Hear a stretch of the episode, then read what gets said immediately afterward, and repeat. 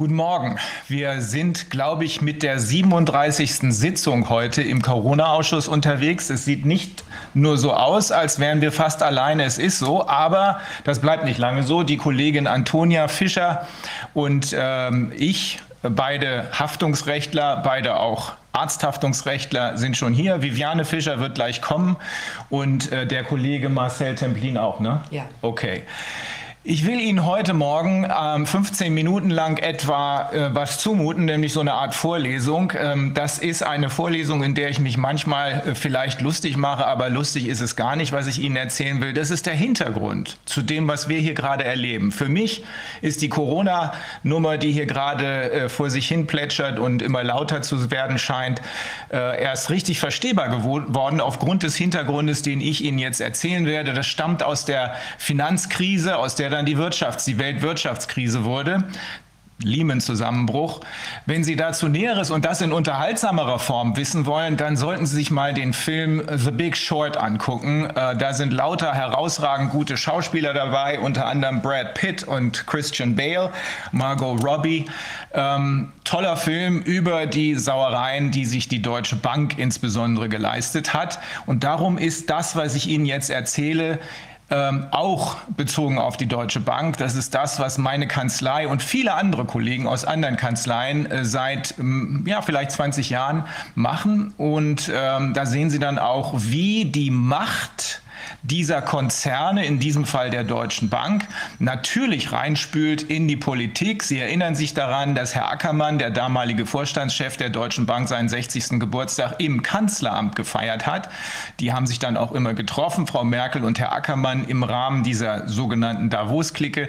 Wie die Macht also bis rein in die Politik spielt und die Politik dann über die Gerichtspräsidenten, da haben wir schon mal drüber gesprochen, Einfluss nimmt, um es mal sehr vorsichtig zu formulieren, auf die einzelnen Richter. Weniger in den unteren Instanzen, da ist die Unabhängigkeit eher gegeben. Vorausgesetzt, man ist eine starke Persönlichkeit, das hat Thorsten Schleif ja erläutert.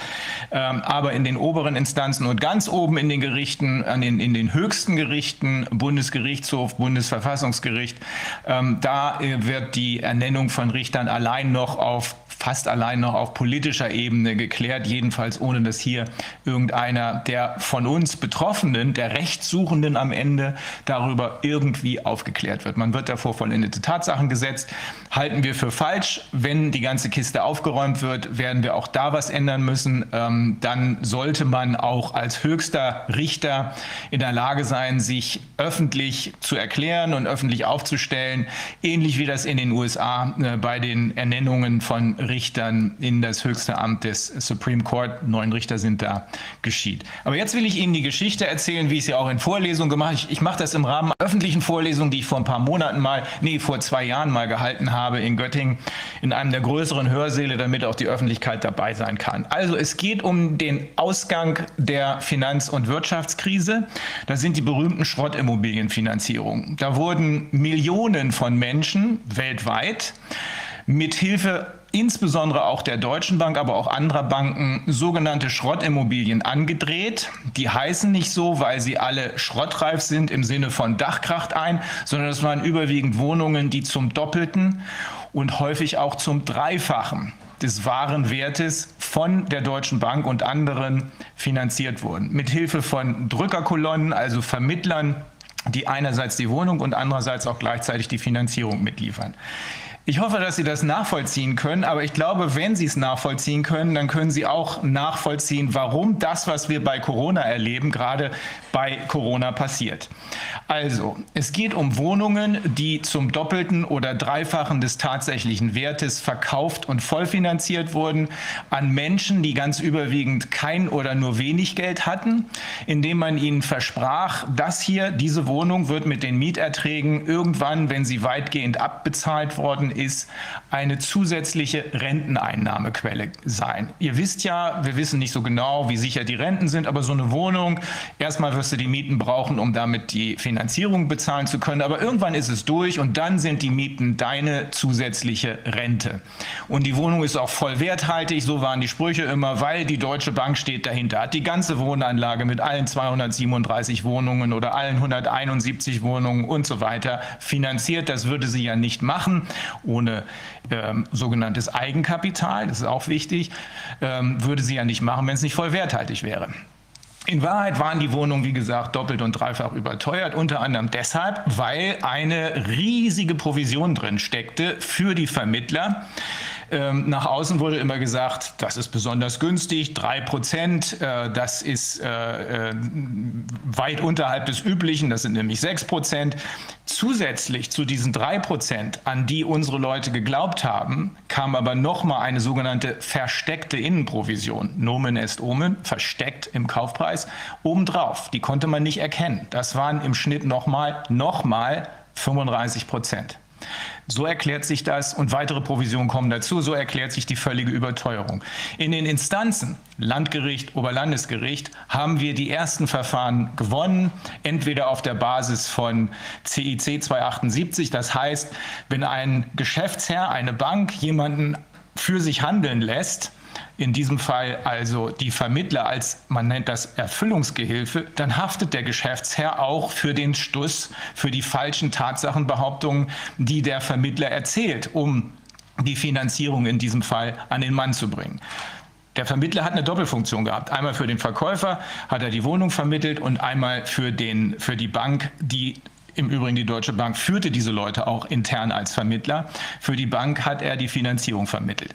Wir haben es gewonnen, immer wieder und wieder, auf verschiedenen Ebenen, bis dann der 11. Senat des BGH, der für Banksachen zuständig ist, ähm, gesagt hat, nee, das äh, machen wir alles kaputt und hat dann immer wieder beschieden, ach naja, wenn da einer darüber getäuscht wird, dass die Maklerprovision so äh, vielfach höher ist, als ihm zugesichert wurde, dann ist das ja gar keine richtige Täuschung, weil er hätte es ja merken können.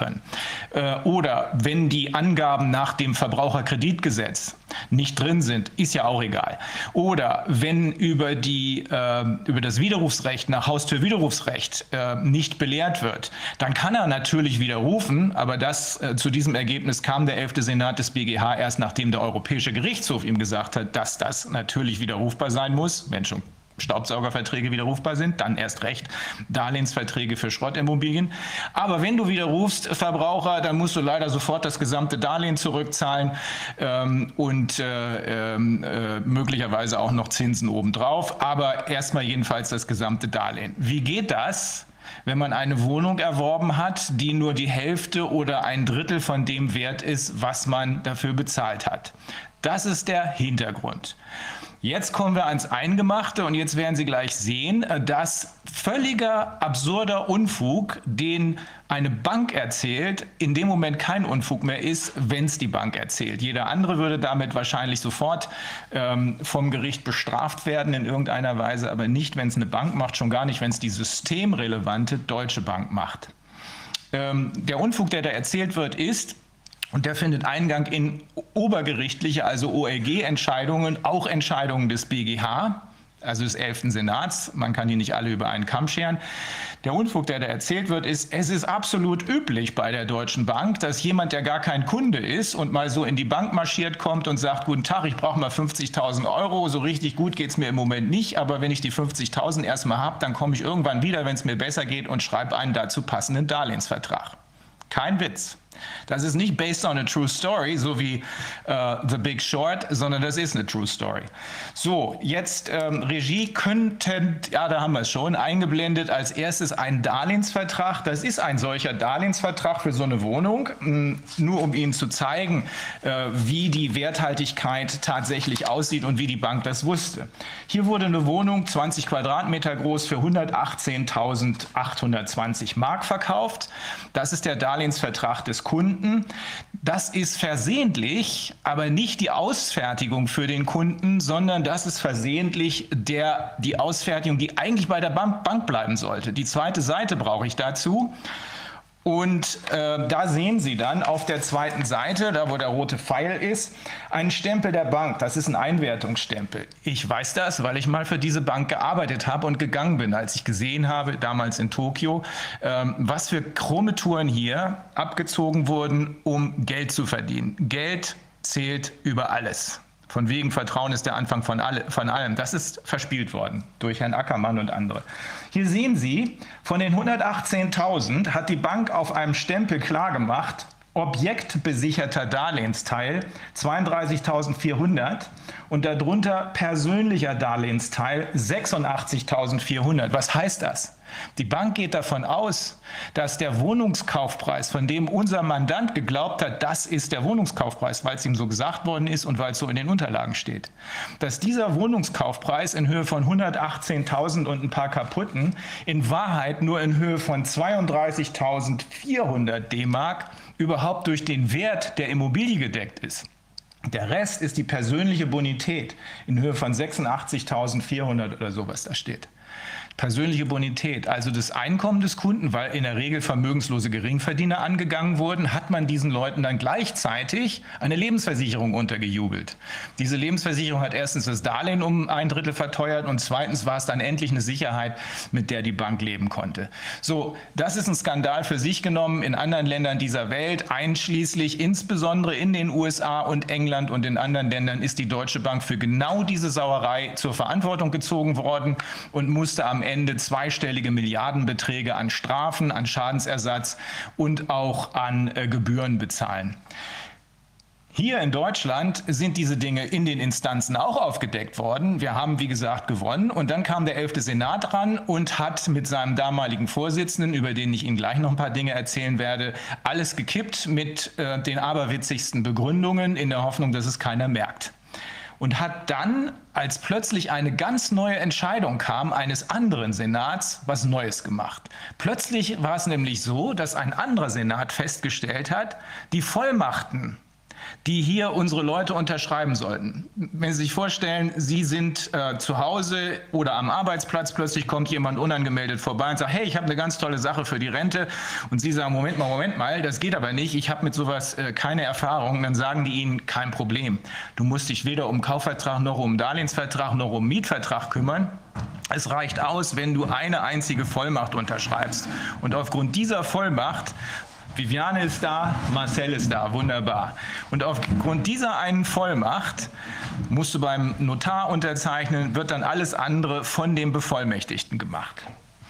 Ähm, diese Vollmacht war das Einzige, was unsere Mandanten jemals gesehen haben. Alles andere waren, so sagt die Rechtsprechung, ausgelagerte Geschäfte. Kaufvertrag, Darlehensvertrag, Mietvertrag, Hausverwaltervertrag, Zinsgarantie und irgendwelcher Quatsch, der einfach nur Gebühren gekostet hat. Nur die Vollmacht haben sie gesehen. Wurde gesagt, hier, ich habe gerade noch einen Notartermin, kommt mal mit, heute Abend noch. Deswegen nennen die sich Mitternachtsnotare häufig eben nach den offiziellen äh, Öffnungszeiten fanden diese Beurkundungen statt. Manchmal saßen da zehn Mann vor dem Notar mit ihren zehn Vermittlern. Vermittler kamen immer mit, damit keiner abspringt. Und dann zeigte der Notar immer auf die einzelne Person, so diese Passage gilt jetzt für Sie, diese für Sie, diese für Sie und die restliche Passage in der Vollmacht galt für alle. Problem der Vollmacht das stellte plötzlich der dritte Senat des BGH fest, ist, diese Vollmachten sind nichtig. Warum? Weil sie die Betroffenen, die hier eine Wohnung mit Vollfinanzierung bekommen sollen, ähm, der Rechtsberatung entzieht. Wer nur so eine Vollmacht sieht, kann nicht erkennen, was für ein riesiges Risiko er eingeht. Wenn er nämlich vom Notar äh, nach der Beurkundung wieder nach Hause marschiert, kann sofort gegen ihn vollstreckt werden. Das kann man nicht erkennen ohne Rechtsberatung. Rechtsberatung haben die hier Beteiligten aber nicht gegeben und selbst wenn sie es gekonnt hätten, hätten sie es nicht getan. Denn die beteiligten Vermittler, der Verkäufer und die Bank wollten ja verkaufen und finanzieren. Jedenfalls hat der dritte Senat gesagt, diese Vollmachten sind alle nichtig. Die sind nichtig, weil sie gegen das Rechtsberatungsgesetz verstoßen. Das ist ein Verbotsgesetz im Sinne des Paragraphen 134 BGB und alles, was gegen Verbotsgesetze verstößt, ist nichtig. Wenn die Vollmacht nichtig ist, und da sind wir jetzt beim Punkt, dann ist die daran auf Grundlage der Vollmacht äh, geschlossene, die geschlossenen Darlehensverträge sind unwirksam. Die sind unwirksam, weil es, wenn eine nichtige Vollmacht die einzige Verbindung zwischen mir und der Bank ist, dann äh, ist es so, als gäbe es überhaupt keine Verbindung. Und da hat dann der 11. Senat des BGH etwas gemacht, was bisher noch nie möglich war in der gesamten deutschen Rechtsprechung, nämlich er hat gesagt, Verbotsgesetze, die man normalerweise nicht umgehen kann. Sie kennen vielleicht den Spruch, äh, Unwissenheit schützt vor Strafe nicht, das ist so in etwa eine Analogie dazu. Ähm, der 11. Senat des BGH hat gesagt, na gut, normalerweise kann niemand sagen, ich wusste nicht, dass das nichtig ist äh, und deswegen äh, müsst ihr mir eben glauben, dass ich geglaubt habe, dass es alles wirksam ist. Aber eine Bank kann das. Sagt der 11. Senat plötzlich. Eine Bank kann das, eine Bank kann sagen, ich habe nicht gewusst, dass die Vollmachten, die wir zur Darlehensvermittlung einsetzen lassen haben, nichtig sind. Ich habe darauf vertraut, dass diese Vollmachten wirksam sind. Erstens ist das gelogen, weil diese Rechtsprechung zu nichtigen Vollmachten, wie sie hier verwendet wurden, seit 1963 existierte. Das hat der 11. Senat mal kurz zur Seite geschoben und gesagt, nee, das war alles ganz anders. Nee, war es nicht. Es waren genau diese Vollmachten, teilweise wortgleich. Und zweitens ist es so, dass es nie möglich ist zu sagen, ich habe nicht gewusst, dass das hier ein Verbotsgeschäft ist, dass das, ein, äh, dass das hier gegen ein Verbotsgesetz verstößt. Aber hier soll es möglich sein. Und jetzt kommen wir an den Kern der Sache. Wie soll das gehen? Der 11. Senat hat gesagt, wenn eine Bank nachweist, dass sie bei Vertragsschluss die Vollmacht gesehen hat, in notarieller Ausfertigung, also mit so einem Siegel und so einem äh, Bembel dran, wenn sie nachweist, dass sie bei Vertragsschluss, Komma, nicht erst später die Vollmacht gesehen hat, dann darf sie darauf vertrauen, dass die Vollmacht wirksam ist und dann ist auch der Darlehensvertrag, der aufgrund der Vollmacht von ihr geschlossen wurde, wirksam. Offenbar in der Hoffnung, dass die Banken, insbesondere die Deutsche Bank, wenigstens so schlau gewesen sind, dass sie sich tatsächlich anhand der Vollmachten vergewissert haben, dass derjenige, für den Sie da gerade einen Darlehensvertrag schließen sollen, auch wirklich eine Vollmacht gegeben hat. Nur die Deutsche Bank hat sich darum überhaupt nicht gekümmert, sondern hat schlampig wie immer gearbeitet und hatte sehr häufig zum Zeitpunkt des Vertragsabschlusses eben keine Vollmacht. Und so kommen wir jetzt in den Fall rein, in dem echter Fall wohlgemerkt, in dem die Frage sich stellt, ist der Darlehensvertrag am 29.12.92 zustande gekommen? Oder ist er erst am 22.04.93 zustande gekommen? Wenn er am 29.12.92 zustande gekommen wäre, dann wäre alles unwirksam, weil an diesem Tag die Bank keine Vollmacht hatte. Wenn er aber am 22.04.93 zustande gekommen wäre, dann wäre alles gut. Die Frage stellt sich also, wie kommen Verträge wann zustande? Grundsätzlich kommen Verträge, sagt man, durch Angebot und Annahme zustande. Wenn ich hier in Berlin sitze und Sie sitzen zu Hause in München, ich schreibe Ihnen einen Brief und sage, guten Tag, ich verkaufe Ihnen meinen Audi für 20.000, das ist mein Angebot, dann wird das Angebot wirksam, wenn es bei Ihnen im Briefkasten ist. Und wenn Sie dann, Sie haben zwei Möglichkeiten anzunehmen, wenn Sie dann formal annehmen, können Sie drunter schreiben, nehme ich an, dann wird die Annahme wirksam, wenn sie bei mir im Briefkasten landet. In dem Moment haben wir den Vertragsschluss. Es gibt aber auch die konkludente Annahme. Ich biete Ihnen also schriftlich an, mein Auto für 20.000 und Sie sagen nichts, sondern Sie überweisen 20.000 auf mein Konto. In dem Moment, wo das Geld auf meinem Konto ist, haben Sie konkludent den Vertrag geschlossen, weil die Annahmehandlung, also die Handlung, juristisch formuliert, die von dem Rechtsbindungswillen getragen war, den Vertragsschluss herbeizuführen, war das Bezahlen des Geldes. Warum mache ich das? Um den Vertrag zu erfüllen. Das ist er äh, Annahme durch Erfüllung. Also formale Annahme, Schreiben, vom, äh, konkludente Annahme, Erfüllen des Vertrages, in dem ich handle. Jetzt kommen wir auf den Darlehensvertrag Regie. Ähm, den Darlehensvertrag, um den es hier geht.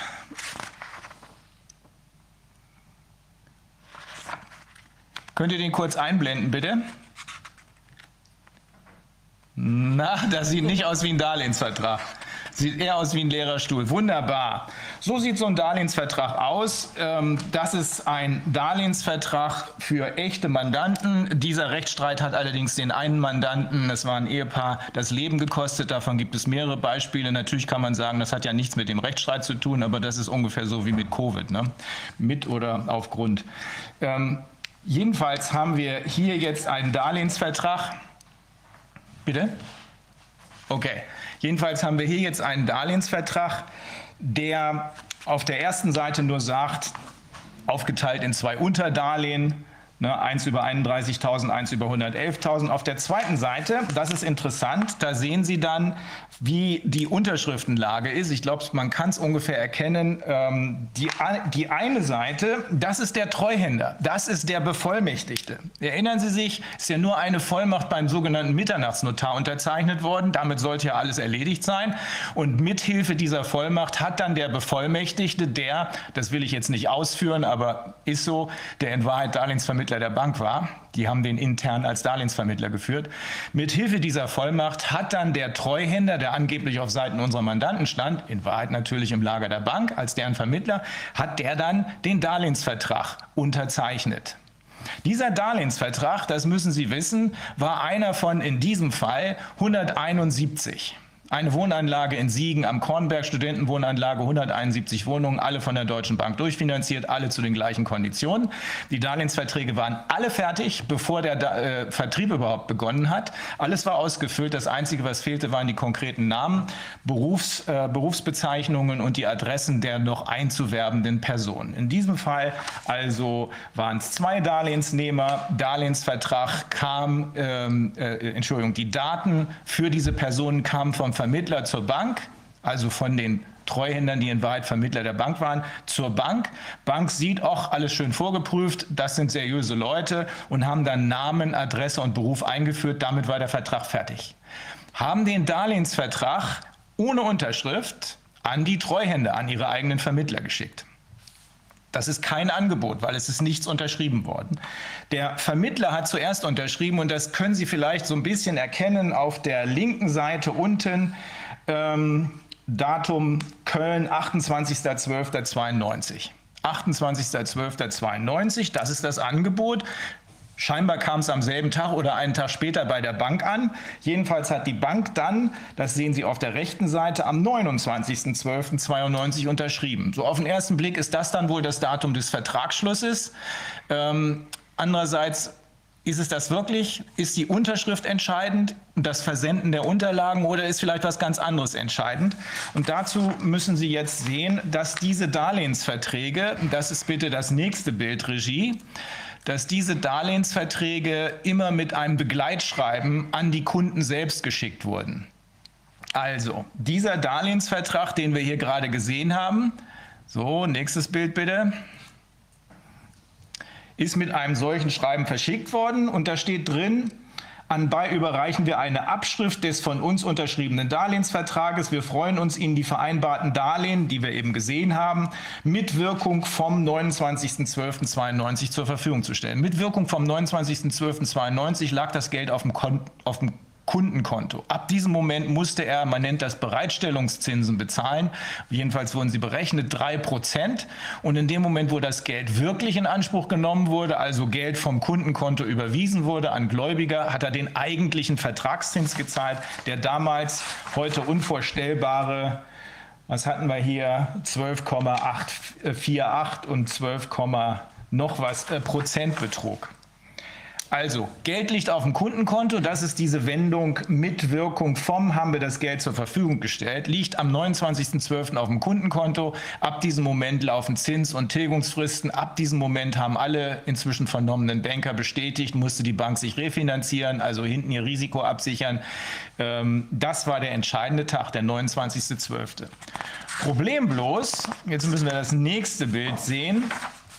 Problem bloß war, dass an diesem 29.12., der übrigens bestätigt wird in einem weiteren Bild, noch mal eins weiter,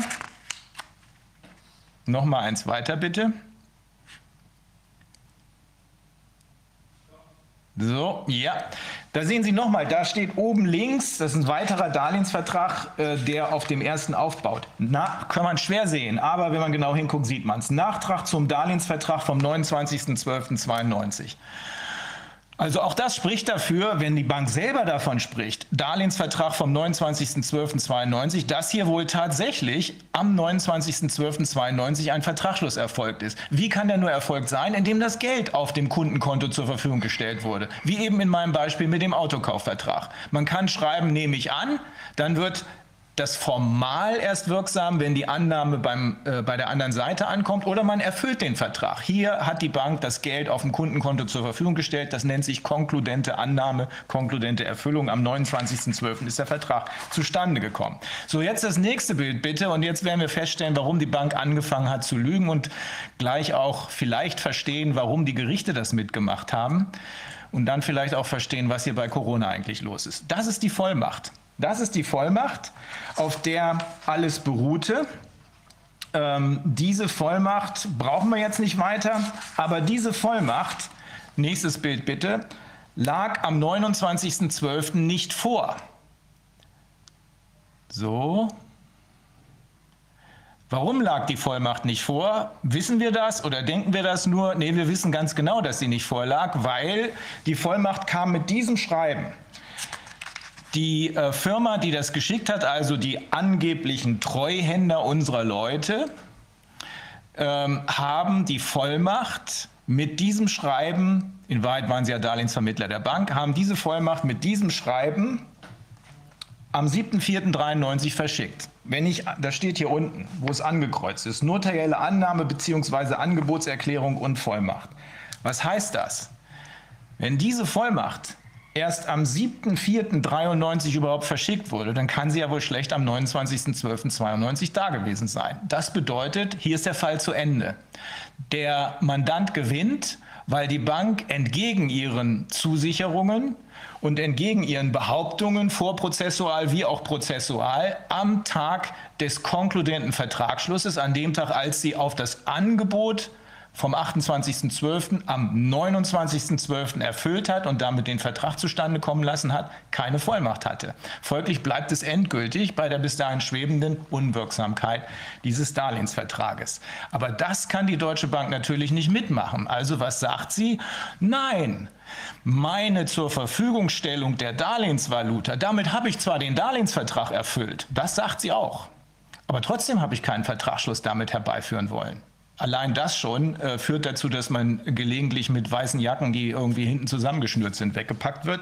Aber die Deutsche Bank hat das gebracht. Ähm, woran, woher wissen wir, dass ähm, die ähm, Bank äh, hier was anderes gesagt hat? Ja, weil es in den Schriftsätzen so steht. Sie hat behauptet, unsere zur Verfügung stellen des Geldes war nicht die Annahmehandlung, sondern erst die Versendung der Unterlagen an den Kunden. Der hatte aber ja gar nichts mit dem Vertragsschluss zu tun. Den hat er ja delegiert auf den Bevollmächtigten, auf den Treuhänder. Bank hat aber gesagt, erst die Versendung der Unterlagen an den Kunden hat zum Vertragsschluss geführt. Und das können wir auch beweisen, dass wir versendet haben, weil in einigen Fällen, in diesem zum Beispiel, hat sie das mit Einschreiben Rückschein gemacht. In anderen nicht. In anderen nicht. Das heißt doch eigentlich, dann kam es ja wohl für den Vertragsschluss doch nicht darauf an, wann die Unterlagen zugehen. In anderen nicht. In diesem Fall ja. Also nächstes Bild bitte, damit wir sehen können, wie die Bank auf dieses andere Datum gekommen ist. Bestreitet also, wie wir gleich sehen werden, wahrheitswidrig, dass ihre Annahmehandlung das zur Verfügung stellen des Geldes war und behauptet stattdessen die Versendung der Unterlagen. Schlecht lesbar, aber Sie sehen hier, dass per Einschreiben Rückschein das Ganze rausgegangen ist und beim Kunden zuging am 22.04.93. Da sagt sie, das war das Datum des Vertragsschlusses, weil erst die Versendung der Unterlagen unsere Annahmehandlung war, also die willensgetragene, die von dem Willen, den Vertragsschluss herbeizuführen, getragene Handlung, sodass nicht der 29.12., an dem ich das ganze Geld schon ausgezahlt habe, sondern erst der 22.04.93 der Vertragsschluss war. Hm. Da knüpft sich natürlich selbst bei manchen Richtern die Frage an, wie erklärst du dann, dass du schon am 30.12. die Inanspruchnahme des Geldes zugelassen hat. Da wurde nämlich die erste Überweisung gemacht an vermutlich Notar oder, oder ähm, äh, ähm, irgendein Verkäufer oder Grundbuchamt oder wie auch immer. Wie erklärst du dann, dass schon ab dem 29.12. Bereitstellungszinsen in Höhe von 3% anfielen, ähm, berechnet wurden. Wie erklärst du, dass ab dem 30.12. die Vertragszinsen von 12, noch was Prozent berechnet wurden und auch Tilgung geleistet wurde? Wie erklärst du, dass das alles schon vor dem 22.04.93 geschah? Behauptung der Bank? Ja, das waren Vorabauszahlungen mit Rückbuchungsermächtigung. Kein Witz, kein Witz. Und die Gerichte haben das aufgenommen. Sechs Oberlandesgerichte, ich habe das in zwei wissenschaftlichen Aufsätzen veröffentlicht, sechs Oberlandesgerichte haben das mitgemacht, haben den Schluss aufgeschrieben. Das ist das, was ich vorhin erzählt habe. Sie gehen zur Deutschen Bank, sagen, hey, ich hätte mal gern 50.000 Euro, so richtig viel ähm, Kohle habe ich im Moment nicht, um es zurückzuzahlen, mir geht es gar nicht gut, aber gib mal Geld und in ein paar Monaten, wenn es mir besser geht, vielleicht auch erst in ein paar Jahren komme ich wieder und mache einen Vertrag dazu. Das behauptet die Deutsche Bank hier. Es habe Vereinbarungen über Vorabauszahlungen mit Rückbuchungsermächtigung gegeben. Also Vorabauszahlung auf einen irgendwann später noch zu schließenden Vertrag. Kann das sein? Nun, Das Gericht hat in diesem Fall alles mitgemacht. Jetzt brauchen wir das Urteil, die erste Seite, damit man sieht, dass es ein Urteil ist, und die Seite 11. Genau, da sieht man, das ist das Urteil des Oberlandesgerichts Frankfurt. Und die Seite 11 bitte, die lese ich dann vor. Also nicht die Seite, sondern dann fallen hier alle ohnmächtig vom Stuhl. Also, ein Vertrag, sagt das Gericht, kommt durch zwei übereinstimmende Willenserklärungen, Antrag und Annahme zustande. Naja, so viel weiß jeder Idiot und so viel weiß jeder Student im ersten Semester. Aber schön, dass man, dass man mal drüber gesprochen hat.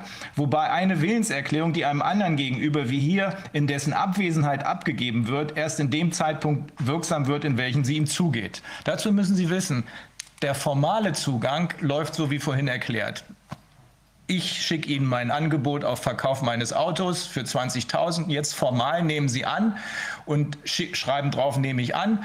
Und das Ding wird wirksam, wenn es mir zugeht. Wenn Sie aber konkludent annehmen, indem Sie mir das Geld überweisen, ist das Quatsch. Dann habe ich ja das Geld auf meinem Konto. Das ist genauso wie der Zugang des Briefs. Sehe ich ja auch genauso. Ist auch einhellige Rechtsprechung, kennt dieses Gericht aber nicht.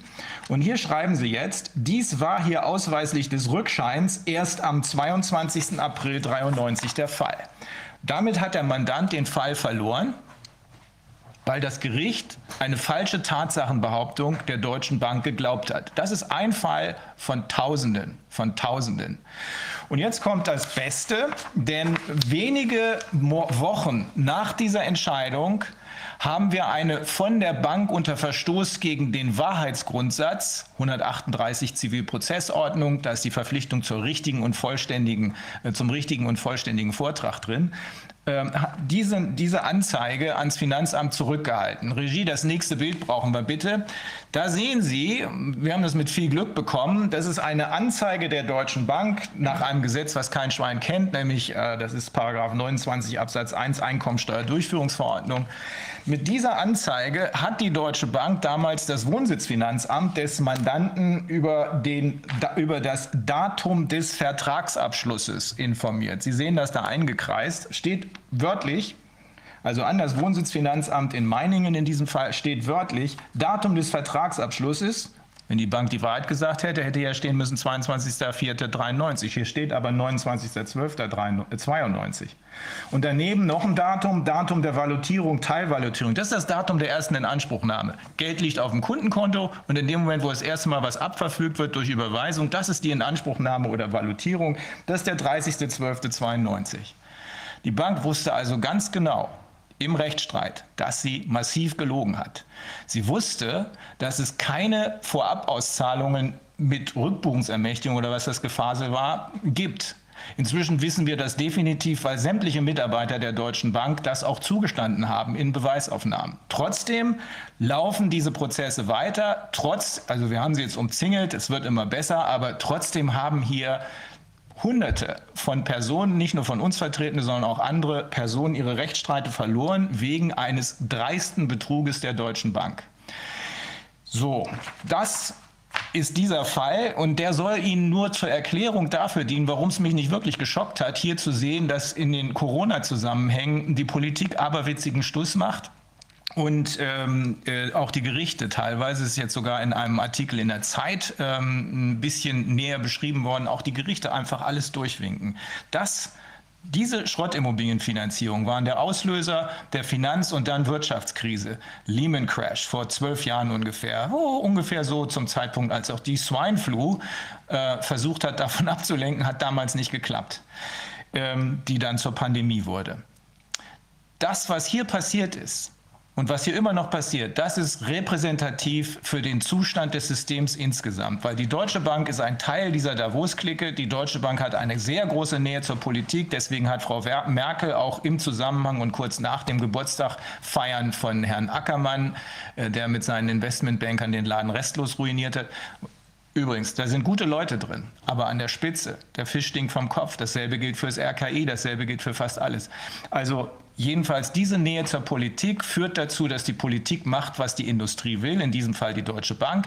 Und die schon mal erörterte Möglichkeiten der, äh, ja, sagen wir mal, des Justizministers, der Regierung, also über die Gerichtspräsidenten auch auf die einzelnen Richter einzuwirken, führt dazu, dass auch die Justiz am Ende macht, was die Industrie, in diesem Fall die Bankindustrie will. Das nur als Erläuterung für den Zusammenhang. Äh, für, für mich persönlich und für meine Kollegen war es also nicht wirklich überraschend. Äh, schockierend war nur zu sehen, das volle Ausmaß. Es ist nicht nur eine Bank oder ein VW, sondern das volle Ausmaß, dass hier also offenbar eine geballte Masse an Industrie, nämlich die von uns sogenannte Davos-Clique, äh, bereit und in der Lage ist, die Politik zu kapern und die Politik Politik bereit und in der Lage ist, das alles mitzumachen und das wiederum spült dann in die Justiz hinein. So, ich hoffe, das war nicht allzu langweilig und hoffentlich auch einigermaßen verstehbar. Ähm, jetzt gehen wir, eins muss ich noch sagen, und zwar für den Nils Roth muss ich erklären, ähm, was ich letztes Mal gesagt habe, nämlich, dass ähm, Herr Nils Roth so viel Geld gekriegt hat, dass er gar keinen Schaden mehr hat. Das stimmt nicht, denn ähm, die Zusagen, die er gekriegt hat, wurden nur zu einem Teil, wie sich inzwischen herausgestellt hat, erfüllt.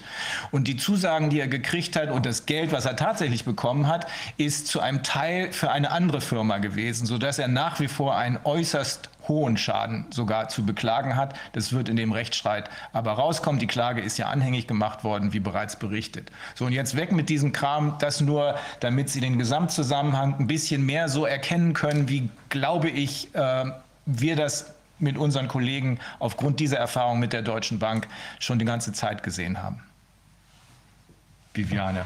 Ja, spannend, das ist echt monströs. Ich kenne das ja auch aus meiner Zeit aus der Bank dass es da doch immer alle möglichen Dinge gab, die da so gelaufen sind. Und das hat man natürlich zu dem Zeitpunkt von der anderen Seite angeschaut, wobei wir solche, also solche Dinge nicht gedreht haben, ja, sondern es war ja auch jetzt nicht so eine, so eine Investmentbank, ja, aber eben doch ein großes äh, Bankhaus auch, weil wir haben viele so Immobiliengeschichten halt vor allem bearbeitet, ja, und eben, aber teilweise hatte ich doch durchaus auch mit so Anlagefehlberatungsfällen zu tun. Also da geht schon, da geht schon einiges, ja. Und gerade diese komischen quasi Drückerkonstellationen, wo man noch Leute eingeschaltet hat, die dann äh, da irgendwelche heißen Wertpapiere andrehen sollen, also sowas. Ne? Na, also nicht ganz so vielleicht, aber es war schon so, dass es immer jedenfalls die, die Ansage gab, oder man sollte auf jeden Fall sollte der Bankberater auch immer noch irgendwas mitverkaufen und so. Und da sind natürlich dann auch immer solche Sachen, äh, also nicht so was passiert, aber halt Sachen, wo man vielleicht dann auch rückwirkend dann erkennt, sind dann vielleicht doch nicht die ganz allerheißesten Angebote gewesen, die da gelaufen sind. Ja. Vorsichtig formulieren. Sag doch noch mal kurz, wie viel Geld da ohne Vertrag tatsächlich an den zukünftigen Kunden geflossen, wurde, äh, geflossen ist. Also im Schnitt äh, haben wir mal ausgerechnet, im Schnitt bei Tausenden, bei Tausenden von Fällen. Im Schnitt sollen angeblich ohne Vertrag 130.000 Mark, also 70.000 nehme ich mal an oder so um den Dreh 70.000 Euro an die Kunden ausgezahlt worden sein und von den Kunden ähm, überwiesen worden sein an irgendwelche Gläubiger.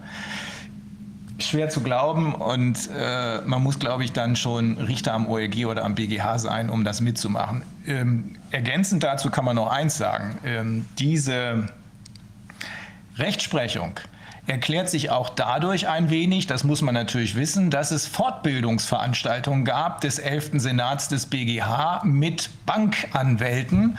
Die waren so teuer, dass da normalerweise kein äh, Privater hinkommen konnte. Und dazu, zu diesen Fortbildungsveranstaltungen, wo man dann aber auch abends nochmal beim Bier oder so zusammensitzt, läuft ja über ein ganzes Wochenende, die haben dann dazu geführt, dass hinterher ein renommierter deutscher Journalist ähm, und Rechtswissenschaftler, Philosoph in der NJW, das ist eine sehr konservative äh, deutsche Juristenzeitung, wie der da reingekommen ist mit diesem Beitrag, ist ein Rätsel, dass er geschrieben hat, ähm, Hinweis auf die korrumpierende Wirkung von bankengesponserten Veranstaltungen, denen Richter zu Fortbildungszwecken nicht ungern beiwohnen. Da schreibt er in der NJW Nummer 16 aus 2017, die Anwesenden kommen in den Genuss einer de facto privilegierten Form des rechtlichen Gehörs. Logisch, ne? da ist ja kein Verbraucher dabei.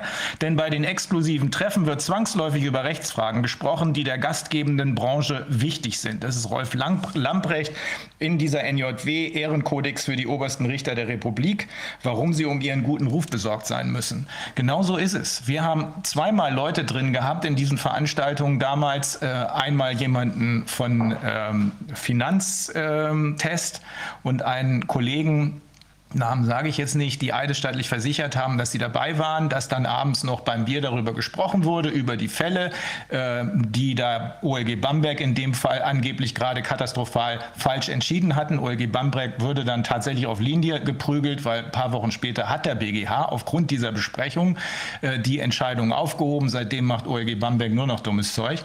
Ähm, die äh, Richter, die an diesen Sachen beteiligt waren, haben sich da geäußert und haben dann sich wörtlich, wir haben die eidesstattliche Versicherung dazu, so geäußert, dass sie gesagt haben, Verbraucherschutz ist eine Hydra, der der Kopf oder die Köpfe abgeschlagen werden müssen. Dazu müssen Sie wissen, Verbraucherschutz ist ein Staatsziel der Europäischen Union. Nicht für diese Leute. Wahnsinn. Ja. So sieht das also aus. Ähm, wir wollten heute noch mal ähm, auch beratend äh, darüber sprechen, was man machen kann in diesen Fällen, wenn man in Quarantäne geschickt wird aufgrund eines äh, Bescheides von irgendjemandem, ähm, wenn man ähm, Bußgeld bekommt und so weiter. Und da haben wir äh, nochmal Professor Dr. Martin Schwab dabei, äh, aber auch den Kollegen Marcel Templin, der äh, die äh, rechtlichen, ähm, anwaltlichen Tätigkeiten koordiniert. Martin, willst du anfangen? Immer gerne. Äh, äh, jetzt ist die ähm, äh, Frage, was wir sozusagen in diesem Punkt unserem verehrten Publikum heute mitteilen möchten. ich glaube, über die ähm, möglichen Ansprüche haben wir ja, glaube ich, letztes Mal zumindest kurz gesprochen. Wir haben darüber äh, gesprochen, äh, dass äh, es derzeit Schwierigkeiten bereitet äh, vor den Verwaltungsgerichten ähm, mit Aussicht auf Erfolg gegen solche Maßnahmen durchzudringen. Ähm, ich hatte gerade noch einmal eine Entscheidung des Pennsylvania District Court aus dem letzten Jahr, letzten September, äh, zumindest überflogen, der also diese ganzen Maßnahmen in einem 66, 66-seitigen Urteil für verfassungswidrig erklärt hat. Äh, auf eine solche Ansage wartet man bei deutschen Verwaltungsgerichten äh, am Ende des Tages vergebens. Sie korrigieren nur am Rande. Also äh, in Bayern hat man wohl die 15 Kilometer äh, äh, Riegel gekippt, weil man nicht weiß, wo die 15 Kilometer, von, äh, von, die man sich da von dem Wohnsitzort entfernen darf, wo die anfangen und wo die aufhören. Ähnlich hatte schon vorher das Verwaltungsgericht in Wiesbaden entschieden. Äh, der VGH München hat auch das Alkoholverbot aufgehoben. Ähm, aber äh, die FFP2-Mastenpflicht hat er bestätigt was ich überhaupt nicht nachvollziehen kann. Jeder Mensch im Arbeitsleben, dem gesagt wird, er soll eine FFP2-Schutzmaske tragen, dem wird sofort, der, der hat einen Anspruch darauf, dass ihm schriftlich eine arbeitsmedizinische Vorsorgeuntersuchung angeboten wird, dass wir das jetzt einfach im Alltag verwenden und dass so etwas dann die Billigung der Gerichte verdient. Ähm, da habe ich kein Verständnis für, sage ich ganz offen. Na, aber das ist so äh, das, was mir so äh, aus der jüngeren Zeit einfällt. Also war ja immer die Frage, kann es gelingen, äh, Ansprüche vor den Zivilgerichten geltend zu machen? Kann, man, kann es also gelingen, die Menschen, die solche Maßnahmen verfügen, sei es die Regierungen selber, beziehungsweise ihre Mitglieder, sei es ihre Berater, davon hat man es das letzte Mal und ich glaube auch in einer der früheren Sitzungen auch, aber auch jene an der Front der Administration, also jene, die im Verwaltungsalltag solche Maßnahmen vollziehen und entsprechende äh, Verfügungen erlassen nach dem Motto, ich erkenne das Maskenattest äh, von Ihrem Sohn, Ihrer Tochter nicht an äh, und ihr, Ihr Kind hat jetzt gefälligst mit Maske am Unterricht teilzunehmen, völlig egal, ob dem Kind jetzt darunter schlecht wird oder nicht. Oder äh, ähm, Quarantäneverfügungen, jemand, der also unterschreibt oder zumindest maschinell erstellt mit Namen, sagt, ich verfüge hiermit, dass Sie sich 14 Tage lang in häusliche Absonderung zu begeben haben, weil irgendein Mensch, mit dem sie Kontakt hatten, äh, positiv getestet wurde. Ja, dass man äh, die, diese Leute äh, persönlich zur Verantwortung zieht. Jetzt ist es natürlich so, äh, dass wir da ähm, ich will nicht sagen, es ist völlig ausgeschlossen, aber man muss natürlich aufpassen. Ähm, der äh, Klagen wegen amtspflichtwidrigen Handelns ähm, richten sich gegen den Staat, landen aber vor den ordentlichen Gerichten. Ja? So, das heißt also, wenn ich den Staat verklage, kann ich das machen. Da bin ich nicht mehr beim Verwaltungsgericht, sondern beim ordentlichen Gericht.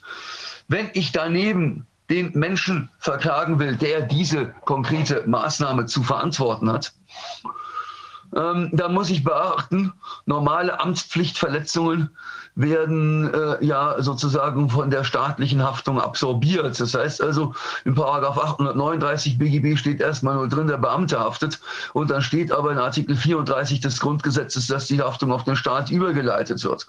Was allerdings natürlich nicht ausschließt, dass ein Beamter dann persönlich zur Verantwortung gezogen werden kann, wenn er vorsätzlich handelt. Und äh, das äh, müsste dann im Einzelfall äh, vorgetragen und belegt werden. Bei den Quarantäneverfügungen fällt mir insbesondere ein, dass man vielleicht vor den Zivilgerichten mal die Frage aufwerfen darf, wie intensiv wird da ermittelt. Ich stehe jetzt wieder in Kontakt mit einem Menschen, dessen Sohn in Quarantäne gesetzt wurde, weil da irgendein, äh, irgendein Lehrer oder sonst was äh, in der Klasse positiv getestet worden sein soll. Ähm, äh, äh, ich habe äh, diesem ähm, Menschen, das ist ein Kumpel von mir, äh, geraten, er soll mal Akteneinsicht nehmen, Antwort vom Gesundheitsamt dürfen wir, wir dürfen keine Auskunft erteilen, Datenschutz.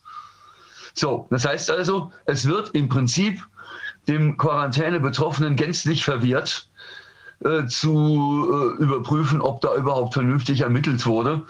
Die einzige Chance, jetzt an vernünftige Informationen dranzukommen, wäre im Prinzip, jetzt entweder diese Quarantäneverfügung verwaltungsgerichtlich anzugreifen und insbesondere mal zu fragen, habt ihr denn jetzt diesen Labortest äh, äh, nach den Empfehlungen der Weltgesundheitsorganisation vom 20. Januar 2021 äh, ausgewertet? Insbesondere ist dieser Mensch symptomatisch? Wenn nein, habt ihr noch mal eine Nachtestung gemacht, so wie es die WHO jetzt empfiehlt? Habt ihr die Interpretation des Testes in Bezug auf die Patientengeschichte und das Gesamtumfeld gesetzt. Auch das steht hier in der WHO-Empfehlung drin. Ne, äh, den Verwaltungsgerichten gegenüber müssen sie es ja sagen, äh, weil das zum Parteivortrag gehört. So, beim Verwaltungsgericht muss man aber immer noch befürchten, dass die sich davon nicht beeindrucken lassen. Der Bayerische Verwaltungsgerichtshof wurde mit der WHO-Empfehlung konfrontiert und hat dann gemeint, naja, da steht doch nichts anderes drin, als dass der PCR-Test sauber ausgewertet werden muss. Was wollt's denn eigentlich? also, äh, also, lange Rede, kurzer Sinn. Wenn so etwas vor einem Zivilgericht vorgetragen würde, äh, dann äh, müsste man ja auf der Klägerseite erst einmal behaupten, hier ist Quarantäne verfügt worden, ohne dass die nach der höchstrichterlichen Rechtsprechung erforderlichen Ermittlungen angestellt worden sind. Wir erinnern uns immer an ein Urteil des Bundesverwaltungsgerichts aus dem Jahr 2012 das gesagt hat, Ansteckungsverdacht reicht nicht, wenn ich sage, es kann ja nicht ausgeschlossen werden sein, dass der ansteckend ist, sondern es muss wahrscheinlicher sein als das Gegenteil, wobei der Grad der Wahrscheinlichkeit dann wieder von der Gefährlichkeit des Erregers äh, äh, abhängt. Äh, also damals ging es darum, dass einem Schulcaterer äh, verboten wurde, das Schulgelände zu betreten, weil ein Masernverdacht aufgetreten sei. Und da verlangte das Bundesverwaltungsgericht doch, dass da ein bisschen mehr äh, kommt als ja, wir haben äh, die Sorge, dass da jemand Masern hat und wir wissen noch nicht einmal, wie weit der Kontakt da gedient war. Ja, so. so, das heißt also, mm, mm, mm, wenn ich jemanden in Quarantäne setze als Ansteckungsverdächtigen, was anderes kommt in diesem Referenzfall, von dem ich hier gerade berichte, nicht in Betracht. Ähm, dann muss, müssen die Verdachtstatsachen belegt werden. Und wenn das nicht im direkten Umgang mit äh, dem Quarantänebetroffenen oder in diesem Fall den äh, sorgeberechtigten Eltern geschieht, dann habe ich dann bleibt mir ja in einer Zivilklage nichts anderes übrig als, ich bin in Quarantäne gesetzt worden, ohne dass die Grundlagen mir überhaupt mitgeteilt wurden, weswegen ich jetzt das, äh, äh, oder in diesem Fall der Sohn, 14 Tage weggesperrt werde. So, und dann gehört es zum substanzierten Parteivortrag, den die Gegenseite zu halten hat, also etwa dass äh, der Staat als Amtshaftungsbeklagter vielleicht auch, wenn man äh, äh, diesen Weg gehen möchte, äh, derjenige im Amt, der diese Quarantäne verfügt hat, als der Tatnächste, als der unmittelbare Schädiger. Ja? Ähm, das äh, man jetzt offenlegt, ja, was haben wir denn getan, um diesen Verdacht zu ermitteln, spätestens da. Man muss ja da die, äh, den Namen der betroffenen Person nicht irgendwie öffentlich machen. Äh, ist klar, dass der in seinem, äh, in seinem Persönlichkeitsrecht geschützt werden muss. Und wir wissen ja nun auch leider, ähm, dass man, wenn man mal in Quarantäne gesetzt wurde, ja auch ganz gerne in seinem eigenen Umfeld als der Seuchenbringer äh, diskreditiert wird. Das heißt, äh, äh, ich, die Datenschutzbelange sind von ganz erheblichem Gewicht. Ja? Aber anonymisiert muss ich schon vortragen. Was habe ich denn da? Ähm, was habe ich denn da äh, unternommen, um zu gucken, ist dieser Mensch denn tatsächlich ansteckend? Ne? Und wenn dazu nichts Vernünftiges kommt, dann sehe ich schon eine gewisse Chance, dass man mit einer Schadenersatzklage durchdringt. Äh, worauf könnte die gerichtet sein? Nehmen wir wieder den Fall von Quarantäne. Ja, äh, ich bin ja dann in meiner körperlichen Bewegungsfreiheit äh, nicht nur eingeschränkt worden, sondern sie ist mir praktisch komplett genommen worden. Äh, die körperliche Bewegungsfreiheit ist ein absolut geschütztes Rechtsgut, dessen Verletzung einen Schmerzensgeldanspruch nach sich ziehen kann. Das kann ja zum Beispiel ähm, Gegenstand eines solchen Klagebegehrens sein. Ne? Äh, oder wenn äh, bei den Masken, äh, und wenn ich dann sehe, okay, das Kind ist kreidebleich nach Hause gekommen, ne? dann würde man sagen, wenn das Kind hier unter die Maske gezwungen wurde, auf Verderb unterbrechen ähm, und dann sagen wir, du machst das jetzt und stell dich nicht so an, ne? dann, dann ist das Körperverletzung. Und dann kann auch das einen Schmerzensgeldanspruch rechtfertigen, möglicherweise auch einen Anspruch auf Ersatz der Heilbehandlungskosten. Äh, Frage, äh, inwieweit sind ähm, gerade jetzt bei den Schulunfällen, bei den Maskenunfällen an der Schule die Akteure durch die Haftungsfreistellung aus dem siebten Buch des Sozialgesetzbuchs äh, betroffen? Da müssen wir ja erkennen, äh, dass die Schule ein unfallversicherter Bereich ist. Und um die Unfall, die gesetzliche Unfallversicherung ähm, übernimmt ja dann die Haftung, aber nicht eben bei Vorsatz. Ja, das heißt also, wenn ich Vorsatz nachweisen kann, kann ich auch eine persönliche Haftung konstruieren. Ja, also das ist äh, immer wichtig, dass man in den Blick behält, sobald jemand irgendwo im öffentlichen Dienst arbeitet, sobald jemand in einem unfallversicherten Bereich arbeitet, haben wir Vorschriften, die die Haftung auf andere Akteure überleiten. Und äh, das muss bei einem entsprechenden ähm, Prozessszenario berücksichtigt werden, wenn man die Mandantschaft berät wer hier möglicherweise sinnvoll verklagt werden kann. Danke, Martin. Also wir haben ähm, inzwischen mehr Kollegen, als wir ursprünglich äh, geglaubt haben, dass sie mit uns zusammenarbeiten würden. Also der Kollege Templin, der im Hintergrund die ähm, Koordination der anwaltlichen Tätigkeit übernimmt, hat mir gerade erzählt, er, am, am, Montag trefft ihr euch, ne? Am Montag äh, wird er sich mit einer größeren, mit einer, mit einem Vertreter einer größeren Kanzlei treffen, die allesamt sagen, diesen Scheiß machen wir nicht mehr mit. Die formulieren es aber schöner, als ich es gerade getan habe. Ähm, da sind also kompetente Leute, die äh, bereit und in der Lage sind, nicht wegen Geld. Ähm, natürlich müssen die von irgendwas leben, aber nicht wegen Geld, sondern weil sie der Überzeugung sind, dass hier in ganz großem Stil die Rechte der Menschen durch diese Corona-Maßnahmen verletzt werden, ähnlich wie es der Richter am Amtsgericht Weimar geschrieben hat. Katastrophale politische Fehlentscheidungen, alles nichtig, weil es ähm, gegen äh, die Verfassung verstößt.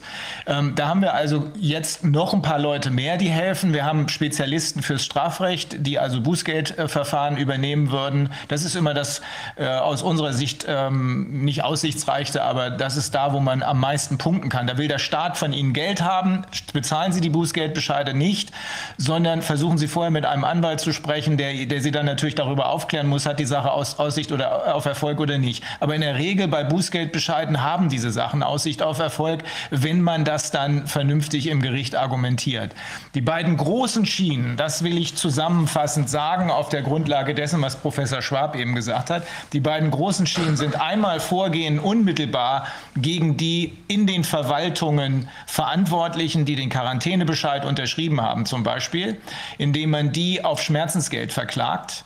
Das kann man, damit ähm, ich hätte fast gesagt, gut und günstig ist, damit es äh, nicht so teuer ist, kann man das auch als Mahnbescheid machen. Man macht einen Mahnbescheid über, keine Ahnung, 600 und ein paar kaputte, damit man ähm, in dem richtigen Gebührenbereich ist. Das ist der Streitwert.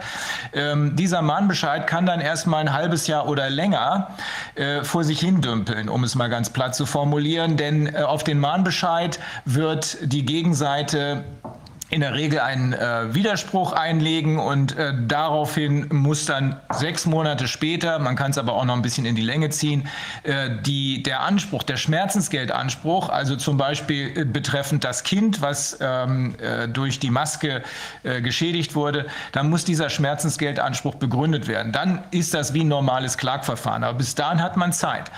Mit anderen Worten, wenn hier Hunderte, Tausende von Menschen für kleines Geld solche Ansprüche per Mahnbescheid anhängig machen, dann wird, das haben uns Leute, die uns aus den Behörden helfen, äh, hinter den Kulissen, Namen können wir natürlich nicht nennen, äh, dann wird dem einen oder anderen Betroffenen, der mehr oder weniger gedankenlos äh, solche Bescheide unterzeichnet hat, schon ganz schön schummrig werden, weil die sind es nicht gewohnt, plötzlich selber Objekt eines solchen gerichtlichen Vorgehens zu sein, sondern sie sind es gewohnt, anderen Leuten solche Bescheide ins Haus zu schicken und die dazu zu zwingen, die Bescheide zu erfüllen. Erste Gruppe. Die Verantwortlichen selbst mit kleinen Mahnbescheiden, wenn man will, auch gleich mit einer richtigen Klage. Das muss aber anwaltlich beraten werden, damit das auch vernünftig Aussicht auf Erfolg hat.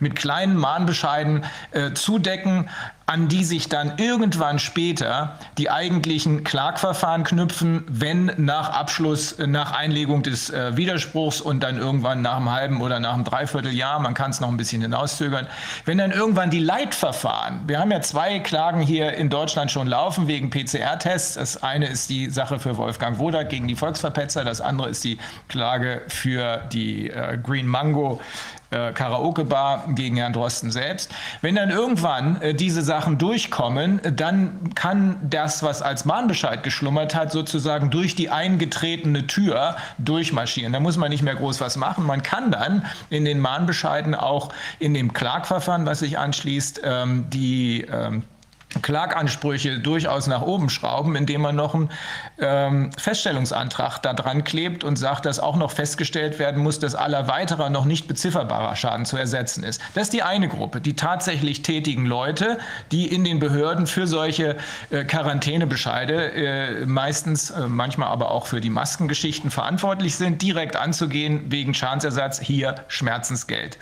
Die andere Variante ist die, sind die eigentlichen Klagen oder auch Mahnbescheide Urteile kann man auch machen äh, gegen die Leute, die äh, ähm, für die Politik beratend tätig waren und offensichtlich so unwissenschaftlich gearbeitet haben, dass andere Wissenschaftler gesagt haben, das sieht aus wie eine vorsätzlich sittenwidrige Schädigung. Das ist in erster Linie Herr Drosten, Herr Wieler, aber auch die ganzen Leute, die in der Leopoldina diesen unwissenschaftlichen Unfug zum Besten gegeben haben, fast schon erpresserisch gesagt haben, wenn ihr Politik nicht macht, was wir wollen, nämlich den harten Lockdown, dann heißt das, ihr nehmt die Wissenschaft nicht ernst. Ähm, das ist ja auch so. Aber da das ja gar keine Wissenschaft ist, könnte man fast schon sagen, Mensch, Politiker, so schlimm war es ja dann doch nicht, dass ihr diesen Stoß aufgesessen habt. Aber das sind die beiden großen Gruppen, mit denen wir uns konfrontiert sehen und wo wir als Anwälte sagen, das könnte klappen. Wir würden, oder die Anwälte, die um dich herum und von dir koordiniert sind, äh, würden natürlich vernünftig beraten, aufklären, auch genau darüber aufklären, wie groß sind die Erfolgsaussichten. Sie müssen dabei immer auch eins sehen, das Ganze hat insbesondere auch politische Wirkung. Das ist ein politisches Statement, was man hier abgibt. Man wehrt sich, man lässt sich das eben nicht gefallen, weil man davon ausgeht, wie der Richter am Amtsgericht Weimar, wie äh, die, äh, das äh, Gericht in Lissabon, wie das Gericht in Ecuador und in anderen Ländern, weil man davon ausgeht, dass das aufgrund der ja, Tatsachenlage, die wir inzwischen haben, ohne jede Tatsachengrundlage ist und damit eben äh, rechtswidrig, ja verfassungswidrig, weil es gibt um es nochmal zusammenzufassen, es gibt keinerlei Evidenz dafür, dass es hier jemals eine, äh, äh, eine äh, epidemische Lage nationaler Tragweite gegeben hat. Das ist einfach beschlossen worden. Niemand hat über irgendwas nachgedacht, sondern man hat einem Betrüger vertraut. In diesem Fall also Herrn Drosten, der mit falschen Tatsachen gearbeitet hat, wie sich in den Rechtsstreiten rausstellen wird. Ähm, dafür sind aber die Schäden, die durch die Maßnahmen, die durch nichts gerechtfertigt sind, eingetreten sind, so massiv, dass wir hier am Ende sehr viele Körperverletzungen, sehr viele Körperverletzungen mit Todesfolge zu beklagen haben werden, aber auch sehr viele wirtschaftliche Schäden. Ich will dazu nochmal einen aktuellen Stand durchgeben. Auch Martin, äh, ich hatte das ja auch mit rumgeschickt, weil es gibt eine sehr schöne Zusammenfassung auch ähm, erstmal zu der verwaltungsgerichtlichen Rechtsprechung. Ähm, die offenbar von mehr und mehr Leuten jetzt Beachtung findet. Das ist der aktuelle Stand, weil da auch vieles jetzt zum Beispiel auch bei mir, bei uns ankommt dass immer mehr Leute sagen, äh, kann man da was machen? Auch viele Unternehmer jetzt sagen, also irgendwas kommt mir da immer komischer vor. Also immer mehr Leute überlegen sich, das ist ganz komisch, weil ähm, Martin, du hattest den Bayerischen Verwaltungsgerichtshof erwähnt, der sich da rund um den PCR-Test mittlerweile windet, wegen der ganzen Inzidenzzahlen. Und besonders deutlich, ich habe jetzt nur leider das Aktenzeichen nicht parat, ähm, wurde jetzt das Oberverwaltungsgericht in NRW welches, ich zitiere, wörtlich gesagt hat, es ist dem Antragsteller zuzugeben, dass der PCR-Test nicht in der Lage ist, eine Infektion nachzuweisen. Um dann aber zu sagen, auf den kommt es gar nicht an, denn die äh, Maßnahmen werden aufgrund der Inzidenzzahlen geschlossen. Dass die Inzidenzzahlen ihre Grundlagen PCR-Test haben, äh, das äh, sagt das Verwaltungsgericht nicht. Ähm, jetzt nochmal auch deswegen mal anknüpfen nochmal an die Verwaltungsgerichte. Wir haben ja noch einige sehr viele Sachen, die wir ja in die Eilverfahren gejagt haben ähm, und daher schon fast erwartungsgemäß dann am Ende des Tages leider abgeschmettert worden sind, genau, haben wir noch im Voll. Ja. Genau, auch mit der Begründung und äh, auch unter anderem mit der Begründung, die Zahlen, die wir da verwenden, das seien ja irgendwelche Mondzahlen, so frei nach dem Motto, wenn das von euch kommt, dann sind das ja, den leugnet das ja sowieso alles. Problematisch ist, dass wir genau mit denselben Zahlen, also auch mit dem RKI argumentiert haben, wenn man es richtig nachliest. Jetzt kommt der nächste Punkt. Wir sind ja noch in den Hauptsacheverfahren.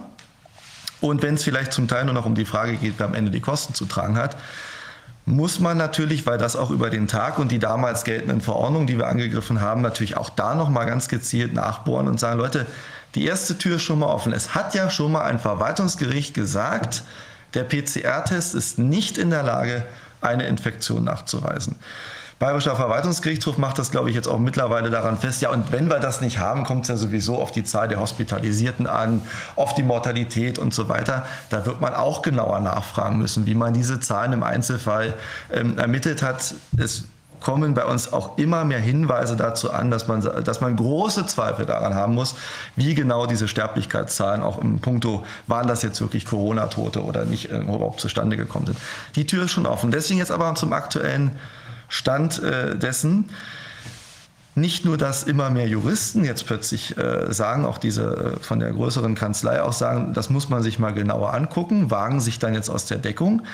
Auch dieser Hinweis, der rumgeistert äh, äh aus dem Verwaltungsgericht zu den PCR-Tests, bestätigt ja am Ende des Tages ja nichts anderes, als was wir alle im Grunde seit dem Sommer äh, und schon etwas früher des letzten Jahres erzählen. Und ich habe jetzt auch mit vielen Leuten gesprochen. Es gibt jetzt Initiativen, die wollen jetzt ihre ganzen Unternehmen äh, sozusagen in Größenordnung an die Landgerichte treiben, weil die ganzen mittelständischen Unternehmen, die ganzen Solo-Selbstständigen, äh, alle jetzt mittlerweile bei dem Punkt sind, wir können nicht mehr, wir fühlen uns von der Politik äh, sozusagen immer nur verschaukelt, immer weiter vertröstet. Äh, die Überbrückungshilfen fließen nicht in der Weise, wie es uns versprochen worden ist und so weiter.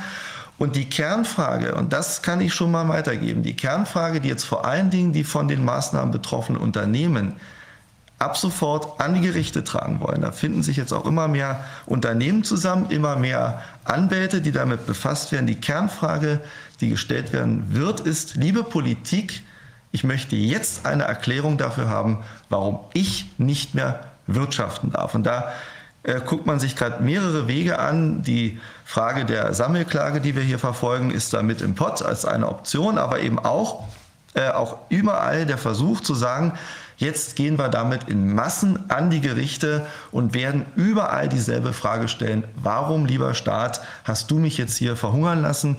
Warum muss ich jetzt an meine Reserven? Warum drohen uns jetzt hier Insolvenzen? Warum drohen uns äh, verödete Innenstädte in Zukunft? Das ist ja schon grauenhaft, wie es jetzt in vielen Innenstädten schon jetzt aussieht. Das wird ja nicht besser in den nächsten Monaten im Zweifel.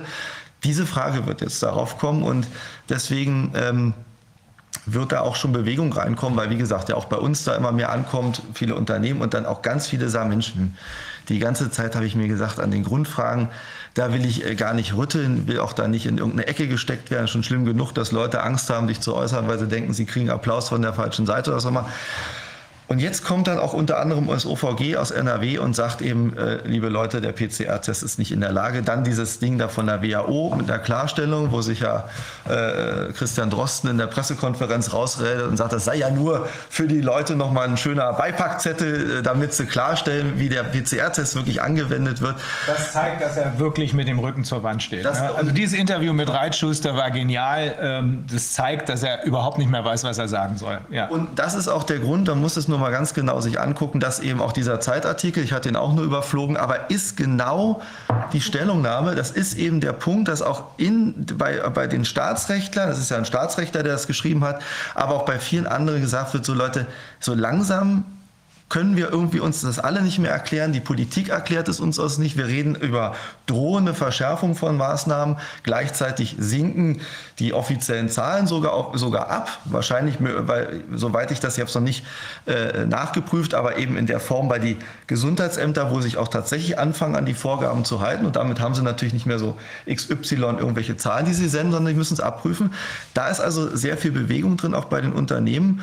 Und ähm, weil natürlich auch an uns die Frage ran äh, getragen wird, auch über diese Sammelklage auch. Ja, können wir das jetzt nicht auch für Private, weil meine Hüftoperation verschoben ist, bis heute keine Aussicht auf Erfolg, dass das irgendwann mal wird. Und die ganzen, auch die ganzen tragischen Schicksale, ja, auch das muss man beleuchten. Also, wie viele jetzt schon im letzten Jahr aufgrund ihrer absoluten Hoffnungslosigkeit auf der Strecke geblieben sind, was da mittlerweile an uns rangetragen wird, die Zahl der Leute, die also, die gesagt haben, ich kann einfach nicht mehr weiter, weil ich unverschuldet in diese Situation gekommen bin. Das wird jetzt immer mehr an die Gerichte drängen. Ähm, und ich kann deswegen auch nur auch die Gerichte dazu ermutigen, wirklich sich auch den, was ist Wortes, den Kopf frei zu machen, sich das wirklich anzugucken, weil ein Problem ist optisch natürlich da. Aber davon müssen wir natürlich auch bei den deutschen Gerichten frei werden.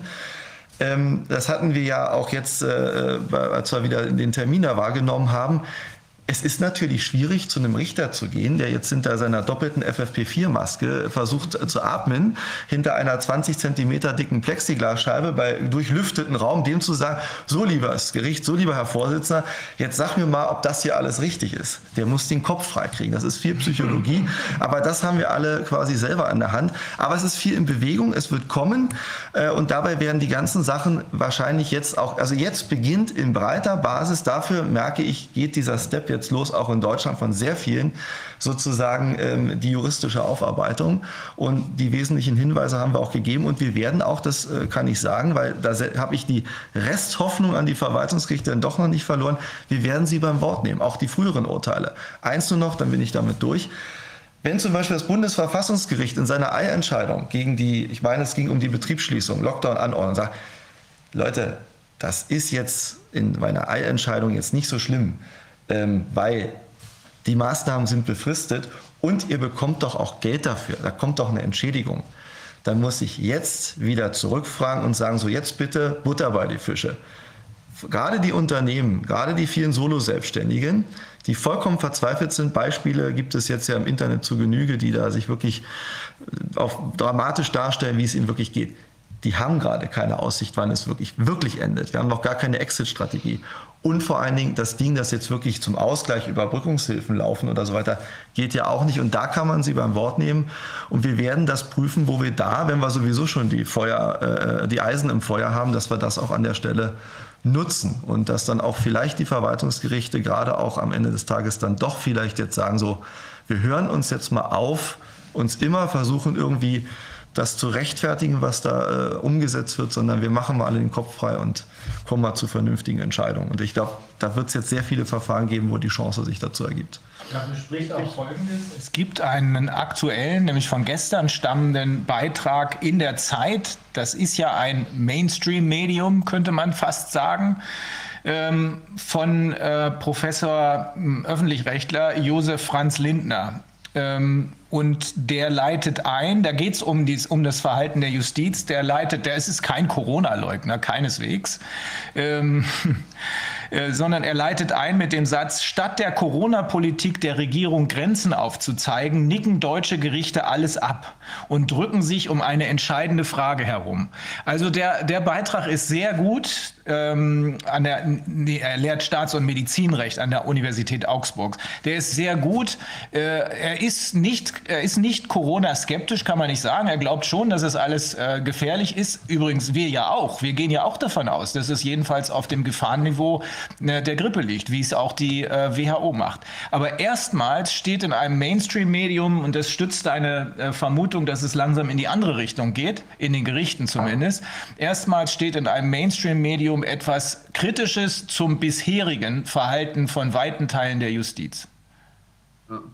Darf ich vielleicht auch, bevor ich, äh, bevor dann, äh, Frau Proll ist ja schon da, äh, äh deswegen, äh, vielleicht darf ich noch zu den Dingen, die jetzt gesagt wurden, noch ein paar Statements abgeben, äh, von wegen Corona-Leugner. Ich möchte schon betonen, ich glaube, niemand von uns leugnet dass es das Virus gibt, dass es die damit assoziierte Krankheit gibt, äh, dass diese Krankheit gefährlich verlaufen kann, dass sie tödlich verlaufen kann. Warum muss ich das hier betonen?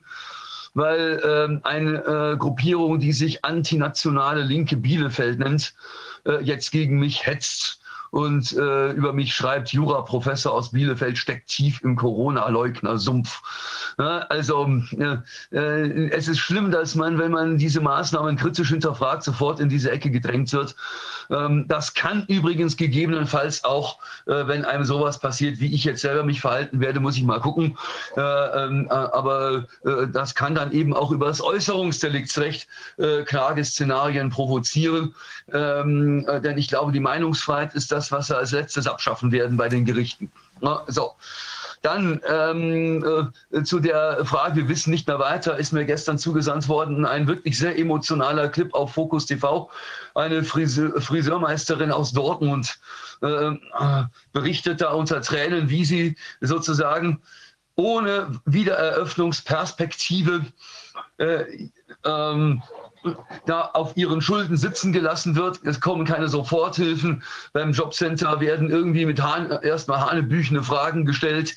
Äh, angeblich sei der Antrag nicht ordnungsgemäß ausgefüllt, äh, der ja ganz unbürokratisch immerhin auf 60 Seiten sich erstreckt. Also da fragt man sich, was heißt hier eigentlich unbürokratisch?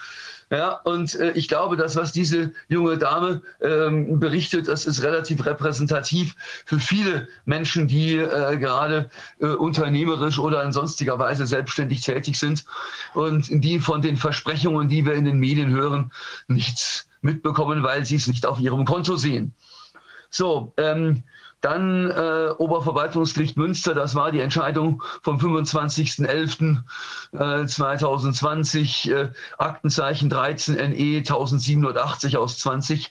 Ähm, die haben gesagt, ja, ja, also ist klar, ist keine Infektion, macht aber nichts. Das Infektionsgeschehen wäre durch die Infektionsinzidenzwerte auch so angemessen abgebildet, ohne das näher zu begründen. Ja, und äh, da fehlt mir die Subsumption unter das Infektionsschutzgesetz. Wenn ich keine Infektion habe, habe ich, wenn überhaupt, nur noch Ansteckungsverdächtige im Sinne von Paragraph 2 Nummer 7 Infektionsschutzgesetz. Und dann muss ich natürlich als Gericht die Frage stellen, welchen Verdachtsgrad äh, erwarte ich? Und ich muss mich davon überzeugen, ob äh, was denn äh, die Behörden, die den Inzidenzwert festgestellt haben, also insbesondere das Robert-Koch-Institut, dafür getan haben, zu überprüfen, ob der Verdachtsgrad hier erreicht ist. Mit den neuen WHO-Empfehlungen werden da die Anforderungen höher werden, ganz sicher. Ja. So, zum Thema Unabhängigkeit der Richterschaft. Ja, wir haben leider gesehen, dass der Amtsrichter in Weimar im Fokus und in der Bildzeitung, äh, also eine, auf den eine Hetzjagd gemacht worden ist in diesen beiden Blättern. äh, die in meinen Augen nicht mehr den Journalismus einer pluralistischen Gesellschaft abbildet. Also so wird nicht mit dem Knüppel drauf, äh, Aluhutträger oder weiß der Geier was auf dem Richterstuhl. Ähm, da fragt man sich, Leute, sachliche Kritik an Urteilen kann man immer üben, aber bitte, bitte, bitte nicht äh, mit solchen äh, Totschlagsvokabeln. Ja? Ähm, das kann natürlich auch der Versuch der Medien sein an die Richterschaft. Wehe, einer von euch macht nochmal so ein Urteil, dann gibt es wieder was aufs Maul. Äh, und da kann ich an die Richterschaft nur appellieren. Äh, das ist ein Angriff auf die Unabhängigkeit der Gerichte. Dieses Mal nicht von der Legislative oder der Exekutive, sondern von der traditionellen vierten Gewalt, die ja in weiten Teilen äh, in der Corona-Krise kaum funktioniert hat.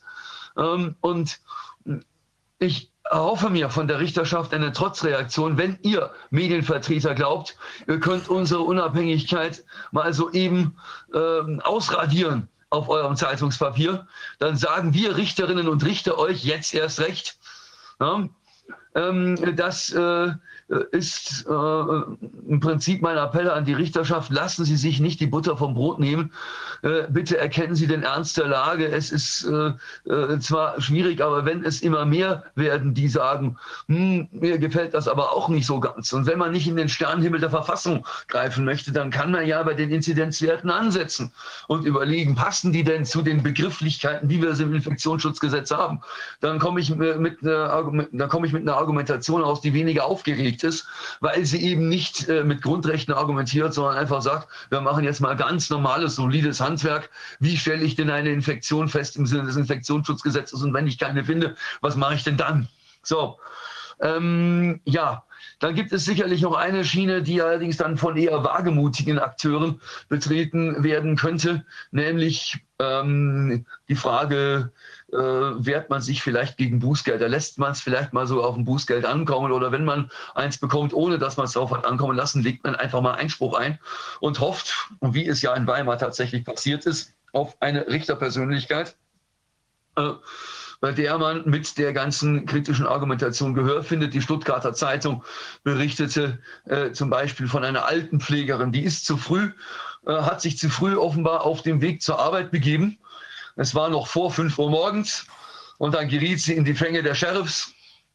Äh, und dann hieß es 340 Euro Bußgeld wegen Verletzung der nächtlichen Ausgangssperre. Die Frau wollte zur Arbeit in einem systemrelevanten Beruf. Da frage ich mich, ähm, also wenn das nicht vor einem ähm, vernünftigen Gericht gekippt wird, was dann, ob, ob das, es ist jetzt nicht berichtet worden, der Artikel ist hinter der Paywall. Ich konnte also jetzt nicht näher erkennen, äh, ob äh, jetzt da schon Einspruch eingelegt äh, worden ist und wie dann ein Gericht gegebenenfalls entscheidet. Aber immer dran denken, ähm, man muss sich da vielleicht auch nicht alles bieten lassen. So, hm.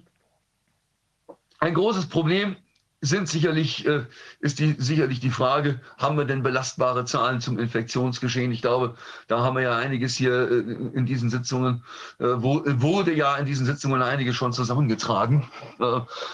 Und ich selber habe ja dazu auch ein bisschen was aufgeschrieben. Die Frage, die sich mir immer stellt, ist, wer kann so etwas einem Gericht vernünftig beibringen? Ähm, bedarf es dafür einer spezifisch juristischen Expertise oder braucht man im Prinzip mal einen Wissenschaftler, der diese ganzen Zahlen äh, unter statistischen Gesichtspunkten auswertet? Da bin ich mir noch nicht sicher, ob es sich mal lohnen könnte, so eine Klage äh, gutachtlich zu unterfüttern und welcher Experte ein solches Gutachten dann niederschreiben müsste weil wir ja dann die Zahlen, die uns kommuniziert werden, inhaltlich bewerten muss. Und zur Frage Perspektive, wie geht es weiter? Ich referiere jetzt einfach mal, was ich mir allein im Laufe der letzten Woche über Impfungen und Mutationen angelesen habe. Und ich betone bei allem, was ich jetzt sage, es ist eine reine Wiedergabe von angelesener, angelesenem Wissen, das ich nicht bewerten kann, weil ich nicht über die medizinische Fachkunde verfüge. Ich lese dass diese Impfungen ähm, ja auf die ähm, Evolution eines solchen Virus nicht völlig unbeeinflusst, äh, nicht ohne Einfluss bleiben. Äh, sondern Impfungen führen immer dazu, dass ein Virus unter Mutationsdruck gerät. So wurde es mir, so habe ich es mir jedenfalls angelesen. Das heißt also, wenn ich impfe, äh, das ja bei der Influenza-Impfung ist es ja so, dass die jedes Jahr neu gemacht werden muss, weil diese Influenza-Viren sich ja auch weiterentwickeln und deswegen das Impfcocktail jedes Jahr neu gewichst werden muss. Wie das jetzt bei dieser mRNA-Impfung ist, kann ich natürlich nicht bewerten. Äh, aber ähm, ähm, was ich lese, ist, dass auch äh, der, die Impfungen eben zu einem Mutationsdruck führen. So. Das heißt, wir bekommen möglicherweise in Zukunft noch mehr Mutanten von SARS-CoV-2. Das Zweite, was ich lese, ist, dass man ja jetzt mittlerweile ähm, äh, versucht, möglichen Mutationen auf, den, auf die Schliche zu kommen, indem man von positiven Abstrichproben das Virusgenom sequenziert. So. Das heißt, auch da besteht die Möglichkeit, dass mehr Mutationen entdeckt werden. Und jetzt wissen wir ja, dass gerade eine bestimmte Mutation, nämlich die britische, die Mutation B1.1.7, äh, uns äh, aufs Butterbrot geschmiert wird, um zu begründen, warum wir hier auf gar keinen Fall lockern dürfen. So, was heißt das für uns Juristen? Hm. Wir müssen ja befürchten, wann immer eine neue Mutation entdeckt wird, könnte es ja passieren, dass äh, in der virologischen Community dann die Hypothese aufgestellt wird, diese Mutante könnte ganz besonders ansteckend sein und wir wissen nicht, wie sie sich vielleicht exponentiell entwickelt. Deswegen tut uns furchtbar leid, können wir den Lockdown immer noch nicht lockern. So. Wenn das stimmt, dass, diese, dass wir immer mehr Mutationen finden durch Sequenzierungen, und dass wir immer mehr Mutationen erzeugen, dadurch, dass wir impfen und den Mutationsdruck erhöhen, dann müssen wir befürchten, dass das Spiel mit dem Lockdown ins Unendliche fortgesetzt wird. So, wie gesagt, ob diese Befürchtung realistisch ist, kann ich nicht bewerten. Da kann ich nur an den Corona-Ausschuss die Anregung geben, das mal äh, durch entsprechende Experten hinterfragen zu lassen. Wenn es aber stimmt, dann, dann stellt sich aus juristischer Perspektive keine geringere Frage als die, können wir deswegen, weil wir nicht wissen, wie das Virus mutiert und ob da vielleicht mal was ganz fürchterliches äh, da sich daraus entwickelt, können wir deswegen jahrelang ein ganzes Land unter Quarantäne stecken, vielleicht sogar die ganze Welt. Ja, wobei die ganze Welt ist nicht so ganz einfach, denn immerhin äh, haben jetzt äh, die Regierungen in den US-Bundesstaaten Kalifornien und Idaho ähm, ganz erhebliche Lockerungen verfügt. Ähm, also offenbar äh, scheint sich da in den USA zumindest in einigen Bundesstaaten etwas zu bewegen. Äh, aber wenn man es jetzt mal auf den deutschen Rechtsraum beschränkt, kann es sein, dass wir aus Angst vor einem Virus das ganze Land jahrelang in Totenstarre bringen? Oder müssen wir nicht irgendwann, und da bin ich wieder bei den Worten von Marcel, müssen wir nicht irgendwann mal eine Perspektive entwickeln und sagen, jetzt müssen wir den Kopf frei kriegen, wir dürfen nicht permanent in der Panikschleife bleiben. So äh, lässt sich auch die Rechtsordnung nicht vernünftig austarieren in Reaktion auf ein Virus, dessen Gefährlichkeit wir ja nicht bestreiten. Ja? So, nur aber eben nicht über diejenige der normalen Grippe hinausgeht. Das muss man auch immer wieder betonen. Und bei einer normalen Grippe schließen wir auch nicht alles dicht. Ich denke ja. mal, dass einfach nicht mehr das Bewusstsein da ist, wie gefährlich die Grippe, also die echte Influenza und nicht der grippale Infekt tatsächlich ist. Ja. Wie viele Leute ja. da ja, ja jedes Jahr eigentlich dran sterben und äh, in Krankenhäusern liegen und so weiter und so fort. Wir müssen jetzt aufpassen, Martin, dass Frau Proll äh, uns nicht aus der Kurve fliegt. Ja? So, ja, ich bin ja auch schon fertig. Okay. Ich muss jetzt auch in ein paar Minuten in meine Vorlesung. Deswegen würde ich fast sagen, ich verabschiede mich jetzt aus der Sitzung. Freue mich, dass ich wieder dabei sein durfte. Und äh, bis bald mal wieder. Tschüsschen. Dank und good luck und viel Spaß. Tschüss. Ja, ciao. Tschüss. Frau Proll, sorry, dass Sie da ein bisschen in der Schleife hingen, aber ein paar von den Ausführungen waren ja nicht nur juristisch, sondern glaube ich auch für Nichtjuristen verstehbar, oder? Absolut. Hören Sie mich? Ja. Ja, freut mich. Nein, überhaupt kein Problem. Es ist für mich auch interessant zuzuhören. Ähm, wir stellen Sie mal kurz vor. Sie sind Schauspielerin, Sängerin, Tänzerin und ich glaube, irgendwie sollte hier jetzt auch was eingespielt werden von Ihnen, ne? Ja, ähm, das war der Plan. Ich weiß nicht, ob das geklappt hat, aber sehr gern. Ich glaube, dass da nicht irgendeine GEMA-Problematik gab oder so. Geht das oder nicht? Oh, rechte Frage, GEMA-Frage. Nee, dann kommen wir jetzt einfach gleich zu Ihnen, Frau Preul. Wie geht's Ihnen?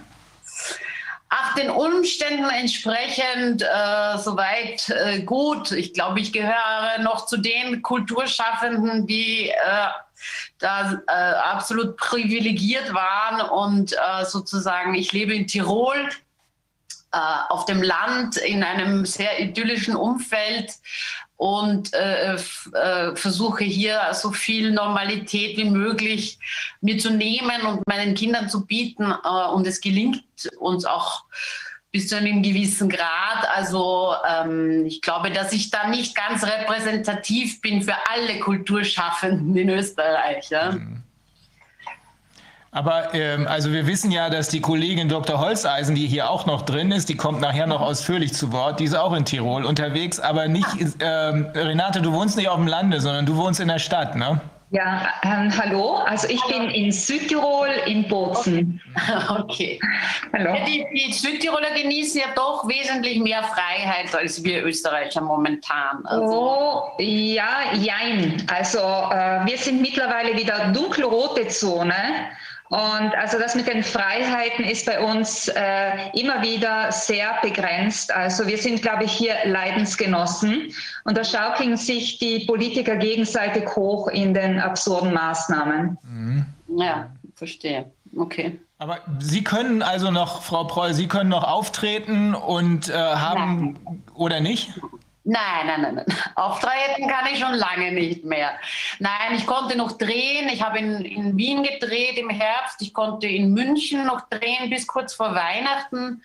Das war natürlich ein Segen, muss ich sagen.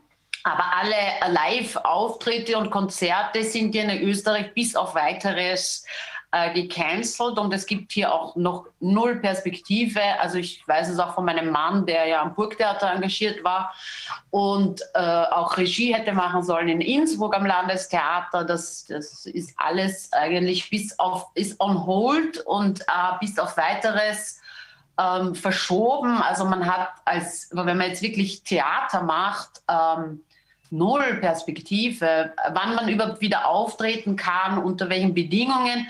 Und dann muss man ja nochmal unterscheiden, die Kulturschaffenden gibt es ja in dem Sinn auch nicht. Es gibt diese großen Institutionen wie Burgtheater, Salzburger Festspiele, die Staatsoper, also die wirklich hochsubventionierten Häuser, die natürlich, ähm, also egal ob da jetzt ein Zuschauer sitzt oder tausend, die Schauspieler kriegen ihre Gagen oder zumindest 80 Prozent davon jetzt in Kurzarbeit. Aber die gesamte freie Szene, und das sind doch in Österreich 180.000 Menschen, äh, kriegen das nicht, weil die sind gezwungen, wirtschaftlich zu arbeiten und können das natürlich nicht. Also äh, die, die haben ja nicht diese Subventionen, äh, die sind ja sozusagen selbstständig. Also wenn ich ein Konzert veranstalte, dann muss ich ja so arbeiten, dass mir am Ende des Abends mehr Einnahmen bleiben, als ich Ausgaben habe. Und das ist de facto, also das war schon zu dem Zeitpunkt, wo ich zwar theoretisch hätte auftreten können, war es aber schon nicht möglich. Durch die, durch die vielen Sicherheitsmaßnahmen, die Abstände, das Schachbrettmuster im Zuschauerraum und so weiter. Also und auch sozusagen das verängstigte Publikum, das nach jeder Pressekonferenz der Bundesregierung natürlich äh, kommen wieder weniger Leute. Und äh, das ist dann ab irgendeinem Zeitpunkt völlig wurscht, ob man sozusagen gar nicht auftreten darf oder ob man zwar theoretisch auftreten darf, die, die, die sozusagen die Panik unter der Bevölkerung aber dermaßen sozusagen geschürt wird, dass ohnehin niemand kommt. Also das ist dann irgendwann auch egal. Ähm, äh, ich, ich weiß auch nicht, wann das ähm, wieder einen, einen, einen Zustand annehmen kann, äh, dass sich das wieder, ähm, also dass das wieder gesundet und dass das wieder sozusagen Menschen unbeschwert ins Theater gehen. Das, äh, äh ich sehe da gar keine Perspektive, wenn ich ehrlich bin. Und ist es denn so, dass es irgendeine Art von Alternativverdienstmöglichkeiten gibt? Also, dass sich zum Beispiel im digitalen Bereich irgendwas ergeben hätte für manche Leute oder für eine nennenswerte Anzahl von Leuten? Ähm, naja, alles, was sozusagen auf YouTube, glaube ich, und Facebook und diese ganzen Accounts, das ist ja nicht wirklich ein, äh, damit kann man nicht wirklich ein Geld verdienen, außer man hat wirklich einen dermaßen großen, äh, äh eine große Reichweite und ist ohnehin so bekannt, dass man das eh nicht nötig hat. Ähm, die, das Einzige, was man machen kann, ist fürs Fernsehen arbeiten. Also Dreharbeiten sind möglich und waren, äh, ähm, waren auch bis vor kurzem möglich, glaube ich, und sind unter, unter verschärften Sicherheitsbedingungen möglich. Und das ist natürlich in dem Fall auch mein Glück, dass ich sage, ich habe da mehrere Standbeine und hab, konnte jetzt drehen und habe davor halt ein, ein halbes Jahr keine Einkommensmöglichkeiten gehabt. Und ich glaube, dass wir in Österreich ähm, sogar, was diese Wirtschaftshilfen äh, für Künstler betrifft, sicherlich noch ein bisschen besser gestellt sind als in Deutschland. Also was ich so höre, also ist, aber letztlich ist es ja nicht, also es ist ja etwas, was wir, es ist ja nichts, was uns sozusagen die, die Politiker schenken, sondern das werden wir ja irgendwann einmal wieder verdienen müssen, was wir da jetzt sozusagen an, an Härtefallhilfen bekommen.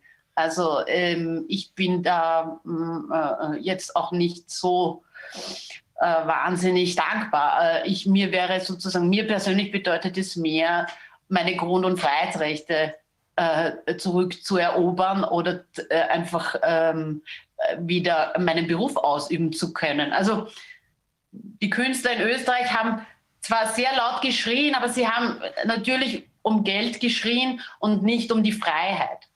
Das war natürlich schon zu bemerken und das ist, ähm, das ist leider Gottes auch immer noch so, dass es in der Kulturszene selbst wenige gibt, die sich hier wirklich aus dem Fenster lehnen und sagen, äh, Moment einmal, das kann man nicht dauerhaft so ähm, aufrechterhalten. Also wir befinden uns ja schon im monatelangen Lockdown, ohne dass es äh, sozusagen in, auf den Intensivstationen, und das war ja immer das Argument, ähm, überfüllt ist. Und das ist auch der, der, das, das mein großer großes äh, Unverständnis dafür, warum man diesen Zustand aufrechterhält. Also ich schaue da jeden Tag irgendwie auf die Statistik Ausland oder auf die AGES, also das ist sozusagen das Pendant zum Robert Koch Institut in Deutschland. Und dann sehe ich heute, okay, Auslastung 31 Prozent. Und, äh, äh und frage mich, und 99 Prozent der Österreicher sind nicht positiv getestet mehr wie 99 Prozent und wir befinden uns seit Wochen im Lockdown. Also ich, ich, mir fehlt einfach absolut diese Verhältnismäßigkeit, die ich, äh, ich, ich, die ich nicht nachvollziehen kann. Ich habe da mal auch mal noch mal eine gezielte Nachfrage, vielleicht um mal den Fokus auch vom Geld wegzunehmen. Ähm, mhm. Ich weiß ja zumindest, warum ich damals äh, unbedingt in der Theater AG meiner Schule mitmachen wollte. Ja. Ähm, Deswegen mal sozusagen mal ganz gezielt die Frage für Sie auch als Schauspielerin und die Kolleginnen und Kollegen da, äh, die äh, sozusagen auf der Bühne äh, natürlich aus gewissen Gründen auch stehen. Könnte man wirklich sagen, auch, dass wenn es jetzt so wäre, dass der Staat wirklich auf den Cent genau alles ausgleicht, wäre man als Künstler, als Bühnenkünstlerin, Bühnenkünstler dann wirklich 110 Prozent zufrieden damit? Wenn das wirklich Überhaupt nicht. Hm? Also ich, mich dürfen Sie da sowieso nicht fragen. Also ich bin da sowieso viel radikaler. Also ich, ich habe ja diese Diskussion am Anfang erst zu, sehr spät äh, mitverfolgt, aber ich kenne ja auch das, was, ähm, was Sie da an Arbeit leisten und, und ähm, äh, ich, ich, würde sagen, der, der, die Wurzel allen Übels ist dieser PCR-Test, der behauptet, es liegt eine Infektion vor und, und auf dieser Behauptung begründen sich sämtliche Maßnahmen, die dazu führen, dass es das alles nicht mehr gibt und dass, dass auch der Beruf, den ich ursprünglich gewählt habe, nichts mehr mit dem zu tun hat, warum ich ihn ergriffen habe. Also das ist, äh, äh, und das ist egal, an welchen Arbeitsplatz Sie gehen, ob Sie an einem Filmset sind oder ins Burgtheater gehen oder in der freien Szene sich bewegen. Es hat nichts mehr damit zu tun. Und, und ich, ich, selbst wenn die Regierung heute sagen würde, wir haben uns geirrt und wir machen alles auf und äh, ganz Österreich ist geimpft, äh, selbst dann, glaube ich, also wäre, wäre es nicht mehr dasselbe, wie, wie es vorher war. Also ich weiß gar nicht, was eigentlich passieren muss, damit, damit diese, diese, diese, diese, diese Kultur und dieses, dieses gesellschaftliche Zusammenleben, das ist ja mein größtes Problem, das ich habe, weil ich sage, okay, finanziell Schaden kann man irgendwie äh, kann man irgendwie leben oder äh, kann man irgendwie, das hätte es auch ohne Maßnahmen, hätte man finanzielle Einbußen gehabt, weil einfach äh, sich das, äh, das, die Gesellschaft so entwickelt hätte. Aber was ich wirklich äh, als größtes Problem sehe, ist dieses, dass wir uns im öffentlichen Raum, wie wollen wir uns da begegnen in Zukunft, wenn jeder jeden als Lebensgefährder betrachtet und wie soll da auch nur irgendein gesellschaftliches Leben stattfinden? Also das muss man erstmal wieder aus den Köpfen der Leute rauskriegen selbst wenn jetzt der Verfassungsgerichtshof entscheidet, der PCR-Test ist dafür nicht geeignet. Es ist in den Köpfen der Leute so dermaßen schon drin, dass es, glaube ich, sehr schwer wird, das wieder aus den Leuten rauszubekommen. Also wenn ich da noch mal kurz, äh, also sehe ich äh, auch so, weil ich, mir ist wichtig, dass auch wir Juristen das mit im Blick haben. Das ist nämlich mir am Anfang auch so gegangen, dass wir gesagt haben, wir gucken nur auf die Öffnung und dann haben zum Beispiel die Gastronomen, mit denen ich gesprochen habe, gesagt, was nutzt mir die Öffnung? Davon rennen ja. mir nicht die Bude ein, die haben Angst. Ich denke nur ja. gerade daran, weil zum Beispiel der äh, Helge Schneider zum Beispiel wurde ja damit zitiert, dass er gesagt hat, er wird nicht vor Autos äh, und, und maskierten äh, Zuschauern auftreten.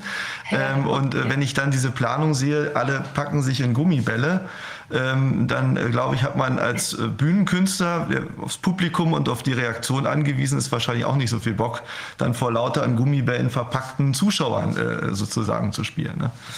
Aber ja, absolut nicht. Ich auch nicht. Ich, ich glaube, das ist überhaupt eine. In, in, das, ich meine, dass diese, dieses Problem, das man sozusagen letztlich als Gesellschaft hat, auch mit in einer liberalen Demokratie, wo, wo, wo, die sich aber so entwickelt hat. Also ich, das war ja auch schon vor Corona das Thema meines Programmes. Mhm. Und, und was mich sehr beschäftigt hat, war das, das Liberalismus, dass man sagt, äh, okay, das Individuum ist äh, sozusagen, muss geschützt werden vor den Übergriffen des Staates und die Freiheit des Einzelnen endet dort, wo die eines anderen beginnt und so weiter. Und äh, äh, ich hatte das Gefühl, der Liberalismus, so wie er in den letzten Jahren irgendwie praktiziert wurde, war, hat irgendwie auf dem Ast gesägt, auf dem er selber sitzt, weil man sozusagen immer weiter eingegangen ist auf Befindlichkeiten Einzelner oder Minderheiten. Und, im, und ich habe in meinem Programm habe ich immer das, das lustige Beispiel des äh, äh, des Rauchverbots oder des Wurstsemmelverbots gehabt. Ich weiß nicht, ob es das in Berlin oder in Deutschland auch gibt. Ähm, denn das hat für mich diese Absurdität schon so auf die Spitze getrieben, dass man sagt, es werden immer mehr Regeln in unserer Gesellschaft aufgestellt, wie man zu leben hat und wie man sich zu benehmen hat, weil es könnte einzelne Menschen geben, die das stört oder die das verletzt oder die das bedroht. Und, auf, und, und, absolut lächerlich wurde es dann in Österreich in den U-Bahnen beim Wurstsemmelverbot. Also man darf in Österreich, in, in Wiener U-Bahnen darf man nicht mehr Wurstsemmel essen, weil es könnte jemanden stören. Ernsthaft? So. Okay, jetzt ja. Also ist Käse okay oder generell ist Verbot? Äh, nein, es, man darf jetzt gar nichts mehr essen.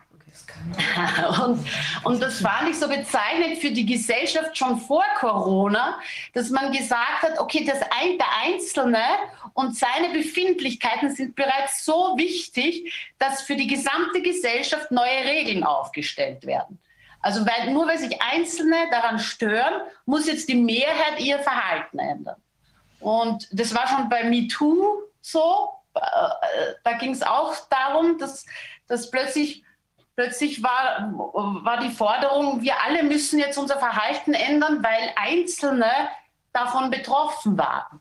Und, und es hat plötzlich so eine Dimension angenommen, wo du sagst, ja, aber 95 Prozent der Menschen sind so zufrieden, wie es ist. Und 95 Prozent der Menschen, denen ist klar, dass, äh, äh, was weiß ich, äh, Gewalt gegen Frauen äh, ein No-Go ist. Aber warum müssen wir jetzt im, im gesellschaftlichen Zusammenleben plötzlich unsere, unsere gesamten Regeln ändern? Und, und ein weiteres Phänomen, was ich feststelle, oder eine weitere Parallelität war, dass ich, dass ich finde, dass immer mit zweierlei Maß gemessen wird. Also sowohl bei Corona als auch bei, bei diesen gesellschaftlichen Debatten, ähm, dass man sagt, also du diskutierst um ein Thema, du diskutierst um die Todeszahlen und sagst, wie tödlich ist diese Krankheit. Und dann versuchst du dieses Argument zu widerlegen, indem du sagst, ja, aber schau, es ist doch ähnlich tödlich wie die Grippe und so weiter. Dann wird die Position geändert und gesagt, na, es geht nicht um die Todeszahlen, es geht um die Infektiosität. Und dann geht es weiter. Dann diskutierst du darüber, wie infektiös das ist und ist ein asymptomatischer Patient überhaupt anstecken und kann der PCR-Test überhaupt nachweisen und, und, und. Dann wird gesagt, nein, darum geht es nicht. Es geht um die Risikogruppen. Es geht äh, äh, und es wird permanent wird die Position immer wieder geändert und deswegen kannst du diesem Problem nie Herr werden, weil in dem Moment, wo du eines widerlegst, wechselt das Gegenüber sozusagen die Position und behauptet, es geht jetzt eigentlich um was anderes. Und dann geht es am Ende geht's dann darum, dass jetzt sind wir an einem Punkt, wo wir eigentlich gar nicht mehr Maßnahmen erfüllen müssen, um eine Katastrophe zu verhindern, sondern jetzt sind wir ja schon an einem Punkt, wo man sagt, wir müssen Maßnahmen ergreifen, damit wir Maßnahmen verhindern. Also das ist ja schon, hat ja schon so eine derartige Absurdität gekommen. Also, unsere Regierenden reden ja mit uns schon so, so sagst ja, wenn ihr jetzt nicht brav seid, na dann kommen noch schärfere Maßnahmen und dann dürft ihr auch nicht mehr Skifahren gehen. Und dann, äh, und, und wenn das nicht ist, na dann kommt das. Und du sagst, ja, aber es geht ja überhaupt nicht mehr um die Krankheit oder ums Gesundheitssystem. Es geht, es dreht sich schon nur noch um sich selbst. Das finde ich so faszinierend irgendwie. Ja, man also hat sich vom Ausgangspunkt entfernt, ne? Der ja. Ausgangspunkt spielt keine Rolle mehr. Das haben wir neulich ja auch diskutiert, dass schon am Anfang äh, das Narrativ, um mal dieses Wort zu benutzen, ständig wechselte. Erst war es der, äh, ja. der, die R-Zahl und irgendwann Inzidenzwert. Genau, also äh, keiner, keiner versteht mehr, worum es wirklich geht. Und ich glaube, dieses Chaos ist ja, gewollt. Das ist ein.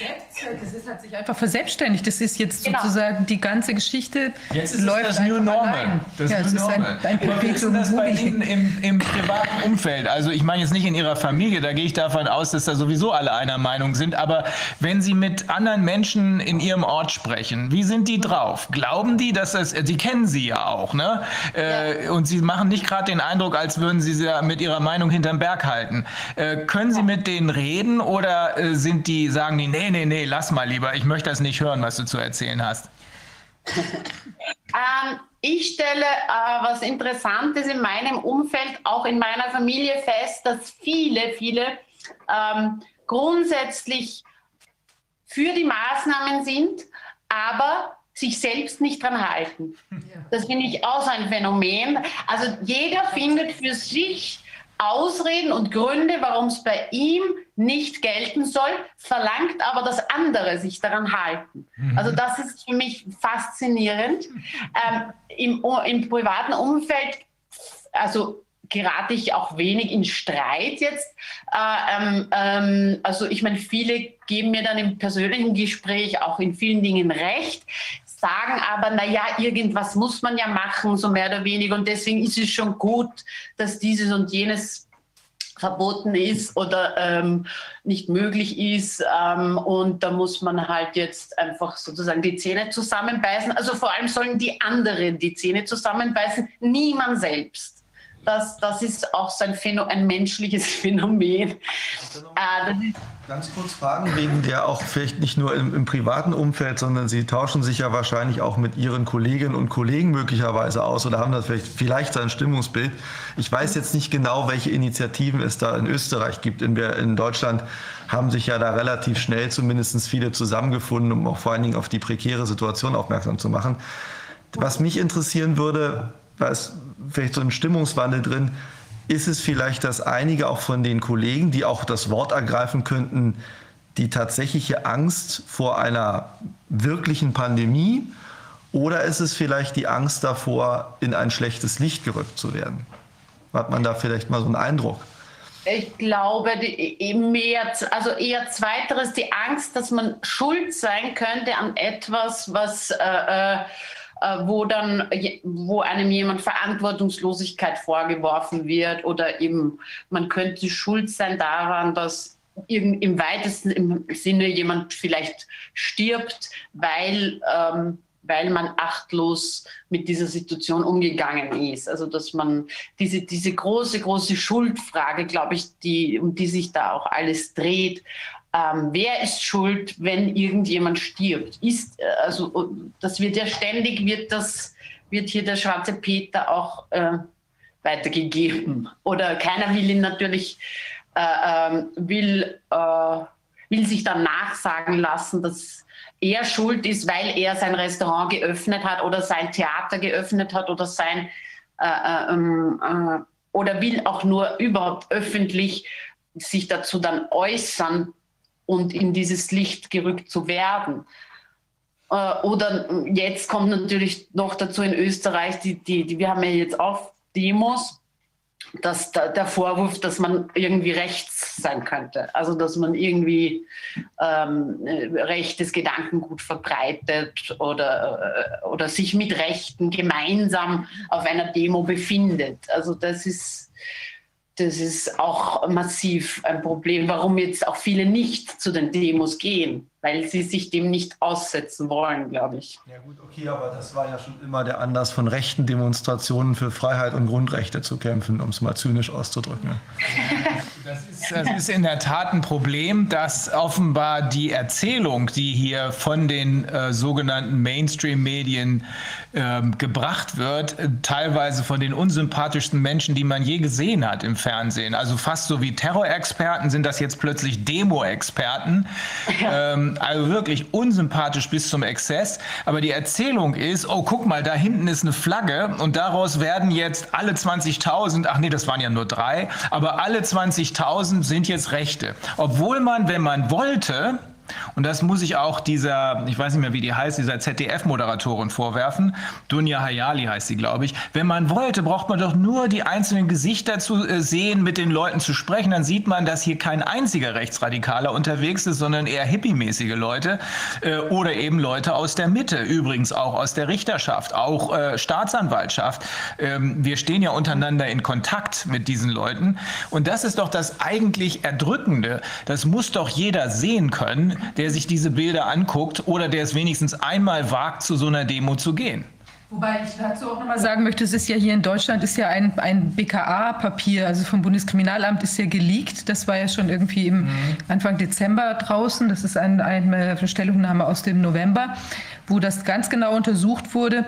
Was sind denn das für Leute, die bei diesen Demos sind? Und ähm, tatsächlich hat sich da herausgestellt, also es ist auf jeden Fall, also es mögen einzelne, vereinzelte irgendwie Rechte irgendwie da mitlaufen und auch einzelne Linksextremisten oder was auch immer.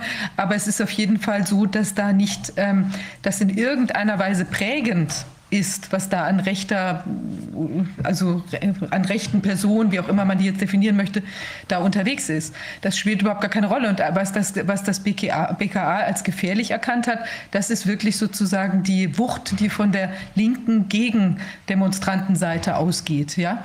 Und das finde ich schon sehr bemerkenswert. Also, dass da doch sehr, sehr viel Dynamik drin zu sein scheint.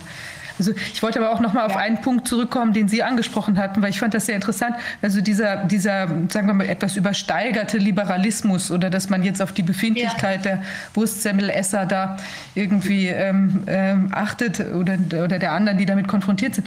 Aber ich finde auch da ähm, ist es ja sehr merkwürdig, dass zum Beispiel diese Individualität der alten Menschen ja gar nicht wahrgenommen wird. Also da wird ja quasi jetzt nur aufgestülpt, dass es für den einzelnen Menschen besser sei, jetzt eben da möglicherweise völlig abgeschottet im Heim zu sitzen, statt ja. eben zu sagen, okay, mein Liberalismus oder meine Menschenwürde, mein Bedürfnis mhm. erfordert eben, dass ich zum Beispiel meine Enkel sehe und ja, ich nehme das Risiko eben in Kauf, dass ich eventuell mir dabei eine Grippe hole oder ein Coronavirus einfange oder sonst irgendwas.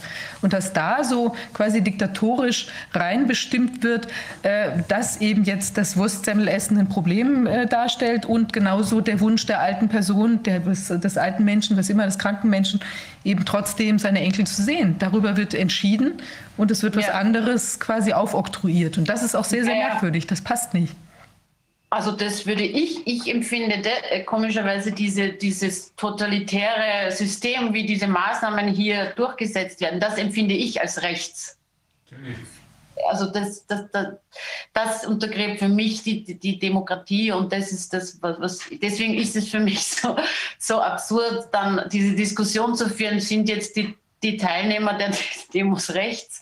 Ähm, aber zum, zum Liberalismus äh, wollte ich noch sagen, dass das eben das ist so schwierig. Ich glaube, dass ich, ich versuche immer herauszufinden, wann das begonnen hat. Äh, vielleicht können Sie mir da auch helfen, also ich finde, und was bei, das, durch Corona wird das halt alles noch viel sichtbarer, dass man sagt, um eine gewisse Gruppe zu schützen, also um eine kleine Gruppe zu schützen, schadet man dann der Mehrheit. Also das finde ich so, dass man, man nimmt eigentlich den Schaden und, und auch einen gesundheitlichen Schaden der Mehrheit der Bevölkerung in Kauf, um vermeintlich die Gesundheit von drei Prozent der Menschen, oder ich weiß nicht, wie viele es jetzt wirklich sind, aber relativ wenig, ähm, zu schützen.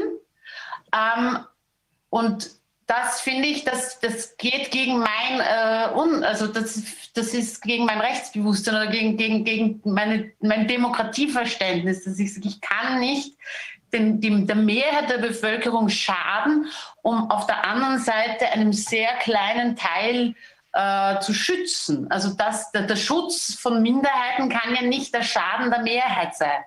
Verstehen Sie? Richtig, zumal der Schutz der Minderheit hier ohne weiteres gewährleistet werden könnte, so wie man es immer schon gemacht hat, wenn eine Grippewelle durchs Land zieht, indem man eben, wenn man Symptome hat, vorher ist man gesund, äh, wenn man Symptome hat, eben nicht äh, gerade ins Altersheim marschiert, um da irgendwelche Leute anzustecken. Das wäre eine Maßnahme. Und jetzt kommt die Nummer ja aufs Schärfste noch, denn der Schutz, den man angeblich dieser Minderheit angedeihen lassen will, der wirkt sich so aus, dass diese Leute jetzt als Erste geimpft werden werden und in Scharen sterben oder krank werden. Die letzte Meldung kam aus Gibraltar, 53 und Gibraltar ist ein kleines Land, hat 33.000 und ein paar kaputte Einwohner, 53 Tote nach Impfung. Wir haben das hier in Berlin jetzt gehört, die Zahlen kommen noch mit den dazu passenden Bildern, nicht heute, aber sie kommen noch. Wir haben das aus äh, Israel gehört, wir haben das aus Norwegen gehört, 35 Tote und das häuft sich. Also da fragt man sich doch als Normaldenkender, äh, für einen Kabarettisten muss muss das natürlich eine Lachnummer sein, nur leider geht das nicht bei Toten. Ne? Äh, da fragt man sich als Normalbürger, äh, wie geht denn das? Ihr wollt jemanden schützen, indem ihr ihn umbringt, offenbar? Macht ja gar keinen Sinn. Und der Rest der Welt wird äh, unter Lockdown gepackt. Also, also zumal dieser Schutz bei uns in Österreich, also sozusagen der einzige Schutz, der wirklich sinnvoll gewesen wäre, also dass man sagt, äh, Tests oder Schutzmasken oder so weiter, dass man sagt, das das wäre sinnvoll vielleicht im Kranken- und Pflegebereich gewesen. Dort hat man es nicht geschafft. Aber wir am Set der Vorstadtweiber, wurden, ich, ich bin schon über 50 Mal getestet worden. Warum, weiß ich nicht. Also ich, ich, die, die, der Fokus ist einfach völlig falsch. Also, äh, dass man sagt, da, da hat der Schutz komplett versagt. Jetzt versucht man die auch noch zu impfen und weiß ich nicht, dieser AstraZeneca-Impfstoff, der darf eh wieder Älteren ab erst unter 65, weil danach scheint er eh irgendwie zu gefährlich zu sein oder nicht zu wirken, entweder das eine oder das andere. Und ähm, also diese ganze Propaganda, was die Impfung betrifft, ist ja auch noch völlig, äh, ähm, ist völlig heuchlerisch nach, nach wie vor, weil solange niemand garantieren kann, dass du dann niemanden ansteckst, ist ja auch im Akt der Impfung sozusagen keine Solidarität äh, äh, sichtbar. Also solange ich nicht weiß, ob ich dann nicht trotzdem jemanden anstecke, äh, brauche ich mich auch nicht impfen. Also das ist ja, das wäre ja noch der einzige Sinn, wo ich sage, da, da, also diese Impfung sozusagen breit zu verkaufen den Menschen, aber nicht einmal das kann man garantieren. Also im Gegenteil. Die Behauptung 95% Effizienz ist definitiv falsch. Ein neues Papier des hoch angesehenen Wissenschaftlers äh, äh Professor Peter Doshi sagt maximal 29%. Maximal. Und für manche eben äh, gar kein Schutz, sondern im Gegenteil durch die überschießende Immunreaktion äh, tödlich. Gerade bei äh, geschwächten Personen. Und das ist ja natürlich auch nochmal, also wenn man jetzt schon auf der Solidarität als, also unterwegs ist auf dieser Welle, da muss man ja auch sagen, wenn ich ein solches Risiko jetzt für mich selber eingehe, dass ich dann möglicherweise auch, äh, sagen wir mal, wegsterbe, völlig ausfalle, meine Familie nicht mehr versorgen kann äh, oder eben irgendwelche anderen, äh, sagen wir mal, also wirklich ein, ein Dauerpflegefall zum Beispiel auch werden kann, dann ist das ja absolut null solidarisch, der am Ende auch noch ein Dauer Ausscheider ist von diesen Viren. Also da bin ich ja quasi eine soziale Bombe. Ich finde, das ist absolut unverhältnismäßig, also wie diese ganze Geschichte äh, angegangen wird und wie wenig, also realistisch da drauf geguckt wird auf die ganze Problematik. Ich hatte ja schon mal, ich hatte es schon mal erwähnt, mit einem Bevölkerungsschützer auch äh, von der Bundesregierung sozusagen darüber auch schon mal kommuniziert und auch gesagt, was, wie, wie geht denn der Bevölkerungsschutz in Bezug auf die Impfung vonstatten? Also was hat man da für, also für Vorkehrungen getroffen? Getroffen, was man gegebenenfalls mit den ganzen Krankensterbenden oder was weiß ich machen äh, kann, wenn das sich jetzt tatsächlich, so wie uns Frau Professor Cahill ja neulich auch vorgestellt hat, also ob jetzt ihr Horror, das ist ja wirklich auch das Horrorszenario, ob das 100, also ganz sicher zutreffen wird, das weiß man ja gar nicht. Aber es bestehen auf jeden Fall sehr große Restrisiken, auch in Bezug auf die nächste Generation, ist nichts untersucht, ja, das wird ja selbst eingestanden. Also all die ganzen Sachen, die müsste man doch jetzt mit in die Waagschale werfen und sagen, auch für den Fall müssen wir uns absichern, haben wir da genug Betten, Intensivbetten oder wie geht die ganze Geschichte vonstatten, wenn wir so viele Millionen da schlagartig impfen? Also ich finde es wirklich nicht solidarisch und ich finde es auch von der Regierung nicht solidarisch. Das ist, das ist einfach ein, ein totales Missmanagement, insbesondere in Bezug auf die Impfung. Wer, von, wer, außer Ihnen ist denn in Österreich aus, der, aus dem Feld der Künstler äh, bereit, was zu sagen öffentlich. Also es gibt ja immer mehr. Ne? Das sieht man schon. Ich, wir haben hier auch hinter den Kulissen mit sehr, sehr bekannten Leuten gesprochen. Die trauen sich aber irgendwie noch nicht. Äh, noch nicht, haben aber gesagt, doch, doch, doch, doch, wir kommen noch. Aber noch trauen sie sich nicht. Es gibt, mhm. wissen Sie ja auch, äh, es gibt äh, inzwischen Musiker, die sehr bekannte britische Musiker, äh, Van Morrison hat was gemacht. Van Morrison hat auch was geschrieben, äh, was dann äh, von Eric Clapton gesungen gesungen wird. Äh, ähm, also Stand and Deliver, tolle Sachen. Wen gibt es denn bei Ihnen in Österreich? Also mit die, mit denen ich in Kontakt war, auch über diese Plattform Respekt. Ähm, äh, also ich hatte eine Diskussion mit Roland Thüringer, dem Kabarettisten mhm. und Schauspieler, und dem Opernsänger Günter Kreuzberg. Ähm, der äh, war durchaus, der ist durchaus sehr, sehr kritisch ähm, und hat sich da schon auch mehrfach geäußert. Ähm, ich habe auch gelesen von der Eva Herzig, die hat auch immer wieder gerade jetzt, was auch diese, diese Maßnahmen, was Kinder betreffen, also da war ich ja auch äh, sehr schockiert und, und, und dieser, also das, da war bei mir absolut eine rote Linie überschritten, als man jetzt in Österreich auch noch die Schulen geschlossen hat, beziehungsweise Maskenpflicht für 10- bis 14-Jährige in den Schulen eingeführt hat, da war, da ist bei mir auch eine Sicherung durchgegangen dann. Also da habe ich dann auch begonnen, also da war ich mit sämtlichen Schuldirektoren, Elternvertretern äh, in, in Verbindung, habe E-Mails an den äh, Bildungsminister und den Bundeskanzler geschrieben, weil ich, für mich ist das einfach nicht zu akzeptieren, dass Kinder hier auch noch mit reingezogen werden, wo sie selbst überhaupt nicht betroffen sind von dieser Krankheit. Und ich, ich, ich, ich sehe es hier auch als meine Pflicht als Mutter, dass man äh, das nicht, ähm, dass man hier auch kämpft für, für die Zukunft der Kinder und für die Freiheit der Kinder und dass die eine, eine, eine keine digitale Kindheit haben, sondern eine, eine wirkliche Kindheit äh, erleben können. Und ich glaube, da gab es eben noch eine, eine Schauspielerin, die Eva Herzig, die sich da auch immer wieder eingesetzt hat. Ähm, ansonsten, ja, wenige. Also viele mehr fallen mir jetzt in Österreich auch nicht ein. Und hinter den Kulissen, Leute, die vielleicht äh, so privat mit Ihnen reden, aber sagen, oh, mach das bloß nicht öffentlich, gibt es da was? Ähm, hm. äh, ich glaube, die Monika Gruber, also das ist aber eine, eine Deutsche, also ich glaube, die, aber die ist ja auch sehr, sehr durchaus öffentlich, hat die sich immer wieder auch exponiert. Ähm, mit der habe ich mich auch privat unterhalten. Also ich glaube, die äh, ist da sicher auch ein guter Gesprächspartner.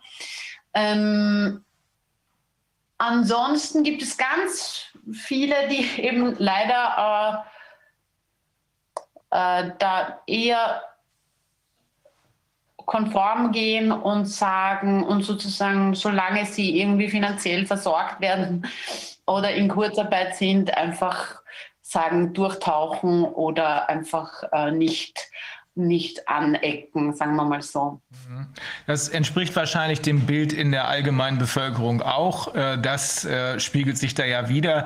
Ähm, ich merke das, wenn ich zum Beispiel im Zug unterwegs bin. Da gibt es äh, ganz vernünftige, ganz normale Menschen, die als Schaffner oder als Zugchef ähm, die Züge betreuen, die zurückhaltend auf die Maskenpflicht hinweisen, aber die ähm, einen in Ruhe lassen, in Anführungsstrichen. Und dann gibt es so Schlägertypen da.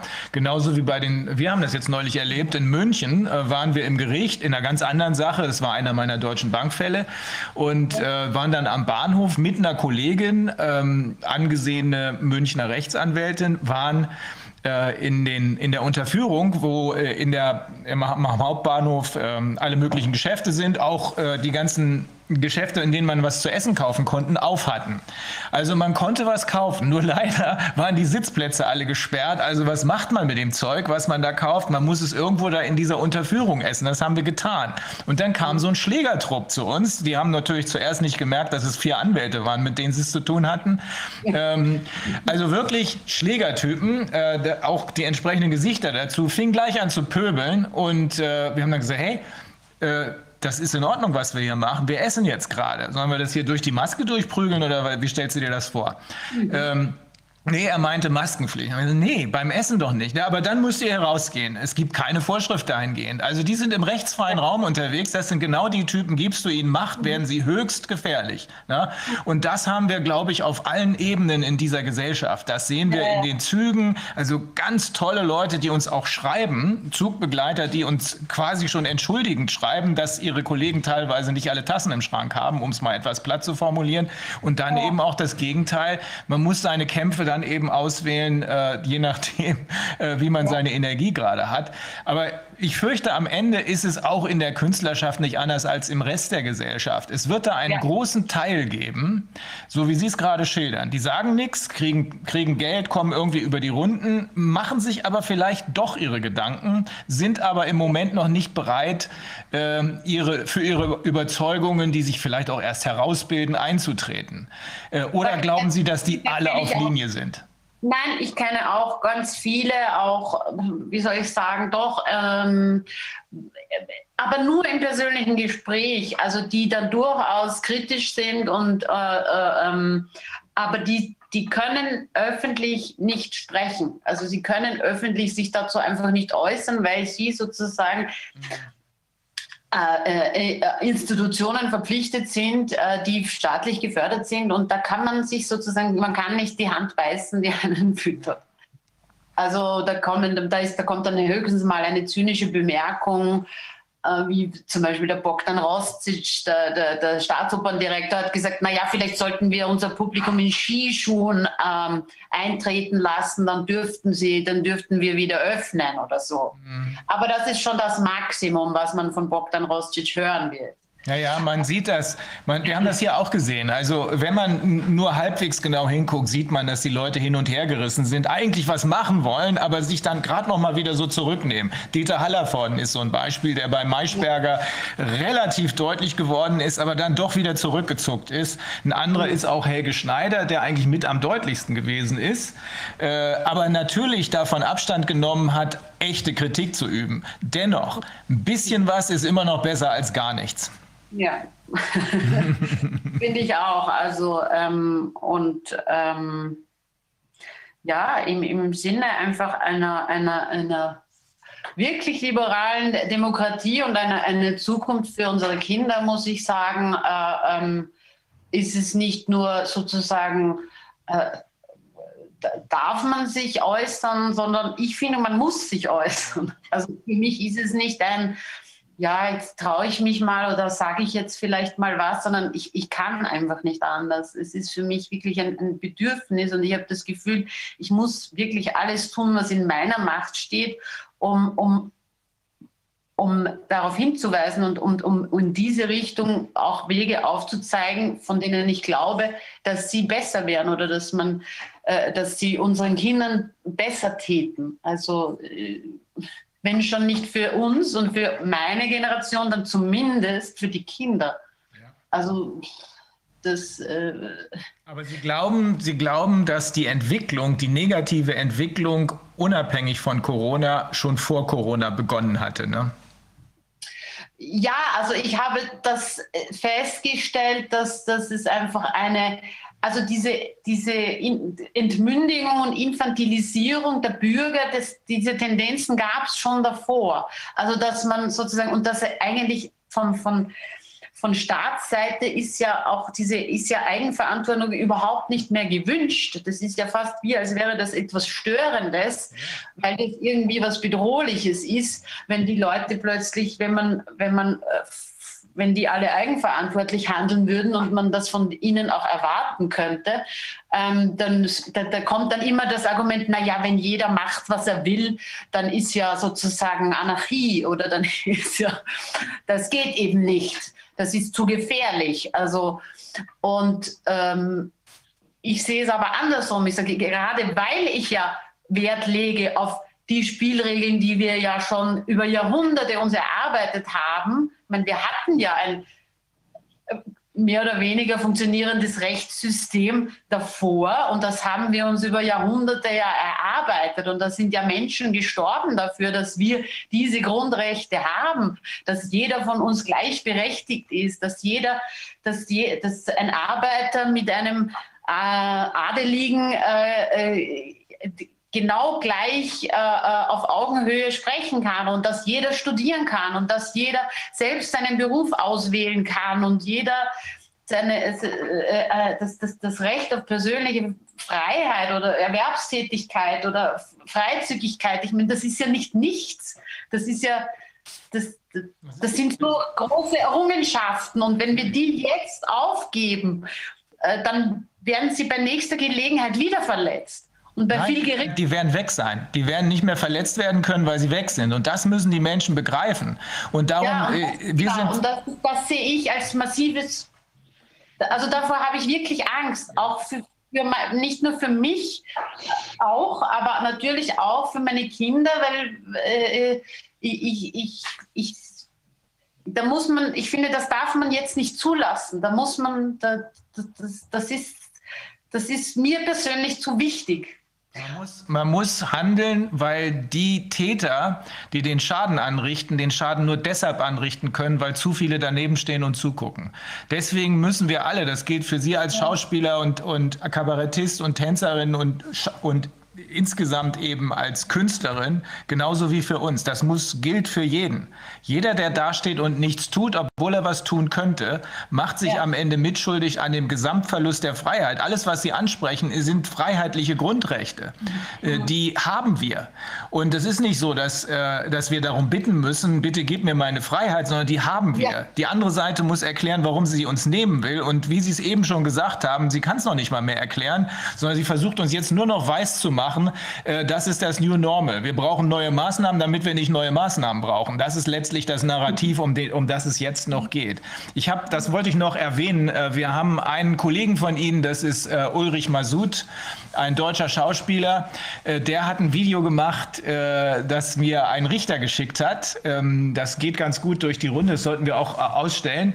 Das ist so eine Persiflage auf die, dieses Video, was glaube ich von ARD und ZDF, man muss es sich echt mal mit meinen Gebühren, also ich höre jetzt auf, Gebühren zu zahlen, ähm, dieses Wir sind Helden-Ding, äh, wo da die faulen Säcke in der Ecke rumliegen und man, ja. versteht, man versteht gar nicht so richtig, was die sagen wollen. Es ist schon ziemlich dämlich, aber ähm, der hat eine Persiflage darauf gemacht und ist jedem, ist hier, er ist da, spielt da ein Arzt, der jetzt 30 Jahre später sagt, Mensch, also ich habe da richtig Kasse gemacht damals. Toll gemacht von ihm, das stellen wir bei uns auf die Website, ne? Da muss ja. ich gucken, ja.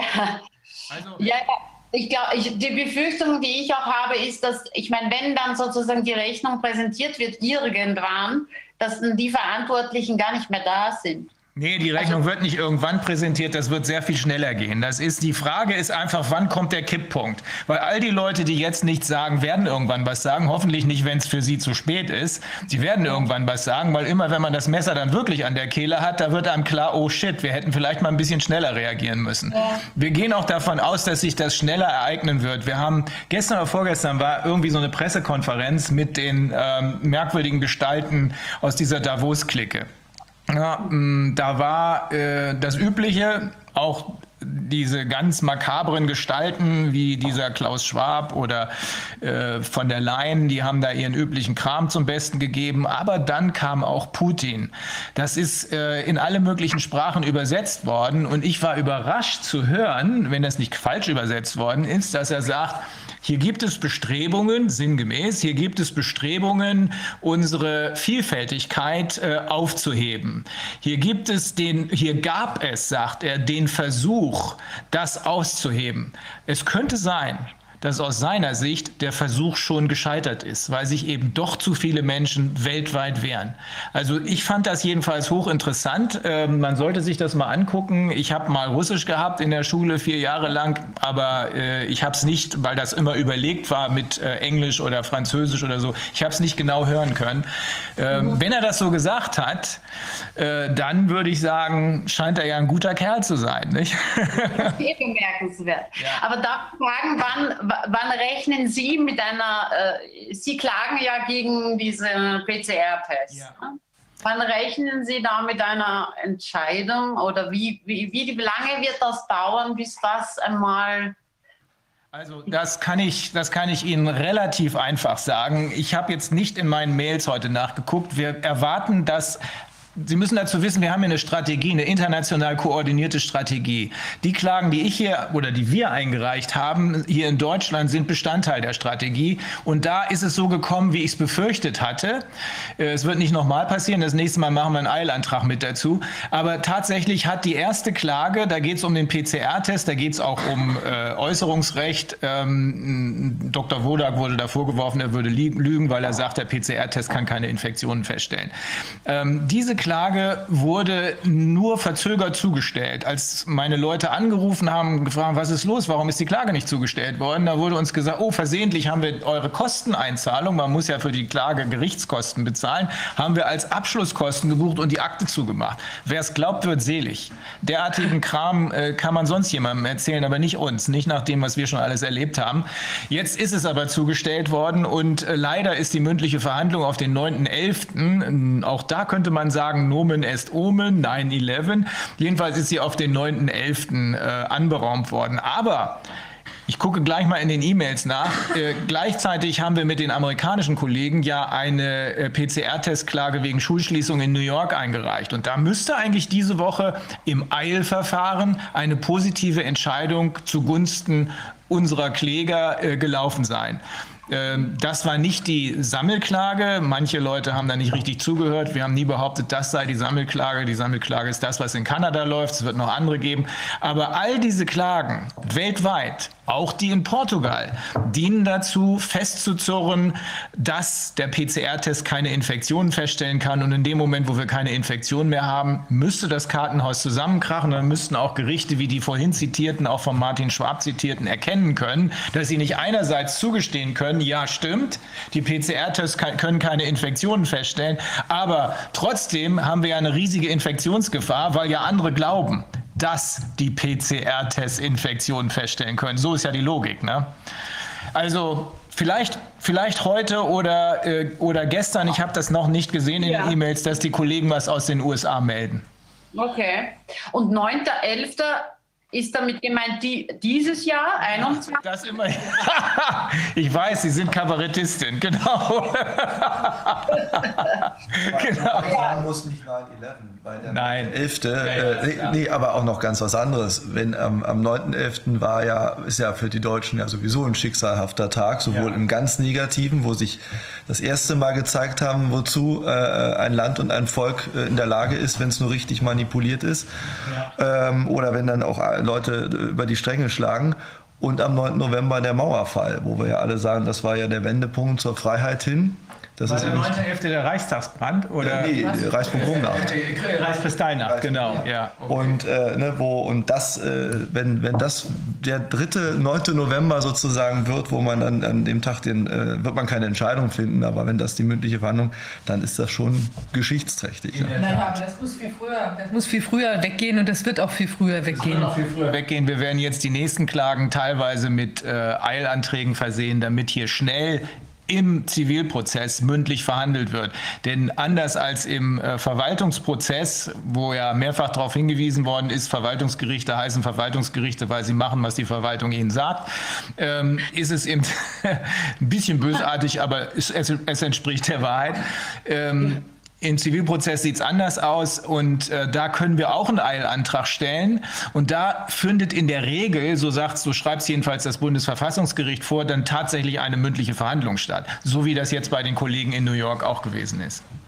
Ja, und dann Rainer, wenn ich kurz einwenden kann, äh, es werden ja international, also nicht nur in den USA und in Deutschland, äh, äh, gerichtliche äh, eben äh, Aktionen äh, gestartet, beziehungsweise sind schon im Laufen. Auch die, meine österreichischen Kollegen, ich gehöre dem Netzwerk der Rechtsanwälte für Grundrechte und Aufklärung Österreich an. Also die sind jetzt sehr gut aufgestellt. Ich glaube, gerade in Österreich wird das sehr viel laufen in nächster Zukunft. Wir Italien machen ja auch und äh, äh, auch in, in äh, auch ähm, Ergebnisse aus Lateinamerika und so weiter sind äh, richtungsweisend. Wir sind ja mittlerweile, also es ist wirklich, äh, die Welt ist noch kleiner äh, geworden durch diesen äh, Umstand. Wir sitzen alle im selben Boot und ich glaube sehr wohl, dass sich jetzt doch eine ziemlich ähm, schnelle Dynamik in das Ganze reinkommen wird, denn das halten die Leute nicht mehr länger aus. Also ich glaube, äh, entweder zeigen die Gerichte, dass sie jetzt wirklich ihrem Auftrag nachkommen. Ansonsten wird das äh, sehr äh, unangenehme Ausmaße äh, annehmen. Die Bevölkerung lässt sich nicht mehr zurückhalten. Ich merke es auch hier bei uns. Mhm. Äh, wenn die Leute äh, ihrer Existenz beraubt werden, die wehren sich. Die wehren sich. Und das sieht man auch in den USA. Martin Schwab hat es vorhin angesprochen. Äh, in Kalifornien und in Idaho wurden maßgebliche Maßnahmen aufgehoben. Ich werde heute Nacht mit meinen Nachbarn sprechen. Äh, die habe ich schon per äh, WhatsApp gesehen, die darüber jubilieren. Und das ist dem Druck aus der Bevölkerung, das ist Leuten wie Tony Roman zu verdanken. Das Video müssen wir auch unbedingt hochstellen. Hast, da gibt es ein neues von ihm. Hält, Tony Roman ist der Mann, der in, in L.A. gesagt hat, mein Laden bleibt auf, der keinen Millimeter zur Seite gerückt ist. Also absolut beeindruckend, dieses zweite Video auch. Da stellt er sich hin und sagt, hey, ich habe zwar eine Vorladung ins Gericht, aber zu denen gehe ich nicht. Ich halte hier meinen Vortrag, ich brauche auch keine Anwälte. Und äh, zehn oder elf Minuten lang erzählt er da, warum er das, was er macht, macht. Und das ist wirklich nicht nur beeindruckend, das ist berührend. Und das bringt Leute dazu, dass sie das genauso sehen, weil sie das eigentlich sowieso schon genauso gesehen haben und entsprechend handeln. Ähm, ja. Du weißt vielleicht, es gibt in Kalifornien eine Bewegung, das nennt sich äh, Recall.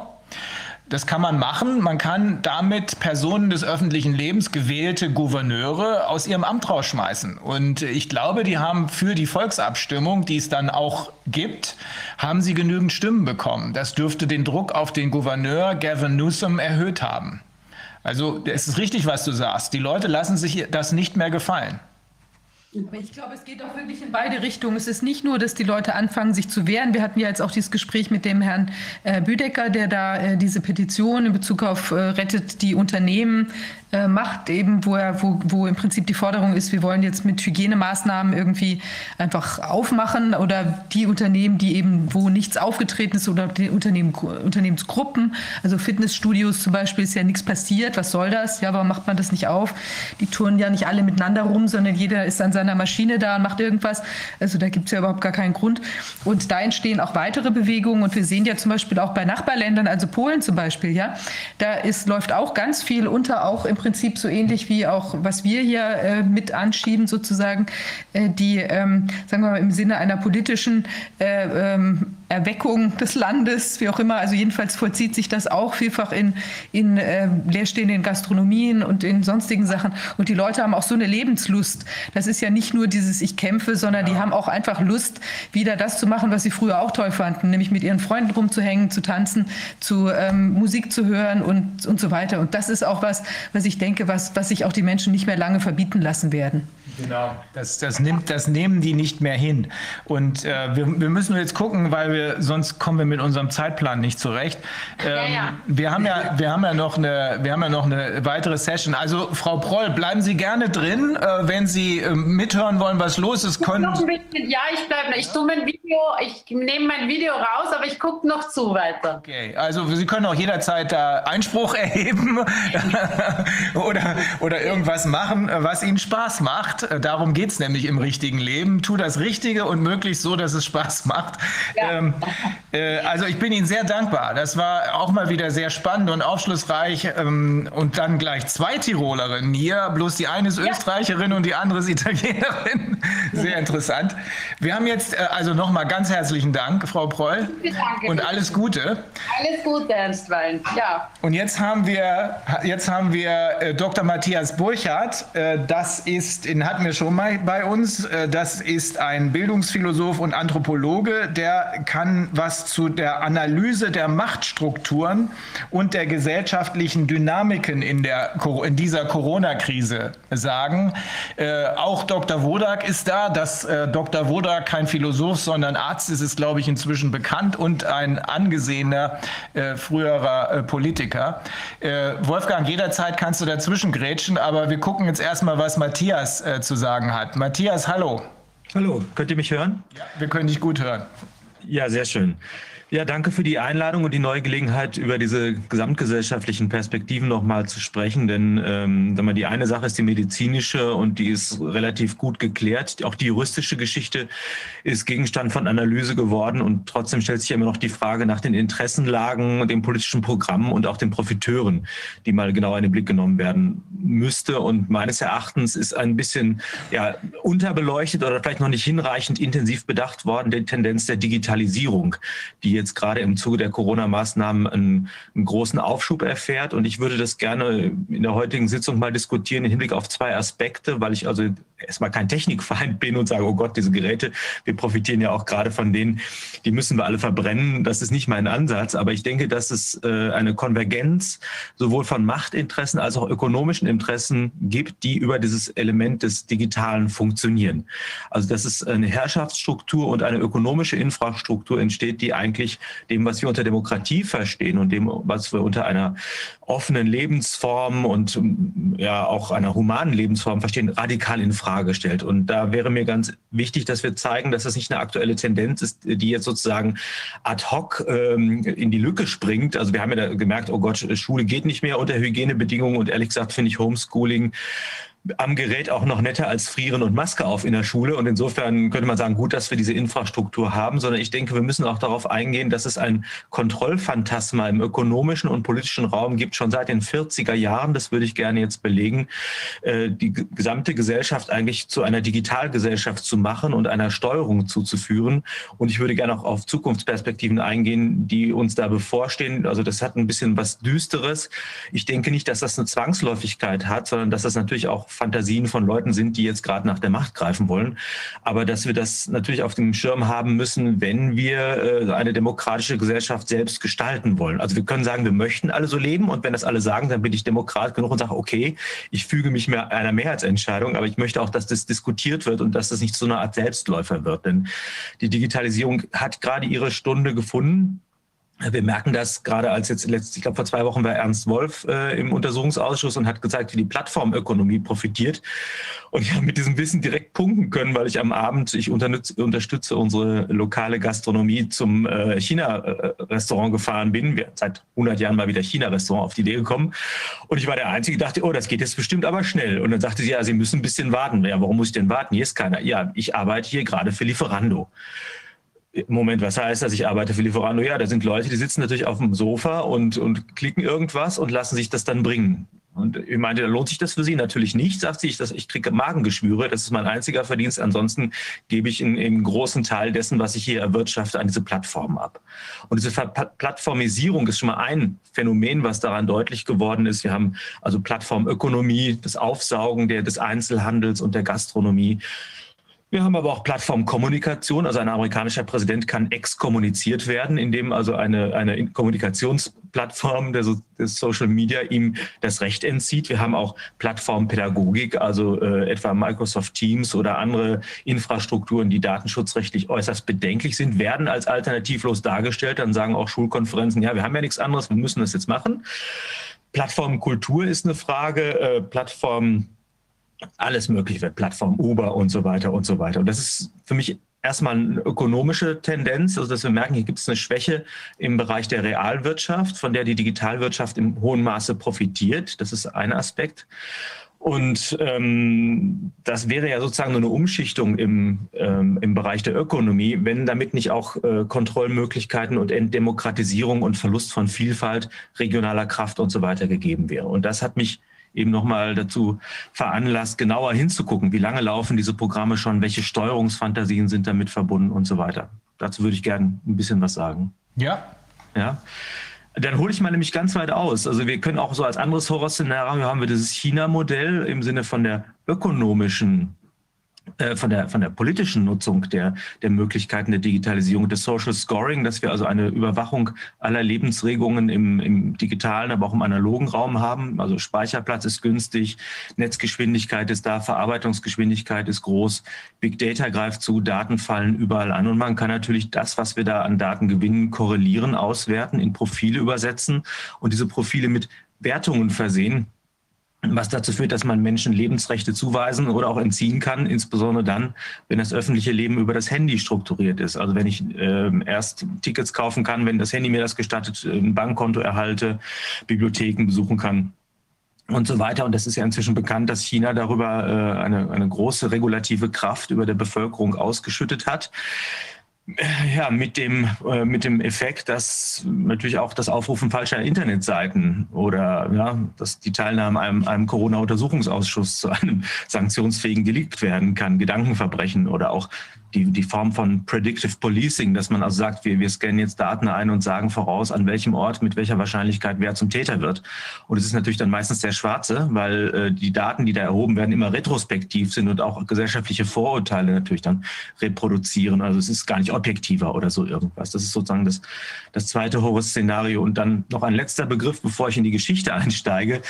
Äh, Shoshana Zuboff äh, hat das auf den Begriff der Überwachungs, äh, des Überwachungskapitalismus gebracht. Und das ist äh, eigentlich eine, eine, Mehrdeutigkeit, die sie da zum Ausdruck bringt durch ein schönes Bild. Sie sagt, wir sind eigentlich wie die ähm, äh, indigenen Einwohner äh, Amerikas, als Kolumbus kommt. Das heißt, wir kriegen Glasperlen und lassen uns das, Recht, das Kostbarste rauben, nämlich unsere Privatsphäre und unsere Daten. Wir werden komplett ausgeschlachtet. Das heißt also, wir kriegen kleine Helferlein-Apps die uns das Leben irgendwie geschmeidig und schön machen. Und auf der anderen Seite zahlen wir natürlich gerade für all das mit unserer Privatsphäre und unseren Daten und merken gar nicht, wie wir ausgeweitet, geplündert und welche Kontroll- und Steuerungselemente darüber errichtet werden. Ich zitiere gerne jetzt mal hier Tristan Harris, ein ehemaliger Google-Mitarbeiter, ähm, der sagt in der Süddeutschen Zeitung im Oktober 2017, eine Handvoll Menschen, die bei einer Handvoll Konzernen arbeiten, können mit ihren Entscheidungen Milliarden Menschen beeinflussen.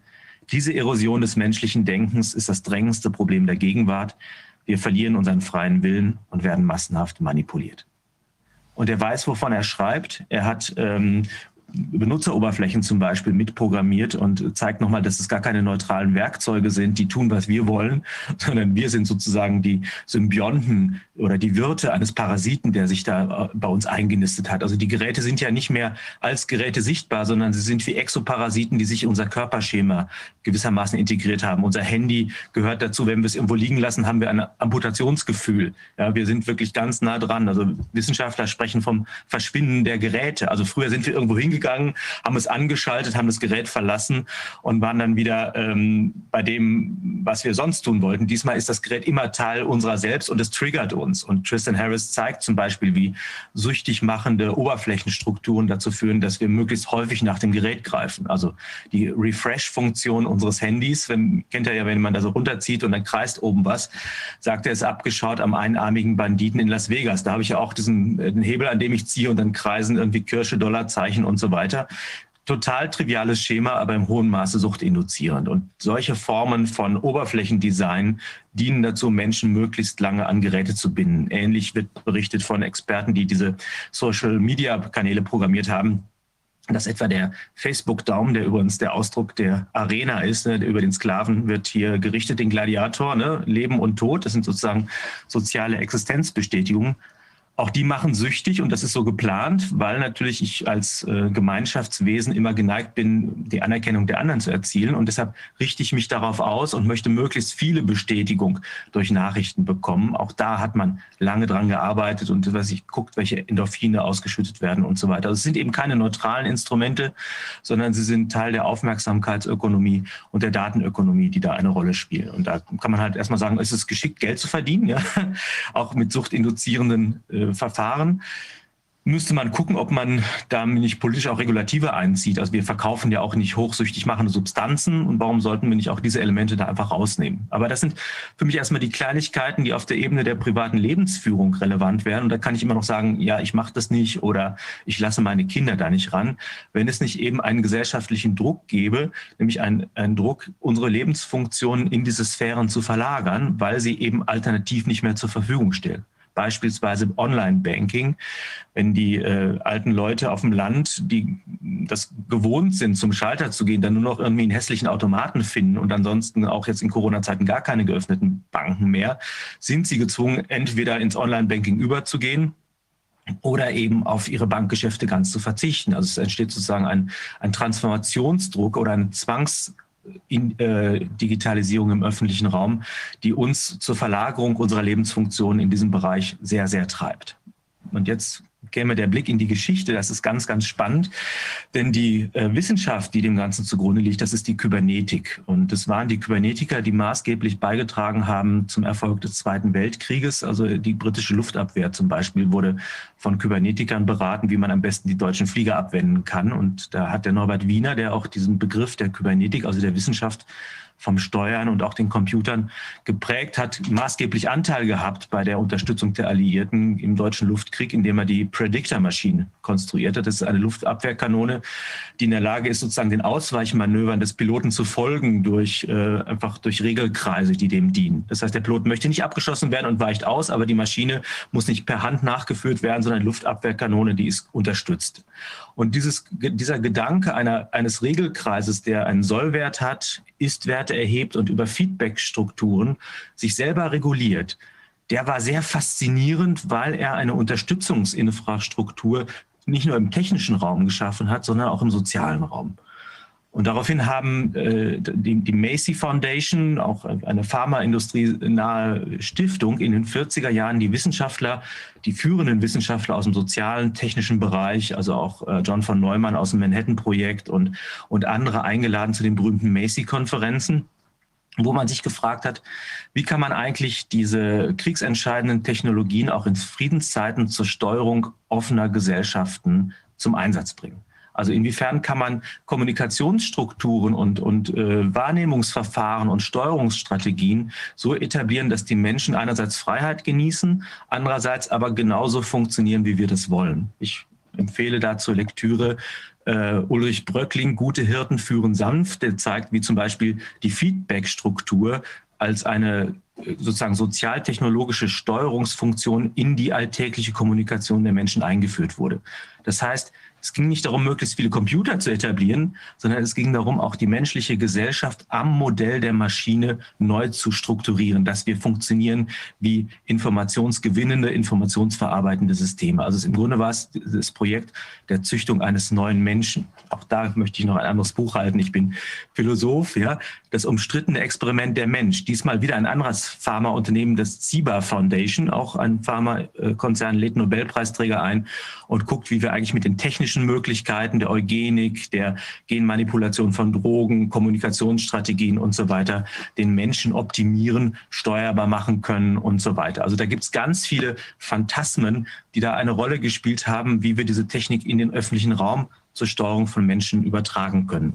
Die nächste Station wäre für mich die 70er Jahre. Da war dieses, dieser Gedanke, dass wir sozialtechnologisch Menschen führen können, auf, auf, auf einem Höhepunkt gewissermaßen. Und da gab es den Futurologen Hermann Kahn. Ich weiß nicht, ob ihr den kennt. Ein tolles Buch, wie er sich das Jahr 2000 vorstellt. Ihr werdet es erleben. Und ich lese mal ein bisschen vor was der zum Computer und zur sozialen Steuerung sagt. Er sagt also, eines Tages, 1970, wird es wahrscheinlich in jeder Wohnung einen kleinen Computer geben, der vielleicht mit öffentlichen Datenverarbeitungsanlagen und privaten Speicherplätzen in einem Zentralcomputer verbunden ist. Computer werden auch Lehrmittel werden. Ein Computer kann hunderte Studenten gleichzeitig unterrichten, jeder an seinem Gerät über ein spezielles Thema und es ist für jede Schulstufe geeignet. Abhöreinrichtungen und Tonaufnahmen werden künftig sehr billig werden. Ein beträchtlicher Teil aller Telefongespräche könnte legal oder illegal auf Tonband oder auf andere Art aufgezeichnet werden. Die gleichen Methoden können auch zum Abhören von Gesprächen in Bars, Restaurants, Ämtern und so weiter angewendet werden. Man wird diese aufgenommenen Gespräche, Gespräche mit Hilfe von Computern auf Schlüsselwörter und Sätze prüfen und die besonders interessanten Gesprächspartien zu weiteren Studienzwecken oder einfach Aufbewahrung speichern. Man wird im Jahr 2000 imstande sein, die gesamte Bevölkerung unter ständiger Aufsicht zu halten und alle Gespräche auf störende Wörter zu überprüfen. Es wird sich vielleicht zeigen, dass nur Menschen mit ungeheurem Vermögen die Möglichkeit haben werden, einem bestimmten Maß an Überwachung zu entgehen und auf die Datenübermittlung Einfluss zu nehmen. Ja, also eine unglaublich totalitäre Fantasie der Digitaltechnik, die damals wie Science Fiction klingt, die heute ja überhaupt niemand mehr erschüttert, weil wir uns daran gewöhnt haben, letztendlich äh, diese, dieser maximalen Überwachung ausgeliefert zu sein und auch sagen, ja, ich habe ja nichts zu verbergen, was soll das Ganze? Damals war das noch schockierend und als es die Volkszählung gab, etwa, ich glaube, die 80er Jahre, haben wir uns darüber empört, dass wir in ein Formular schreiben sollten, wie groß unser Schlafzimmer ist. Heute nehmen wir eigentlich hin, dass wir uns permanent nackig machen und äh, das ist natürlich etwas, was wir in demokratietheoretischer, aber auch gesellschaftlicher Perspektive massiv befragen müssen. Die nächste Station, die ich in meiner kleinen Reise durch die Zeit der digitalen Kontrolle aufsuchen möchte, das ist 1996 und der Ort, es wird euch nicht wundern, ist Davos. Da war jemand, der war nicht zum Skifahren da, sondern beim Weltwirtschaftsforum, nämlich John Perry Barlow. Äh, und der verkündet dort die Unab Unabhängigkeitserklärung des Cyberspace. John Perry Barlow war, glaube ich, Texter bei Grateful Dead und auch in der Waffenlobby in den USA aktiv und war jetzt plötzlich da aktiv und hat scheinbar so in, in einer ähnlichen Rolle wie Greta, jemand, der also Politik kritisiert und zugleich aber einen ökonomischen Plan auch forciert. Er kritisiert nämlich den Versuch von Bill Clinton, das Internet zu sanktionieren und verkündet, dass der Cyberspace eine außerpolitische Sphäre sei. Das dann kommen ganz viele Verheißungen, die wir heute auch noch kennen. Also wir erschaffen eine Welt, die alle betreten können, unabhängig von Rasse, Wohlstand, militärischer Macht und Herkunft. Wir erschaffen eine Welt, in der jeder Einzelne seine Überzeugungen ausdrücken darf, wie individuell sie auch sind, ohne Angst vor Schweigen und Konformität. Aber eure Vorstellung, und damit ist gemeint die traditionelle Politik von Eigentum, Redefreiheit, Persönlichkeit, Freizügigkeit und so weiter, die treffen auf uns nicht zu. Das gilt nur im realen Raum. Der Cyberspace ist ein Ort unendlicher Freiheit. Und vielleicht ist das auch noch so das Gefühl, das wir hatten, als wir eingestiegen sind. Ich war relativ früh im Internet, weil ich es als Wissenschaftler zur Kommunikation genutzt habe, als es noch textbasiert war. Das waren tatsächlich die Hoffnungen, die man damit verbunden hat. Das Interessante ist, wenn man mal guckt, dass, was da aus diesen Versprechungen geworden ist, müssen wir feststellen, dass sich eigentlich vieles ins Gegenteil verkehrt hat. Also gerade der Gedanke der Meinungsfreiheit, das merken wir auch. Jetzt da, wo wir von YouTube zensiert werden, mein letztes Video bei euch ist ja immer noch nicht wieder online, weil es irgendwie weg ist. Meinungsfreiheit gibt es nicht, aber was es gibt, Public Opinion Management in Echtzeit. Also ihr wisst, dass sowas wie Astroturfing, dass es da kleine Bots gibt, die Stimmungen schaffen, Graswurzelbewegungen erzeugen und so weiter. Also auch da ist jetzt nicht die Freiheit von Zensur, sondern die viel größere Möglichkeit von Manipulation und Propaganda zu bemerken.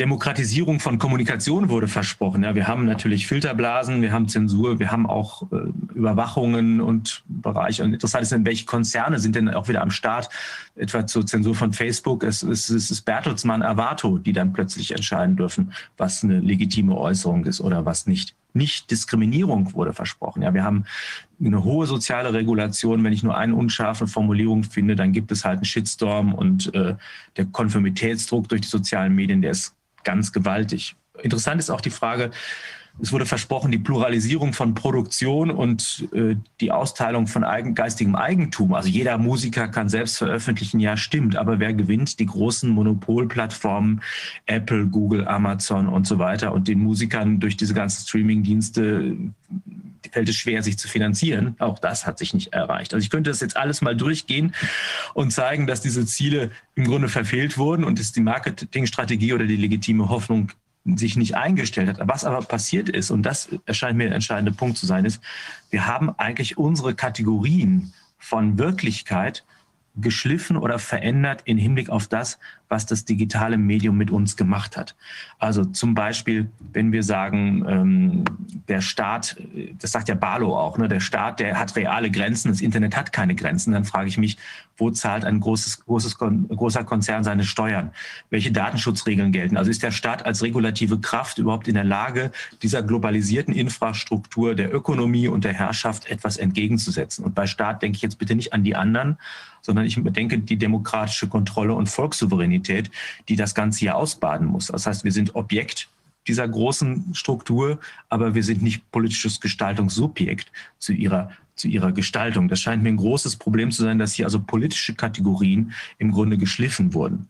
Ich möchte es auch am Begriff des Eigentums nochmal festmachen, vor allem wenn es um physische Objekte ging.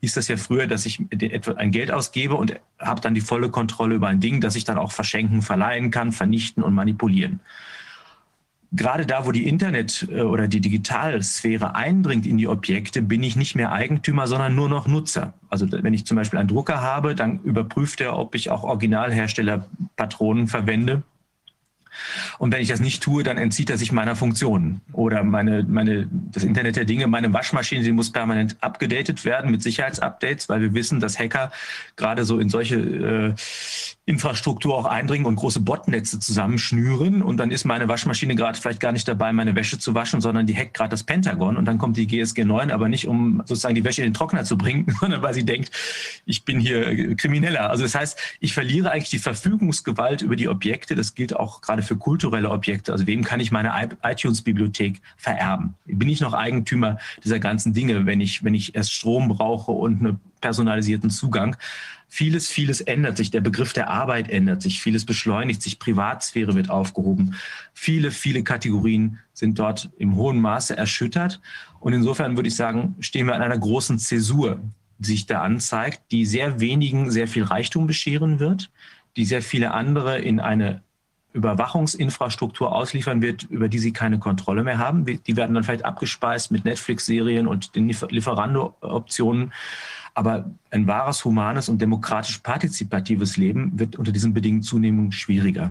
Letzter Punkt vielleicht noch, auch die, die Kryptowährungen, auch darüber ist ja im Untersuchungsausschuss schon einiges gesagt worden, sind auch eine Form von Entstofflichung und Immaterialität, die mir Verfügungskontrolle über mein Eigentum und auch einen gewissen privaten Nutzungsspielraum komplett entziehen, bis hin zu dem Punkt, was Ernst Wolf gesagt hat, dass die mit einem Verfallsdatum versehen werden können, sodass ich mein Grundeinkommen dann rausjuxen muss im Laufe eines Monats und dann aber auch nicht in der Lage bin, Vermögen aufzubauen oder andere Dinge zu tun. Also das sind wirklich massive Eingriffe in die Selbstverständlichkeiten und Begriffe, die wir für ein humanes Leben beanspruchen, die undiskutiert momentan durchgesetzt werden. Und das bereitet mir große Sorgen. Und da ist Corona gewissermaßen der Brandbeschleuniger, weil natürlich die, die, äh, die unhygienische, vermeintlich bedrohliche Realität, ein, eine Neigung zu digitalen Mitteln zu greifen, erhöht. Denn wir werden uns nicht anstecken. Ne? Mein, wenn ich hier ein bisschen spucke beim Sprechen, das bleibt am Bildschirm kleben, aber erreicht jetzt nicht eure Schleimhäute.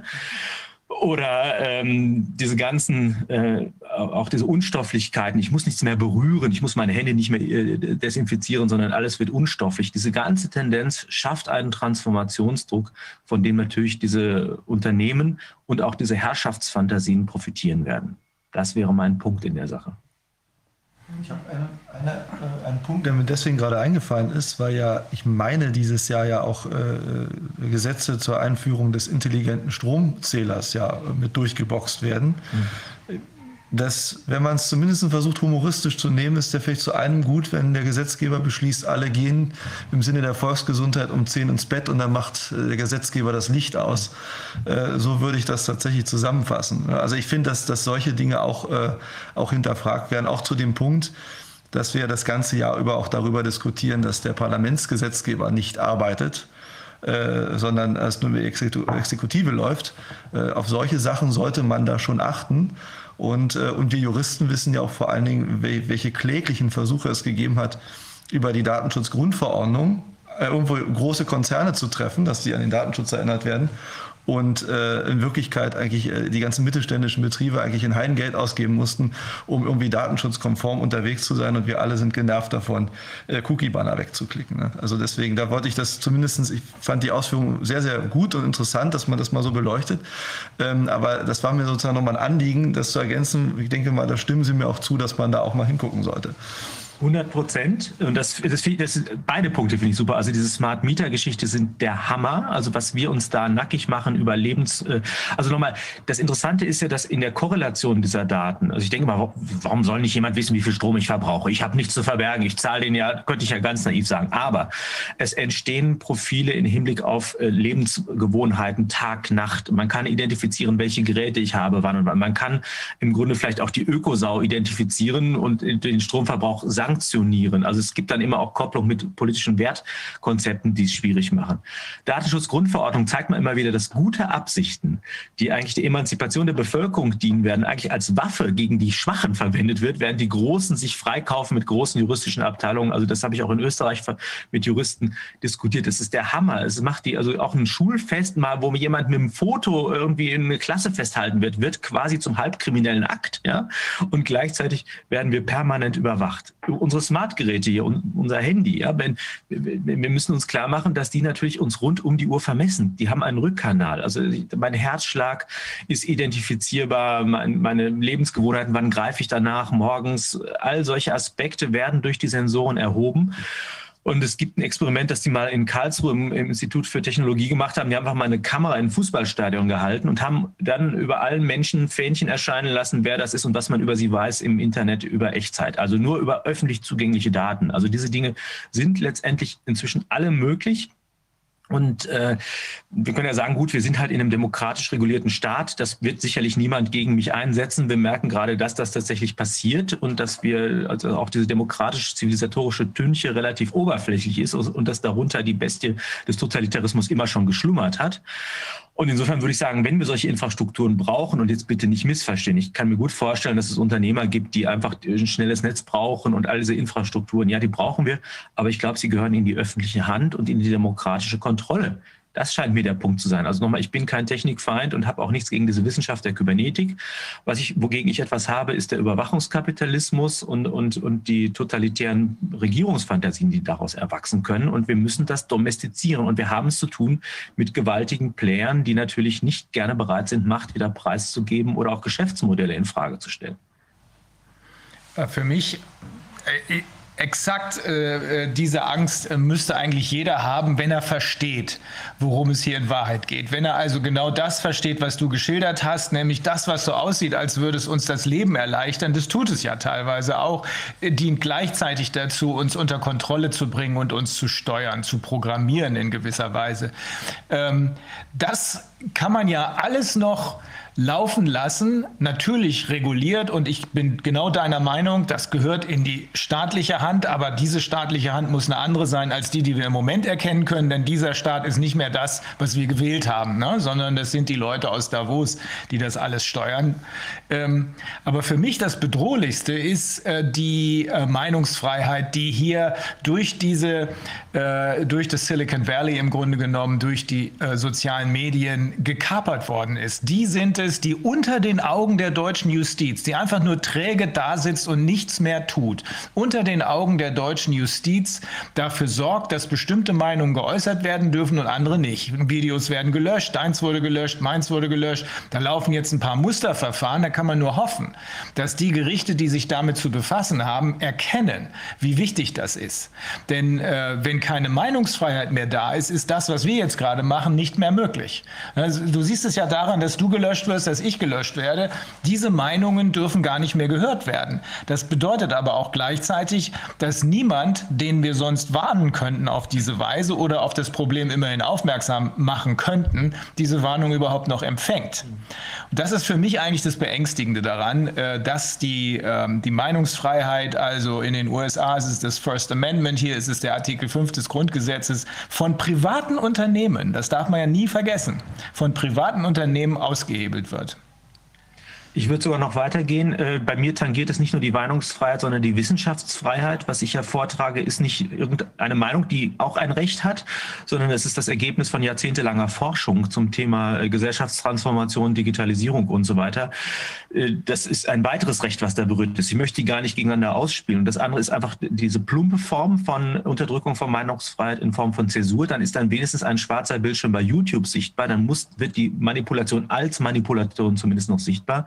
Gravierender finde ich sogar noch die Produktion von Meinungen, also diese ganzen Manipulationstechniken durch Generierung von Ereignissen, durch äh, Schweigespirale. Ich, wahrscheinlich habt ihr über diese ganzen Dinge auch schon gesprochen, also dass so ein Konformitätsdruck entsteht durch, durch soziale Anerkennung und dass man andere Leute dann ausgrenzt oder dass man sich von selbst auch zensiert. Diese ganzen feinen Aspekte, die laufen natürlich auch im ganz großen Maßstab im Internet. Und äh, man könnte ja zunächst mal sagen, im Sinne von Brechts ähm, Radiotheorie, wo man sagt, also wenn jeder Sender und Empfänger Empfänger ist, dann sind wir der Propaganda erledigt geworden. All das ist gelungen, sozusagen wieder einzufangen, indem man die Pluralisierung der Kommunikation durch massenpsychologische Steuerung komplett wieder eingefangen hat und eher punktgenau den Einzelnen manipulieren kann. Ein Beispiel, das zurückgeht auch auf die Zeit äh, des Wahlkampfs von Obama. Das finde ich interessant. Da hat jemand mal beschrieben, wie das gemacht wurde. Man hat immer gesagt, oh, also mit Trump ist eigentlich sozusagen der böse Geist der Fake News und der Manipulation ins Weiße Haus eingezogen. Also da kann ich ja nur müde lachen. Also da hat man tatsächlich versucht auszuwerten, äh, die, ich glaube, Amazon-Einkäufe und Payback-Daten und hat dann potenzielle Demokratenwähler identifiziert und hat dann Leute zu denen zur Tür geschickt und denen ein Argumentarium mitgegeben, von dem man wusste, auf die Argumente springen die an in der App. Mit dem und dem kann man die dann überzeugen, um sich unserer Kampagne anzuschließen, schneeballmäßig, um Obama zu wählen. Hat also ja, wurde ganz groß referiert im öffentlichen Raum, ist jetzt keine Verschwörungstheorie dass man auf diesem Wege also zum einen Menschen lesbar macht, dass man die Punkte identifiziert, über die man sie kontrollieren kann und damit nicht mehr den Diskurs der Meinungen oder der, der, der Urteile einfordert, sondern psychologisch manipulativ öffentliche Meinung hin und her spiegeln kann. Ich gebe nur mal noch ein weiteres Beispiel. Ähm, es gibt immer wieder Untersuchungen, wovor die Menschen Angst haben. Und da könnte man sagen, ja, das ist ein Spiegel dessen, was tatsächlich bedrohlich ist. Oder man kann sagen, das ist die Evaluation der Meinungsmache, weil äh, wenn die Leute 2015 vor äh, Terrorismus Angst haben, 2018 vor äh, Klimakatastrophen und 2020 vor Viren, dann ist das natürlich auch ein Echo der jeweils ausgestreuten Diskurse und Narrative, die man damit wieder einfängt. Und das ist im Internet meines Erachtens viel punktgenauer noch möglich, als wenn ich mit der Gießkanne über große Medien wie Fernsehen oder Radio operiere. Das geht ja auch in die Richtung von dieser quasi dieses eines postdemokratischen Zustandes, wo ja auch gesagt wird, im Prinzip weiß meine App oder Alexa oder wer auch immer, die weiß dann sowieso schon, was ich will, dann brauche ich gar nicht mehr wählen oder mir selber noch was ausdenken, sondern kann mir quasi all die Sachen, die ich eben sonst gern mache oder habe, dann äh, ins Haus schicken. Ja, und also das, das ist echt schon total monströs ist ja auch eine Entlastung. Ne? Also müssen wir uns um die politischen Dinge, also Zynismus jetzt, ne, gar nicht mehr Gedanken machen. Ja, das ist der Punkt. Also das ist ja auch die Konsequenz dieser, dieser, dieser Wahlkampf-App von, von Obama. Der ist nicht der Einzige, der das macht, klar, ne? sondern dass, dass man eigentlich voraussagen kann, was ist mit meiner menschlichen Freiheit? Bin ich Argumenten noch zugänglich oder bin ich letztendlich sehr, sehr berechenbar? Und was uns Big Data und diese ganzen Algorithmen zeigen, ist tatsächlich, dass wir doch nicht so souverän in unserem freiheitlichen Umgang sind, wie wir immer denken. Also dass es da Parameter gibt, die uns dann leider doch berechenbar machen, nicht bis ins Letzte. Und das wäre jetzt sozusagen auch ganz entgegen meiner Absicht, wenn ich jetzt hier die große Bedrohung eines allmächtigen Gegners aufscheinen lasse, weil das unglaublich entmutigend wäre und uns ein Ohnmachtsgefühl geben würde. Ich denke nur, wir müssen dieser Sache ins Auge schauen, damit wir merken, wie wir damit umgehen können. Und zum Thema Datenschutz, das war ja gerade angefragt worden. Ich glaube, Datenschutz ist wichtig, aber kommt immer zu spät. Wichtig wäre nochmal die Frage, welche Daten müssen überhaupt anfallen? Also warum muss mein Handy eigentlich äh, all diese Dinge erheben, speichern und korrelieren? Wäre es nicht gut, sehr viel weniger zu haben? Denn das, was wir nicht erheben, müssen wir auch gar nicht schützen. Datensparsamkeit, wäre dann sozusagen das Stichwort. Aber wenn die Daten das Öl des 21. Jahrhunderts sind, dann ist das natürlich nicht im Interesse derjenigen, die da Schürfrechte brauchen. Und die wollen schürfen in meinem Privatleben. Ja, die wollen schürfen in Schulen. Also all die Menschen, die eigentlich mit unserer Fürsorge auch äh, zu bedenken wären, wie, wie, wie Kinder, Schüler und so weiter, werden ja schon in eine digitale Biografie gehetzt, während man ihnen eigentlich sowas wie eine, eine analoge Unschuld gönnen sollte, weil natürlich diese Profile schreiben auch fest. Es ist für Arbeitgeber hochinteressant. Krankenversicherung Versicherungen, ja, die machen Prognosen. Der Algorithmus sagt, sorry, du musst, kriegst einen ganz hohen Tarif, weil du wahrscheinlich in 20 Jahren Krebs hast. Na, das ist ja vorhersagbar auf, auf der Basis von statistischen Wahrscheinlichkeiten. Wie will ich denn dagegen argumentieren? Gibt es da noch eine Unschuldsvermutung im Hinblick auf das, was da passiert? Wie kann ich mich dagegen irgendwie noch wehren? Also geraten wir dann nicht auch in self-fulfilling prophecies, die daraus resultieren, dass wir uns diesen Maschinen überlassen. Und das ist auch ein ganz großes Problem. Also wenn wir mit Big Data, Big Data eigentlich Wissenschaft ersetzen, und das ist eine Tendenz, also gerade in der medizinischen Forschung, ich weiß nicht, ob ihr mit, mit Herrn Antes vom Cochrane-Institut schon gesprochen habt, der ist ganz stark gegen, ähm, ja, ne, gegen Big Data in der Medizin, weil er sagt, wir verlieren das Wissen über die physiologischen Vorgänge, wenn wir nur noch Daten zusammenführen. Das heißt, wir wissen, da kommt irgendwas raus, die Maschine sagt uns, das und das ist der Fall, aber warum können wir gar nicht mehr nachvollziehen? Und dann sind wir wie in der Antike beim Orakel von Delphi, das dann sagt, also ja, das und das wird passieren und wir sagen, hm, das wird stimmen, es ist auf jeden Fall wahr. Aber warum eigentlich? Matthias, ja. da sind wir gerade. Ja, ne? ich sag doch. Das ist, äh, das ist das Einzige, was wir haben. Düstere Vorhersagen, die, die auf keinerlei, jedenfalls keinerlei nachvollziehbarem Fundament mehr stehen. Ihr werdet alle sterben, wenn ihr nicht das und das und das macht. Genau da genau. sind wir. Also das ist wichtig, dass du den Punkt nochmal betont hast. Es geht nicht nur um Zensur von Meinungen, es geht auch um Missbrauch von Daten und es geht vor allem aber auch um Produktion von Meinung mit gezielten Lügengeschichten, wie wir es ja sehen. Also ich kann es nur noch mal wiederholen. Ähm, acht und mein Bruder Michael in den USA, North, North Carolina, der glaubt, der glaubt, dass das System noch funktioniert, hat seine Zweifel wegen Corona, aber er glaubt, dass das System funktioniert und sagt, guck mal hier, Rainer, 38 Staaten und das Federal Government werden diese Konzerne zerschlagen. Die sind dabei. Also deswegen gab es diese Senatsanhörung. Kann man nur hoffen, dass das passiert. Wenn die es nicht machen, müssen wir es ja tun über unsere Klagen. Denn das sind die Deep Pockets, äh, die leer gemacht werden müssen, damit diese Schäden wieder erstattet werden können. Aber das ist ein ganz wichtiger Punkt. Wir sehen, dass hier die äh, Konzerne, in wessen Interesse auch immer, im eigenen, im Interesse derjenigen, mit denen sie kooperieren, Meinungen herstellen, indem sie zum Beispiel Wolfgang, der hier in der Leitung steht, verleumden, indem sie gezielt irgendwelche Verleumder, die sich dann als Faktenchecker bezeichnen, wie Korrektiv oder Volksverpetzer anheuern für viel Geld und dafür bezahlen, dass die Geschichten erfinden, finden unter anderem Namen, auf die sie sich dann beziehen, um zu sagen, guck mal, der Dr. Burchert erzählt Mist oder Dr. Wodak erzählt Mist. Der da sagt das. Der das sagt, sind sie selbst. Also es ist wirklich, wenn man sich das volle Arsenal ansieht, was du da gerade beschrieben hast, dann ist es ziemlich beängstigend. Und am Ende kann es nur die Schlussfolgerung geben, diese Konzerne müssen zurückgeführt werden auf einen gesunden Rahmen, sprich zerschlagen werden und in die öffentliche Hand äh, zurückgelangen, so wie die gesamte Daseinsvorsorge in die öffentliche Hand gehört, wo sie auch hergekommen ist. Und zwar mit Leuten, die was davon verstehen an der Spitze der Politik. Und dann aber möchte ich noch eine weitere Voraussetzung schildern. Also das eine ist sicherlich die, die ökonomische Machtbegrenzung, die da erforderlich, auch die politische Machtbegrenzung ist erforderlich, aber zugleich müssen wir diese Enteignung unseres Denkens und die Trägheit und die Faulheit, also mit der wir dem Anspruch unseres eigenen Verstandes uns ohne die Anleitung eines anderen zu bedienen, den Kant ja als Aufklärung beschreibt, so gerne abwerfen. Wir haben es ja, wir finden es ja schön, wenn jemand für uns denkt. Und es ist ja auch gefährlich, seine Meinung zu sagen. Ja? Deshalb sage ich die ja auch lieber nicht. Ne? Aber was ich damit preisgebe, gebe, ist eigentlich ein, ein, das Fundament der aufklärerisch-humanistischen Kultur, auf der unser Rechtswesen, unser Bildungswesen und unsere gesamte Politik beruhen, nämlich die Urteilskraft des mündigen Menschen. Und was wir hier haben, wenn wir der, der Digitalindustrie und den Algorithmen einen, einen Wahrheitswert zumessen, der unserer Prüfung nicht mehr zugänglich ist, Stellt euch mal vor, dass wir auch Richter durch Algorithmen ersetzen, dass die menschliche Urteilskraft durch einen Algorithmus ersetzt wird und der hat dann, das hat dann Relevanz dann geben wir etwas preis, was uns in eine Unmündigkeit und Kontrollierbarkeit führt, die uns ausbeutbar macht durch diese Akteure. Und was wir deshalb brauchen, ist tatsächlich wieder eine Befähigung, es nicht zu glauben, weil es in den Medien passiert ist, weil es der Algorithmus sagt, weil es sich in Zitierkartellen von Faktencheckern zeigt, sondern die Befähigung der Menschen über Sachkenntnisse und intellektuelle Operationen sich selbst der Wahrheit zu bemächtigen. Und das wäre Aufgabe eines Bildungswesens. Und den Punkt würde ich gerne noch machen. Tristesse der aktuellen Schulsituation ist gar nicht hinreichend zu beschreiben. Wir haben hier den Transformationsdruck im Bereich des Digitalen.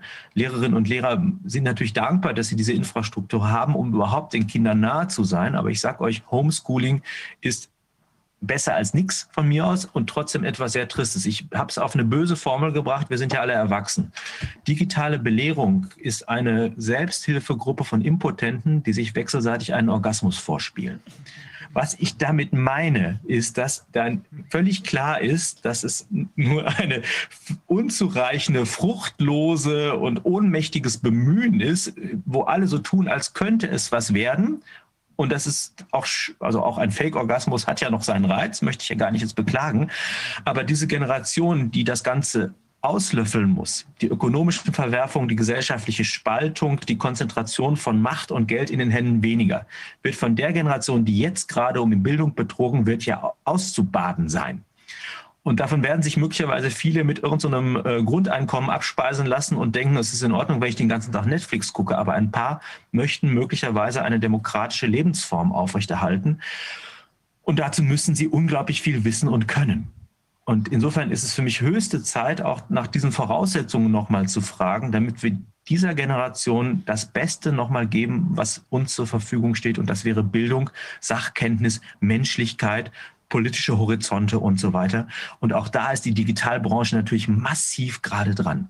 Ihr könnt euch nicht vorstellen, wie stark die Plattformen in die Schulen drängen, diese Modelle als die attraktivsten überhaupt darstellen. Und es ist, es ist jämmerlich, wenn man das anguckt. Also die Kinder vollführen was, sie sind aktiv, aber eine wirkliche Sachdurchdringung, ein Verständnis, eine dialogische Einbettung, eine Reflexion im Hinblick auf das, was das mit dem Leben der Menschen macht, passiert am Rande, wenn überhaupt. Lehrer ergänzen das immer noch, aber es gibt große Tendenzen, Lehrer durch Software zu ersetzen. Auch da bitte nicht missverstehen. Ich finde es klasse, wenn man mal einen Film zeigt. Warum soll man nicht auch Übungen mal am Bildschirm machen? Von mir aus. Aber es gibt eine Software, die heißt Newton, die ist in der Lage, den Schüler komplett auszulesen, mit Learning Analytics Performance-Profile zu erstellen, Aufgaben so zu formulieren, dass sie auf ihn passen, den Lernschritt zu, zu modellieren, den Schüler zu motivieren, Prognosen über seine Lernerfolge zu geben, Schulbiografien damit zu planen, Menschen auch Berufsbiografien damit vorzubereiten. Ähm, da würde ich sagen, ist vieles von dem, was wir als zwischenmenschliches Fundament und humaner Wärme in der Schule begreifen würden, längst verloren. Der, der, der Schüler sitzt im einsamen Maschinenpark, Kaspar Hauser Pädagogik, Wolfskinder, die an, an der Brust der Maschine sozusagen groß werden sollen. Ob das jetzt die beste Basis für die Herausforderungen der Zukunft sein würden, also ich, da habe ich ganz, ganz große Zweifel und deshalb bin ich an dem Punkt auch sehr, sehr leidenschaftlich. Wenn wir Erwachsene mal mit Geräten umgehen und da mal irgendwie ins äh, ja, über uns hinausschießen, ist es das eine. Aber die nächste Generation abzukoppeln vom Menschen und anzukoppeln an die Maschine, das läuft für mich auf eine Matrix-Situation heraus. Das heißt, soziale Interaktion wird quasi ähm, gar nicht mehr gelehrt. Und ähm, das führt in der Konsequenz doch dazu, dass ähm, die nächste Generation aufhört, in der Lage zu sein, ja, ich sag mal, Menschen zu verstehen, deren Fragen zu verstehen, ähm, die jetzt nicht mundgerecht so angepasst worden sind, mhm. äh, dass sie in das eigene Schema passen. Das heißt, das Verstehen wollen wird eigentlich abgeschafft oder die ja. Mühe, die man sich geben muss, um jemanden zu verstehen, der, ich sag mal, sich anders ausdrückt. Ich möchte mal die Blickstudie zitieren. Das ist tatsächlich vom Berufsverband der Kinder- und Jugendärzte durchgeführt worden und im, sogar noch im Auftrag einer Regierungsstelle. Und da ging es um die frühkindlichen Schädigungen psychiatrischer oder motorischer oder sensorischer Art durch übertriebenen Medienkonsum schon im vorschulischen Bereich. Und da gibt es unglaublich viele Defizite, die, äh, die bei den Kindern festgemacht werden können, Entwicklungsverzögerungen, sensorische Auffälle. Und das Interessante ist, dass auch die, die Kommunikation mit dem Bildschirm eigentlich dazu führt, dass die visuelle Kommunikation unterbrochen wird. Ihr kennt das vielleicht selber, wenn jemand lächelt, lächle ich mit. Wir sind responsiv auf der mimischen Ebene schon. Wenn aber die Bezugspersonen nicht mehr die, dass die lächelnden Eltern oder die Geschwister sind, sondern vor allem die Geräte, weil, weil die Eltern selber an den Geräten hängen, an den Tischen, dann verkümmert diese Elemente von Responsivität und die sind nicht nur Ausdruck, sondern sie sind auch Verstehensleistungen. Das heißt, mimische Kommunikation stiftet schon immer unterhalb der verbalen Kommunikation ein Fundament menschlicher Verständigung, auch über Kulturgrenzen hinweg übrigens. Und das ist ein Unterpfand für Frieden zwischen den Menschen, eine, eine Gewährleistung von sozialem Einverständnis und Auflösung von Problemen.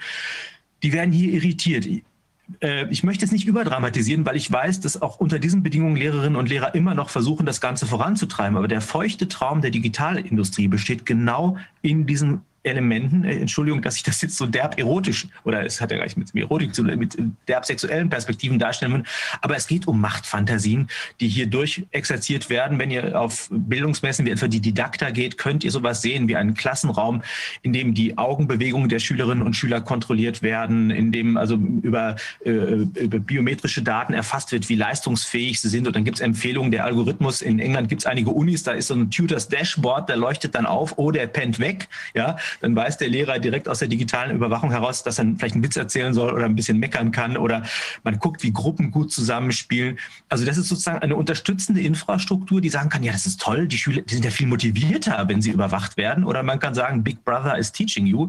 Hier ist 1984 in die Schulen eingekehrt und ehrlich gesagt ist mir ein Schüler, der träumt und dabei vielleicht eine tolle Idee entwickelt, lieber als einer, der aus Angst vor Überwachung unter permanentem Stress steht. Herr Wodak wollte aber was sagen, oder? Ja, ich habe äh, ich habe also sehr schön, ein schön, äh, ja, ein kleines Märchen von dem Günther Anders ausgebuddelt neulich. Das ah. passt genau dahin.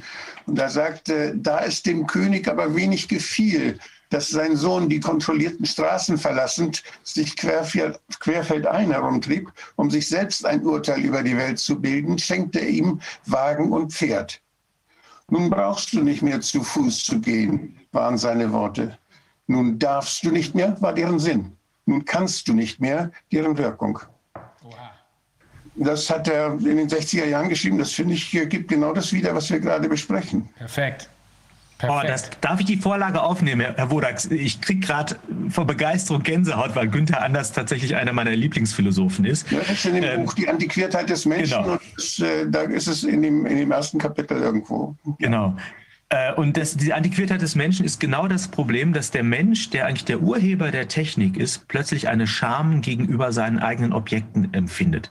Ähm, das kennen wir selber, wenn wir unser Smartphone auspacken, dann äh, könnten wir stolz darauf sein, dass Menschen sowas zustande bringen. Was aber passiert, sobald wir es berühren, hinterlassen wir einen Fettfilm auf diesem Objekt und schämen uns, dass wir aus Fleisch gemacht sind. Weil das Ding uns an Leistungsfähigkeit und Perfektion so überlegen ist, dass wir nicht mehr stolz sind auf das Produkt, sondern uns selbst als an, äh, defizitär oder antiquiert äh, im Vergleich zu unseren Objekten erleben.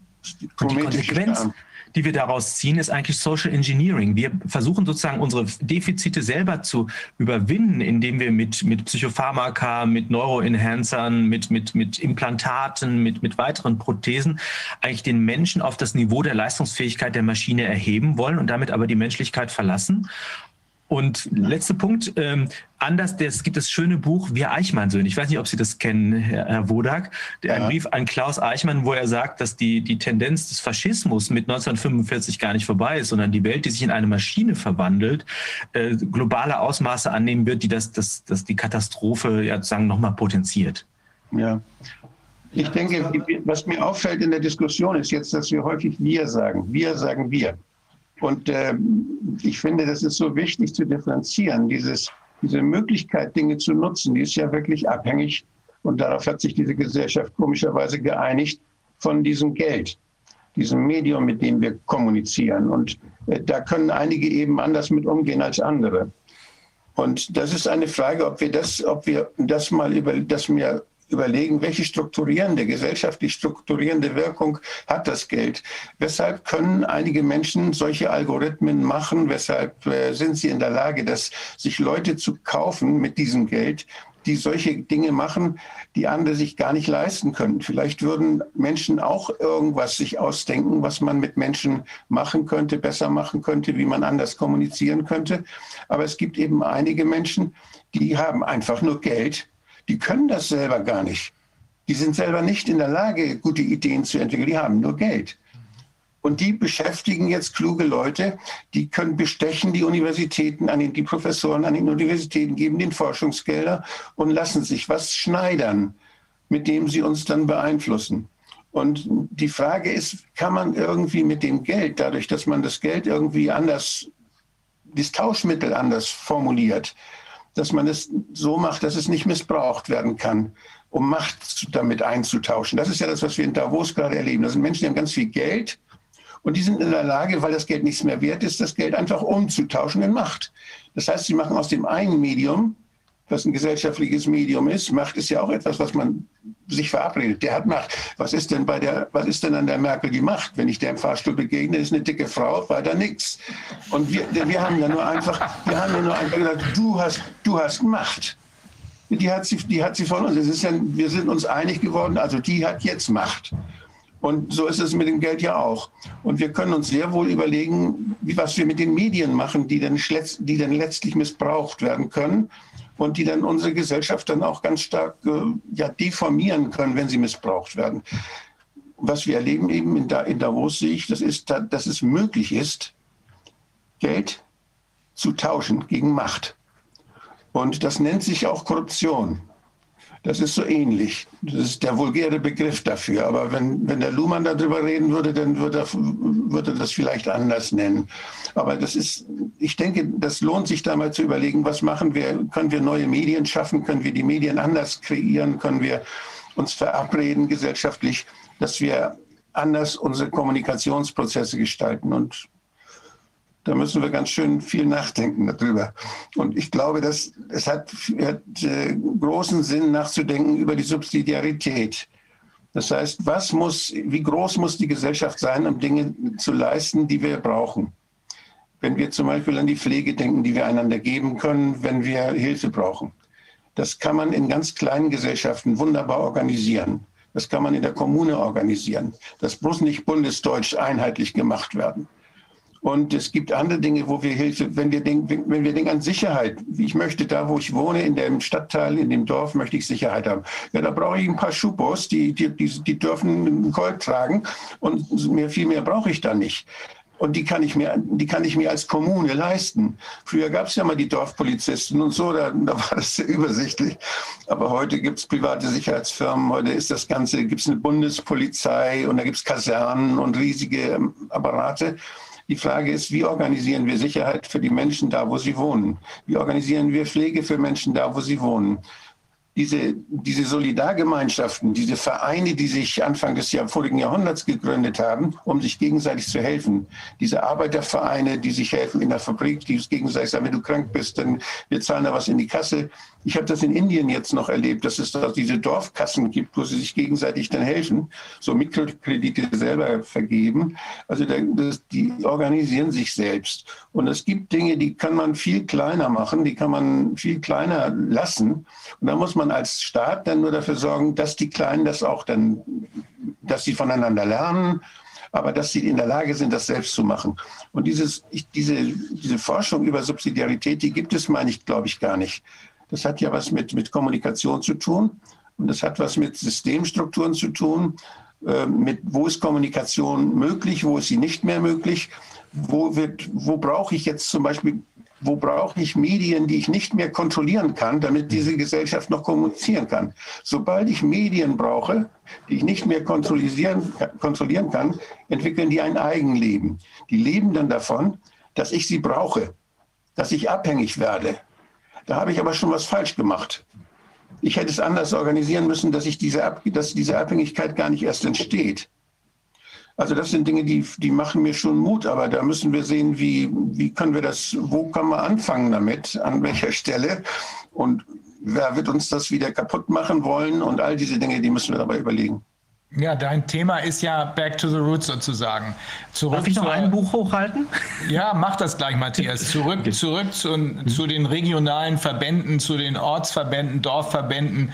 Ähm, das ist ja das, was wahrscheinlich sehr viele Menschen inzwischen für erstrebenswert halten, weil das, was jetzt von oben kommt, noch dazu von nichtstaatlichen Organisationen äh, wie dieser Davos-Clique, äh, das will keiner mehr. Das wollen noch nicht mal mehr diejenigen, die im Moment noch gerade so eben auf Linie sind. Aber Matthias, ich habe eben äh, Marcel unterbrochen, der wollte noch was fragen. Ja, ich habe noch mal eine Nachfrage, nicht, dass das untergeht. Sie hatten ja auf diese Studie hingewiesen äh, für die Kinder- und Jugendentwicklung, wenn die mit Medien sehr früh und überhaupt in Kontakt kommen. Da haben Sie ja gesagt, da werden ja quasi sozusagen die unterschwellige Kommunikation unterbrochen. Ich verstehe das jetzt so. Wir haben jetzt Kinder und Jugendliche, die ja recht früh jetzt sozusagen in die mediale Kommunikation ja irgendwo gezwungen werden, weil wir ja momentan ja irgendwie nicht andere Möglichkeiten haben. Und da stimme ich Ihnen zu. Diese Form von Homeschooling ist vielleicht sogar besser als gar nichts auf jeden Fall, weil das ja auch viele Elternhäuser auch selber gar nicht leisten können. Dann sehe ich aber jetzt auch noch folgendes Problem. Ich will das nicht aus dem Blick verlieren, weil wir uns ja damit ja auch unseren Klagen beschäftigen, rund um diese ganzen Maskengeschichten. Wenn Sie nämlich sagen, über den Digitalkonsum am Bildschirm wird für Kinder diese Kommunikation unterbrochen, das heißt, diese unterschwellige Kommunikation zwischen uns wird schon an der Ebene unterbrochen. Das heißt, dann gucken die vom Bildschirm quasi weg gucken in ihre Umfeld und da ist die nächste Kommunikationsebene unterbrochen, nämlich dass alle da, wo wir das Lächeln haben, die Maske tragen. Also kann man das so sehen, dass man eigentlich im Grunde das, das nochmal verschärft an der Stelle. Ja, absolut. Also die Maske ist ja auch ein Entzug von Kommunikation. Ich, ich krieg, mir fließen die Tränen, wenn ich junge Eltern sehe.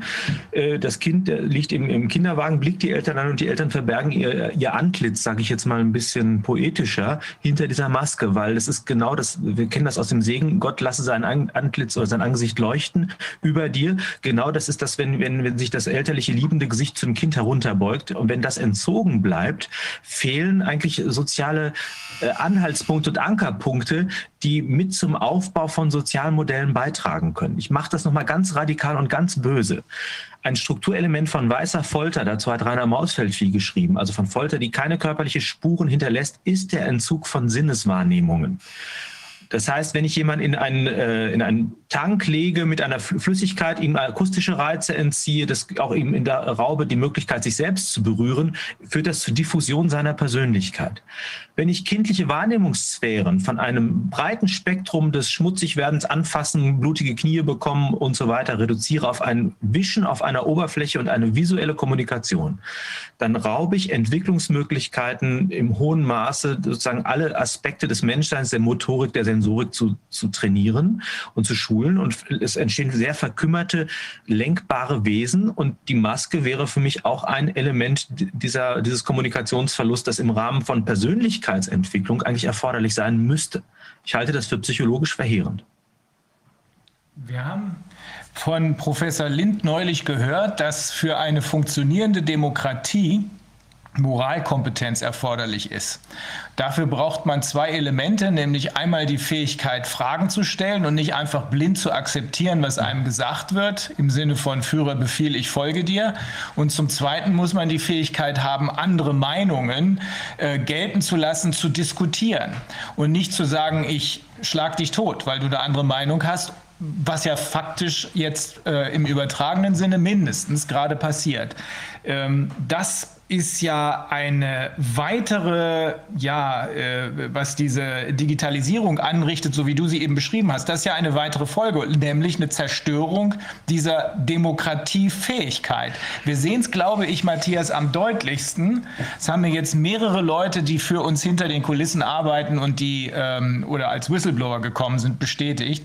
Am deutlichsten bei den Medizinern. Deren Ausbildung ist seit Jahren darauf angelegt, nur noch auswendig zu lernen und deren Ausbildung Behandlung, insbesondere in den, äh, in den Kliniken, ist darauf angelegt, nach unten zu treten und nach oben zu buckeln. Das sage ich jetzt mal ganz böse. Ich habe neulich extra noch mal drei Kollegen gefragt, die, in, ähm, äh, die sich da sehr gut auskennen.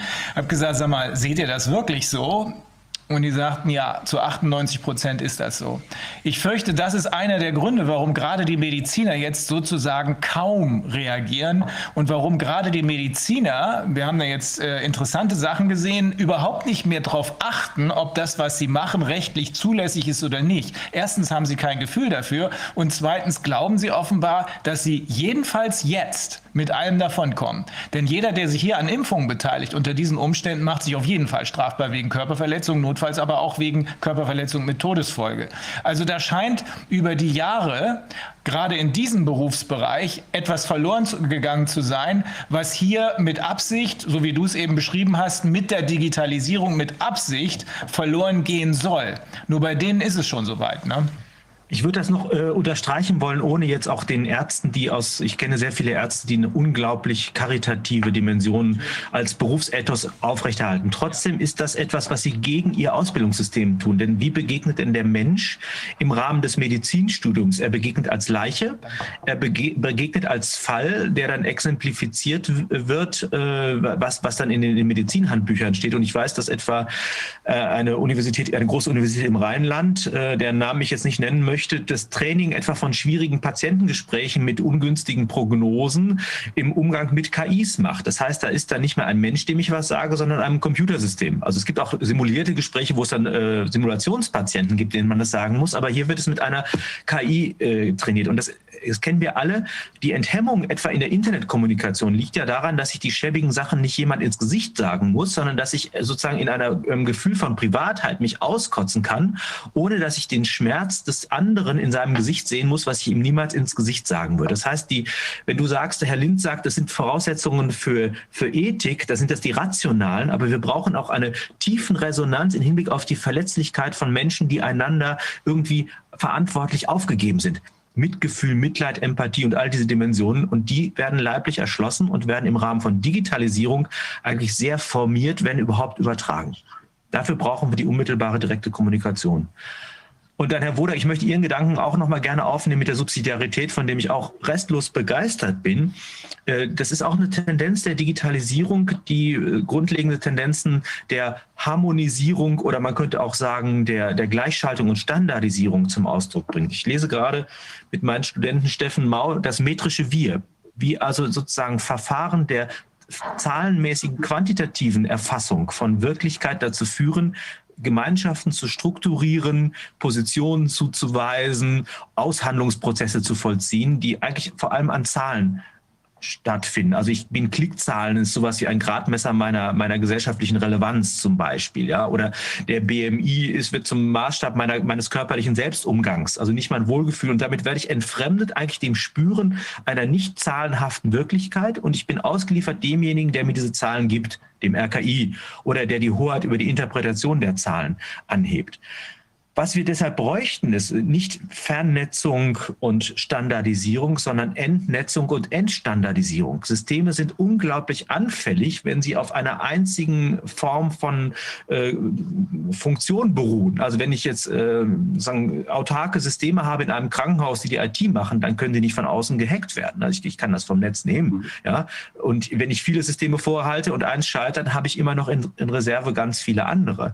Das scheint mir ein Punkt zu sein, dass auch sozusagen auf der technischen Ebene diese Autarkiebestrebungen unterstützt und auch nochmal zeigt, dass wir eigentlich mit der Universalität der Zahlen uns in große, große Probleme geben. Und Geld ist eben das Hauptmedium der Verrechenbarkeit. Ich kann auf alles ein Preisschild äh, kleben und damit Dinge in Beziehung setzen, die nichts miteinander zu tun haben. Also zum Beispiel ein Pfund Butter kann ich mit einem Faktor darstellen mit einem Geschlechtsverkehr, den ich mir kaufen kann. Und beides hat aber erstmal nichts miteinander zu tun, aber im Medium des Geldes wird alles verrechenbar, alles bezifferbar und letztendlich auch alles zu Ware. Und dass der Wert einer Sache nicht identisch ist mit dem Preis, den ich dafür zahle, das ist, glaube ich, eine Erkenntnis, die uns in Zukunft sehr leiten wird. Wenn nämlich die, diese Dinge knapp werden, könnte die Kostbarkeit etwa von den dem, was wir uns nicht kaufen können, nämlich menschliche Beziehung, Zuneigung, äh, kulturelle Erlebnisse und so weiter, die nicht in der Kreativindustrie produziert werden, könnte im hohen Maße steigen. Und insofern sehe ich auch eine Chance eigentlich in den Verknappungen, die wir, die auf uns zukommen, dass wir plötzlich wieder den Wert der, der Realität des Lebens, des Unmittelbaren, des Kleinräumigen, das, was nicht in der Maschine stattfindet, äh, erleben werden. Ich möchte einen Punkt noch auch anführen. Äh, Frau Merkel gibt ja in Davos auch ganz groß aus zwei Megatrends, die äh, uns bestimmen sollten. Das war, glaube ich, 2020 oder 19 und das sei Digitalisierung und eben die Klimafrage. Was niemand diskutiert, ist, dass das völlig zuwiderlaufende Tendenzen sind, denn eine Netflix-Serie äh, frisst im hohen Maße Strom. Die Serverfarmen des Internets fressen Energie. Ich habe irgendwo gelesen, wenn das Internet eine Nation wäre, wäre es der sechstgrößte Energieverbraucher der Welt steigende Tendenz. Und die Geräte, die wir haben, die fallen ja nicht vom Himmel, auch wenn Apple die so inszeniert in den Stores auf dem weißen Tisch wie auf einem Altar erscheint plötzlich aus dem Nichts das, äh, das iPhone. Nein, da werden seltene Erden äh, rausgekratzt unter unwürdigen Arbeitsverhältnissen und unseren Elektroschrott, den kochen Kinder auf äh, indischen Müllkippen aus, um die Ressourcen wieder zu recyceln. Also wir haben da ein, eine gewaltige ökologische Last, wir haben eine Energieproblematik und wir haben eine soziale Last, die mit der Digitalisierungsfrage verbunden ist, sodass ich, man sich fragen kann, möglicherweise wird dieser ganze Corona-Dreck so teuer, dass wir uns möglicherweise vieles von dem auch gar nicht mehr leisten können, was nicht nur von Nachteil sein muss. Jedenfalls sollten wir uns klar machen, dass wir hier auch eine Schuld auf uns nehmen. Ich sage immer, wenn die Dinge, die uns umgeben würden, schreien könnten im Hinblick auf die Schuld, die in ihnen aufgespeichert ist, würde sicher ein sehr lauter Schrei von meinem iPhone ausgehen, nur weil wir davon räumlich und zeitlich getrennt sind. Ja, das ist ja auch ein Argument bei Günther Anders. Wir sind von den Folgen unseres Lebensstils, unserer Lebensvollzüge räumlich und zeitlich getrennt. Es müssen andere an anderen Orten ausbaden. Aber das fällt irgendwann auf unsere Füße zurück und das ist Teil auch unserer Verantwortung, dass wir die Welt nicht mehr als Maschine sehen, sondern sagen, Entschuldigung, nee, dafür muss ich auch einstehen. Und das bedeutet in diesem Fall auch, dass ich diese Gelegenheit ähm, ja, diese, diese, diese Grundtendenzen, die jetzt nochmal forciert werden. Der Great Reset tut ja so, als wollte er dem Kapitalismus jetzt endlich ein menschliches Antlitz verleihen. Äh, das Gegenteil ist der Fall. Es ist sozusagen ein letzter Rettungsversuch. Das ist eine historische Öffnung, äh, in der wir, glaube ich, eine wichtige Verantwortung übernehmen müssen. Was, was Sie eben sagten, dass äh, Dinge, die wir verlernen, die, die rar werden, die wir nicht mehr so viel haben. Das heißt, so Kreativität und diese Feinheiten der menschlichen Kommunikation, die wir mal konnten, als es noch keine Medien gab, die uns das abnahmen, da, das sind, dass das ganz wertvoll wird. Das ist ja auch eine Chance. Das ist ja ein Teil der Rekursivität, mit der Leben funktioniert. Denn wenn, wenn Dinge plötzlich selten werden, dann will sie jeder, dann will sie plötzlich auch jeder machen. Dann ist das plötzlich was, was man lernen möchte, wo man seine Kinder hinschickt, wo man sagt, ja, das, mein Kind soll reich werden, das soll das können, womit man Erfolg hat. Diesen anderen Mist, den machen sie alle und der ist ja nichts mehr wert. Und äh, diese, diese, ich glaube, diese, das ist ja auch ein Feedback, der in der Natur ja, ja drin ist und der, den wir überall erleben können, der, der macht ja auch Mut. Und ich muss so lachen, wenn ich jetzt die Virologen sehe. Das ist also sowas von ja, peinlich, muss ich sagen, wie die jetzt, erstmal ist es peinlich, dass sie diesen Namen, dieses harmlose Virus da ausgesucht haben und das so aufgebauscht haben zu so einem Riesending und was die sich anstrengen, um das aufzubauen. Die gehen da ja, um uns Angst zu machen, in kleine, kleinste Teilchen, Molekülchen, wo sich das unterscheidet. Das heißt, das ist ein Molekül ist anders, das ist aber an der Stelle anders. Und die verlieren völlig das, was man beobachten kann und was wir als Krankheit verstehen.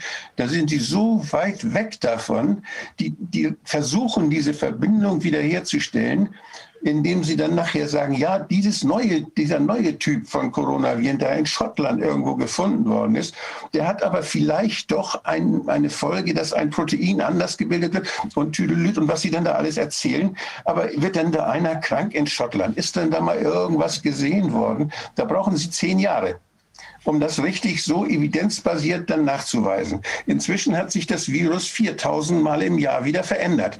Wie absurd das Ganze ist, das wird deutlich, wenn man sich diese Dimensionen der biologischen Prozesse, die ja laufend ablaufen. Das ist, Viren haben sich nicht nur in Wuhan gebildet, Viren haben sich gleichzeitig in, in Rio, in Berlin, in Oslo und überall gebildet und haben sich auch weiterentwickelt und verändern sich laufend. Das heißt, diese, diese Dimensionen, die die Natur eigentlich hat und das blödsinnige Beobachten von kleinsten Teilchen, von denen sich Spezialisten dann eben, äh, die, sich, die sich damit unheimlich wichtig machen, die hervorgehoben werden.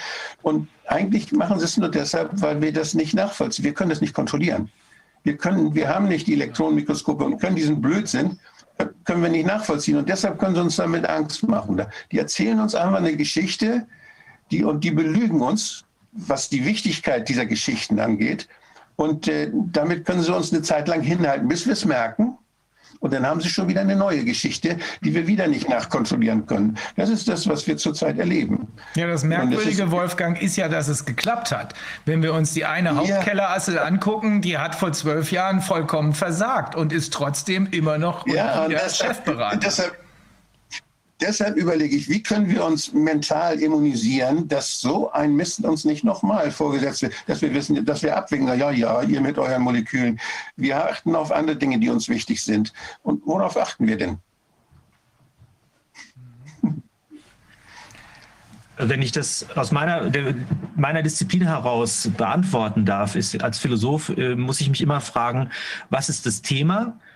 Und das ist, das fragen alle, aber wie wird es thematisiert? In welcher erkenntnistheoretischen Grundlage wird überhaupt über ihn, über das Ganze gesprochen?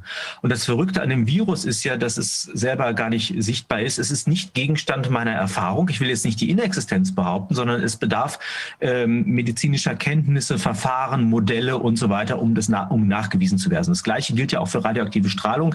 Die hat einen Effekt, die gibt es, aber sie ist nicht meiner Sinnlichkeit zugänglich. Und das Problem ist jetzt, dass die, die Zuordnung von dem, was ich über Modelle und Verfahren nachweisen kann, zu Phänomenen, die ich sehe, wird vorgenommen von exklusiven Experten, die in einer Rolle von quasi von Priestern in der Lage sind, mir Glaubenssätze nahezubringen. Das heißt, ich habe ein Phänomen, das ist die Krankheit und ich habe ein fiktives oder vielleicht auch reales, wissenschaftlich rekonstruiertes Modell dieser Krankheitsursache. Und ich habe die Akteure, und das sind dann interessanterweise die gleichen, die, die das feststellen, die monopolisieren auch die Expertise im Umgang, wie soll denn damit umgegangen werden und haben einen Resonanzraum im medialen Raum. Und ähm, das ist ein grundsätzliches. Jetzt ja. im Wege der Erpressung. Denn äh, genau. äh, was wir zuletzt bei der Leopoldina gesehen haben, äh, in diesem Unwissenschaftspapier, an dem auch Herr Drosten mitgewirkt hat, das war die deutliche Drohung. Wörtlich haben die gesagt, äh, entweder ihr glaubt das, was wir euch sagen, der Lockdown ist dringend erforderlich, oder ihr habt keinen Respekt mehr vor der Wissenschaft. Das ist genau. Erpressung. Ganz genau. Und Wissenschaft ist ja ähm, nach der Vorstellung dieser sowas wie eine Erkün Verkündigung ex cathedra, also was früher dem Priester vorbehalten war, mit viel Weihrauch und, und zeremonieller Inszenierung etwas zu verkünden. Das ist aber nicht Wissenschaft. Wissenschaft ist Kontroverse und zwar in den Grundsatzannahmen ja. bis in den in den äh, bis in die in die weiteren Fortführungen und in Fragestellung ist nicht Verschwörungstheorie, sondern ist Diskurs und Dialektik. Also da wird eigentlich die DNA der Wissenschaft momentan auch gerade umprogrammiert im Sinne von einem medientauglichen äh, Voodoo-Ritual, das da vollzogen wird. Also es ist im hohen Maße vormodern, was da passiert. Und wo die Lösung drin bestehen könnte, ist das ist natürlich ein, schon ein großes Thema, ist, dass wir eigentlich diese Form Form von Anästhesierung, also unempfindlich werden gegenüber dem, was wir wahrnehmen und spüren und dem Misstrauen gegenüber der eigenen Wahrnehmung zugunsten der Bilder, die uns eingepflanzt werden in der Propagandakommunikation, dass wir die rückgängig machen, indem wir eigentlich das Zutrauen in die Wahrnehmung und die Urteilskraft der Menschen wieder erhöhen und sie zugleich abkoppeln von der Monopolisierung von Wahrnehmung und Informationen über, über weitere Daten. Ich habe ja in einem Artikel für 2020 News mal verglichen in einem äh, bösen Vergleich äh, das Leben unter dem Lockdown mit äh, der Existenz in einem Umerziehungslager. Da gibt es dieses Spider-Man-Chart, also diese verschiedenen Tabellenformen. Wie, wie gleichen sich eigentlich diese verschiedenen Strukturmodelle? Ich, wie gesagt, ich will nicht sagen, dass das ein Umerziehungsprogramm ist. Man könnte den Eindruck gewinnen, dass wir gerade zum Homo Digitalis umgeformt werden sollen, der aus Angst vor hygienischen Umständen eigentlich jetzt die Flucht in Richtung Digitalexistenz übernimmt. Aber das, das wäre für mich spekulativ. Aber was immer dazu gehört, ist sozusagen das Irritieren der, der Urteilskraft der Menschen, der Entzug von weiteren Informationen und die, das, auch der Austausch mit anderen Menschen, die das möglicherweise anders sehen.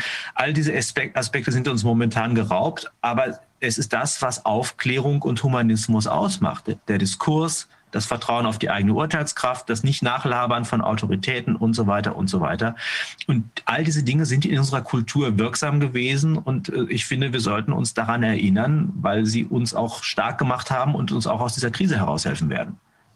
Und wie siehst du denn eigentlich, sagen wir mal, die Jetzt hat es ja so eine Dynamik und Beschleunigung angenommen durch diese, also vielleicht jetzt auch, ähm, sagen wir mal, einmal diese, diese wirtschaftliche Entwicklung, wo wir ja mit Ernst Wolf auch nochmal drüber gesprochen hatten, da schon im letzten Jahr, was sich da an den Finanzmärkten abgezeichnet hat, wo vielleicht so eine Art Kollaps da auf uns äh, zugerannt ist, jetzt ist das äh, zugelaufen ist, jetzt ist das alles überdeckt durch diese ganze Virus-Thematik. Also wie meinst du, hätte sich zum Beispiel diese digitale ähm, Intensivierung entwickelt über die Jahre, wenn das jetzt nicht gekommen wäre. Also ist das quasi der Katalysator, der jetzt dringend gebraucht wurde, um das zu machen? Und ist es gleichzeitig eben auch nicht die ganz, ganz heikle Konstellation, was ich ja eigentlich so denke, dass in dem Moment werden die Sachen natürlich jetzt offenbar. Alles das, was wir bislang so hingenommen haben, gab es eben diese Gesundheits-App und dieses und das noch, was ein bisschen das Leben vereinfacht hatte oder so. Also diese scheinbaren Optimierungsaktionen, die dann eben aber doch ihre Auswirkungen da hatten. Jetzt ist es ja so, hm, jetzt sehen das plötzlich alle und sehen eben gleichzeitig, gleichzeitig auch das, was natürlich jetzt auch massiv entzogen ist, nämlich, dass sich in der, im Club mit den, mit den Freunden rumhängen oder die Nähe oder jemanden auch kennenlernen und sonst was machen. Also ich meine, das alles fehlt ja und jetzt sieht man ja auch die, die Tristesse eben dieser ganzen Digitalisierung und jetzt wird es ja eigentlich so richtig offenbar, was eben vielleicht der Klaus Schwab da wirklich im Sinne von irgendwelchen feuchten Träumen in seinem Buch vorgestellt hat, was, wo ich ja besonders faszinierend fand, die Idee, dass er sagt, wir brauchen Räume, die die äh, also zum Denken, die nicht digital überwacht sind, weil so intensiv ist anscheinend schon die Vorstellung, die er hat, was da geschehen soll. Also ist es jetzt nicht in der ganzen Nacktheit so offenbar und die Menschen fangen an auch zu sehen, also das in der Form möchte ich so gar nicht. Es ist so ein, so ein wirklicher Kippmoment, ein ganz kritischer Moment eigentlich für das gesamte Konstrukt und deshalb vielleicht auch, was Wolfgang sagte, auch eine ungeheure Chance für uns, eben das jetzt wieder äh, zu ergreifen und den Weg zurückzumachen in einer wie auch immer gearteten Form.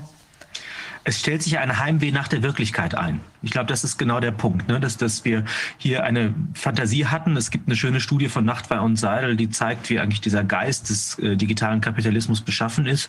Und da ist eigentlich sowas wie Geduld nicht am Platz. Also das Ganze wäre als schleichender Prozess weiter getrieben worden. Also die Tendenzen waren da, die Lobbygruppen waren am Start, man hat kräftig getrommelt in den Medien für Digitalisierung, hatte aber nicht sozusagen den Leidensdruck und die Burning Platform, die uns den Boden unter den Füßen so heiß gemacht hat, dass wir jetzt dahin springen, wo sie uns haben wollen, nämlich wir springen in die Digitalisierung. Das ist sozusagen sozusagen eine change-strategische Geschichte. Äh, aber das, das andere stimmt eben auch. Also was die möchten, ist disruptive Ereignisse. Und das, das Schöne war, ich war viel in Sachen Digitalisierung als Referent unterwegs. Und selbst ähm, dieses Disruptionsgerede, also alles muss anders werden, hat vorher nicht verfangen. Selbst in der Wirtschaft, da waren Personale aus großen Unternehmen, die sagten, warum sollen wir in unserem ne Unternehmen digitalisieren, wenn wir bisher eigentlich mit allem gut klarkommen? Also selbst da war, wenn wir ein Problem haben, werden wir das, was uns hilft, nutzen. Aber warum sollen wir in was investieren, was uns das Ganze nur schlechter macht? Bei den Schulen war der Widerstand ein bisschen geringer, weil man da sich irgendwie Modernitätstendenzen ähm, ausgeliefert sah, denen man nicht anders begegnen konnte, sodass da also auch schon eine Tendenz war. Was jetzt stimmt, das Ganze ist unendlich beschleunigt und wahrscheinlich ist es äh, genau das, was du meinst, von dem ich auch ausgehe, was die nicht gedacht haben, dass diese Beschleunigung eigentlich auch die Schattenseiten viel schneller zum Vorschein bringen würde und dass es eben tatsächlich Attrappen sind. Es sind Surrogate. Es, es, es ist wirklich die, die Fiktion von all dem. Also ich habe dann ähm, Gut, ich habe heute schon genug derbe Beispiele gebracht. Das will ich nicht auch noch loswerden. Na, jetzt wollt ihr es wahrscheinlich doch hören. Ich weiß nicht. Jedenfalls ist sozusagen, äh, ist die, ich bringe dir mal. Okay, es ist, mein Eindruck ist, dass das Digitale vor allem als ein Fetisch und eine Prothese für etwas ist, was wir eigentlich von selbst schon haben. Also sozusagen lernen, wenn wir das am Beispiel festmachen, es gibt dieses Schläfergleichnis, das wird von den Digitalisierern immer wieder bemüht. Stellt euch vor, jemand wird vor 200 Jahren in Tiefschlaf versetzt und wacht 2021 auf. Und dann geht er über die Straßen und sieht dort irgendwie keine Pferdefuhrwerke mehr, sondern googelt selbstfahrende Autos. Geht in die Klinik, sieht Hightech-Medizin, niemand wird mehr zur Ader gelassen. Und dann kommt er in die Schule und was sieht er? Wie vor 200 Jahren steht da jemand mit Tafel und Kreide und erzählt Leuten etwas, von dem er Ahnung hat. Die Suggestion ist, wow, wir haben den Fortschritt verschlafen, also auch dieser zwischenmenschliche Dimension muss digitalisiert werden. Ich erzähle die Geschichte immer weiter, weil ich auf etwas ganz Grundsätzliches heraus will. Ich schicke diesen Schläfer danach nach der Schule noch in ein Elternschlafzimmer und dort beobachtet er Menschen bei ihrem Fortpflanzungsverhalten. Und auch dort hat sich in den letzten 200 Jahren relativ wenig verändert. Unterschied ist vielleicht das äh, Shades of Grey Sextoy auf dem Nachttisch. Aber was wir wissen ist, das produziert keine Kinder. Das heißt, es gibt Elementarbezüge zwischen den Menschen, die relativ zivilisationsunabhängige Gelingensbedingungen haben. Ja, das heißt, so wie wir in der Erziehung äh, jemanden brauchen, der eine Beziehung zu uns eingeht und uns im, im, Medium des Vertrauens und der Mitmenschlichkeit dabei hilft, eine Person zu werden und etwas zu können, so ist auch der, die genetische Beziehung zwischen Menschen als Fortpflanzungsbeziehung immer noch naturbasiert. Was es allerdings gibt, sind Tendenzen aus dem, was dort zufällig naturhaft passiert, technische Produkte zu machen, also In-vitro-Fertilisation, äh, vorgeburtliche Diagnostik, äh, Genmanipulation und so. Also es gibt immer wieder Tendenzen, da einzugreifen, aber es gibt ein tiefes Fundament. Niemand würde die Idee kommen, ich brauche einen Arzt und so weiter und einen Rechtsanwalt, wenn ich Kinder zeuge, sondern man macht es eigentlich vielfach doch sogar noch mit einem Gefühl von Liebe und Lust weiß ich zumindest von einigen Menschen, dass das so passiert ist. Und das Gleiche gilt für die Pädagogik. Das Interessante ist jetzt, was das Shades of Grace Sextoy im Schlafzimmer ist das digitale Instrument im, im Klassenzimmer. Das heißt, es bringt ein bisschen Schwung in die Sache, aber es ist nicht der Ursprung für die gelingende soziale Interaktion, weil die in der Natur des Menschen so determiniert ist. Was wir aber jetzt machen, ist, wir, wir bannen den Lehrer die Beziehung aus und verteilen aber diese Fetische und diese Fetische führen auf den ersten Blick zu Erfolgen und zugleich aber sind sie Dehumanisierungseffekte. Ja, das ist sozusagen jemand, der nur noch mit Fetischen Sex hat, kriegt keine Kinder mehr. Und jemand, der nur noch mit, mit digitalen Geräten Umgang pflegt, der wird nicht mehr zum gebildeten Menschen. Wenn alles andere stimmt, dann richtet der Fetisch auch keinen Schaden an. Also ich bin nicht dafür, alles aus der Welt zu verbannen. Also im Gegenteil, wir brauchen den Gegenstand der, des Digitalen als Thema von Bildung. Die müssen vorbereitet sein auf Arbeitsplätze, die müssen leistungsfähig sein in der Beurteilung, die müssen, all das muss eine Rolle spielen. Aber was nicht passieren darf, ist diese Fetischperspektive. Und ich glaube, dass genau diese Einsicht in die Tristesse des Fetisch nicht nur im pädagogischen Raum sich gerade stark macht, sondern auch der Erlebnisfetisch des, des, des Internets wird zugunsten einer realen Berührung wahrscheinlich immer dann doch schlechter abschneiden. Wie gesagt, Heimweh nach der Wirklichkeit, darauf setze ich meine Hoffnung. Ähm, apropos Hoffnung, kurze Frage. Ähm, ein Gedanke, der meines Erachtens ein bisschen wenig ähm, ventiliert wird gerade, ist ja, nehmen wir jetzt mal an, alle haben diese Heimweh nach dem Realen, was ja auch, glaube ich, tatsächlich das ganz gut trifft als Begriff. Es kommt noch obendrauf eines Folgendes, den ist über dieses, was sie wahrnehmen, ist eine gewisse Welt aufgebaut worden, der ihnen gesagt wird, alles um sie herum, was gerade passiert, ist gefährlich. Und jetzt sehen wir mal an, es kommt zum Plop und alle stehen da und sagen, also die und die und die haben mir da eine Scheinwelt aufgebaut und haben mich hier vollkommen veräppelt. Und jetzt denke ich die ganze Zeit immer an diesen Jungen, der ruft, der Wolf kommt.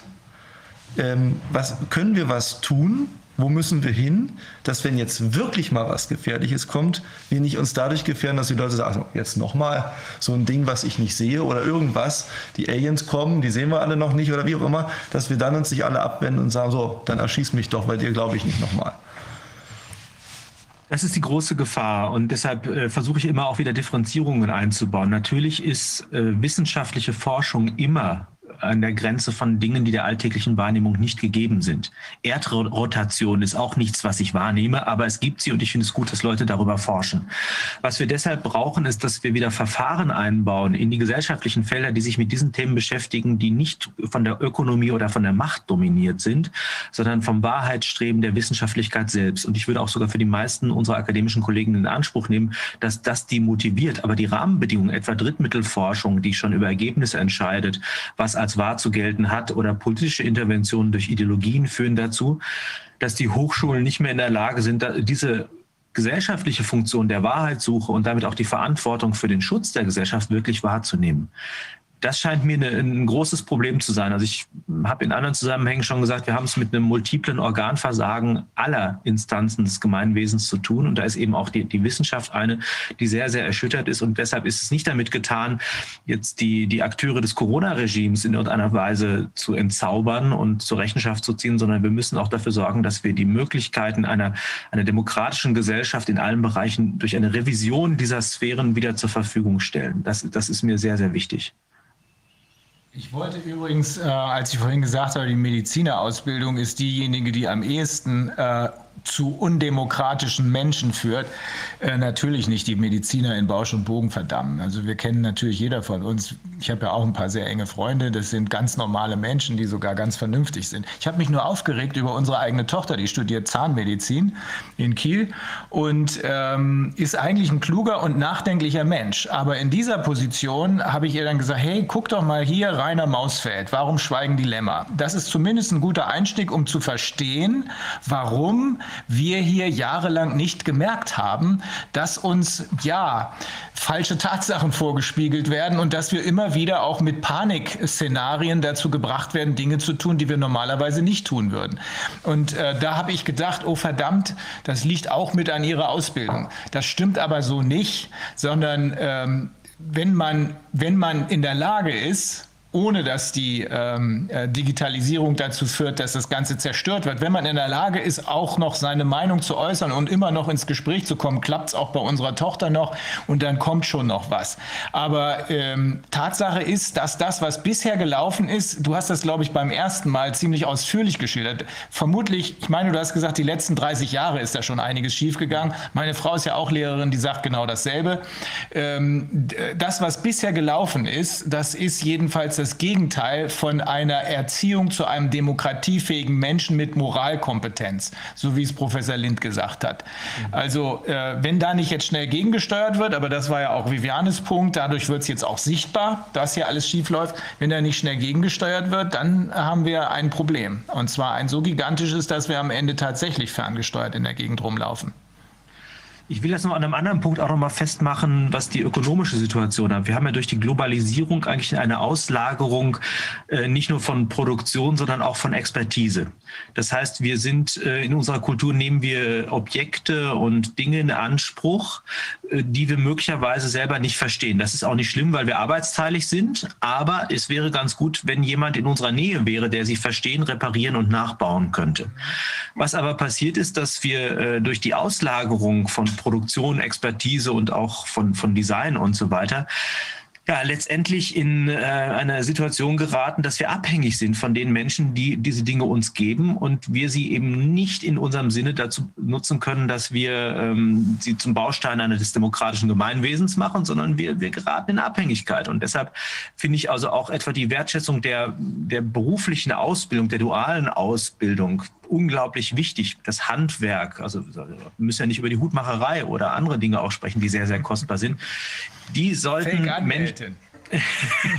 ja, die ja, nur also Hutmacher. Also, die weiß gar nicht, wie Jura geht. Ich habe da was ganz, also ich finde das, äh, äh, das unglaublich schlimm, dass so etwas Kostbares und Anmutiges ja. äh, plötzlich zu einem Schimpfwort medial umgeframed wird.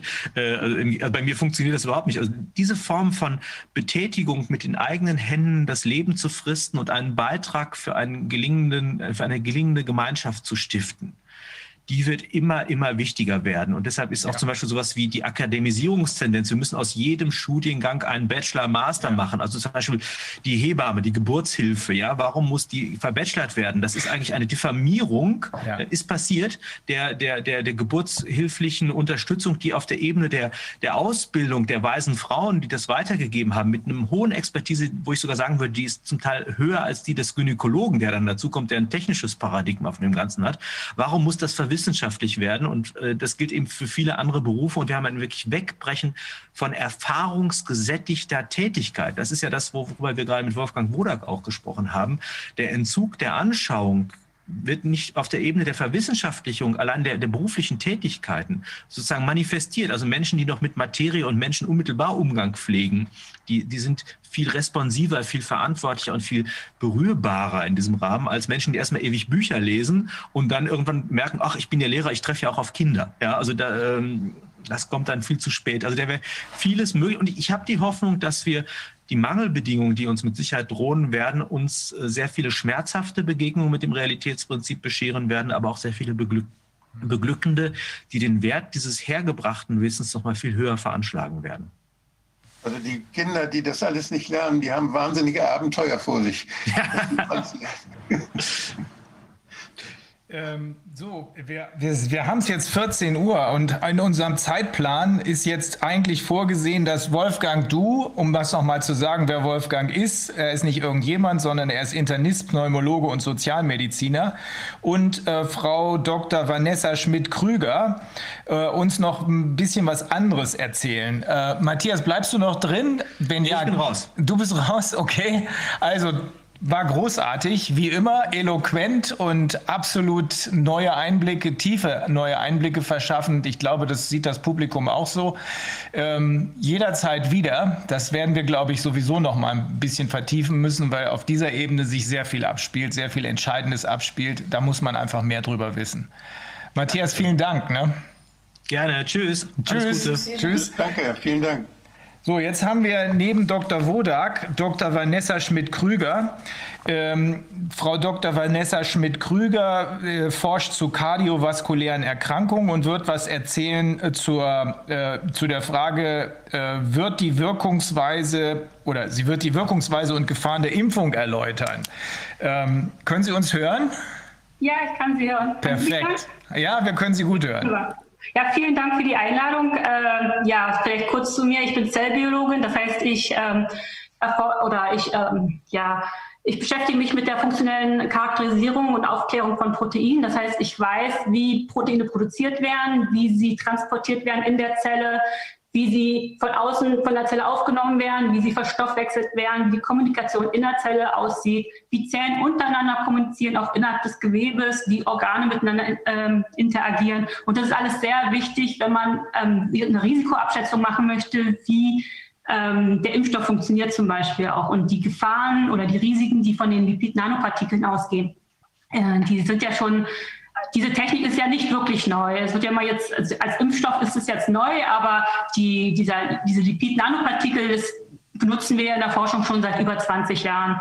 Und ähm, wir haben immer das Problem, mit Toxizität zu kämpfen, also mit der Giftigkeit der Lipide und ähm, im Balance zu der Wirksamkeit. Und da möchte ich ein bisschen was erzählen. Ähm, am Beispiel speziell jetzt vom, vom BioNTech-Impfstoff ähm, und ich möchte da auf folgende Punkte eingehen. Ich habe hier so ein paar ähm, ähm, na, äh, Stichpunkte gemacht, deswegen gucke ich auch immer ein bisschen weg.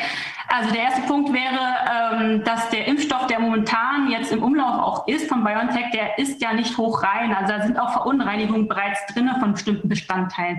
Ähm, das steht in dem Open Assessment Report von dem, der den, von der EMA, also der, der Ausschuss, der diese Impfstoff zugelassen hat, der hat diesen Report geschrieben und da steht einiges drüber drinne. Dann möchte ich noch darauf eingehen auf die klinische Studie 1 von dem BioNTech-Impfstoff ähm, und die Festlegung der Impfstoffmenge. Die ist meiner Meinung nach aus wissenschaftlicher Sicht nicht richtig charakterisiert worden. Und der Punkt 3 sind dann die Auswirkungen oder die Risiken der Lipid-Nanopartikel. Ähm, ähm, und auch da werde ich einmal auf den BioNTech-Impfstoff eingehen. Die haben ja eine Präklinik gemacht und was da alles rauskam und was nicht in der Öffentlichkeit diskutiert wird und aber auch, was so die Publikationen sagen. Ähm, es ist ja nicht die einzige äh, Forschungsarbeit im Prinzip. Und zum Schluss, wenn noch Zeit ist, würde ich auch ganz gern nochmal auf die Langzeitfolgen Autoimmunerkrankungen eingehen. Da ist nämlich auch ein Aspekt, der noch gar nicht diskutiert worden ist in der Öffentlichkeit.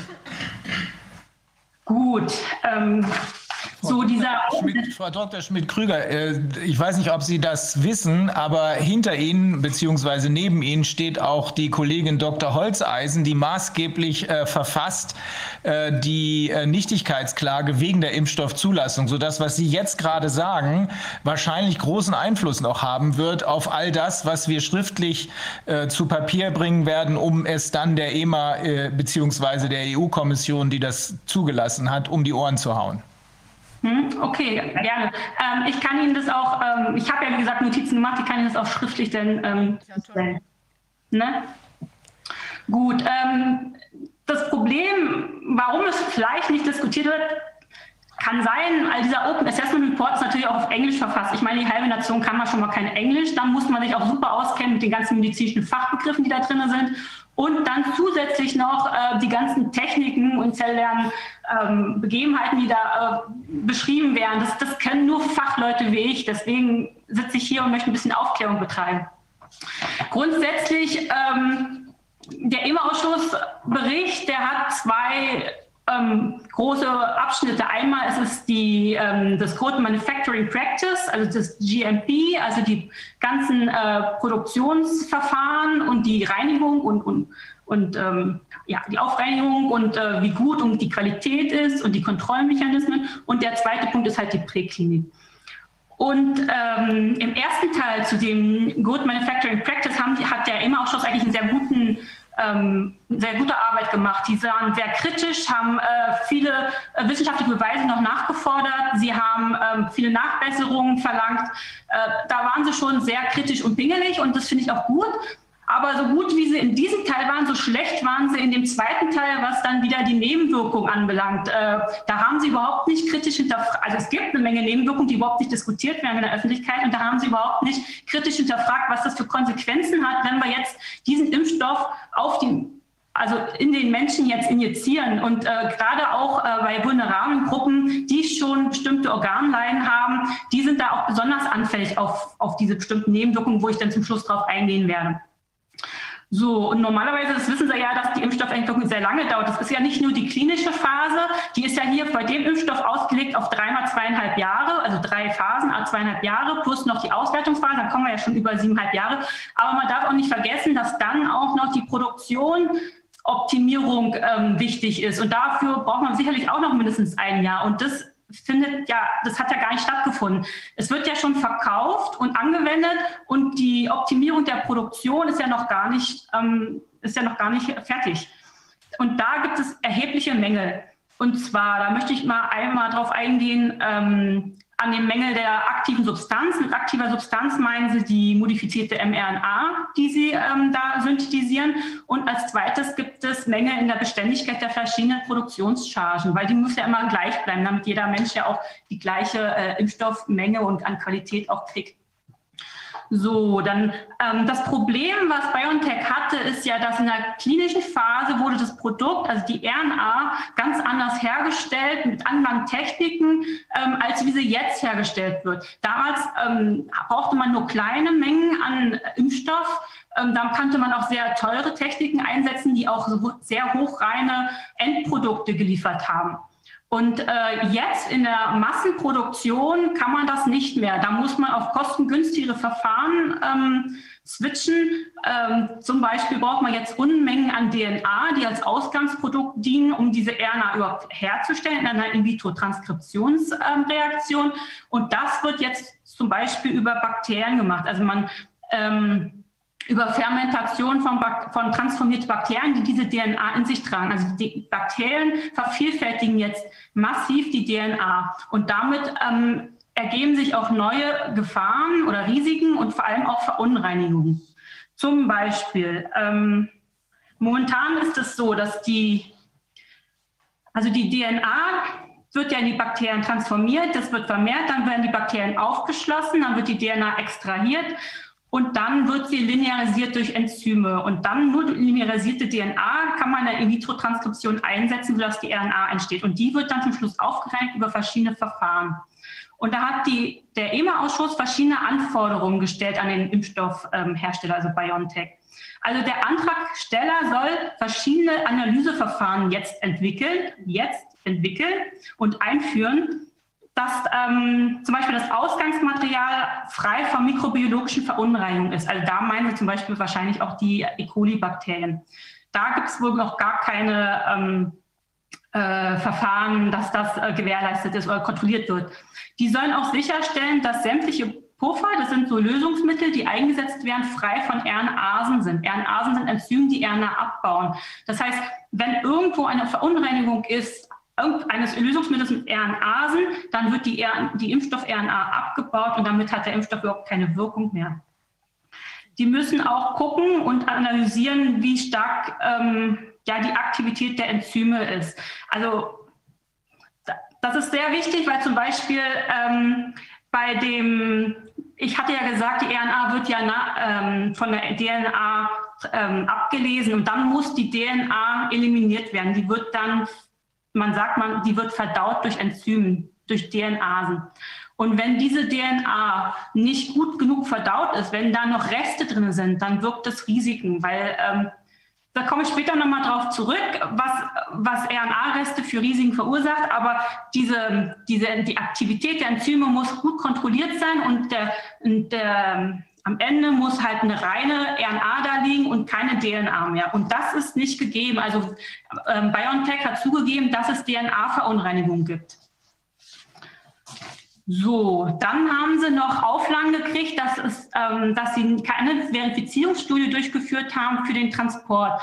Ähm, das heißt, die wissen gar nicht, ob der Impfstoff nach dem Transport noch überhaupt funktionstüchtig ist. Das wird jetzt momentan gerade durchgeführt. Dann die Sterilität ähm, des Impfstofffläschchen. Also die haben schon gute Fläschchen, die haben sie auch geprüft, aber sie sollen einen neuen Schnelltest entwickeln, sodass derjenige, der Arzt, der am Ende ähm, den Impfstoff verabreichen soll, nochmal einen Schnelltest macht, ob wirklich von der Charge, die sie gerade gekauft haben, äh, Sterilität herrscht. Ähm, das ist einfach noch ein zusätzlicher Schritt, der gemacht werden sollte. Dann haben sie keinen richtigen Referenzstandard für die verschiedenen Chargen. Also es wurde ja festgestellt, dass die Chargen, die gemacht wurden, immer unterschiedlich sind von der Effektivität, also von der wie soll ich sagen, von der Integrität der RNA. Da komme ich gleich nochmal drauf zu sprechen. Dafür muss es einen Standard geben, der immer für jede Charge gleich ist. Der, anhand dieses Standards wird halt die Referenz gemessen. Und ähm, den haben sie ja natürlich nur für die klinische, für die Prozesse der klinischen Phase. Jetzt müssen wir einen neuen Standard generieren für die, für die neuen Herstellungsprozesse, also für, für, den, für den kommerziellen Verkauf. Ähm, das ist noch nicht gemacht worden. Da sind sie jetzt bei. So, die Integrität der RNA und heißt ja auch ähm, RNA-Qualität. Da haben sie festgestellt, dass die nicht sehr hoch ist. Die war bei, der, bei den Prozessen während der klinischen Phase höher. Also die sagen in diesem Report nicht, wie hoch der ist, aber ich habe andere Informationen, die sagen, damals waren es 78 Prozent, der RNA war gut, der Rest war nicht gut. Und jetzt sind, haben sie wohl Chargen, mit dem neuen Prozess haben sie jetzt neue Chargen gefunden, wo bei einigen Chargen wohl nur 55 Prozent RNA-Integrität ist. Also die Hälfte im Prinzip ähm, ist nichts wert von der RNA, weil, das erkläre ich jetzt nochmal, bei der Synthese von dieser RNA die DNA dient als Template und dann wird die RNA hergestellt. Und es kann sein, dass nicht die gesamte RNA hergestellt wird, sondern dass der Prozess vorher abgebrochen wird. Das muss man kontrollieren. Da, da gibt es ähm, Analysemethoden, dass man kontrollieren kann, wie viel Prozent des entstandenen Produktes ist ähm, 100 Prozent RNA-Länge und wie viel Prozent nur 80 und wie viel Prozent nur so und so viel. Und ähm, diese verkürzten RNA-Stücke sind dadurch instabiler. Also es ist grundsätzlich so, dass am Ende der RNA gibt es einen Anhang von Adenine. Und je länger dieser Anhang ist, desto stabiler ist die RNA in der Zelle. Wenn diese verkürzt wird, dann wird die RNA relativ schnell abgebaut in der Zelle und dann wird überhaupt kein Protein gebildet. Und damit kann es sein, im schlimmsten Fall, sage ich jetzt nur so, dass so wenig Protein gebildet wird, dass gar keine Immunantwort stattfinden könnte. Das ist jetzt aber der schlimmste Fall. Und wenn jetzt, wenn die sagen, die haben eine RNA-Integrität von nur 55 Prozent und die anderen äh, 45 Prozent sind nur verkürzte Stücke, weil die haben verkürzte RNA-Stücke gefunden, dann wollen, wollte jetzt der Ausschuss wissen, ob jetzt verkürzte Proteinstücke statt, also produziert werden oder und wie viel überhaupt von dem richtigen Proteinen produziert wird. Das muss man alles analysieren. Ähm, haben Sie da erstmal irgendwie Fragen? Habe ich das richtig, also können, können Sie das nachvollziehen? Ja, Sie erklären uns jetzt gerade, was da alles bei der Produktion schief geht. Und äh, ein, ein Risiko, was offenbar überhaupt noch nicht öffentlich diskutiert worden ist, ich habe jedenfalls nichts darüber gelesen, was Sie gerade erzählt haben, ist, dass, diese, dass bei dieser äh, Produktion der RNA aus der DNA ähm, die, äh, ich glaube, Sie haben eben gesagt, 45 Prozent letztlich untauglich sind. Ne? sie könnten untauglich sein, wenn nicht wenn das Protein nicht gebildet wird. Und das muss jetzt BioNTech checken. Weil man kann ja die, die Proteine ja ähm, anhand einer bestimmten Technik sichtbar machen. Und dann sieht man, wie groß die Proteine sind. Die werden nach ihrer Größe aufgetrennt. Und wenn verkürzte Proteine stattfinden, aufgrund von verkürzten RNA-Stücken, dann sieht man das anhand, dass neue kleinere Proteine gebildet werden. Und die haben halt in ihrer Analyse verschiedene äh, Banden gesehen oder verschiedene Proteingrößen gesehen. Und die wollen jetzt, also der Ausschuss möchte jetzt von BioNTech wissen, ob das alles, ob diese verschiedenen Größen alles zu den gleichen Proteinen gehören oder nicht, ob das andere Proteine sind, die dann gebildet werden, verkürzte Proteine, die dann event eventuell gar keinen Effekt mehr haben. Und wie viel Prozent von dem, von dem richtigen Protein, den wir haben wollen, ähm, überhaupt in dieser, in der Impfstoffdose drin ist. Also nicht in der Dose, sondern wie viel gemacht wird. Hm? Diese verkürzten oder kleinen Proteine, Könnten die denn äh, einfach nur wirkungslos sein oder könnten die auch irgendeine andere äh, Wirkung entfalten? Ja, also ich gehe davon aus, dass sie dann wirkungslos sind. Also zumindest keinen Schaden anrichten. Ja, es sind ja nicht komplett andere Proteine. Es ist ja dann nur ein, ein, ein Bruchteil von dem Spike-Protein. Und äh, noch eine Zwischenfrage zu der DNA. Also was ist das für eine DNA, die da überhaupt rum äh, quasi? Also die, und was könnte die für Effekte haben, wenn die da noch wäre? Oder das erzählen Sie später noch, oder? Nee, das kann ich auch jetzt schon erzählen. Also die DNA ist von der Sequenz komplementär zu RNA und die braucht man einfach, damit das Enzym ein, eine Vorlage hat, sodass die RNA sozusagen gelesen wird. Also die, die RNA wird von der DNA abgelesen. Also das ist das Gen im Prinzip von dem Spike-Protein. Das Gen hat die kodiert ähm, letztendlich das Protein und die RNA ist nur so ein Zwischenprodukt. Wenn Sie jetzt, wenn Sie kürzere Stücke haben jetzt, äh, die produziert werden, also nicht die großen, lang, die längeren Proteine, sondern die kleineren Abschnitte. Äh, ich denke jetzt an das Immunsystem. Sie haben ja in der Biologie sehr viele Homologien. Es gibt also, das Immunsystem äh, liest ja anders ab als, äh, als das, was in der Zelle passiert. Und äh, könnte es da sein, dass da bestimmte Dinge, die, dass da was erkannt wird vom Immunsystem, was dann zu Kreuzimmunitäten führt, was zu Immunität, unge ungewünschten Immunitäten führt oder ungewünschten Immunreaktionen? Also die immunologische Seite dieser, dieser Verunreinigung, die würde mich interessieren. Mhm. Ähm wenn man eine gewisse, dieses Protein hat ja eine gewisse Sequenzlänge auch und eine bestimmte Anzahl von Aminosäuren und damit ergibt sich eine bestimmte Faltung des Proteins. Wenn man jetzt verkürzte Proteine hat, kann es sein, dass die Faltung anders aussieht und das kann natürlich auch einen Einfluss haben auf Antikörperbindung. Ähm, dass es jetzt einen negativen Einfluss hat, würde ich jetzt nicht sagen, weil das Problem ist ja, dass das Protein ja an die Zelloberfläche gelangen muss, damit das Immunsystem es überhaupt erkennt. Und wenn es verkürzt, sehr stark verkürzt ist, sage ich mal, dann findet es nicht mehr, ja, Moment, es würde nicht in der Membran verankert sein, es würde dann sekretiert werden von der Zelle. Dann würde es trotzdem in den Blutfluss reinkommen. Ja, also genau. Also es könnte theoretisch möglich sein, aber die Wahrscheinlichkeit finde ich doch sehr gering, dass, das, dass ein anderes Protein oder ein anders gefaltetes Protein entsteht, sodass es irgendwelche ähm, andere Nebenwirkungen verursacht, negative Nebenwirkungen. Ja. Danke. Mhm. Hm. Gut, ach ja, da wollte ich ja noch auf Frau Fischers Frage mit der DNA. Ja, das Problem ist, wenn DNA-Verunreinigungen drin sind, dann ist es so, dass, ähm, also bei RNA ist es relativ gut auszuschließen, dass sie sich integrieren kann in das Zellwurzgenom. Ähm, bei DNA ist es anders. Ähm, und besonders in diesem Fall, weil ja Verunreinigung von linearisierter DNA vorliegt. Und eigentlich die, der Integrationsschritt von DNA in das Wirtszellgenom ist relativ selten eigentlich. Es müssen viele verschiedene Faktoren zusammenkommen, dass es funktioniert. Also erstmal, die Zelle muss sich zum Beispiel teilen, damit das funktioniert. Wenn die sich nicht teilt, dann kann es nicht integriert werden, weil das Wirtszellgenom ist im Zellkern von der Zelle und dieser Zellkern muss sich erst auflösen. Das macht es aber erst, wenn die Zelle sich teilt. Das heißt, ähm, Ich komme ja später darauf zu sprechen, weil diese Lipid-Nanopartikel kommen ja in sämtlichen Zellen, nicht nur in den Muskelzellen. Das ist ja auch ein, ein Trugschluss. Das ist das Spannendste aus meiner Sicht, weil da spielt genau. die Musik. Mhm. Genau. Deswegen, es kommt auch in Zellen, wo sie es teilen. Also könnte es theoretisch möglich sein, dass diese linearisierte DNA, die als Verunreinigung drin ist, sich in das Wirtszellgenom integrieren kann in einer teilenden Zelle. Und linearisierte DNA ist besonders, sagen wir so, ist optim, optimal für eine Integration. Eine zirkuläre DNA nicht. Also das, die, die DNA, die aus den Bakterien kommt, die ist zirkulär.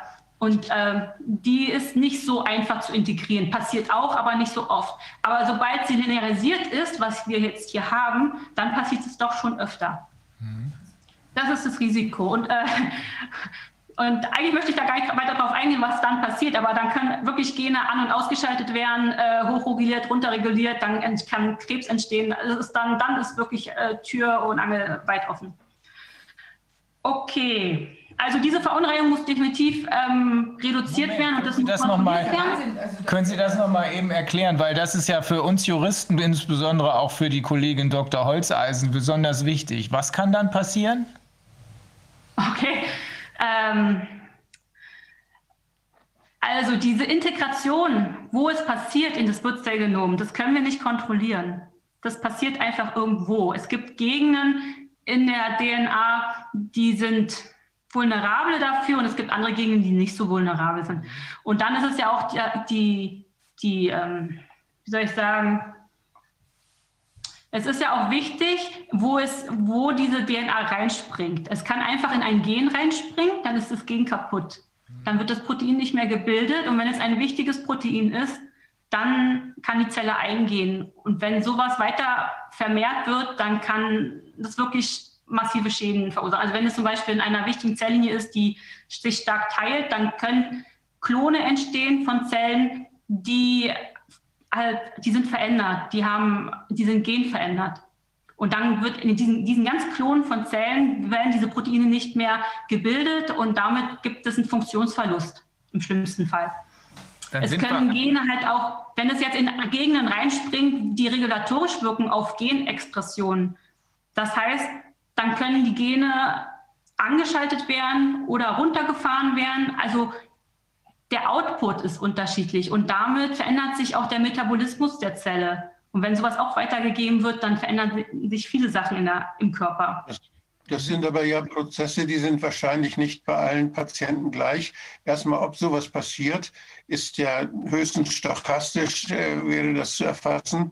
Und äh, wenn es dann passiert, das, was daraus resultiert, ist wahrscheinlich auch noch abhängig von jedem einzelnen Menschen und was, was da sonst noch in seinen Zellen so los ist. Also von daher, man kann nicht sagen, wir tun das da rein und dann passiert immer das, sondern das sind, das sind Möglichkeiten, die entstehen. Und wenn man eine Million Menschen oder, oder zigtausend Menschen impft, dann kann man mit einer gewissen Wahrscheinlichkeit vielleicht beobachten, nach 10, 20 Jahren, ob, ob, da was passiert ist oder nicht. Also das oder vielleicht genau. bei einigen Sachen auch vielleicht bei einigen Sachen auch nach drei, vier Jahren. Aber man braucht da lange Zeit, um solche Effekte überhaupt klinisch dann erfassen zu können. Genau so sieht es aus. Man, man, findet keine Gruppe, die immer nur die gleiche Integration hat. Das findet bei jedem Menschen unterschiedlich statt. Aber genau. Sie gerade beschreiben, ist doch nicht die normale Wirkung eines Impfstoffs, sondern das ist, also wie wir ihn bisher kannten, sondern das äh, ist doch eher, also diese Möglichkeiten, die Sie beschreiben, das scheint mir doch wirklich eher äh, sowas wie eine, ein genetischer Eingriff oder, oder eigentlich muss man doch sagen, ein genetisches Experiment zu sein, oder? Ja, ist es ja auch, weil äh, der Impfstoff an sich, selbst wenn die DNA nicht da drin wäre als Verunreinigung, ist es ja immer noch ein genetischer Eingriff. Da werde ich noch drauf zukommen. Okay. Dann können Sie das ganz klar verstehen.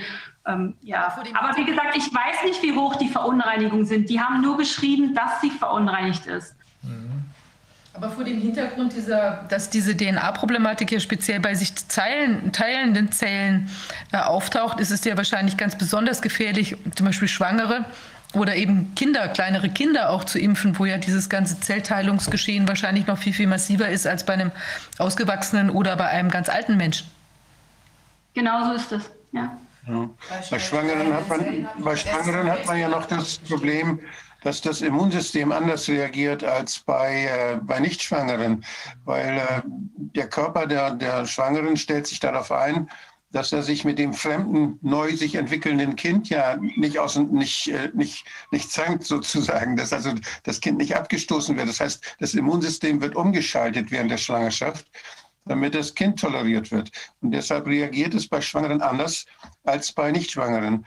Und das kann auch bei dieser Impfung zum Tragen kommen. Das kann dazu führen, dass die Komplikationen bei Schwangeren auftreten oder auch bei alten Menschen auftreten, wo auch dann ähnliche Prozesse dann stattfinden, wo das Immunsystem dann äh, mehr toleriert als normalerweise. Äh, und dass da dann eben dann ja immunologische Komplikationen auftreten.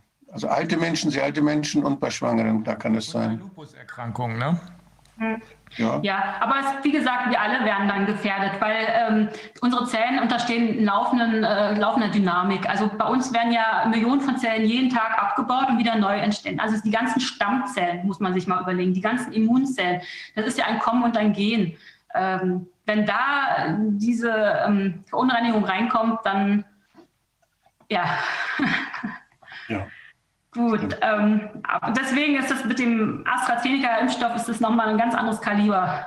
Ähm, gut, aber gehen wir, bleiben wir mal beim BioNTech erstmal. Ähm, da sind noch weitere Verunreinigungen, zum Beispiel findet man auch doppelsträngige RNA. Da sagt der EMA-Ausschuss, es ist gering, wird akzeptiert, aber es liefert, es misst ja dann sozusagen bei dieser diese Menge, die da drin ist, 30 äh, Mikrogramm, ist es ja ein Teil der Doppelstränge RNA. Das ist ja dann auch etwas, was nicht verwendet werden kann. Gut. Ähm, ja, die EMA, der EMA-Ausschuss teilt halt mit äh, dem Impfstoffhersteller, dass die Akzeptanzkriterien für die mRNA-Integrität der doppelstrengen RNA und die, also diese verkürzten RNA-Stücke etc., das muss alles neu bewertet werden. Und sobald weitere Daten verfügbar sind, dann ähm, wollen sie dann nochmal neu äh, beratschlagen. Gut. Dann es auch Verunreinigungen in Bezug auf die Lipide, die verwendet werden für diese Lipid-Nanopartikelhülle. Ähm, die haben beobachtet, dass gelegentlich schon sichtbare Partikel in diesem fertigen Röhrchen drin sind. Und die sollen jetzt an, an ähm, die wissen nicht, warum das so ist. Ähm, die denken, es kommt nicht durch die Lagerung zustande. Aber die müssen halt jetzt, ähm, die haben auch gewisse ähm, automatische Prüfsysteme wohl bei der Herstellung und auch hinterher, die das ähm, ja, prüft, sage ich mal, kontrolliert, aber die, die, sollen noch verbessert werden. Also es reicht da immer nicht aus, sozusagen. Und, äh, und wenn ein Arzt später diese, dieses Röhrchen nimmt, dann soll er auch vorher gucken, ob doch diese Partikel drin sind. Weil wenn sie drin sind, muss man es wegwerfen. Und ich weiß gar nicht, ob das kommuniziert wird. Oh Gott. Holy shit. Aber kann ich noch mal einen Schritt zurückgehen? Nur eine kurze Frage zwischendrin. Ja. Sie haben eben gesagt, dass die EMA denen noch ein paar Dinge aufgegeben hat. Und äh, wenn sie das hingekriegt haben, können sie wiederkommen. Wieso wird denn dann jetzt schon geimpft? ja. Wie ist das zu erklären? Das frage ich Sie. das, ist, äh, Rainer, das ist kriminell. Das ist anscheinend so ein. Äh, das ist unglaublich. Das ist so ein Druck vielleicht in der Politik. Gruselig. Ja. Holy shit. Äh, äh, naja. es, kommt, es, es, kommt jetzt ja noch dazu, dass äh, in den USA und auch in anderen Staaten erlaubt wird, dass die erste Impfung mit dem einen Impfstoff gemacht wird und die zweite Impfung mit dem anderen Impfstoff. Dass man also die Sachen auch noch mischt, sodass man überhaupt nicht mehr nachvollziehen kann. Und bei den laufenden Studien, die es angeblich sind, es ja noch Studien, praktisch das so ver, vermischt wird, dass eine Aussage dadurch praktisch unmöglich wird, welcher Impfstoff welche Wirkung hat und welche Nebenwirkungen er hat. Das äh, scheint mir Absicht zu sein. Also man, in den USA ist es so, dass die, dass die Moderna-Impfung, die BioNTech-Impfung und die AstraZeneca-Impfung äh, gemischt werden können. In der, wenn, die ein, wenn der eine nicht da ist, kann der andere genommen werden und so weiter. Das lässt sich überhaupt nicht überschauen und das lässt sich auch nicht in der Beobachtungsstudie nachher vernünftig auswerten. Von daher ist das der reine Blindflug. Man macht mit den Leuten irgendwas jetzt. Ja, das sehe ich auch so. ja, ähm, Genau, warum wird es, ähm, also die haben für diese ganzen Auflagen haben sie Zeit bis Ende Juli diesen Jahres und dann wird neu entschieden, äh, ob es äh, endgültig zugelassen wird oder nicht. Das ist ja jetzt eine bedingte Zulassung, soviel ich weiß. Aber das Problem ist, diese ganzen äh, Analysen, Techniken, äh, Protokolle, alles, was sie, die ganzen Verpflichtungen, die sie machen, das läuft ja parallel zu dem, ich meine, es wird ja schon verabreicht. Das ist ja dieses Fatale. Das ist ja deswegen meine Frage eben. Also wenn wir bis ja. Juli warten, haben wir keine Israelis mehr. So scheint mir das jedenfalls zu laufen. Holy shit. Okay. Und, äh, gleichzeitig hat die EU-Kommission in, äh, in der Person äh, ihrer Präsidentin ja klare Vorgaben gegeben. Also bis Juli soll ja ein Gros der Erwachsenen schon durchgeimpft sein. Und gerade eben die, die äh, eh schon gesundheitlich angeschlagen, beziehungsweise unser Sanitätspersonal und so weiter, äh, mit massivem äh, Druck in Richtung Impfpflicht. Das ist kriminell. Also wir werden äh, nächste Woche hier eindeutig Strafanzeige äh, erstatten. Also diese Informationen sind jetzt das Letzte, was wir noch gebraucht haben. Und äh, die Nichtigkeitsklage, wenn die nicht äh, am Europäischen Gerichtshof, also wir werden sie versuchen nächste Woche, wenn ich, du weißt Rainer, auf was ich äh, warte, ja, und wenn wir fertig. das mit dem, also ich bitte darum, äh, mir das dann ganz rasch auch noch äh, schriftlich äh, zukommen zu lassen. Es ist wesentlich, wir müssen jetzt wirklich im Eilverfahren hier äh, ähm, vorangehen, denn das kostet tagtäglich weltweit Menschenleben. Und mhm. wir können das versuchen, auf EU-Ebene äh, zu blockieren. Das ist ungeheuerlich. Die Kollegen in den USA werden das ja übernehmen. Ähm, das äh, haben wir ja schon besprochen. Also, aber es ist fertig, Renate, du hast das. Oder es ist jetzt auf dem Weg zu dir. Hm. Die Leute haben echt gearbeitet, dass ihnen sozusagen die Ohren weggeglüht sind. Mhm. Und äh, diese, äh, äh, also diese Informationen, wenn wir sie dann im Anschluss eben auch noch schriftlich, wenn ich sie auch noch schriftlich haben könnte, das, was heute hier gesagt wird, das wäre Klar. Wirklich ganz ja. enorm wichtig. Super. Ja, ich werde Ihnen alles zuschicken, aber wie gesagt, die Informationen sind öffentlich. Die sind in dem Open Assessment Report auf das Englisch. Klar. Das, ist öffentlich. das ist klar, wir haben es ja auch schon gesehen, aber es ist immer wichtig, dass man einen, einen äh, schlüssigen Kommentar dazu hat. Genau. genau. Alles klar. Gut, weiter im Text. Also es gibt auch Verunreinigungen bezüglich der Lipide und da gibt es ja zwei neue Lipide, da haben sie sich drauf ähm, ein bisschen ähm, fokussiert. Das ist einmal das ähm, ALC 350, das ist kationische Lipid und das ALC 159, das ist das PEG-ylierte Peptid, also die PEG-Komponente. Und ähm, die haben festgestellt, dass das Endprodukt ähm, dass es Verunreinigungen gibt in dem Endprodukt sozusagen äh, für einige Chargen wohl. Und die wissen aber nicht, woher das kommt. Und das haben, zumindest wissen sie, dass es wahrscheinlich aus diesem kationischen Lipid kommt. Und jetzt müssen sie irgendwie ähm, nachvollziehen, woher die Verunreinigung kommt. Und deswegen ähm, sollen sie einen Bericht schreiben, wie zum Beispiel die chemische Synthese äh, ähm, funktioniert, äh, die, woher sie das beziehen, also die Hersteller, äh, sie sollen eine Qualitätskontrolle für die Ausgangsmaterialien ähm, und die Lösungsmittel äh, machen. Sie sollen auflisten, welche kritischen Schritte bei der Synthese wichtig sind. Ähm, ja, und das müssen sie auch alles machen bis Ende Juli 2021. Ähm, also die wissen nicht, woher die von reinkommt und der Ausschuss hat auch, ist auch nicht darauf eingegangen, was das für Auswirkungen hätte eventuell. Und Sie müssten auch äh, für das BEG-Lipid, da gibt es jetzt keinen Nachweis für Verunreinigung, aber die sollen da auch so ein bisschen äh, schriftlich dokumentieren, wie ihre Strategie der Qualitätskontrolle ist. Ähm, die Reinheit sollen sie dokumentieren, etc. Insgesamt hat die, der Ausschuss im Bereich Good Manufacturing Practice 29 Punkte beanstandet. Ziemlich umfangreiche Punkte, also es ist sehr sportlich, das im halben Jahr zu schaffen, muss ich sagen.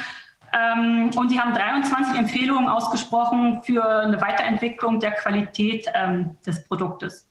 Ja, und dann fand ich das noch sehr bezeichnend am Schluss ein Zitat, also ich übersetze es jetzt mal auf, auf Deutsch. Ähm, die Bewertung des Sicherheitsrisikos wird als akzeptabel angesehen. Es gibt theoretische Berechnungen, theoretische Berechnungen von Worst-Case-Konzentration von Verunreinigung von Reststoffen aus dem Herstellungsprozess und diese liegen unter den vorher festgelegten Sicherheitsgrenzen für Patientensicherheit. Also das heißt, äh, unsere Gesundheit hängt von den theoretischen Berechnungen ab und nicht von der Praxis und den Prüfungen. Das wollte ich noch mal gesagt haben.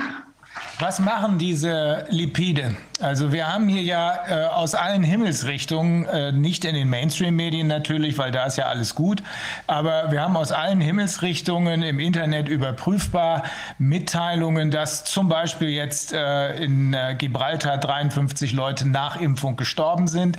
Äh, wir haben hier aus, äh, aus Deutschland Mitteilungen, dass dasselbe in Altenheimen hier in Deutschland passiert.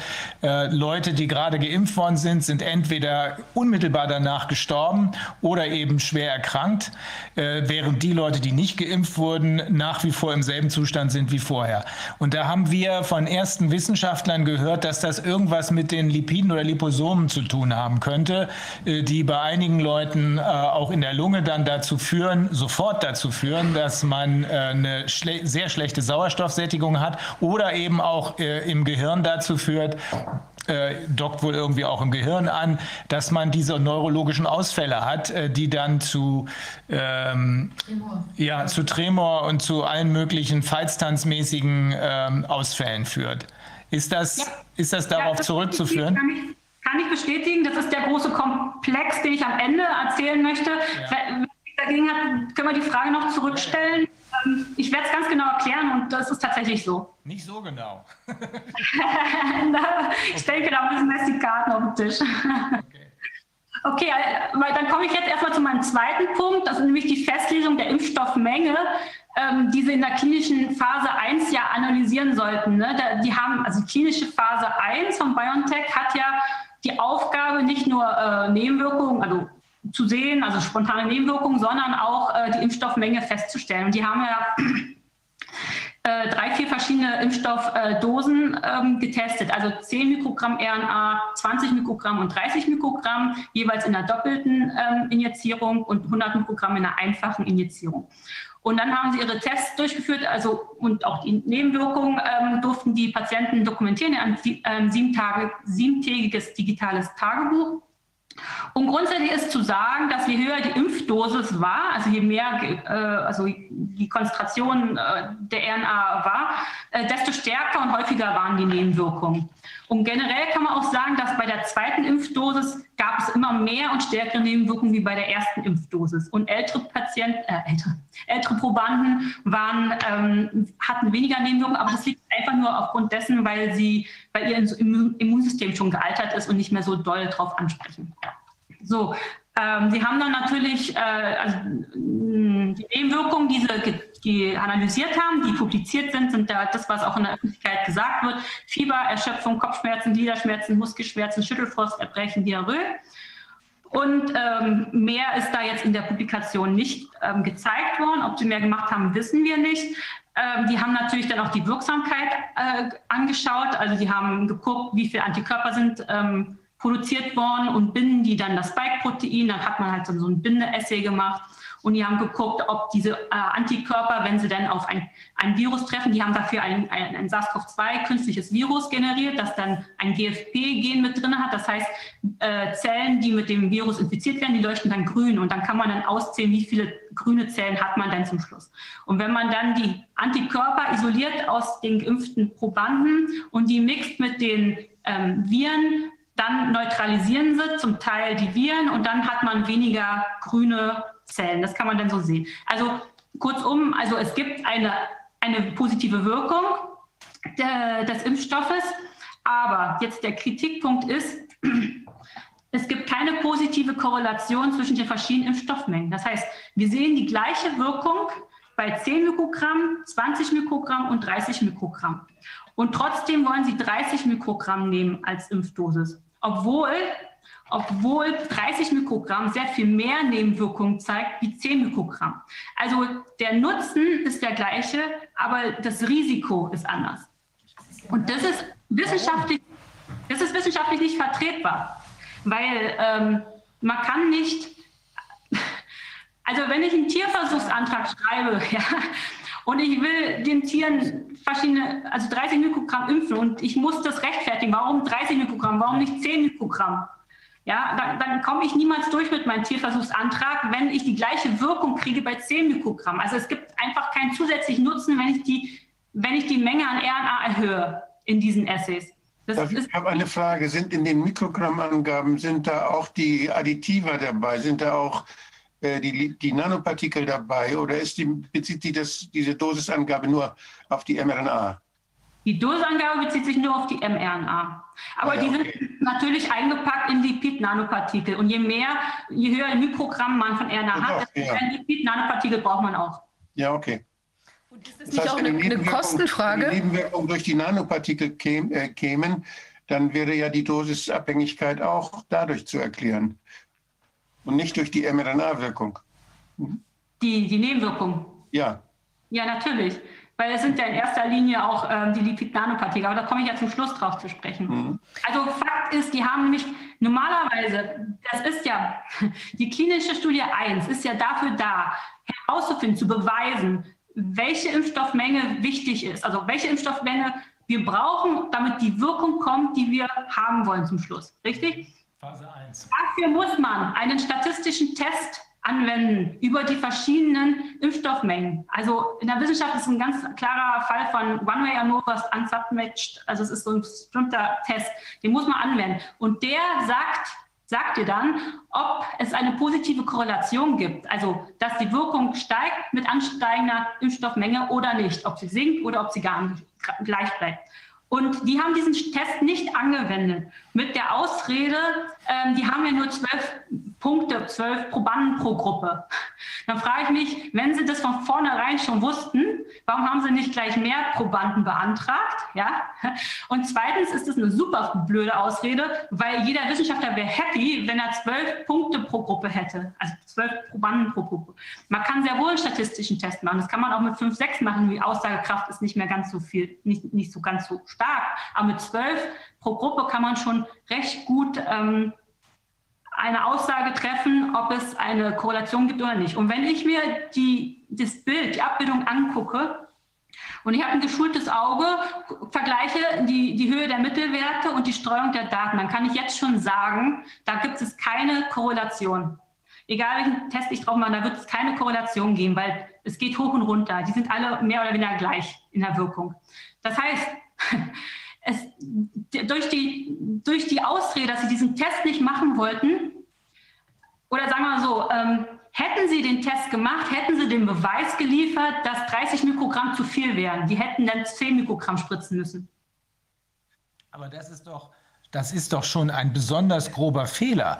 Also wenn das vorgesehen ist, äh, im, im Rahmen der Phase 1 auch die äh, Menge zu testen, die zur Wirksamkeit führt, und wenn gleichzeitig klar ist, Frau Schmidt-Krüger, dass, so wie es jetzt gerade von Ihnen erzählt wird, die Wirksamkeit nicht erhöht wird, sondern unabhängig davon, ob ich 10 oder 30 habe, die gleiche bleibt, aber die Nebenwirkungen steigen, das ist doch ein, ein, ein grober Behandlungsfehler, der hier stattfindet.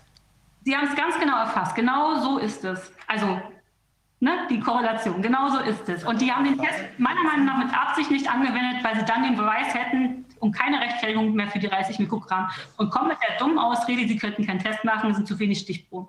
Ich habe noch mal eine Frage, ich glaube, das war auch korrespondiert mit dem, was du fragen wolltest. Ähm, erstmal natürlich hat sicherlich auch Auswirkungen darauf, wie teuer der Impfstoff am Ende wird. Weil wenn ich stelle ich mir das so vor, wenn ich mehr von dieser komischen Flüssigkeit brauche, dann wird es äh, teurer.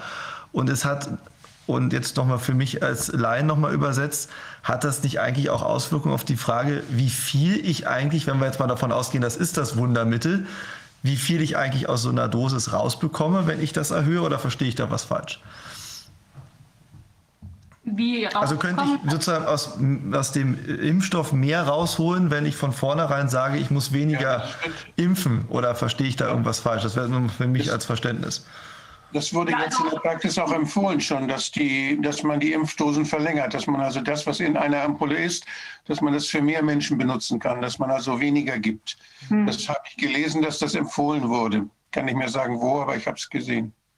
Und da die ja wissen, dass wenn man dann, dass man aus einer, die Impfflasche hat ja eigentlich für fünf Personen, die machen jetzt sechs raus, dann ja. kriegt jeder halt ein bisschen weniger, aber die wissen ja ganz genau aufgrund ihrer äh, Vorkenntnisse, dass das, über, dass das auch funktioniert. Mhm. Also der Punkt, der, der, Punkt, der Punkt eben, der wird in der weiteren Folge dessen, was hier jetzt passiert, wir sehen, dass es Nebenwirkungen hat, wir sehen, dass es Nebenwirkungen bis zur Tötung hat. Der wird eine wahnsinnig große Rolle spielen, weil das, was hier dann passiert ist, was die Ärzte dann zu verantworten haben, die sich daran beteiligen, das ist ein grober Behandlungsfehler. Ja, und da gibt es eine Beweislastumkehr. Ne, da muss dann nicht mehr von uns bewiesen werden, von dem Geschädigten bewiesen werden, dass äh, die Ursache für das, was da aufgetreten ist, äh, der Impfstoff war und dass das schuldhaft war, sondern der Arzt muss beweisen, dass es nicht der Impfstoff war und dass es nicht schuldhaft war. Also da bahnt sich ein, ein richtiger Hammer an. Mhm. Es geht ja noch weiter. Und Entschuldigung, nochmal die Frage der Kosten. Also diese, normalerweise wird man ja denken, das ist doch ein betriebswirtschaftlich operierendes Unternehmen. Also ich mache doch nicht irgendeine Ingredienz da rein, ähm, die dreifache Menge von dem, was ich, wenn ich jetzt nur die einfache Menge brauche, weil das, das kostet ja was, diese RNA, oder? Ähm, ja, das kostet uns ja mehr. Das, das war die einfache Frage. Je mehr, je mehr Zeug ähm, in den Einzelnen reingepumpt wird, desto teurer wird es. Logische, logische Sache. Ne? Ja, okay. Also es wäre ja ein äh, merkwürdiges Ergebnis und auch nicht zu erklären, äh, dass äh, der, denjenigen, also den Steuerzahler im Zweifel, beziehungsweise, ja doch. Naja, aber das ist doch nicht direkt ein Zusammenhang. Sagen wir mal, ich kann jetzt zum Beispiel für, so, für irgendein Produkt, wo die Leute gar nicht wissen, was drin ist, und die Zahlungsbereitschaft liegt bei 50 Euro dann wäre doch jetzt nicht so, dass jetzt dieser Preis nach oben gehen würde, wenn ich sage, ich mache da das Dreifach rein. Also die könnten doch, wenn sie die gleiche Wirkung erzielen, könnten sie doch einfach sagen, ich erziele diese Wirkung, kostet 50 Euro. Also es wird doch nicht direkt so ein Preis verhandelt worden sein, dass man sagt, pro DNA-Partikel. Ja pro RNA. Die Verträge sind ja geheim. Also wissen Sie was darüber? Wie wird das nach Impfstoffmenge abgerechnet? Ich kann mir das eigentlich nur so vorstellen. Also äh, ich weiß nicht, wie zuverlässig die Daten sind. Also in den Chats hört man ja einiges. Ähm, ich habe gehört, dass die, also normalerweise kommen ja fünf, fünf Leute können sich ja impfen lassen, aber die berechnen jetzt sechsmal pro Flasche. Mhm. Statt fünf berechnen sie jetzt sechsmal pro, pro Flasche, obwohl ja die, die, die Firma ja nicht mehr Umkosten hat deswegen. So, also die berechnen pro Person. Aber das ist ähm, eine Information, weiß ich nicht, ob das stimmt. Das habe ich nur gehört. Mhm. Okay, nochmal was anderes. Ähm, der Impfstoff, der wird ja dann händisch sozusagen nochmal runtergemischt. Ne? Man nimmt also diese Aufziehflasche und ähm, entnimmt sich dann die Einheit, die man jetzt für eine Person braucht und ergänzt dann ähm, ähm Kochsalzlösung dazu und dann wird es verimpft. Ne? Ja, er kommt lyophilisiert an, das heißt, man hat ihn komplett ähm, dehydriert, also das ganze Wasser entzogen. Es ist dann so ein äh, kleines weißes ähm, Pulverchen da drin, das wird dann gelöst in der Kochsalzlösung. Und dann ähm, muss man die jeweilige Menge rausmachen. Und äh, so wie es ja äh, die Leute, die natürlich die fünffache Dosis gekriegt haben, wahrscheinlich alles gekriegt statt nur ein Fünftel. genau, das war ein Punkt, auf den ich hinaus wollte. Also zum einen die Frage, Warum macht man das? Für mich wirkt es so wie eine, wie eine Sollbruchstelle in dem System. Also, das, weil, weil das ist doch die Fehlerquelle eigentlich. Geht es da um Transportmengen oder woran liegt Ja, weil der Transport besser ist, wenn es lyophilisiert ist. Ähm, sonst, man weiß, man kann es einfach lagern. So. Verstehe. Und das ist eine technische Sache. Hm. Okay, dass das erklärt, weil ähm, ich, ich finde das ganz schön riskant und soweit ich das gehört habe, ist es ja auch schon schief gegangen. Also irgendwo ähm, weiß ich nicht, in, an, in küstennahes Bundesland oder so ähnlich, mhm. äh, da wurde ja tatsächlich ähm, vergessen, es auf die ähm, handelsübliche Men Menge runterzumischen und da wurde dann eben äh, die fünffache Dosis verspritzt. Was ist ja. denn da zu befürchten aus Ihrer Sicht? Na, dass man. die Qualität ist halt viel höher. Aber da komme ich ja dann noch zum Schluss drauf. Also. Erstmal sind wir immer noch bei der Menge, weil die Menge, das ist ja noch nicht der einzige Kritikpunkt. In dieser gleichen Studie haben sie ja auch, ähm, also die behaupten ja, dass eine zweifache Impfdosis ja wichtig ist. Ne? Und ähm, das mag sicherlich so sein, aber sie haben es nicht bewiesen. Sie haben es wissenschaftlich nicht getestet. Also was die gemacht haben, also in dieser Studie haben sie alle wirklich also 10, 20 Mikro, 30 Mikrogramm jeweils zwei Dosen gegeben. Und normalerweise, um das zu behaupten, müssten sie jetzt auch eine Gruppe haben, wo sie nur eine Dosis geben. Und normalerweise ist es ja auch so, dass man kriegt eine Injektion und dann bildet der Körper Antikörper und es dauert eine Zeit, bis es losgeht und dann steigt mit der Zeit die Antikörper-Titer, der steigt an und geht dann in eine Sättigungskurve. Also irgendwann geht es nicht mehr höher, es wird dann, ist dann eine Sättigung. Und das steigt halt mit der Zeit. Aber um herauszufinden, ob die zweite Dosis einen Effekt hat, müssten sie halt die Leute nur einmal spritzen, gucken, bei 35 Tagen, wie hoch ist der Titer und dann eine andere Gruppe zweimal spritzen und bei der gleichen Zeit 35 Tage gucken, wie hoch ist dann der Titer. Und wenn der Titer dann höher ist, dann hat die zweite Dosis einen Effekt gehabt. Wenn es nicht höher ist, dann hat die zweite Dosis überhaupt keinen Effekt gehabt. Also ich gehe mal schon davon, dass der einen Effekt hatte, weil bei einer, einem anderen Impfstoff ähm, ähnlich, von denen hatte es einen Effekt, aber auch da sind die wissenschaftlichen Daten ähm, na, ein bisschen schluderisch generiert. Dann fehlt dann mal eine Zeitangabe oder sowas. Dann haben sie es einfach rausgelassen, sodass man das nicht mehr nachweisen kann, ob das einen Effekt hatte oder nicht. Ähm, aber so von der Erfahrung denke ich, ähm, wird eine zweite Impfstoffdosis schon einen Effekt haben. Aber ist bestimmt bei Ihnen genauso im Gericht. Ähm, Glauben ist nicht beweisen oder wissen. Das heißt, man hätte es in dieser klinischen Studie mit diesem Impfstoff beweisen müssen. Und das haben sie nicht. Sie behaupten es einfach. Es weil gab, beim anderen, ja. es, gibt, ist eine es, neue Technik. Das kann ganz anders sein jetzt. Es gibt keine Studie dazu. Nein, also ich habe keine gefunden. Das ist ja die klinische Studie 1 beim Menschen. Da hätten sie es testen müssen. Ja, ja. Im Rahmen der Phase 1-Studie hätten sie es testen müssen. Es, und Vielleicht es eine klinische Studie an Mäusen, Ratten, weiß ich nicht. Aber letztendlich, diese klinische Studie 1 an Menschen wäre der Moment gewesen, wo sie es hätten testen müssen.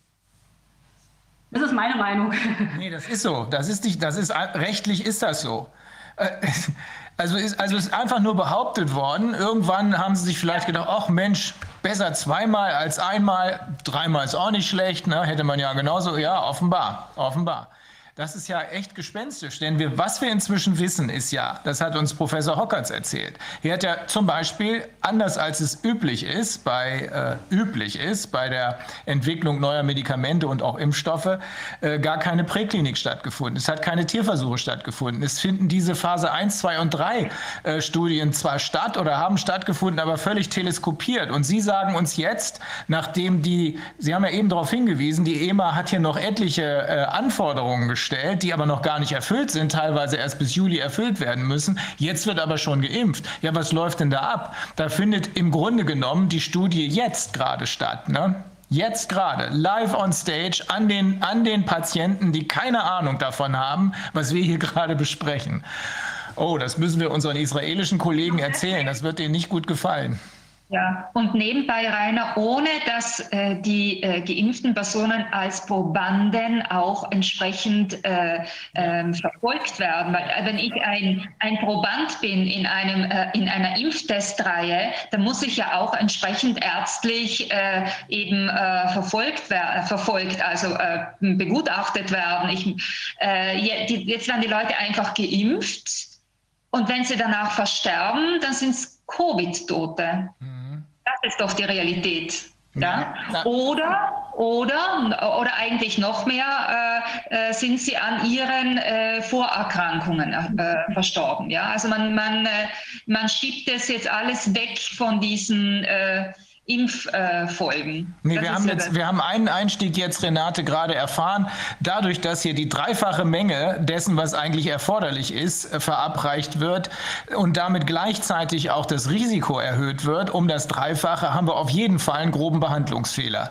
Also okay. da haben wir auf jeden Fall die Beweislastumkehr und dann können Sie nicht mehr sagen, das war Covid, sondern dann können wir sagen, das wollen wir jetzt von euch hören. Ist die Kausalität, das müsst ihr jetzt beweisen, weil ihr habt groben Mist gebaut, ist die Kausalität Realität tatsächlich eine andere gewesen als das, was ihr hier als groben Behandlungsfehler euch entgegenhalten lassen müsst. Habe ich von Anfang an gesagt, das ist in jedem Fall Körperverletzung, schon weil es keine vernünftige Aufklärung gibt. Aber was ich jetzt noch dazu höre, äh, das, also meine Güte. Haben Sie dieselbe, haben Sie dieselben äh, Beurteilungen auch für den äh, bereits in Verwendung befindlichen äh, Impfstoff Moderna gemacht oder nur für Bayern, für Comirnaty? Ja, äh, ich habe es bisher nicht geschafft, Moderna oder AstraZeneca oder so äh, anzugucken. Das wollte ich jetzt noch machen demnächst, aber ich hatte jetzt so viele Verpflichtungen und so viele Nachfragen, weil ich das ja auch veröffentlicht habe auf YouTube. Ähm, ja. Moderna genau, wäre also dann noch, noch wichtiger als AstraZeneca, weil Moderna haben wir schon am Markt. Also Genau, deswegen, das wäre das nächste, was ich machen würde, mir die Studien da angucken. Ja. Super. Okay. Gut. Ähm, dann, dann sind wir noch eine Frage erstmal zu dem Teil, hm, Frau Fischer? Nee, gut. Weil dann kommen wir jetzt zu den Nebenwirkungen. Das wird jetzt richtig äh, harter Tobak. Halten Sie sich gut fest, also nicht umfallen vom Stuhl. Oh Gott, das wird bestimmt schrecklich. Ja. Also ähm, es wurde eine Präklinik gemacht, aber zum Zeitpunkt, wo sie mit Herrn Hockertz gesprochen hat, gab es die noch nicht, war noch nicht veröffentlicht, er wusste davon auch nichts. Das ah. kam erst mit dem Bericht, der eben, das heißt Mitte Dezember irgendwann. Ja. Und der, die, das, ähm, Sie haben früher mit ihm, ich glaube Ende November oder so mit ihm gesprochen. Ja, das kommt hin. Genau, also es gibt eine Präklinik und die hat einiges hervorgebracht. Aber grundsätzlich erstmal, ähm, die Technik der Nanopartikel, also ich will die jetzt nicht komplett äh, vergrauen, es ist eigentlich eine geniale Technik, aber das Problem ist, es ist noch viel zu früh für den Einsatz am Menschen. Die Toxizität ist noch zu hoch, die muss man erst eliminieren und dann wäre es wirklich eine geniale Technik. Und es sitzen viele Wissenschaftler dran, ähm, die versuchen, diese Toxizität wegzukriegen tatsächlich. Also das, es wird seit Jahren auch dran geforscht. Gut, ähm, sie wird aber tatsächlich schon eingesetzt. Ähm, äh, bei Krebspatienten, aber da ist das Risiko-Nutzen-Balance ist ganz anders und da komme ich später nochmal drauf zurück. Ähm, an gesunden Menschen oder durch oder eine, via eine Impfung ähm, sehe ich es unverhältnismäßig, das, ähm, also diese Technik einzusetzen, momentan, solange diese Toxizität da ist. Also Nanopartikel grundsätzlich sind ja ganz kleinste Partikel, die sind immer schädlich für die Zellen, weil sie, je kleiner die Partikel sind, desto mehr Interaktionen können sie mit Zellbestandteilen eingehen, also mit Proteinen, mit anderen Lipiden oder mit DNA etc. Aber man braucht irgendwie eine Lipid-Nanopartikelhülle, weil man kann die RNA nicht einfach so reinspritzen in den Menschen. Die ist innerhalb von zehn Minuten abgebaut durch die Nukleasen, die im Blut rumschwimmen. Und die Zellen nehmen überhaupt die RNA oder DNA gar nicht auf, wenn sie nicht irgendwie ähm, schön angeboten werden durch ein Lipid-Nanopartikel zum Beispiel.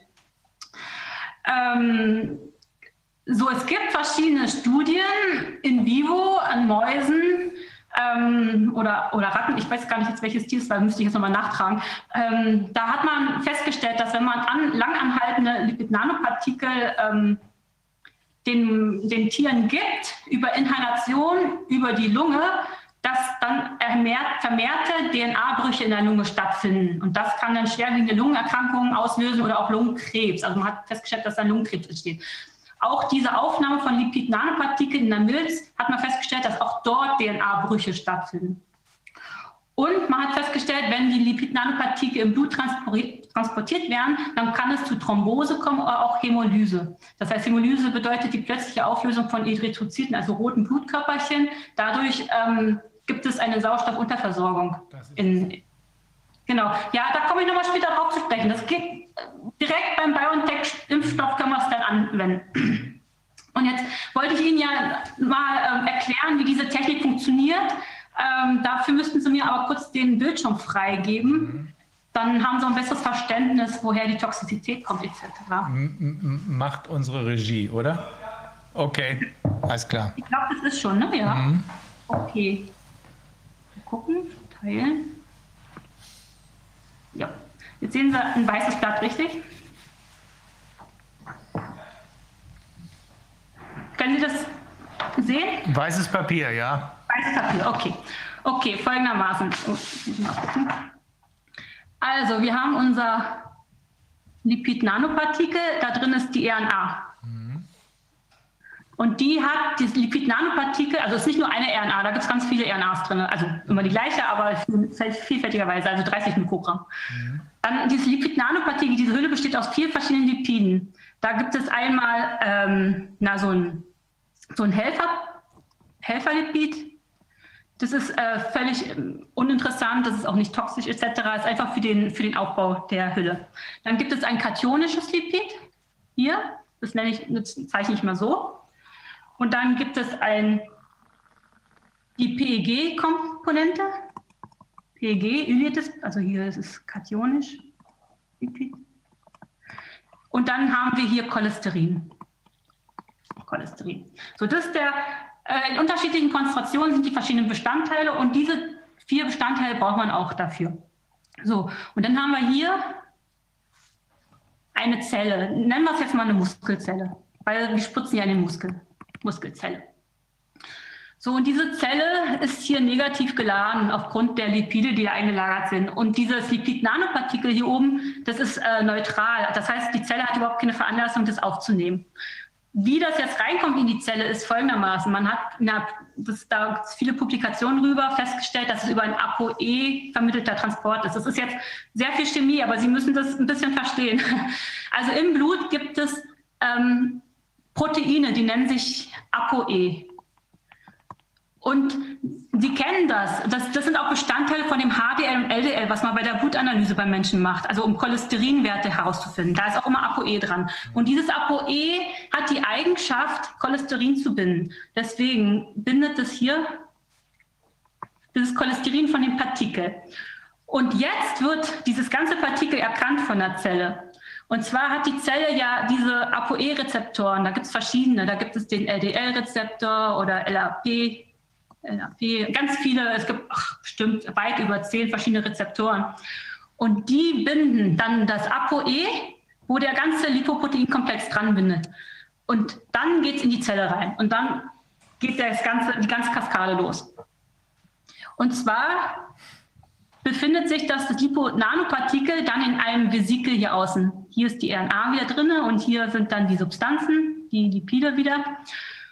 Und hier gibt es ein, sagen wir mal, ein Sensor in der Membran, das TLR, das ist Toll-like-Rezeptor. Die sind eigentlich da, um fremde RNA, DNA zu erkennen. Also wenn ein Virus, das, wenn das nicht ein Impfstoff wäre, sondern ein Virus, würde er jetzt die RNA erkennen und abbauen. Das ist ein Teil des Immunsystems. Da aber unsere RNA jetzt eingebaut ist in eine Lipid-Nanopartikelhülle, kann es die RNA nicht erkennen und wird nicht abgebaut. Das ist jetzt mit Absicht natürlich auch so gemacht.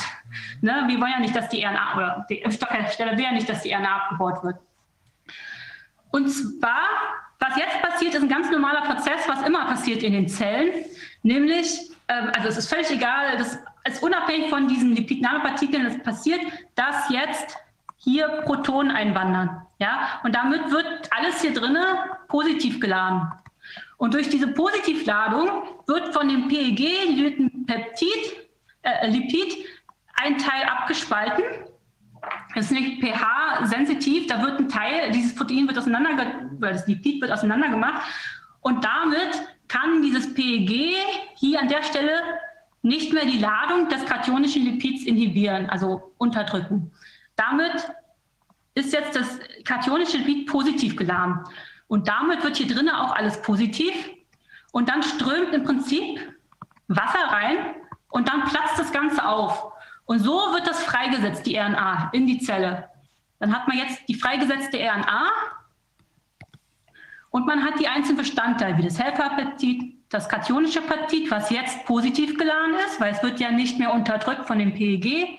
Dann hat man das PEG und dann hat man noch das Cholesterin. So.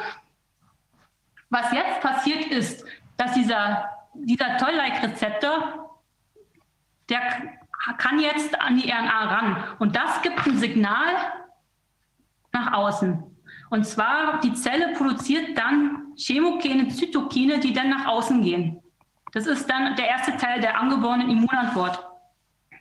Parallel dazu geht die RNA in einen Bereich der Zelle, die wird dorthin transportiert, so in einem bestimmten Bereich, wo die, äh, die Produktion der Proteine stattfindet.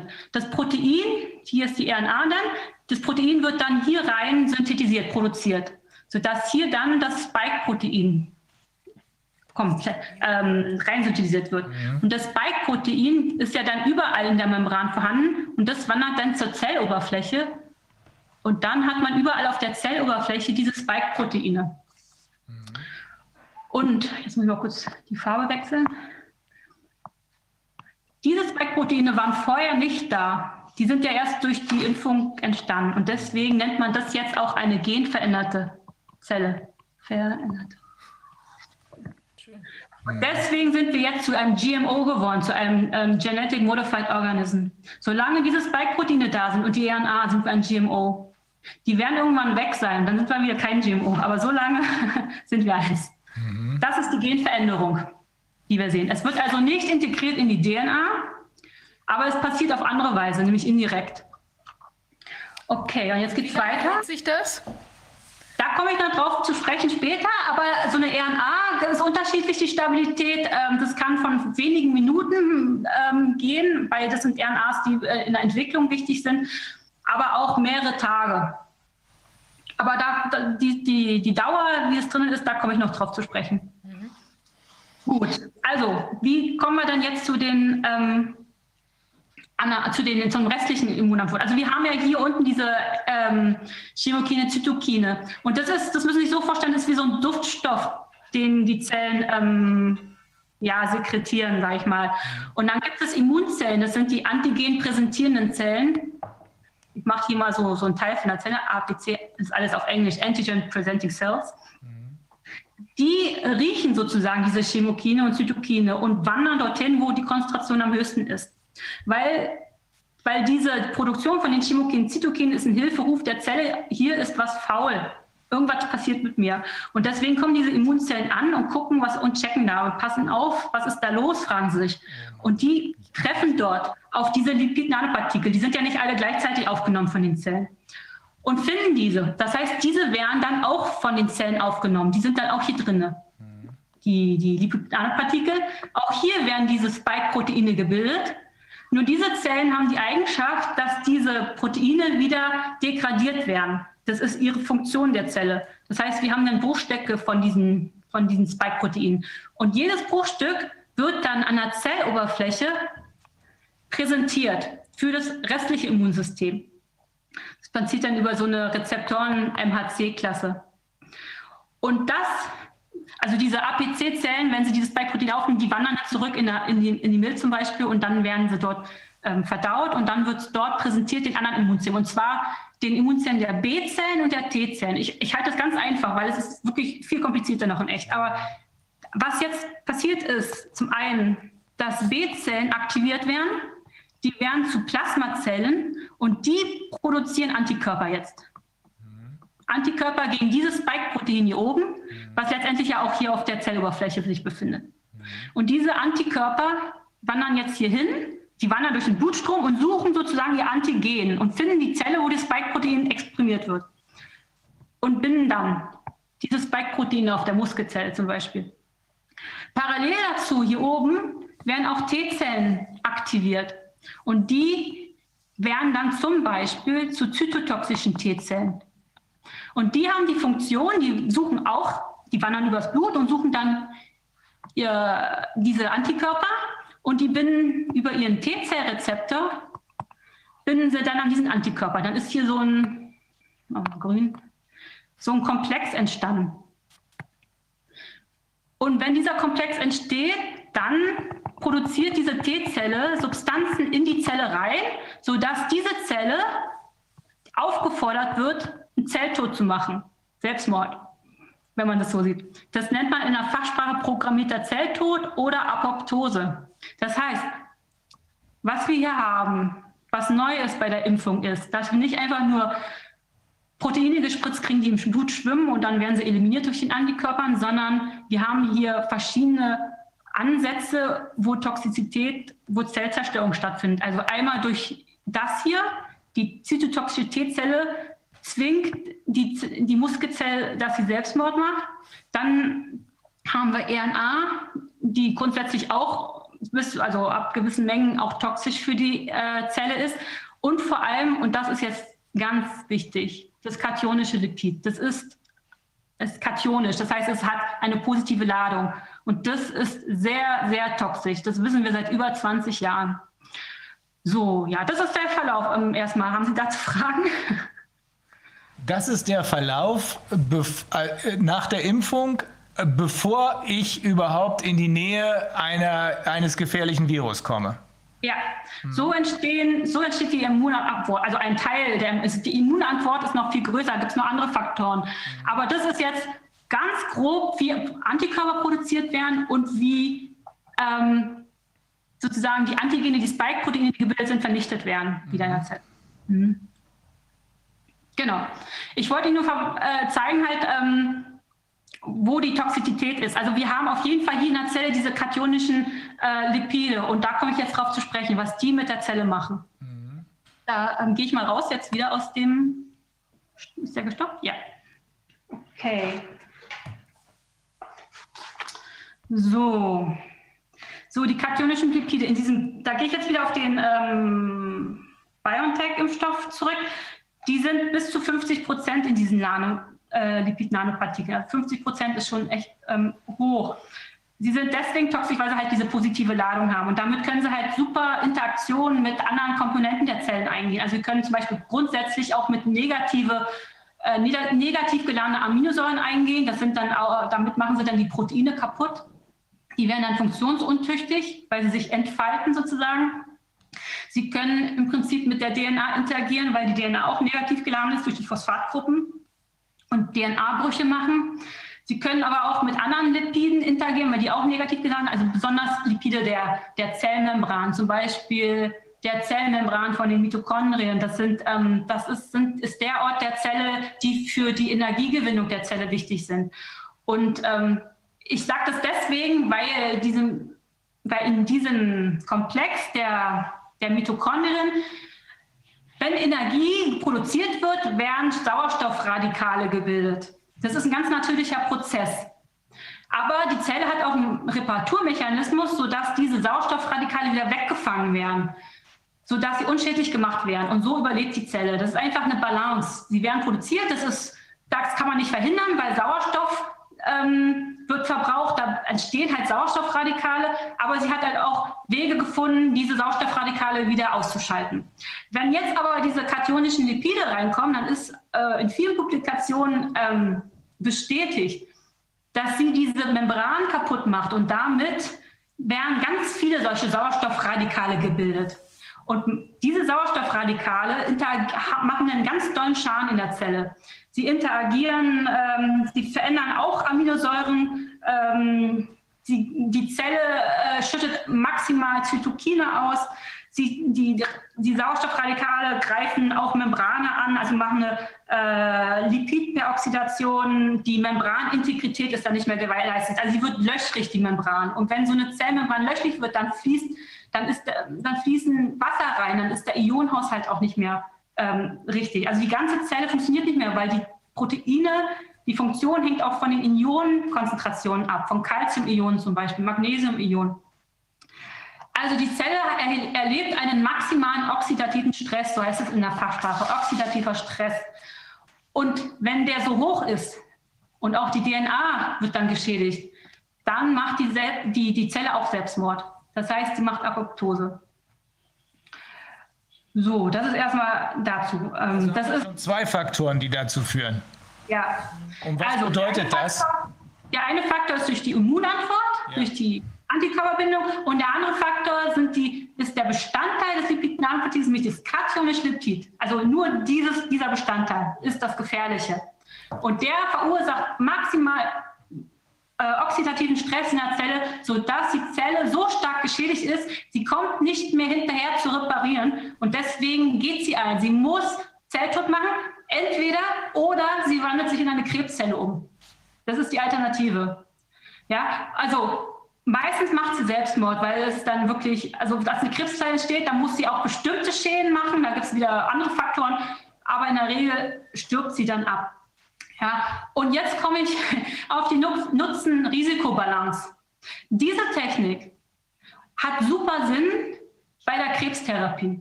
Da wird diese Technik genau eingesetzt, deswegen, um Krebszellen zu töten. Das muss man sich mal reinziehen. Wir, werden jetzt, wir kriegen jetzt einen Impfstoff mit der gleichen Technik, die bei der Krebszelltherapie dazu gemacht ist, die Krebszellen zu töten. Ja, und zwar ist es so, dass bei der Krebszelltherapie, bisher gibt es ja immer nur Chemo- oder Radiotherapie, und die haben alle das Ziel, oxidativen Stress in der Zelle auszulösen, damit sie Selbstmord macht. Aber es war bisher immer sehr unspezifisch. Gesundes Gewebe draußen rum wurde auch bestrahlt oder hatte auch Einfluss unter die Chemikalien und ist auch mit abgestorben.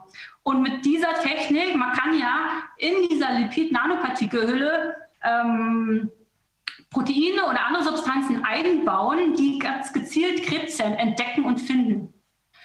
Und da gibt es schon relativ gut erfolgreiche Studien und deswegen wird es auch eingesetzt in der Krebstherapie.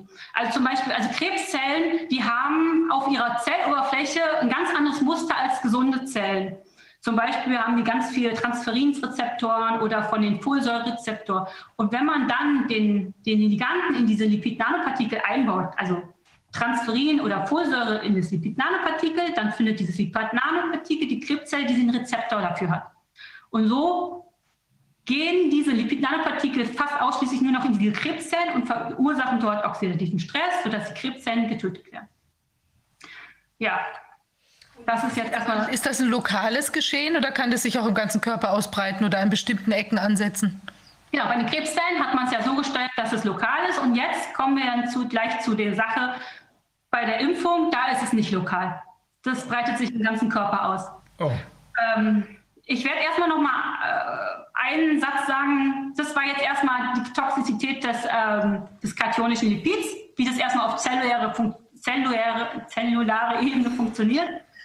Ähm, Nochmal ein Wort vielleicht zu den PEG, yliertes Lipid. Äh, aber ich glaube, das ist ja teilweise schon in Medien publiziert, dass wenn man wenn der Körper einmal mit PEG in Verbindung kam, könnte es sein, dass man Antikörper gebildet hat, äh, gebildet hat gegen das PEG. Und wenn man dann, also falls man Antikörper hat und man kommt irgendwann im Leben wieder zu, zu einem Kontakt mit PEG, was jetzt durch die Impfung der Fall ist, dann könnte es sein, dass man diese Hypersensitivität, diese allergische Reaktion bis anaphylaktischen Schock kriegt. Abhängig davon, wie viel PEG ähm, in diesem Lipid-Nanopartikel ist. Das ist so zwei bis sechs Prozent bei BioNTech. Und auch, wie stark man selber die Affinität, der, der, die Bindungsaffinität der eigenen Antikörper gegen das PGG hat. Also Antikörper heißt nicht immer, äh, es bindet immer gleich das PGG, sondern die, die Bindungsstärke variiert auch von einem Antikörper zum nächsten. Also man, es hängt von der eigenen Person ab, wie gut die Antikörper sind und auch von der Menge von PEG beim zweiten Kontakt, wie stark die ähm, allergische Reaktion ausfällt. Mhm. Genau. Ansonsten hat das PEG, es gibt ein paar Publikationen, die sagen, es ist ein bisschen toxisch, aber äh, so äh, richtig detailliert äh, findet man es nicht. Mhm. Mhm. Also PEG eher Richtung allergische Reaktion, kationisches Lipid absolut toxisch für die Zelle. So, und dann kommen wir jetzt auf diese Fragen von Frau Fischer. Und jetzt gehe ich auf die Präklinik ein, die gemacht worden ist, überwiegend an, von BioNTech, überwiegend an Mäusen und Ratten schon ein bisschen dunkel bei mir. Also die Fragen, die sich natürlich aufwerfen, was man immer machen muss, bevor etwas auf den Markt kommt, ist, wie lange bleibt es im Körper? Speziell jetzt auch unterteilt, wie lange bleiben die Lipide im Körper, wie lange die RNA? Äh, wie ist der Abbau? Wie ist die Verteilung im Körper? Die Toxikologie, Tox, Toxikologie muss untersucht werden, die Karzinologie muss untersucht werden. Ähm, gibt es ein Problem mit der, äh, auf die Reproduktion? Und hat es einen Einfluss auf die Umwelt? Weil wir sind jetzt ein GMO geworden, hat es einen Einfluss? Ähm, das sind so grundsätzliche Fragen, die man, die die EMA immer stellen muss auch. Ähm, bisschen wurde davon interessiert und jetzt beziehe ich mich wieder ausschließlich auf dieses Public Assessment Report. Ich muss sagen, die Rohdaten gibt es nicht. Also ich habe sie nicht gefunden, die sind nicht in diesem Report drin und das finde ich, ähm, ich finde es nicht gut. Peter, aber Peter Doshi verlangt sie jetzt heraus. Gut, weil ich möchte mich gerne ganz gerne raufgucken, weil ich habe ja schon bei der klinischen Studie gesehen, dass sie auch falsch interpretieren, ne, die Daten. Äh, da will ich selber, selber raufgucken, mein eigenes Urteil bilden. Ähm, die haben nur eine deskriptive, eine Beschreibung von dem, was sie, von den Beobachtungen. Und nur das kann ich jetzt auch wiedergeben. Ob, äh, das wird schon so stimmen, weil die Beobachtungen, die sie gemacht haben, haben auch andere Wissenschaftler in ihren Tierversuchen mit ihren Substanzen beobachtet. So ist es ja nicht. So, also wie ist denn die Verteilung der Lipid-Nanopartikel im Tierversuch? Ähm, das ist ähnlich wie was andere äh, Publikationen auch zeigen von anderen Wissenschaftlern. Ähm, die haben da Lipid-Nanopartikel mit mRNA, aber nicht mit dem Spike-Protein, sondern mit dem Luciferase genommen. Luciferase hat den Vorteil, dass man es auch sichtbar machen kann. Das ist jetzt den, ähm, für diesen Versuch jetzt uninteressant, weil sie die Lipide radioaktiv markiert haben. Mhm. Wenn sie sie radioaktiv markieren, können sie mittels ähm, einer Technik ähm, wieder sich, also können sie wissen, wenn sie die Organe rausnehmen, wissen sie, welche, ob das Lipid da drin war oder nicht, weil anhand der Radioaktivität. So, die haben das Ganze im Muskel gespritzt und haben geguckt, wie breiten sich die Lipide im Körper aus. Und dann haben sie festgestellt, dass bereits nach 15 Minuten es in vielen Organen zu finden ist, diese Lipide, Lipid-Nanopartikel. Also am meisten an der Injektionsstelle, in dem Fall wäre es ja der Muskel, aber auch viel im Plasma, logisch, es wird ja im Plasma transportiert, aber auch 22 Prozent in der Leber. Und wenn man es sogar in die Vene äh, injiziert, dann ist sogar 60 Prozent der kationischen Lipide in der Leber zu finden und 20 Prozent von den PEG-Lipiden. Dann haben sie es auch gefunden in der Milz, in der Nebenniere und in beiden Geschlechtsorganen. Und weitere Organe wurden gar nicht beschrieben. Also ich gehe mal von aus, in sämtlichen Organen ist es ausgebreitet. Im Prinzip überall, wo Blut hingeht, wird es irgendwo aufgenommen. Also das sind die Organe, die beschrieben worden sind.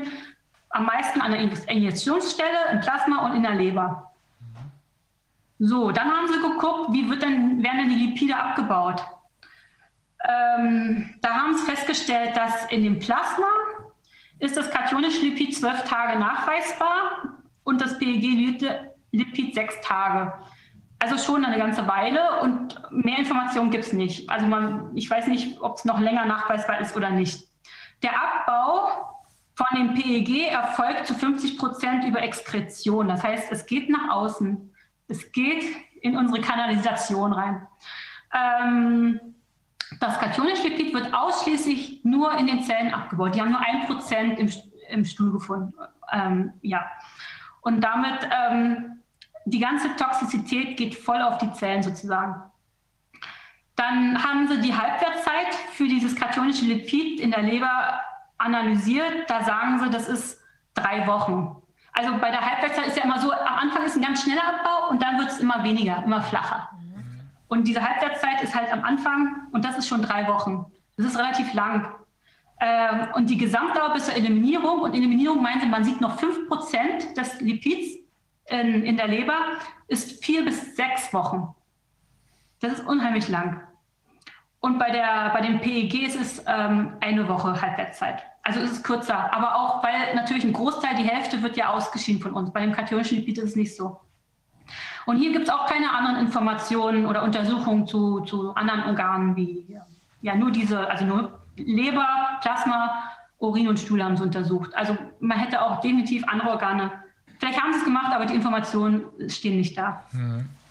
Dann haben sie geguckt, ja. wie schnell ja. die RNA abgebaut wird.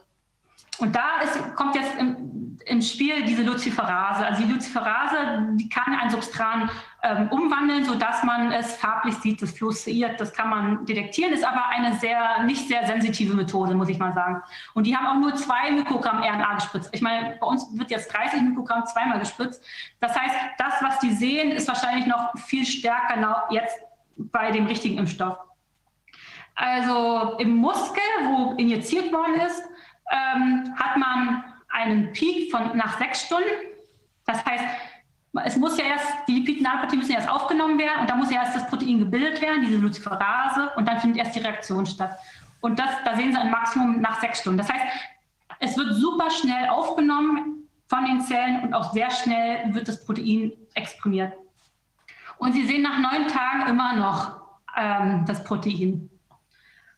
Und es gibt Publikationen, von, eine von 2016 zum Beispiel, die sagt, dass man die Luciferase 35 Tage lang sehen kann. Aber das hängt immer davon ab, wie stabil die RNA ist. Und wie ich sagte, sie haben es nicht mit den Spike-Protein-RNA gemacht, also mit den Spike-RNA gemacht, sondern nur mit der Luciferase. Und die Spike-RNA könnte durchaus eine andere Stabilität haben. Also sie haben es gar nicht richtig untersucht für unser Impfstoff, sag ich mal. In der Leber haben sie auch einen Peak nach sechs Stunden gesehen und nach zwei Tagen war es weg. Und das liegt auch daran, weil die Leber einen sehr hohen Stoffwechselumsatzrate hat. Gut. Also zusammenfassend, es wird relativ schnell aufgenommen, sowohl RNA als auch die Lipidnanopartikel und die bleiben relativ, also gerade die kationischen Lipide bleiben sehr lange in unserem Körper drin.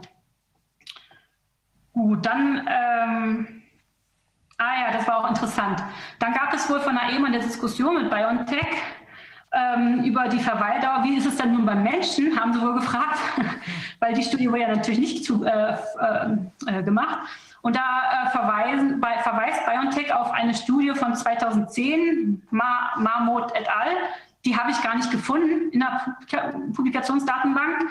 Ähm, es gibt auch gar kein Literaturverzeichnis unterhalb des EMA-Berichts. Deswegen weiß ich gar nicht, ob das stimmt und ob es die überhaupt gibt. Aber da sagen sie, ähm, die haben ähnliche ähm, Lipide wohl verwendet. Und da kommen sie dann, wenn sie das umrechnen, von, der, von dieser Maus- oder Rattenstudie jetzt auf den Menschen, dass das kationische Lipid eine Halbwertszeit von 20 bis 30 Tagen beim Menschen hat. Und es die Eliminierung, also auf 5 Prozent, ist ja noch nicht wirklich eliminiert, vier bis fünf Monate. Sie gehen von vier bis fünf Monate aus. Und da hat EMA nur, der EMA-Ausschuss nur gesagt, ja, das ist eine lange Zeit. so ungefähr. Wann sich das kommt denn wieder rauf? Nach 30 Bitte? Tagen kommt doch die zweite Impfung, ne? Auf äh, diesen Stand impft man denn nochmal drauf? Ja, genau. Also das ist ja alles gar nicht untersucht. Also die haben grundsätzlich diesen Impfstoff, die haben keine Kinetik mit diesem Impfstoff gemacht, auch nicht ähm, an der Maus. Also die haben, wie gesagt, nur, also die Lipid-Nanopartikel waren schon, die Zusammensetzung war schon gleich, aber die RNA war anders. Also die hätten es eigentlich mit dem richtigen Impfstoff machen müssen, diesen markieren und dann nochmal ganze Studien durchziehen. Das haben sie nicht gemacht. Ich habe eine kurze Nachfrage, weil Sie sagten, das war für mich das Stichwort wieder, ich bin ja kein Mediziner, ähm, weil Sie sagten, es wird da eben auch was aus dem Körper ausgeschieden. Ähm, deswegen wäre nur die Frage, bevor alle im Kreis rennen und da noch schreien, Feuer, Feuer, Feuer. Ähm, ist das auch etwas, wo man sagen kann, da geht möglicherweise sogar noch von Geimpften eine Gefahr aus oder ist das einfach nur im Sinne, es wird ausgeschieden und dann ist es weg? Genau, das ist nicht untersucht. Okay. Gott, die, die Daten gibt es nicht, sagen wir mal so. Das heißt, die Empfehlung ist, Mineralwasser zu trinken aus der Flasche wahrscheinlich. Hm, das hört sich nicht schön an. Und ähm, was für was für Konsequenzen hat das? Also, Sie haben jetzt mehrere, äh, Sie haben den Zellenselbstmord, den Zellselbstmord, der ähm, offenbar jetzt, wie Sie gerade eben gesagt hat, im ganzen Körper passiert. Was, wozu führt das? Ja, das kann ich jetzt gleich sagen. Das ist jetzt der letzte, der, ja. der Happenteil. Ich wollte aber noch äh, auf das andere mit dieser Ausscheidung. Ich meine, was jetzt überhaupt nicht bedacht worden ist, weil die haben ja auch gar keine ähm, Analysen gemacht so, zu Umwelteinwirkungen und so von dem Ganzen. Also wie gesagt, wir sind ja GMOs, die äh, veränderten Zellen können ausgeschieden werden, jetzt kann die Lipide ausgeschieden werden, die RNA, die Impfstoff. Äh, das, wir wissen es ja gar nicht. Also Lipide werden ausgeschieden, also das PEG zumindest. Was passiert dann jetzt äh, mit der Wasserreinigung, sage ich mal, wenn jetzt alle Geimpften auf einmal, wenn so viel PEG-Lipide da drin sind, äh, haben die, kriegen die ein Problem oder wird das abgebaut im Wasser? Das wissen wir doch gar nicht. Also ich weiß es nicht, da bin ich kein, kein Experte für, wie, wie ja. diese abgebaut werden. Genau, und das hat man ja, äh, da hat man, hat man ja äh, vorsätzlich, äh, muss man da jetzt als Jurist sagen, im Juli 2020 entsprechend die EU-Gesetzgebung abgeändert, indem man eben die Bestimmungen zu in, äh, den GMOs als auf die Vakzine nicht anwendbar erklärt hat. Da hat schon diese Ungeheuerlichkeit ganz konkret juristisch begonnen. Und wir werden jetzt natürlich in der Nichtigkeitsklage auch äh, das angreifen, denn äh, das hat ein, äh, also was sich da abtu, äh, auftut, ist ein wahnsinniger Abgrund. Also unglaublich. Ist das denn so, also wenn man kann man das sagen aus dem, was, wenn jetzt. Genau so ist weil Entschuldigung, dieses Zeugs, wenn das jetzt da in der, in der Wasseraufbereitung beispielsweise nicht rausgefiltert würde, ist denn das, wenn ich jetzt da also diesen Kram aus dem Labor trinken würde, kriege ich da ein Problem? Wenn ich diese Lipide da trinke mit der also da, gibt es dazu schon Untersuchungen, dass das, wenn das, wenn so Zeug ins Wasser gelangen würde oder ich würde das jetzt in so einem Glas da irgendwie ein bisschen mittrinken, was, was passiert dann mit mir? Also ich kann ja jetzt nur davon reden, dass das PEG-lyete Peptid, äh, Lipid ähm, äh, von uns ausgeschieden wird und wenn das jetzt nicht rausgefiltert wird und man würde es trinken, also es vorausgesetzt, es ist jetzt nicht irgendwie anderweitig auf natürliche Art und Weise abgebaut, es würde noch existieren im Trinkwasser, ähm, was ich nicht weiß, ähm, dann hätte man ein Problem, wenn man eine Allergie dagegen hat, ja. Hm? Dann wäre ja das gleiche wie dieser, diese anaphylaktischen Schocks, ne? Könnte, könnte mir vorstellen. Also es ist ja schon ein bisschen, es wird ja schon über ähm, den Magen dann aufgenommen, aber ich weiß auch nicht, wie es dann, ähm, ob es dann eine allergische Reaktion gibt. Also es ist ja dann erstmal im Körper drin, da könnte es durchaus, könnte durchaus möglich sein, aber es kann auch sein, dass es im Magen komplett ähm, durch die Enzyme, ähm, die halt äh, die Fette spalten, ähm, natürlich dann abgebaut wird da noch mal ganz kurz, das möchte ich nur mal loswerden. Ich finde es faszinierend, weil wir reden ja immer über Gentechnik und dass Leute auch davor waren, jahrelang zu sagen, wenn ich so einen genmanipulierten Mais esse und da mal aus dem Brot backe und das esse ich, dann, dann wächst mir ein zweiter Kopf oder der siebenköpfige Familienvater wird plötzlich Realität wundert mich das wirklich mal sozusagen extrem, dass man da eben tatsächlich nicht genauer hinschaut und dass da auch die Le selben Leute tatsächlich auch schweigen dazu, die ja vorher gesagt haben, uh, alles ganz schlimm und das dürfen wir gar nicht machen. Ja, jetzt kommt das Problem, was wir vorhin angesprochen haben. Wenn Ärzte nicht lernen nachzudenken, dann lassen sie sich eben impfen und äh, anstatt Leute wie Sie anzuhören, lassen sie sich einfach darauf ein, weil sie sich blind darauf vertrauen, keine Fra weil sie blind darauf vertrauen und keine Fragen stellen. Also, aber nochmal zurück. Wenn also jetzt äh, dieser, äh, es hört sich so an, wenn das Ganze sich im ganzen Körper ausbreitet, in allen Zellen ausbreitet, dann ist doch, also für mich ist es doch der absolute Wahnsinn, wenn Sie sagen, die Konsequenz ist, dass hier massenhaft Zellen Selbstmord begehen. Ja, da kommen wir dann gleich, das ist dann eine gute Einleitung. Ja. Dann kommen wir dann jetzt zu der Präklinik, die ganzen die ganzen äh, Konsequenzen nach Ratte passiert ist. Äh, also erstmal Vorversuch, ähm, die Ratte wurde mit 30 Mikrogramm von diesem Impfstoff, der jetzt im Umlauf ist, äh, injiziert, auch im Muskel. Das ist dann schon mal vergleichbar, aber dreimal statt zweimal.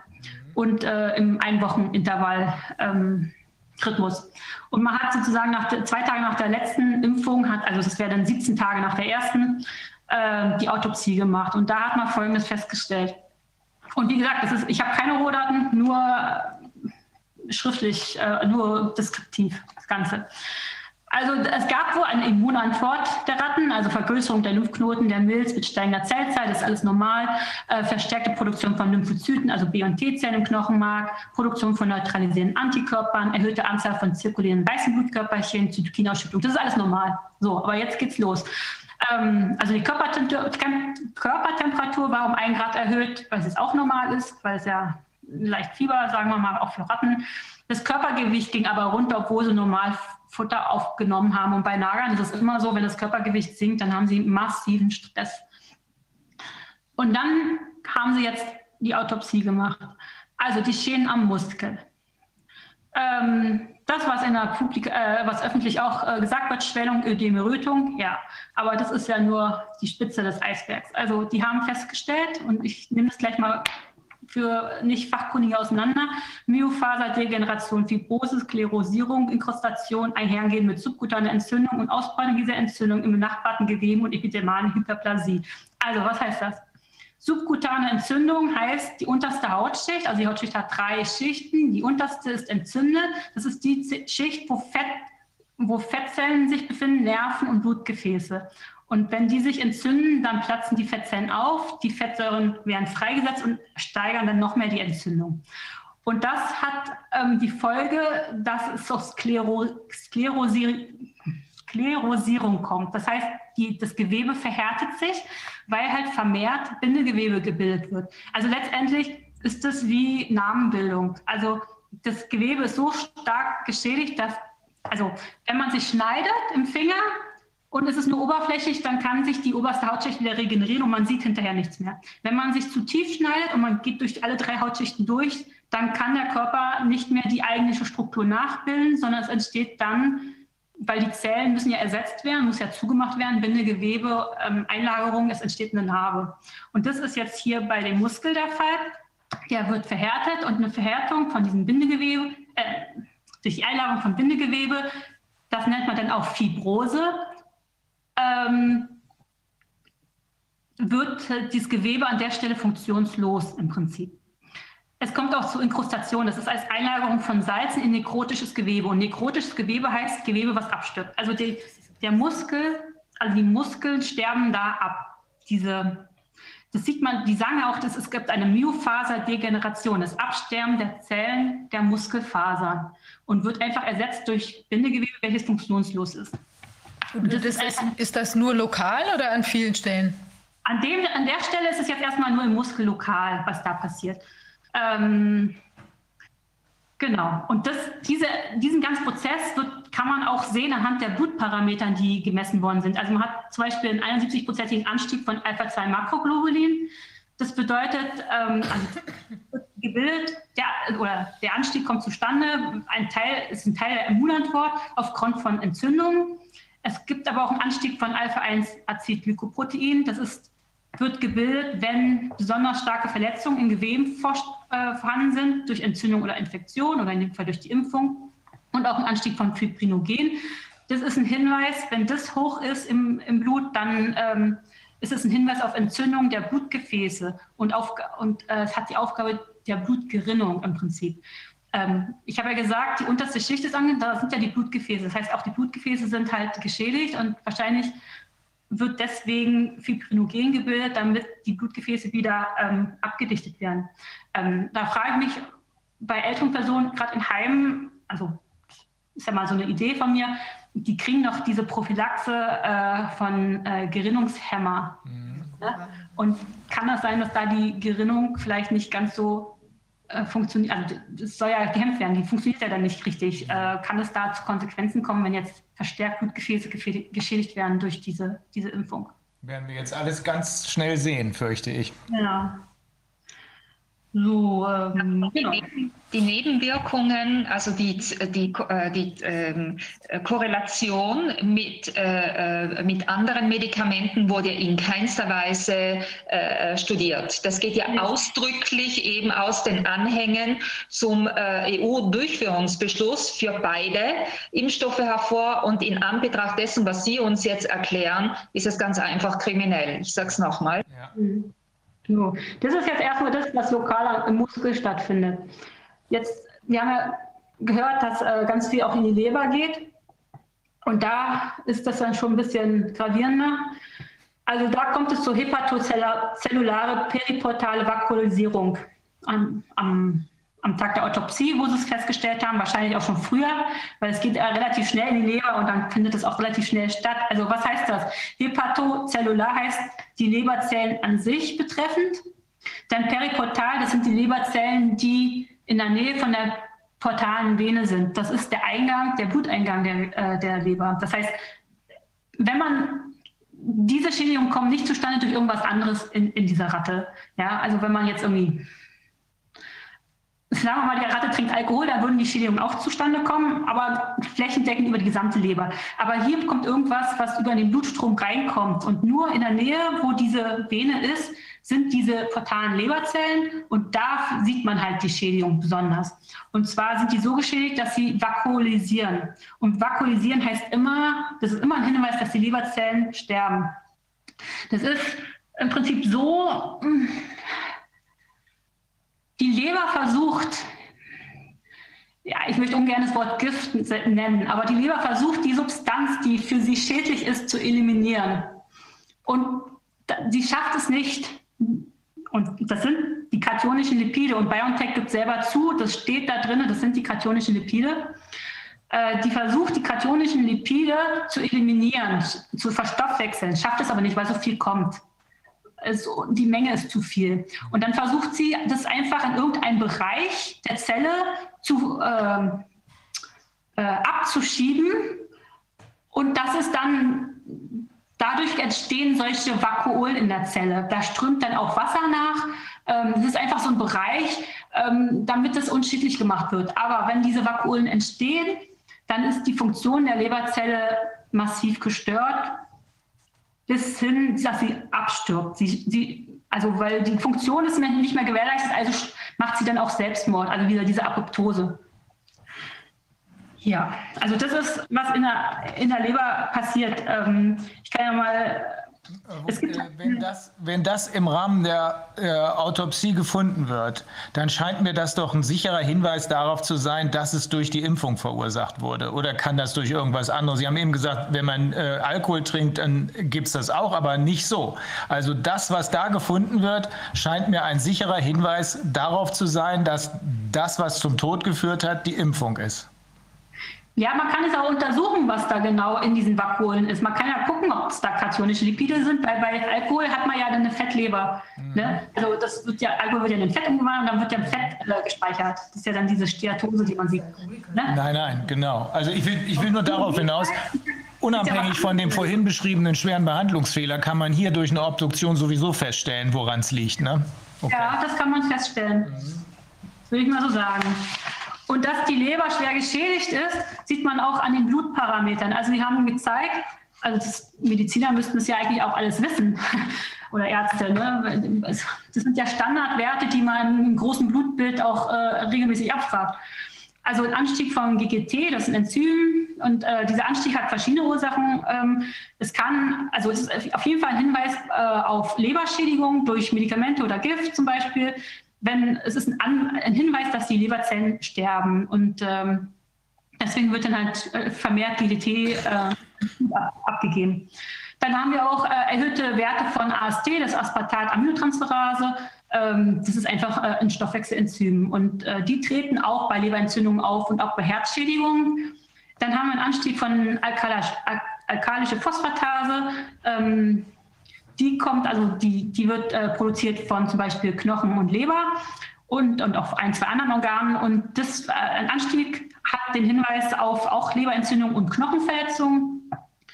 Dann haben wir einen Abfall von dem Verhältnis Albumin zu Globulin. Das ist, ähm, dieses Verhältnis wird immer gemessen, um zu gucken, ob die Proteinmenge im Blut ähm, konstant bleibt. Wenn da ein Abfall ist, dann hat man dann ist irgendeine Krankheit vorliegend. Also dann wird zu viel Protein zum Beispiel ähm, ausgeschieden. Ähm, also wenn man, wenn dieser Abfall von diesem Verhältnis festgestellt wird im Blut, dann ist das auch ein Hinweis auf schwere Leberschädigungen, äh, wie auch Entzündungen, Verdauungsstörungen und so weiter. Ähm, ja, also jedenfalls wird, äh, hatten, haben die Menschen dann einen Prote oder die Ratte in dem Fall einen Proteinverlust. Also äh, zusammenfassend kann man sagen, die Leber ist massiv geschädigt und, und, und die Zellen, Leberzellen sterben ab. Die haben natürlich gesagt, dass die ähm, nach drei Wochen später also nach der, nach der, nach der Autopsie, drei Wochen später war es wieder re, äh, revers. Also die Leber hat sich regeneriert, ja, aber die haben, die EMA hat überhaupt nicht ähm, mal diskutiert, was ist denn jetzt mit Menschen, die ein Leberleiden haben, die überhaupt nicht diese Regenerationsleistung äh, bringen können, ne? die eh schon Hepatitis haben oder eine Alkohol alkoholische Leber oder was ich nicht alles, ne? die ungesunden Lebensstil hatten ähm, da kann es dann ganz schnell, wenn dann sowas noch on top kommt, zu äh, Organversagen kommen. Ne? Darf man nicht vergessen. Also das muss man einfach diskutieren. Das wird ja alles verschwiegen. So, warum wird dann genau die Leber geschädigt? Ähm, das kommt darauf, das ist deswegen, weil die Leber ist ja auch das Organ, was die meisten Lipoproteine aufnimmt. Und warum nimmt die am meisten auf? Weil sie nämlich eine Funktion hat, nämlich des Cholesterinabbaus. Und diese, ich habe ja gesagt, die Lipo- und Nanopartikel werden ja gebunden an ApoE-Proteine. Und dann wandern die direkt zurück zur Leber, damit das Cholesterin abgebaut wird. Und deswegen kriegt die Leber unheimlich viel von diesem Zeug ab. Gut, dazu erstmal Fragen noch? Nee. Also das, das reicht ja eigentlich schon aus, um zu sagen, wie kann jetzt geimpft werden vor diesem Hintergrund? Ja, aber es ist noch nicht alles. Oh. Also es gibt auch Entzündung des perineuralen Gewebes, des Ischianervs.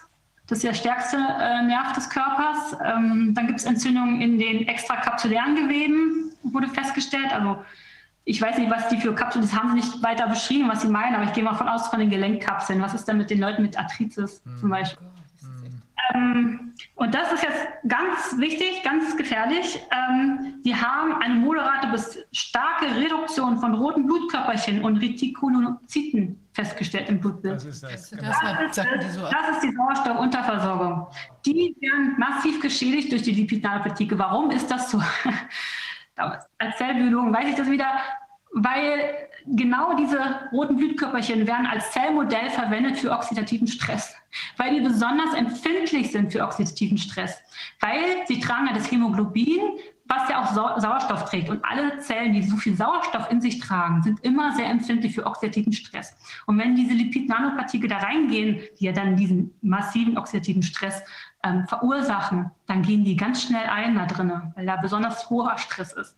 Und deswegen gibt es auch eine, ähm, äh, müssen die Ratten auch äh, dann äh, Sauerstoff unterversorgt sein. Also zumindest haben sie auch festgestellt, dass äh, sie weniger Hämoglobin dann haben, weil klar, ist ja auch mit der Zelle weg und auch äh, Hämatokrit.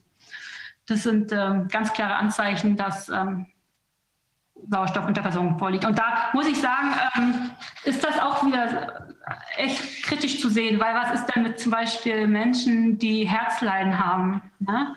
Also, weil Herzmuskel, wenn der mit Sauerstoff unterversorgt wird, der hat ja eh schon Leiden, dann geht es auch ganz schnell in einen Herzinfarkt über. Und soviel ich weiß, hatte auch jemand nach der Impfung Herzinfarkt. Ich sage jetzt nicht, dass er daran gestorben ist, aber das sollte man sich vielleicht mal angucken. Hey. Das brauchen Sie auch gar nicht zu sagen, das brauchen auch wir nicht zu sagen, weil aufgrund der vorhin geschilderten äh, Umstände, dreifache Melle, Menge, werden wir hier auf den groben Behandlungsfehler kommen und der Arzt, der verantwortlich ist, wird beweisen müssen, dass es nicht durch die Impfung passiert ist und wird beweisen müssen, dass es nicht schuldhaft ist. Mindestens fahrlässig ist das, was er gemacht hat, so oder so. Also aus der Nummer kommen die alle nicht mehr raus.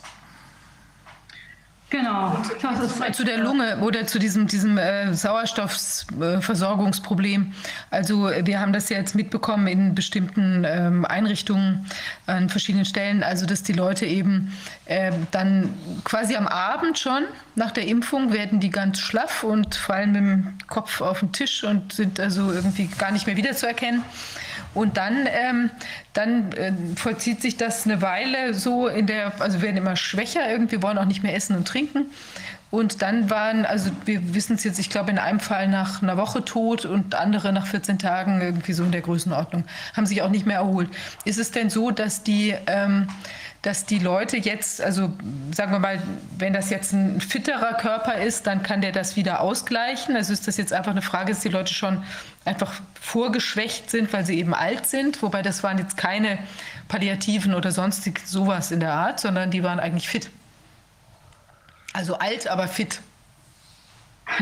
Ja, also alt ist ja grundsätzlich schon, dass das Immunsystem geschwächt ist und auch andere ähm, Entzündungen. Sie haben immer schon eine gewisse Höhe von Entzündungen, ähm, weil die einfach, die Zellen produzieren einfach mehr oxidativen Stress und das kommt daher zustande, weil ältere Menschen äh, gerade in den Heimen nicht besonders gut ernährt sind, sage ich mal. Das haben wir gehört. Also mhm. da fehlt es an fast allem. Da fehlt es an Vitamin D, E, C, Glutathion, alles. Also die ganzen, man hat auch, man weiß auch, dass äh, ältere Personen ähm, sehr viel weniger Antioxidantien ähm, produzieren können. Mhm. Unter anderem auch wegen der Ernährung, ähm, die nicht so gut ist. Und ähm, dadurch sind sie halt besonders anfällig für oxidativen Stress. Ähm, deswegen betrifft es sicherlich auch den, die ältere Generation eher ähm, oder sind anfälliger für diese ganzen Phänotypen, die wir hier sehen. Und Junge können es wahrscheinlich eher verkraften. Da passiert es genauso. Die Schädigungen sind da absolut genauso. Nur wir können uns besser, wir können uns besser regenerieren. Mhm. Es sei denn, man ist halt ähm, irgendwie schon vorgeschädigt mit irgendetwas. Also wenn man zum Beispiel in jungen Jahren auch Krebs hat oder Diabetes, das ist. Ja. Ne? Also die, die meisten der Geschichten wären dann grundsätzlich, wenn der Organismus nicht schon vorgeschädigt ist durch Alter oder sonstige Schwäche, ähm, der, würde der das wieder zurückregenerieren. Also diese bei den Ratten da oder Mäusen oder was das war, die, das verschwindet dann nach, nach drei Wochen und dann bleiben halt irgendwelche kleinen Geschichten in der Leber zurück oder bildet sich das, regeneriert sich das komplett? Was würden Sie die vermuten? Leber, ja, die regeneriert sich komplett. Also die Leber ähm, kann einiges leisten, ja. Hm. Okay.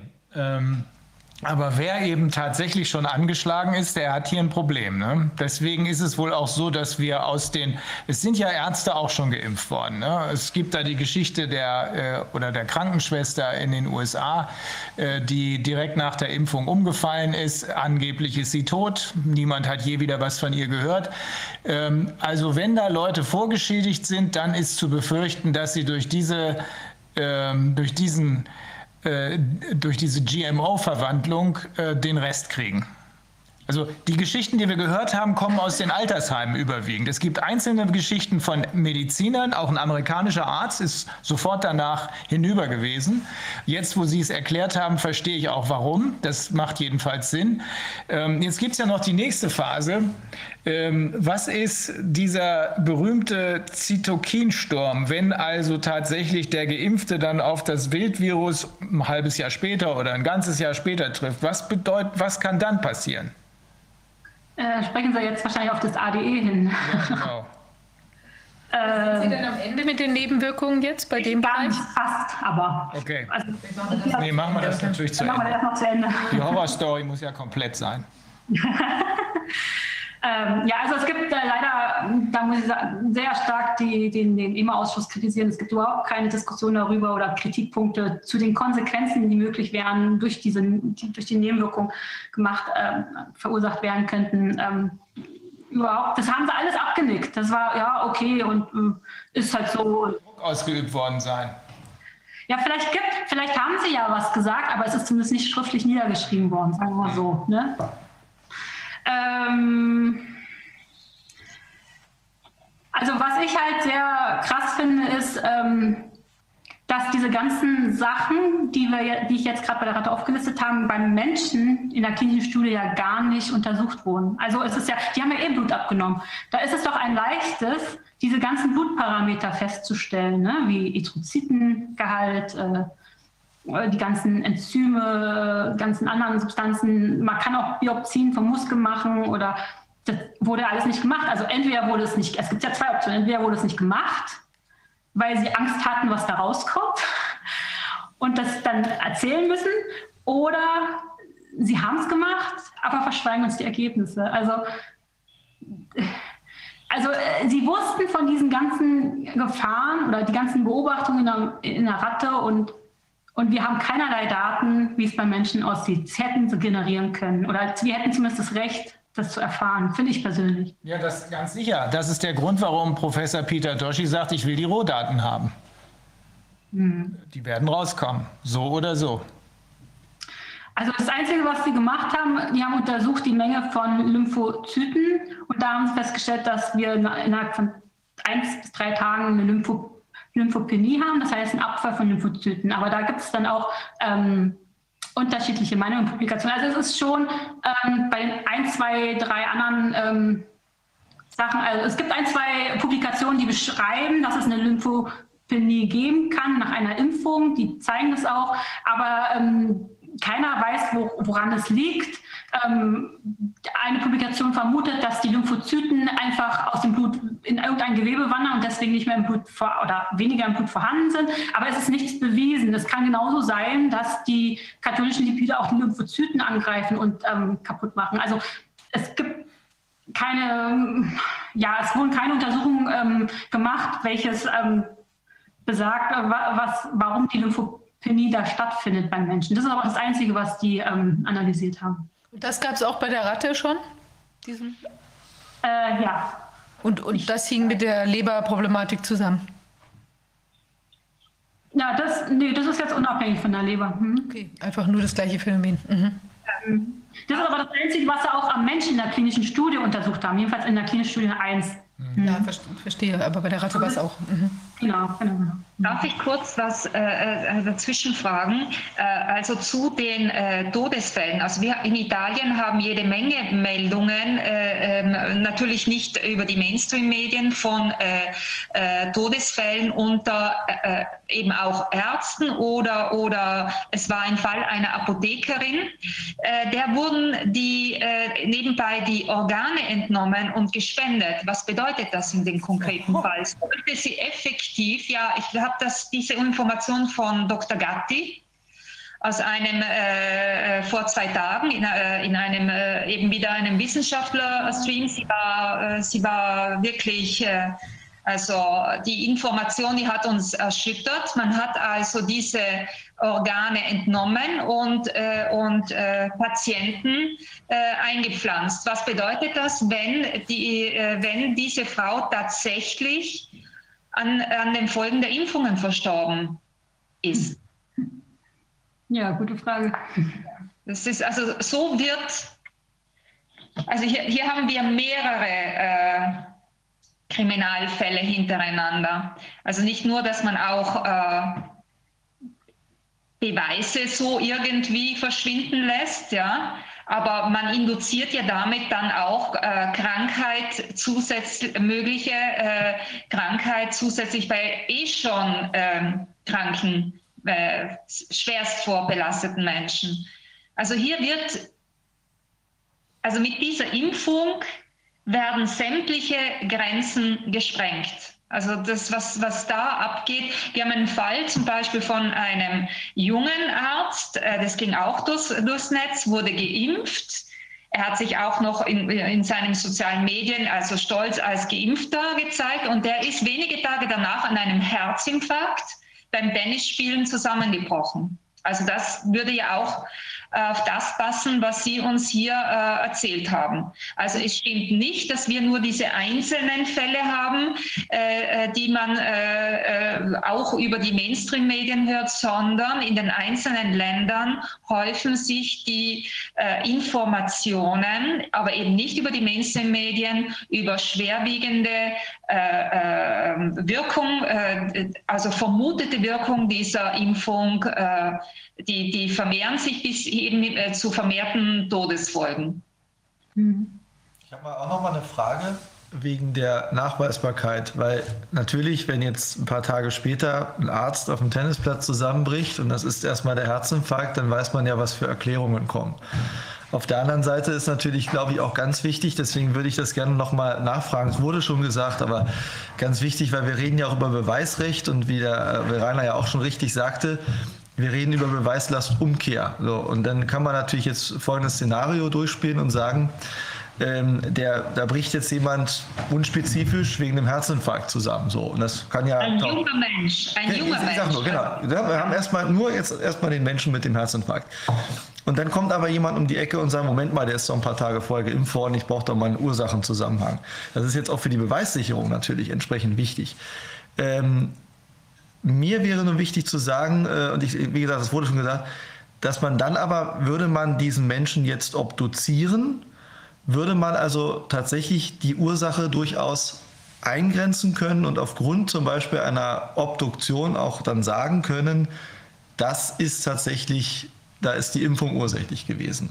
Gleich nochmal im Anschluss, was der Sinn meiner Frage ist, um eben auch zu sagen, wie in der Beweisumkehr, dass man auch gar nicht erst auf die Idee kommt zu sagen, dann sorge ich dafür, dass es da die Organe woanders verteilt werden oder der wird immer eben schnell verbrannt, weil man natürlich auch sagen muss, ja, wenn du beweispflichtig bist, lieber äh, Arzt oder wer auch immer, äh, und das Beweismittel ist weg und am Ende sagt das Gericht, du hättest das aber beweisen, hat er auch gar keinen Entlastungsbeweis mehr.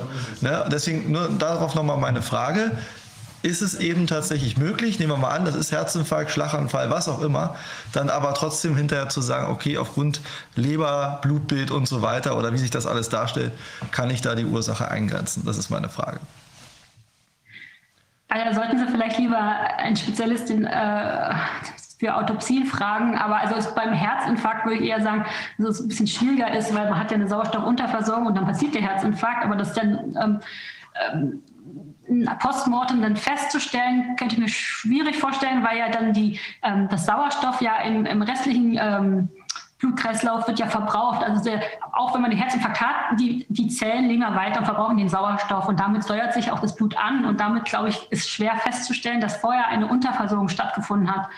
Ähm, in anderen, wenn andere ähm, Schädigungen da sind, wie die Leber oder so, dann kann man das eher ähm, sehen also, hinterher. Nur mal ganz kurz, das heißt also, nur jetzt natürlich gerade für Ihr, Ihr Spezialbereich, das heißt also, die Chance besteht aber durchaus, dass ich sage, zwar hier ist der Herzinfarkt und ich kann gewisse Dinge nichts mehr nachweisen, klar, äh, aber man die Chance ist vielleicht relativ groß, dass man noch auf andere Dinge parallel gucken muss, dass man sich anguckt, wie sieht denn die Leber aus oder wie sieht das, äh, Muskular, äh, das Muskelgewebe aus. Das wäre wahrscheinlich, wo man sagen, guckt also bitte da. Es gibt spezifische Schäden, die nur durch diese Impfung und durch die Wirkungen dieses in Anführungsstrichen genetischen Eingriffs verursacht worden sind. So hat es uns nämlich auch äh, Professor Cahill gesagt, die in Irland jedenfalls und auch für andere Länder genau das propagiert, sofort nachdem jemand nach einer oder im zeitlichen Zusammenhang mit einer Impfung gestorben ist, Obduktion. Man könne das schon sehr genau nachweisen, sagte sie. Vielleicht nicht an einem bestimmten Organ, aber äh, wenn man sich die in der Gesamtschau äh, sei, der, sei dann der Schaden schon so spezifisch, dass es äh, äh, mit an Sicherheit grenzender Wahrscheinlichkeit nur auf die Impfung zurückzuführen sein kann. Aber es scheint ja schon zu sein, dass da noch die Kausalität fehlt, oder? Also dann haben wir einen geimpften Menschen, der einen Herzinfarkt hatte. Nee, wenn du die Kausalität in der Gesamtschau so erkennen kannst, dann, dann hast du nicht nur eine Korrelation. Äh, aber du wolltest was sagen, Wolfgang. Ja, wir haben da in Deutschland ja so eine Regelung, dass man, bevor das Beweismaterial vernichtet wird, also wenn jemand jetzt äh, Feuer bestattet wird, dass da eine amtsärztliche Leichenschau stattzufinden hat. Und da wird, der, da wird die Todesbescheinigung dann angeguckt, da wird die Todesursache angeguckt. Und äh, da ist natürlich, wenn, das, wenn da zum Beispiel die Tatsache einer Impfung dann äh, nicht irgendwie bekannt ist, sondern wenn das einfach dann so, ja, wenn die Leiche dann einfach verbrannt wird, da muss man auch noch mal fragen, gibt es da irgendwie eine Haftung dann, dass der, dass der Amtsarzt praktisch da dann äh, eventuell Beweismaterial vernichtet hat? Das ist ja auch eine Möglichkeit, die, äh, also ich denke, da ist eine Sorgfaltspflicht und die, die Frage der Dokumentation der Impfung, die müsste dann gestellt werden. Das gehört eigentlich zu einem so einem Konzept jetzt für den Fall, dass jemand verstirbt. Das ist das Paul-Ehrlich-Institut, was diese klinische äh, Teleskopstudie genehmigt hat, äh, der jetzt gestorben ist nach der Impfung. Das denke ich, das sollten wir, das sollten wir uns angucken. Und wenn, wenn, das nicht, wenn, das, wenn das also nicht berücksichtigt wird, sollten wir das fordern.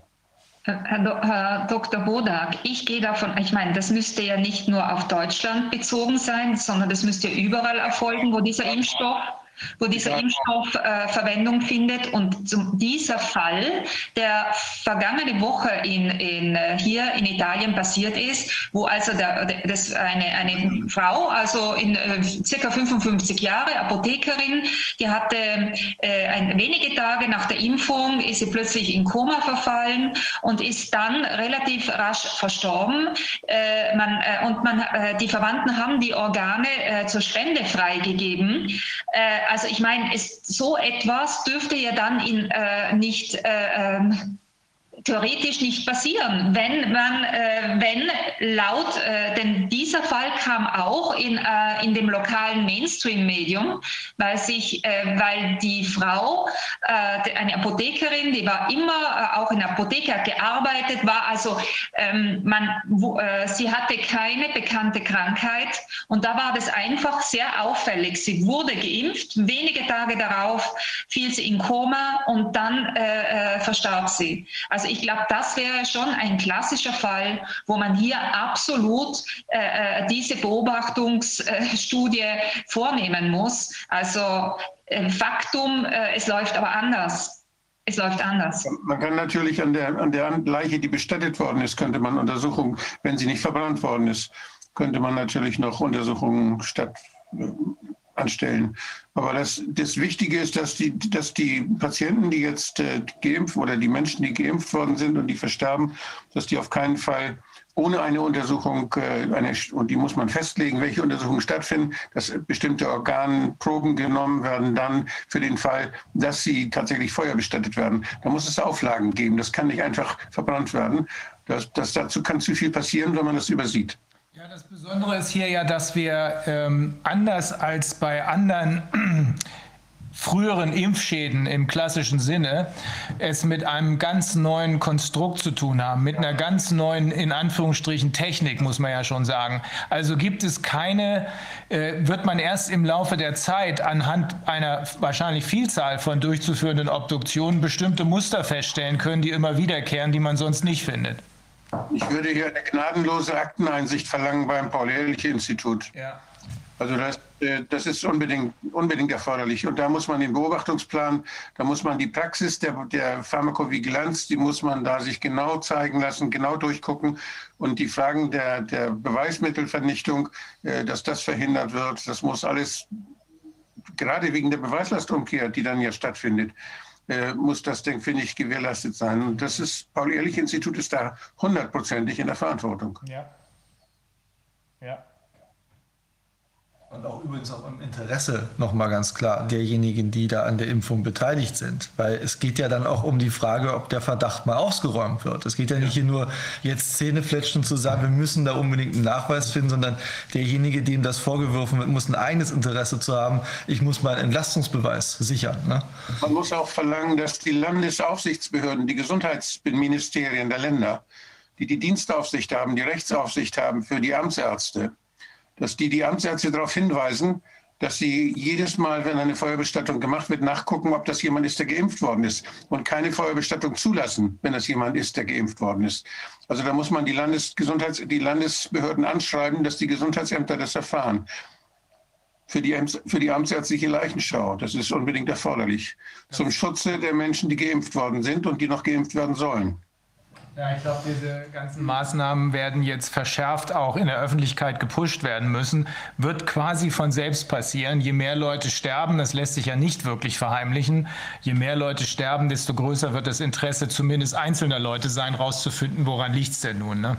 Also wir sind ja schon in Kontakt mit, mit Leuten, die uns da die entsprechenden Informationen geben. Äh, da gibt es auch Leute, die als Angehörige äh, sich kümmern werden und dafür sorgen werden, dass die entsprechenden Obduktionen durchgeführt werden. Aber Frau Schmidt-Krüger, nochmal zurück äh, zu dieser äh, ADE-Geschichte. Was können Sie uns da sagen? Weil wir haben da die dollsten Horror-Stories gehört.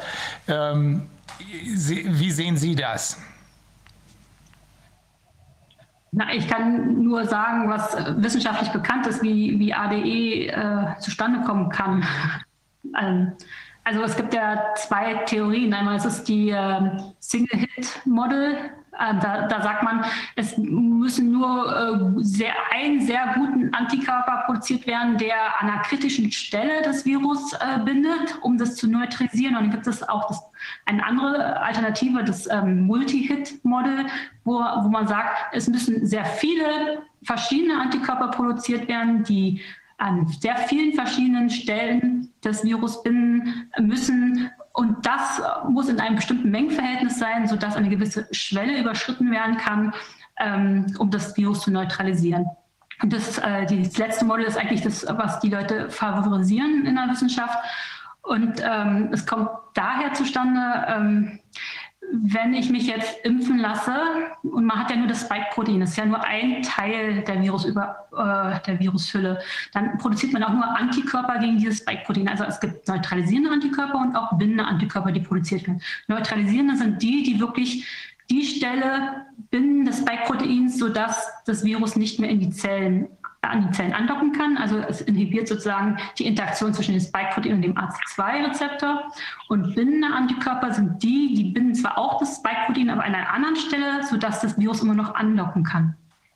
Letztendlich, wenn dann, also man hat dann Antikörper gebildet, aber nur gegen das Spike-Protein. Wenn jetzt die, die, das wirklich wilde Virus kommt, dann gibt es ja im Körper schon diese Antikörper und die binden dann nur das Spike-Protein. Und bei diesen äh, Multi-Hit-Model geht man davon aus, dass das nicht ausreicht, um das Virus richtig gut zu neutralisieren. Ähm, damit, das Problem ist jetzt aber, dass, es, dass durch über diese Antikörper können jetzt Immunzellen diese Antikörper binden und dann entstehen Komplexe, sodass diese, dieses wilde Virus un, ähm, besonders stark in die Immunzellen aufgenommen werden kann. Also die, diese ADE kommt daher zustande, weil besonders schnell die Viren jetzt in Immunzellen andocken können oder andocken und auch aufgenommen werden können und eventuell auch sich dort sehr schnell äh, vermehren können. Und damit können die Immun, haben die oder machen die Immunzellen eine extrem starke Zytokinausschüttung. Ja, das, das, ist eigentlich die Theorie dahinter. Wenn Sie jetzt, wenn Sie jetzt jemand haben, der so einen Zytokinsturm jetzt, der fängt jetzt an, Sie haben das klinisch, das Bild jetzt. Gibt es eine Diagnostik, dass man da sagen kann, das ist eine ADE? Da weiß ich zu wenig drüber. Da müssen Sie wirklich einen Experten. Man kann ja auch, man kann ja auch aus anderen Gründen Zytokinstürme haben. Und da ist die Frage jetzt. Beispiel, genau, die Typ 1 Immunantwort ähm, nicht gut funktioniert, weil zum Schluss werden ja die M1-Makrophagen aktiviert und die können natürlich auch einen Zytokinsturm verursachen. Soweit ich weiß, wird es schwer, wenn, ein, wenn da so eine Symptomatik ist, dann nachzuweisen die Kausalität mit der Impfung. Hm. Das kann sein. Hm. Das mit dem ADE ist ja auch immer, also es ist, wird ja beobachtet bei einigen Viren ähm, und äh, ich glaube, auch bei einigen Impfungen hat man auch den Verdacht, dass das ähm, passieren könnte, aber es ist ja alles in vitro analysiert. Also ähm, Das Einzige, was man möglich wäre, wäre eine epidemiologische äh, Surveillance, dass man das vorher so, dass man die Leute, die eben geimpft sind, dass man bei dieser Kohorte guckt, wie oft kommt da Zytokinsturm vor und wie bei den nicht geimpften. Also das, ich weiß sonst nicht, wie man da irgendwie eine Aussage dazu ab, ableiten sollte. Ja. Ja, also die Theorie ist ja wirklich einfach nur, dass ähm, durch die Antikörper das Virus besonders schnell aufgenommen werden kann und jetzt auch von anderen Zellen, nämlich den Immunzellen, und dass es sich eventuell auch dort schneller ausbreiten oder produzieren kann. Mhm. Es passiert nicht immer wohl, ähm, dass es auch ähm, vermehrt produziert wird. Dann geht das sozusagen auch wieder runter.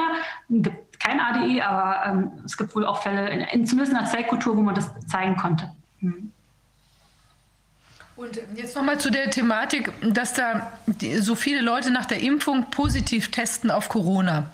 Da haben wir ja jetzt ganz viele Fälle gesehen, wo plötzlich irgendwie große Empörung im Heim. Die Impftrupps haben das eingeschleppt. Ähm, und wir wissen auch aus, aus Heimen, mit denen wir in engerem Kontakt sind, es ist schon sehr seltsam, dass eben vorher eigentlich gar nichts war. Die sind ja auch trotzdem regelmäßig getestet oder vorher regelmäßig getestet worden, die alten Herrschaften, und plötzlich kriegen sie das kurz nach der Impfung. Was kann das denn sein? Gibt es da auch, ist, kann das eine Verunreinigung sein in dem, in dem Impfstoff oder ist das irgendeine, gibt es da auch irgendeine andere Erklärung, dass das Immunsystem absackt und dann kommen irgendwelche Coronaviren hoch, die man vielleicht noch in sich hat, so oder? Das ist eine gute Frage, habe ich mich auch schon mit beschäftigt. Also die haben auch tatsächlich ähm, Symptome oder ist es nur ein positiver Test? Nee, die meisten sind symptomfrei. Die meisten. Das heißt, quasi alle, also auch von den Leuten, wo wir jetzt wissen, dass in bestimmten Heimen da Leute verstorben sind, die waren dann äh, zwar positiv, aber hatten diese andere Symptomatik.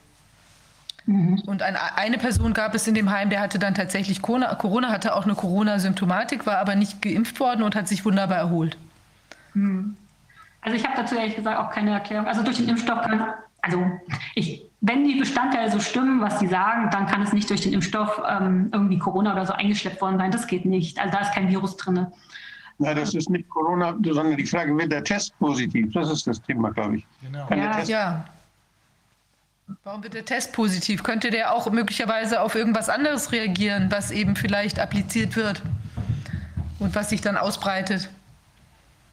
Also ja, dann ist auch die Frage, man, man nimmt ja den Abstrich, ähm, ob da denn auch äh, die Lipoprotein-Partikel äh, auch hingekommen sind von der Impfung. Also es ist ja natürlich, nehmen wir mal an, theoretisch, die sind da auch hingekommen, sodass man die auch mit einem Abstrich mitkriegt. Was könnte dann da interagieren mit dem PCR-Test? Also es ist schon sehr wohl so, dass die RNA ja Codon optimiert ist. Das heißt, ähm, die RNA ist ja nicht, die sieht nicht genauso aus, wie es in dem Virus der Fall ist, sondern die wurde ja so modifiziert, dass besonders gut Proteine exprimiert werden können in der Zelle. Äh, damit ist die Sequenz, die Nukleotidsequenz ist anders. Ähm, normalerweise ist es so, dass immer drei Nukleotide kodieren für eine Aminosäure und die, die dritte Position von diesem Triplet, die kann man austauschen durch ein anderes Nukleotid und damit ähm, kann man die Produktion des Proteins in der Zelle erhöhen. Die Geschwindigkeit kann man erhöhen.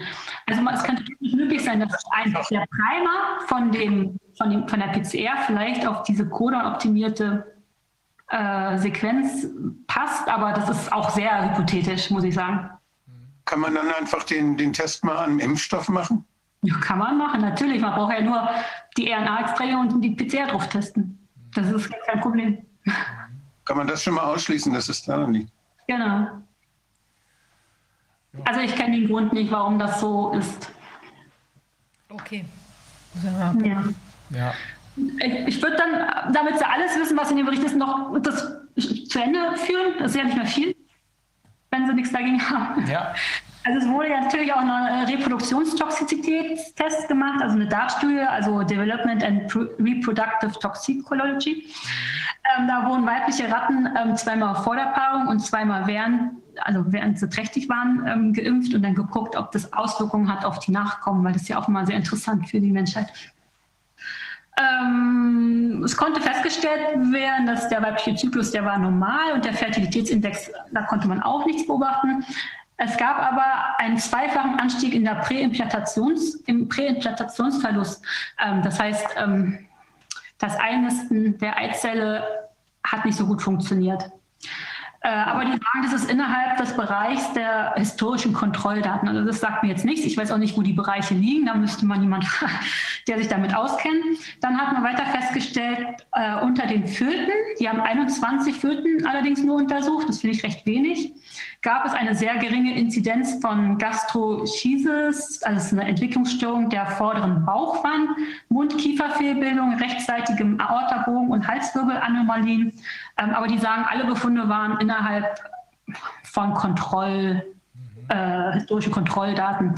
Ähm, da ich aber hier sehe, dass es einen Trend zum Anstieg gibt, also finde ich durchaus, wäre es legitim zu fragen, dass sie einfach mal die Studie ausweiten und gucken, ob das auch wirklich so niedrig bleibt oder ob da nicht doch irgendwas zu sehen ist. Also es sind ja wie gesagt nur 21 Tiere.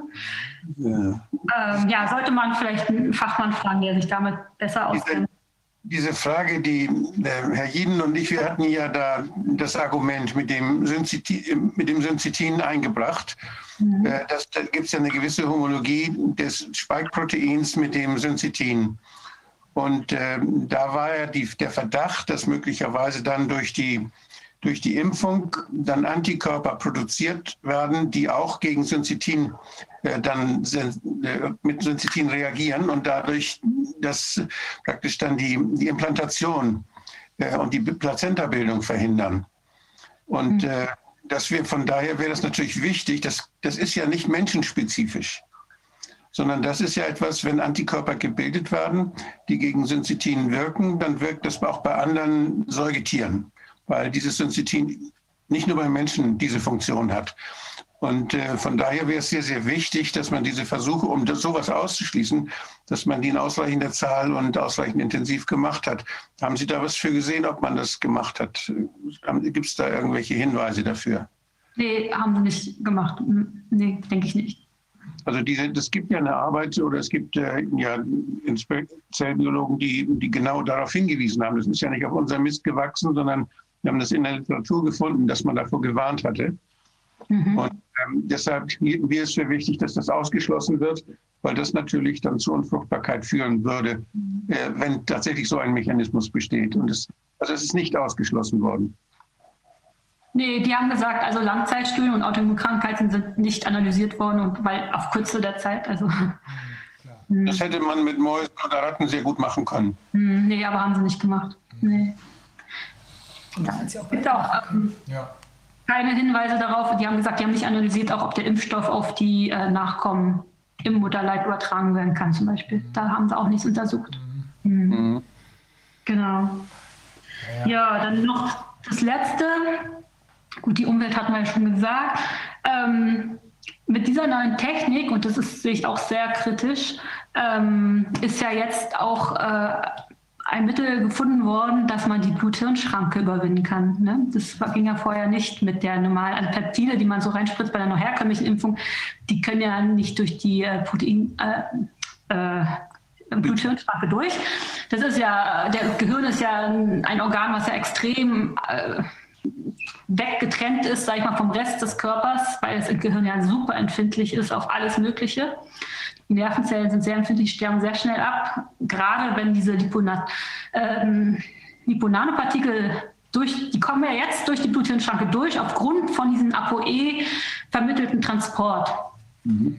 Und damit können die jetzt ins Gehirn langen und damit Schaden anrichten an, im Gehirn. Also Nervenzellen können absterben, die Astrozyten oder die erfahren dann einen sehr extremen oxidativen Stress und sterben dann. Und dadurch kommt es zur Entzündung und zur Schwellung. Und das kann natürlich Auswirkungen, also sowieso hat es Auswirkungen, wenn Nervenzellen sterben, aber es kann auch Auswirkungen auf, auf grundsätzlich ähm, Nerven haben. Und wir sehen ja jetzt sehr oft diese Fascialis Parese.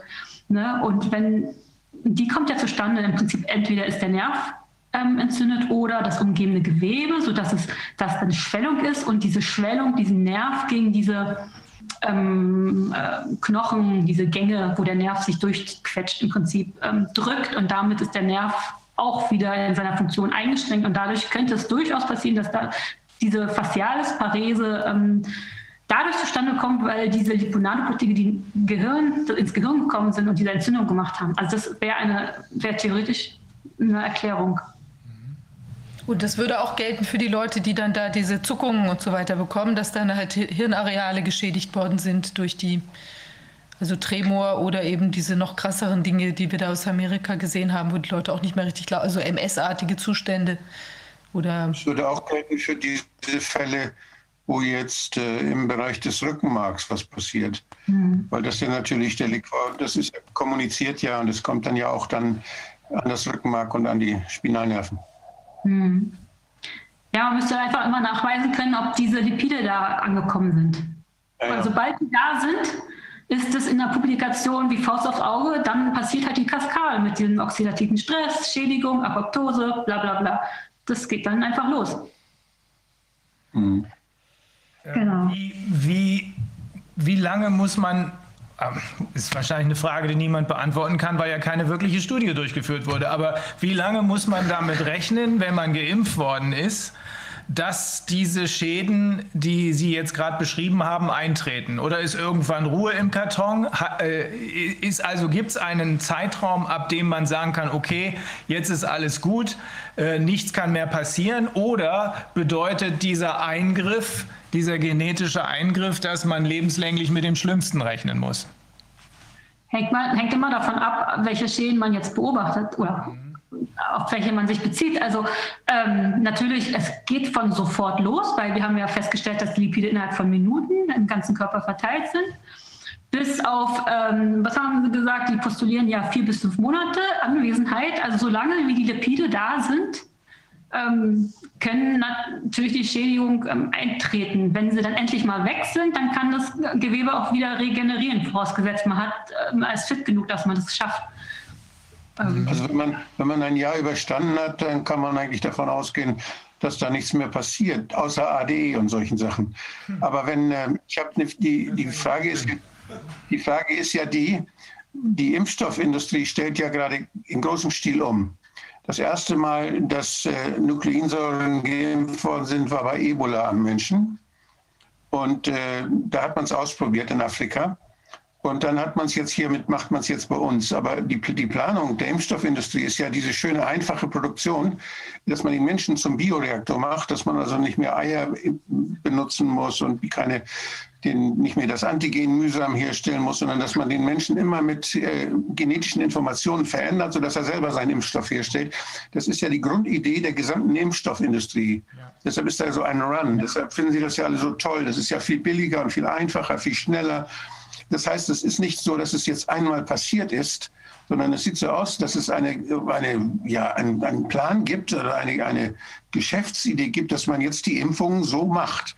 Und da ist meine Frage eben, wenn man das einmal gemacht hat jetzt mit mRNA und jetzt kommt die, jetzt kommt die Masernimpfung mit mRNA oder jetzt kommt die, die zweite Impfung gegen Pneumo, ne, ne, Pneumokokken, weiß ich nicht, ob das geht, aber das sind ja gegen Viren, also Impfung, also antivirale Impfung. Äh, wenn da jetzt neue, wenn da jetzt neue äh, weitere Impfungen mit diesem Verfahren gemacht werden, ob da im Körper irgendwas passiert ist, was es beim zweiten Mal schlimmer machen kann oder beim dritten Mal. Das wäre eine Frage, die ich dann, die ich nicht beurteilen kann, aber die mich interessieren würde keiner beurteilen. Ja. Ich glaube, das ist ja das ist genau das Problem. Ähm, da das Ganze so in den Markt gedrückt wurde, ohne echte klinische Studie, muss, muss man hier mit allem rechnen. Und äh, natürlich kann, also laienhaft, da weißt du noch nicht mal mehr als ich, weil es eben keine Erfahrungswerte gibt. Aber laienhaft leuchtet es doch völlig ein, dass äh, wenn da ein RMA-Impfstoff gegen den nächsten spielt und gegen den übernächsten, dass das auch noch zu Komplikationen führen kann. Ja, wenn, es, wenn mRNA so schnell verschwindet in der Zelle, dann. Dann vielleicht nicht, aber wenn man gleich drauf äh, impft. Ja, es kommt dann wahrscheinlich auch darauf an, was man sonst noch so, wenn, die, wenn das gegen die Nanopartikel oder gegen andere Bestandteile der, der Impfung, die da mitverwendet werden, also die Vektoren zum Beispiel, oder ja. also wenn es da noch, wenn es da irgendwelche Störungen gibt, dadurch, dass sich der Körper an was Schlimmes erinnert und deshalb umso heftiger reagiert beim nächsten Mal. Das sind Dinge, die, da kann es noch gar keine Forschungsergebnisse geben. Mhm. Muss man nur daran denken. Okay, gut, aber Mehr, mehr werden wir nicht rauskriegen, weil es gibt eben keine weitergehenden Studien. Insofern. Genau. So als letzten Satz zu, zu dieser Rattenstudie. Also die haben auch keine Genotoxizitätsstudie gemacht, also nicht untersucht, ob irgendwie das genetische Material ähm, angegriffen wird oder verändert wird. Und die sagen, brauchen sie nicht, weil es doch bekannt, dass da nichts passiert, so ungefähr. Was ja, was ja. Also, ich sage mal das Zitat, das Zitat ist inhaltlich so übersetzt auf Deutsch, dieses akzeptabel, also dass die Studie nicht durchgeführt worden ist, da es sich bei den Komponenten der Impfstoffformulierung um Lipide und RNA handelt, bei denen kein genotoxisches Potenzial zu erwarten ist. Und äh, die vom Antragsteller durchgeführten Risikobewertung zeigt, dass das Risiko der Genotoxität in Bezug auf diese Hilfsstoffe, also diese Lipide, auf der Grundlage von Literaturdaten sehr gering sind. Und da frage ich mich, in welchem Universum leben die eigentlich? Also die katholiken Peptide, die sind seit 20 Jahren bekannt, dass die hochtoxisch sind und die DNA kaputt machen. Also, die sind oxidativen Stress verursachen. Das ist wirklich krass. Ein, ein, weiteres äh, Problem sehe ich auch noch. Äh, in der Natur ist es ja so, dass meistens nicht ein Virus alleine da ist, sondern das sind Jahrhunderte, die da sind und die sich auf der Schleimhaut tummeln und die dann auch gemeinsam Infektionen machen. Man weiß es aus der, aus der Kinderheilkunde eben, dass bei, bei zum Beispiel bei Coronaviren etwa die Hälfte der Infektionen, wo Coronaviren vorhanden waren, auch andere Viren dabei waren. Da gibt es so Lieblingspaarungen zwischen den Viren und äh, die, die kommen dann zusammen. Und die Krankheitserscheinungen, da weiß man noch nicht mal, welches der Viren jetzt da schlimmere Auswirkungen hat. Diese, man weiß nur, die sind beide nachweisbar gewesen. Wenn ich jetzt natürlich, wenn ich jetzt impfe und ich habe und ich habe gleichzeitig eine, habe andere Viren, die präsent sind, die auch äh, jetzt äh, sich immunologisch auch bemerkbar machen. Im Winter sind die alle unterwegs. Und ähm, wenn wir da mit einer Impfung jetzt was verändern, dann dürfen wir nicht nur daran denken, dass das nur kommt von dieser mRNA, die man da verimpft, sondern das kann auch sein, dass die mRNA, die verimpft wird, die dann zur, Antikörper, zur äh, Antigenexpression führt, dass die in eine Situation hineinwirkt, wo gleichzeitig andere Virusinfektionen da sind wir, das, wir machen ja häufig den Fehler, dass wir in diesem, in diesem komplexen Geschehen, wo der Körper sich mit vielen Dingen gleichzeitig auseinandersetzt, uns nur auf eine kleine, ähm, auf einen kleinen Teil konzentrieren und den beobachten, ohne daran zu denken, dass gleichzeitig viele andere Dinge im Körper passieren, die möglicherweise zusammenwirken. Und ich will das nur gesagt haben. Ich weiß, dass in Glasgow sehr viel geforscht wird, wegen, wo, wo man allein jetzt ohne diese Impfung guckt, was diese Viren machen, wenn die mit dem zusammen sind und wenn die mit dem zusammen sind, wie sich das auswirkt auf das Immunsystem. Die Forschung läuft da erst an. Aber das sind Dinge, die, wenn ich an Italien denke, wo man äh, den Verdacht hat, dass Menschen geimpft worden sind gegen ganz andere, äh, gegen Bakterien oder gegen Viren, weiß ich nicht auch. Ich glaube, auch Grippeimpfungen sind gemacht worden und dass Menschen, die dann gegen Grippe geimpft worden sind, die also keine Infektion mehr kriegten mit Influenza, weil sie gegen Grippe geimpft worden sind, dadurch aber eine völlig andere Belastungssituation hatten. Denn wir wissen ja, dass Menschen, die gegen Grippe geimpft werden, weniger Grippe kriegen. Influenza hat dann weniger Chancen, aber die anderen Viren haben dann mehr Chancen. Das heißt, man verändert das Biotop. Das Virom wird verändert und das führt natürlich dann auch zu anderen Reaktionen. Und wir fuschen da in Bezug auf einen Virus jetzt in, dieses, in diese biologischen Komplexen, äh, in dieses Zusammenwirken hinein. Und das, ich kann mir nicht vorstellen, dass es da saubere Ergebnisse geben kann, die lange standhalten, wenn man nicht ein bisschen ganzheitlicher sich das anguckt. Die Glasgower sind ja dazu übergegangen, dass sie nicht nur ein Virus äh, analysieren, sondern dass sie äh, so, multi, so Multiple Set haben. Die machen dann nicht nur eine PCR bei einem Virus, sie machen gleich bei, bei zehn oder elf Viren gleichzeitig PCRs. Das heißt, sie gucken auch nach den anderen, die, ob die da sind und kriegen dadurch ein viel besseres und viel vollständigeres Bild dessen, was da abläuft. Und äh, das, das tun wir ja gar nicht. Wir sagen, wir, wir gucken PCR nach, machen PCR nach Corona, der hatte Symptome, aha, Corona.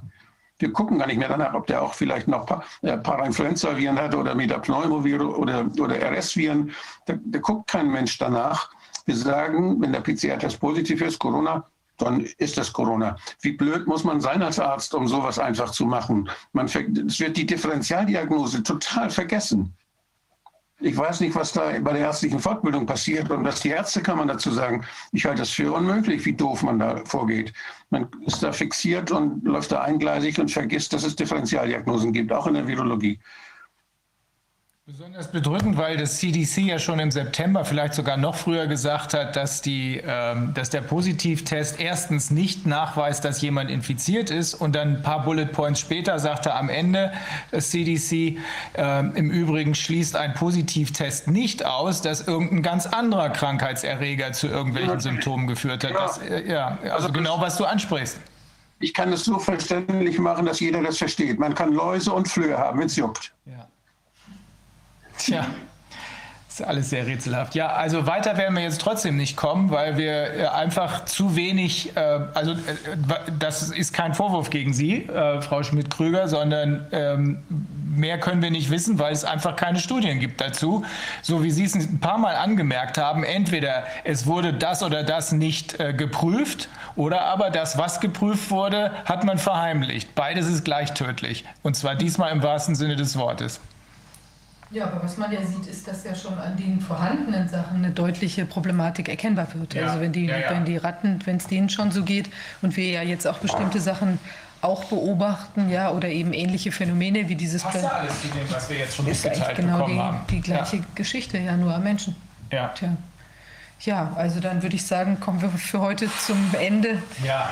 Wieder eine ein, ein Aspekt nochmal, also zwei Minuten. Ja, ja. Wenn das okay ist. Äh, weil ähm, Autoimmunerkrankung, weil da wird ja auch, ähm, ja. Ne, das ist ja auch eine Möglichkeit. Da gibt es ja verschiedene Formen, wie es dazu kommen kann. Und Herr Dr. Woder hat ja schon gesagt, Molecular Mimicry ist eine, aber das viel wahrscheinlichere ist jetzt wahrscheinlich auch noch ähm, das andere, was momentan so in der Fachwelt äh, so aktuell ist für, für die meisten Autoimmunerkrankungen, die so jetzt, es gibt ja über 100 oder knapp 100, glaube ich, die oh, jetzt bei uns Menschen. Und zwar ist es ähm, verursacht äh, also, Immun, also wenn die Zellen sterben, dann ist ja auch das Immunsystem dafür da, diese Zellreste aufzuräumen im Prinzip. Die müssen ja irgendwie eliminiert werden, weil die, muss ja, die tote Zelle muss ja Platz schaffen für eine gesunde Zelle in dem Gewebe. Und deswegen müssen die Immunzellen dran, diese Zellreste aufzuräumen, zu säubern. Und ähm, wenn jetzt aber ganz viel ganz viele Schäden passieren, haben wir ja diskutiert, die kationischen Lipide, die dann diese Apoptose, dieses Sterben der Zellen in sämtlichen Organen und Immunzellen verursacht, dann hat das Immunsystem unheimlich viel zu tun, diesen Zelldreck im Prinzip oder die Zellreste weg zu säubern und wird ganz schnell überlastet. Und äh, besonders bei immunsupprimierten Leuten oder also zum Beispiel Krebs haben oder auch ähm, bei Älteren, da funktioniert es auch nicht mehr so, ähm, da, da ist das Immunsystem super schnell überlastet und dann kann, fängt es an, ähm, das Immunsystem, die Antwort ist dann nicht mehr so, wie sie auf natürlicher Weise ist. Dann wird nämlich auf, auf, auf einmal in Typ 1 Interferon ganz stark ausgeschüttet, welches diese Immunantwort nochmal weiter anstachelt und dadurch ähm, passiert es, dass das Immunsystem nicht nur die Sachen wegmacht, sondern auf einmal anfängt, Autoantikörper zu produzieren gegen diese eigenen Körperbestandteile, die man eigentlich nur eliminieren wollte. Das ist einfach eine Fehlantwort des Immunsystems aufgrund von dieser Überlastung, weil zu viel Gewebe auf einmal abgestorben ist. Und ähm, da, man vermutet, dass das der Grund für sehr viele Autoimmunkrankheiten momentan sind, die es beim Menschen gibt. Ja, das wollte ich nur sagen. Gott, noch ein weiterer Punkt. Ähm, Dolores Kay, also ich habe das, was Sie gerade gesagt haben, habe ich in einem Interview von äh, Professor Bhakti mit Del Bigtree auch äh, gehört. Ähm, Dolores Cahill hat ähm, uns mal geschildert, dass ein Risiko auch ist nach diesem genetischen Eingriff, dass ähm, die, dass da auch eine so eine Art, das ist eine Autoimmunresponse, die dann kommt, dass also wenn man dann auf das Wildvirus trifft, also tatsächlich auf eine Grippewelle oder Corona-Grippewelle trifft, dass der Körper dann zwar einerseits das Immunsystem zwar einerseits äh, das den von außen kommenden Angriff abwendet, aber gleichzeitig hat er ja innen im Körper auch schon eine eigene Fabrik und da geht er auch noch drauf los. Ist das realistisch oder ist das übertrieben? Dass er also auf sich selbst schießt, weil ja im Körper auch schon die äh, abzuwehrenden, durch die Impfung in Anführungsstrichen, äh, die äh, abzuwehrenden ähm, ja, Bestandteile zu finden sind. Oder ist das, ist das ein Horrortrip, der nicht so wirklich realistisch ist? Ich habe es ehrlich gesagt nicht ganz verstanden. Also es muss. also da gibt es jetzt Autoantikörper gegen. Nee, das muss ich Ihnen zuschicken. Das, äh, ich Wahrscheinlich, hab, ja. ja ich, ich schicke es Ihnen zu. Ich schicke es Ihnen. Also ein Risiko, ein Risiko für Autoimmunerkrankungen ist immer, wenn es wenn auf einmal sehr viele Autoantigene gebildet werden. Und das passiert bei großen Zellschädigungen. Das heißt nicht, dass ähm, wenn man jetzt, wenn ein Gewebe stark geschädigt wird, dass man dadurch durch die Autoantigene automatisch eine Autoimmunerkrankung bekommt. Aber es, werden, es kann sein, dass durch eine falsche Antwort Antikörper gebildet werden. Und selbst die müssen nicht zwangsweise auch ähm, zu einer Autoimmunerkrankung kommen, sondern es kann auch sein, dass dann trotzdem, also das Gewebe wird dann geschädigt durch die Autoantikörper, aber auch die Antikörperlevels, die gehen ja wieder runter und es kann sein, dass dann ähm, das zum Stillstand kommt und das Gewebe regeneriert sich. Aber wenn das nicht der Fall ist, dann kann es zu einer chronischen Entzündung kommen und dieser Kreislauf geht immer weiter und dann haben wir nämlich eine Autoimmunerkrankung. Okay. Okay. Gut. Äh, Rainer, Rainer, ja. Wir, wollten ja kurz über die Informationspflicht äh, berichten, äh, die sich aus der Gesetzgebung hervorgeht und die ja äh, in allen Mitgliedstaaten offensichtlich aufs Gröbste verletzt wird, um auch jenen Menschen, die, die aktuell unter diesen äh, Druck äh, gelangen, sich gegen diesen indirekten Impfzwang äh, äh zu wehren. Eben ganz kurz, also wirklich äh, fünf, in fünf Minuten sind wir durch. Alles gut. Warte, warte, mal eben, äh, Frau Schmidt-Krüger. Bevor wir jetzt das von der Kollegin hören, das Rechtliche, ähm, hatten Sie alles gesagt, was Sie sagen wollten? Ja, ne? Ja, das, war, das war ziemlich klasse. Sogar ich habe äh, einiges davon, nicht alles verstanden, aber dass das Ganze ein erhebliches Risikopotenzial birgt. Ich glaube, das ist jedem klar geworden hier. Ähm, danke für die super Erklärung, Frau Schmidt-Krüger. ich bin ja nicht aus der Welt. Wenn Sie nochmal speziell nachfragen, dann ist. Ja. Auf jeden Fall, danke. Super. Ja. Sehr, sehr hilfreich. Danke. Okay. Tschüss. Ja, tschüss. Ich, ich verabschiede mich auch. Danke, Wolfgang, ne, für die Unterstützung. Tschüss. Tschüss. Tschüss. Also dann ganz kurz, wenn mir die Regie nur kurz äh, bitte die EU-Verordnung einblendet. Ganz kurz. Da ist er. Ja. Okay, bitte auf die, äh, auf die nächste Seite. So, also da geht ganz klar hervor, dass die Patienten, also das ist natürlich, weil äh, äh Impfstoffe werden als, als Arzneimittel geführt.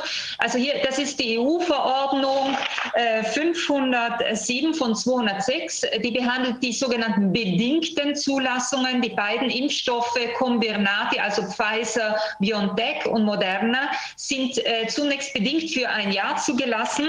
Da müssen praktisch die äh, Impflinge also die Personen, die geimpft werden sollen und die im Gesundheitswesen äh, Wesen tätigen Fachkräfte, also Ärzte äh, und so weiter, müssen deutlich darauf hingewiesen werden, dass die Zulassung nur bedingt erteilt wurde. Die, äh, die Realität ist eine ganz andere. Wir werden kaum in äh, Informationsblättern, ähm, äh, da findet ja derzeit äh, in allen Mitgliedstaaten eine regelrechte äh, Impfpropaganda statt, ähm, sowohl in Printform, also die äh, Institutionen vom Staat angefangen bis hin zu den einzelnen lokalen äh, Sanitätsbehörden schalten Werbungen, die wiederum mit unseren Steuergeldern bezahlt werden, wo, äh, ähm, also ich würde bitte kurz darum äh, bitten, dass man mir ein Beispiel dieser Impfpropaganda-Dokumente zeigt dass man sieht, wie das läuft und das läuft überall gleich ab.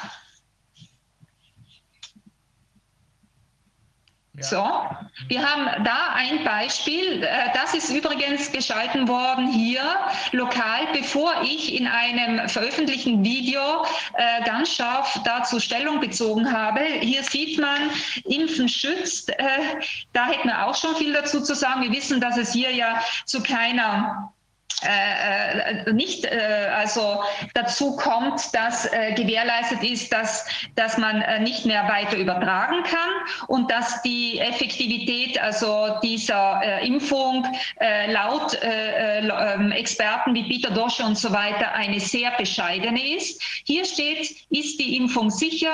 Der Impfstoff hat alle Überprüfungs- und Genehmigungsprozesse durchlaufen. Durch die große Beteiligung bei seiner Entwicklung konnte der Impfstoff in groß angelegten Studien auf seine Wirksamkeit und Sicherheit geprüft werden. So, äh, nach meinen Protesten, also es ist unglaublich, nach dem, was wir jetzt aus, aus äh, äh wirklich Expertenmunde äh, nochmals bestätigt äh, bekommen haben, was wir schon vorher äh, zumindest in Ansätzen wussten, aber jetzt wirklich in aller Krassheit mitbekommen haben, ist so etwas einfach strafrechtlich relevant. Hier wird, hier wird ähm, äh, massiv desinformiert.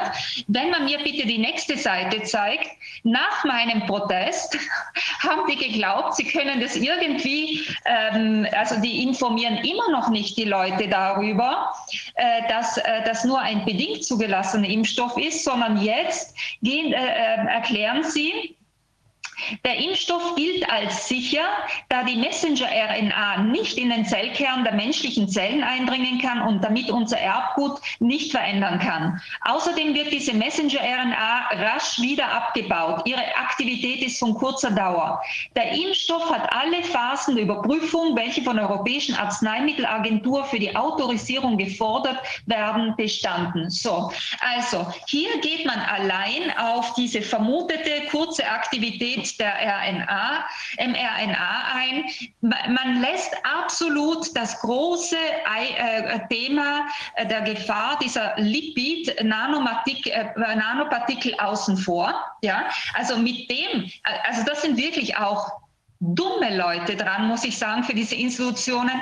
Denn mit dieser Erklärung, wo sie geglaubt haben, sie würden sich jetzt irgendwie äh, schlau aus, äh, ähm, aus der Schlinge ziehen und immer noch äh, vermeiden können, dass sie darauf hinweisen müssen, dass es eben nur ein bedingt zugelassener Impfstoff ist, da gehen, da machen Sie praktisch jetzt noch einmal äh, äh, differenziert eine weitere ähm, äh, Kampagne dahingehend, dass die Leute sich in Sicherheit wiegen. Das heißt, damit, weil sie noch spezifischer werden, beweisen sie, dass sie den Rest total ausblenden. Also es wird eigentlich immer dramatischer.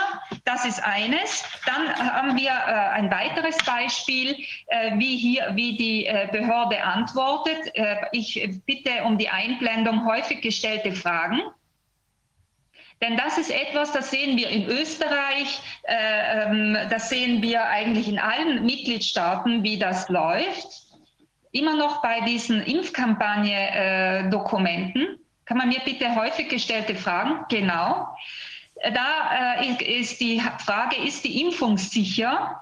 Und da steht, der Impfstoff gegen das SARS-CoV-2-Virus hat alle Überprüfungs- und Genehmigungsprozesse durchlaufen, die auch für andere Impfungen vorgesehen sind. Also es ist unglaublich, was derzeit läuft. Das ist ja glatt gelogen.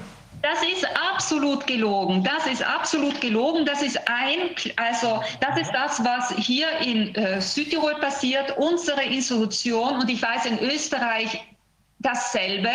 In meine österreichischen Kollegen werden mit Sicherheit äh, äh auch ähm, äh, aktiv werden gegen das, was die Republik Österreich in Auftrag gibt an Propagandavideos, an, an, an Werbung äh, in jeglicher Form.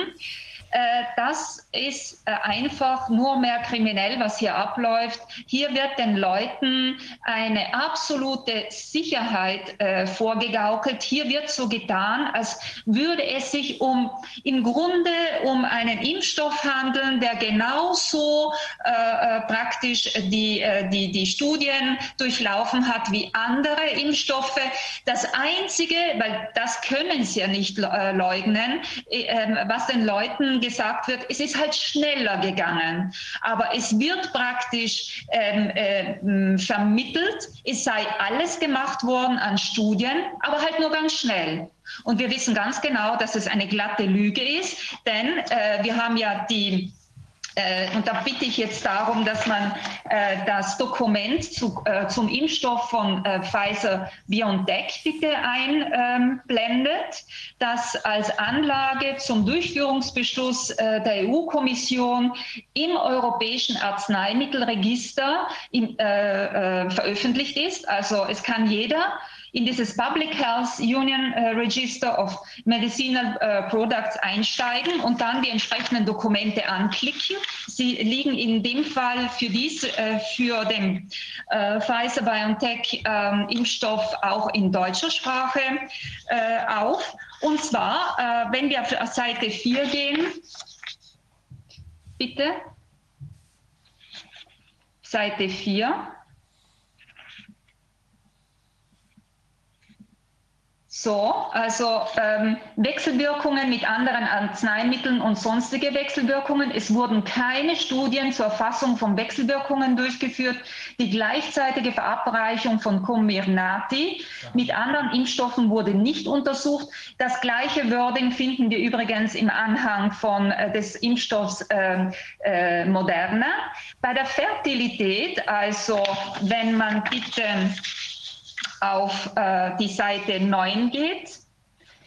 Da geht zum Beispiel, äh, Stop, noch einmal nach oben, geht zum Beispiel explizit hervor, dass man eigentlich diese wenigen Studien, die gemacht wurden, wir haben ja vorhin gehört, äh die sind eigentlich nur an weiblichen Ratten äh, laut den Informationen, die veröffentlicht wurden, äh, vorgenommen worden. Ähm, Schwangerschaften bedingen natürlich auch äh, die Funktionsfähigkeit des männlichen äh, Parts. Äh, also hier ähm, geht allein schon aus den Dokumenten, die wir im Internet ähm, äh, abrufen können, hervor, dass wesentliche Studien nicht gemacht wurden. Und außerdem, wenn wir bitte auf Seite 17 und 18 gehen, dieses Anhangs, Genau, also hier sehen wir den Zeitplan für die äh, praktisch Hinterlegung äh, weiterer äh, eben äh, Studienergebnisse. Wenn wir auf die nächste Seite gehen, dann werden wir sehen, hier steht über die Wirksamkeit und Sicherheit von Comirnaty ähm, äh, um diese zu bestätigen, äh, muss der Zulassungsinhaber den endgültigen klinischen Studienbericht praktisch im Dezember 2020 23 erst hinterlegen. Abgesehen davon, abgesehen davon, dass wir natürlich hier keine Langzeitwirkungen dann abgebildet haben können im Dezember äh, 23, jetzt wird massiv äh, insbesondere auf jene Bevölkerungsgruppen äh, dieses Zeug ähm, äh, zur Anwendung gebracht, die eh schon ähm, äh, geschwächt sind, äh, die ähm, gesundheitlich vorbelastet sind. Und die Wirksamkeit und Sicherheit dieses Impfstoffes, die äh, muss im Grunde der, der ähm, Zulassungsinhaber erst im Dezember 2023 schriftlich nachweisen. Also es ist in sich schon ein totaler Widerspruch. Wenn, wenn ich bitte noch kurz und dann bin ich gleich fertig, aber ich glaube, das ist auch wichtig, damit sich die Leute jetzt vor dem Impfdruck ähm, äh, verteidigen können, bevor wir diese Ungeheuerlichkeit zu Fall bringen können. Bitte nochmal die EU-Verordnung. Und den Artikel 4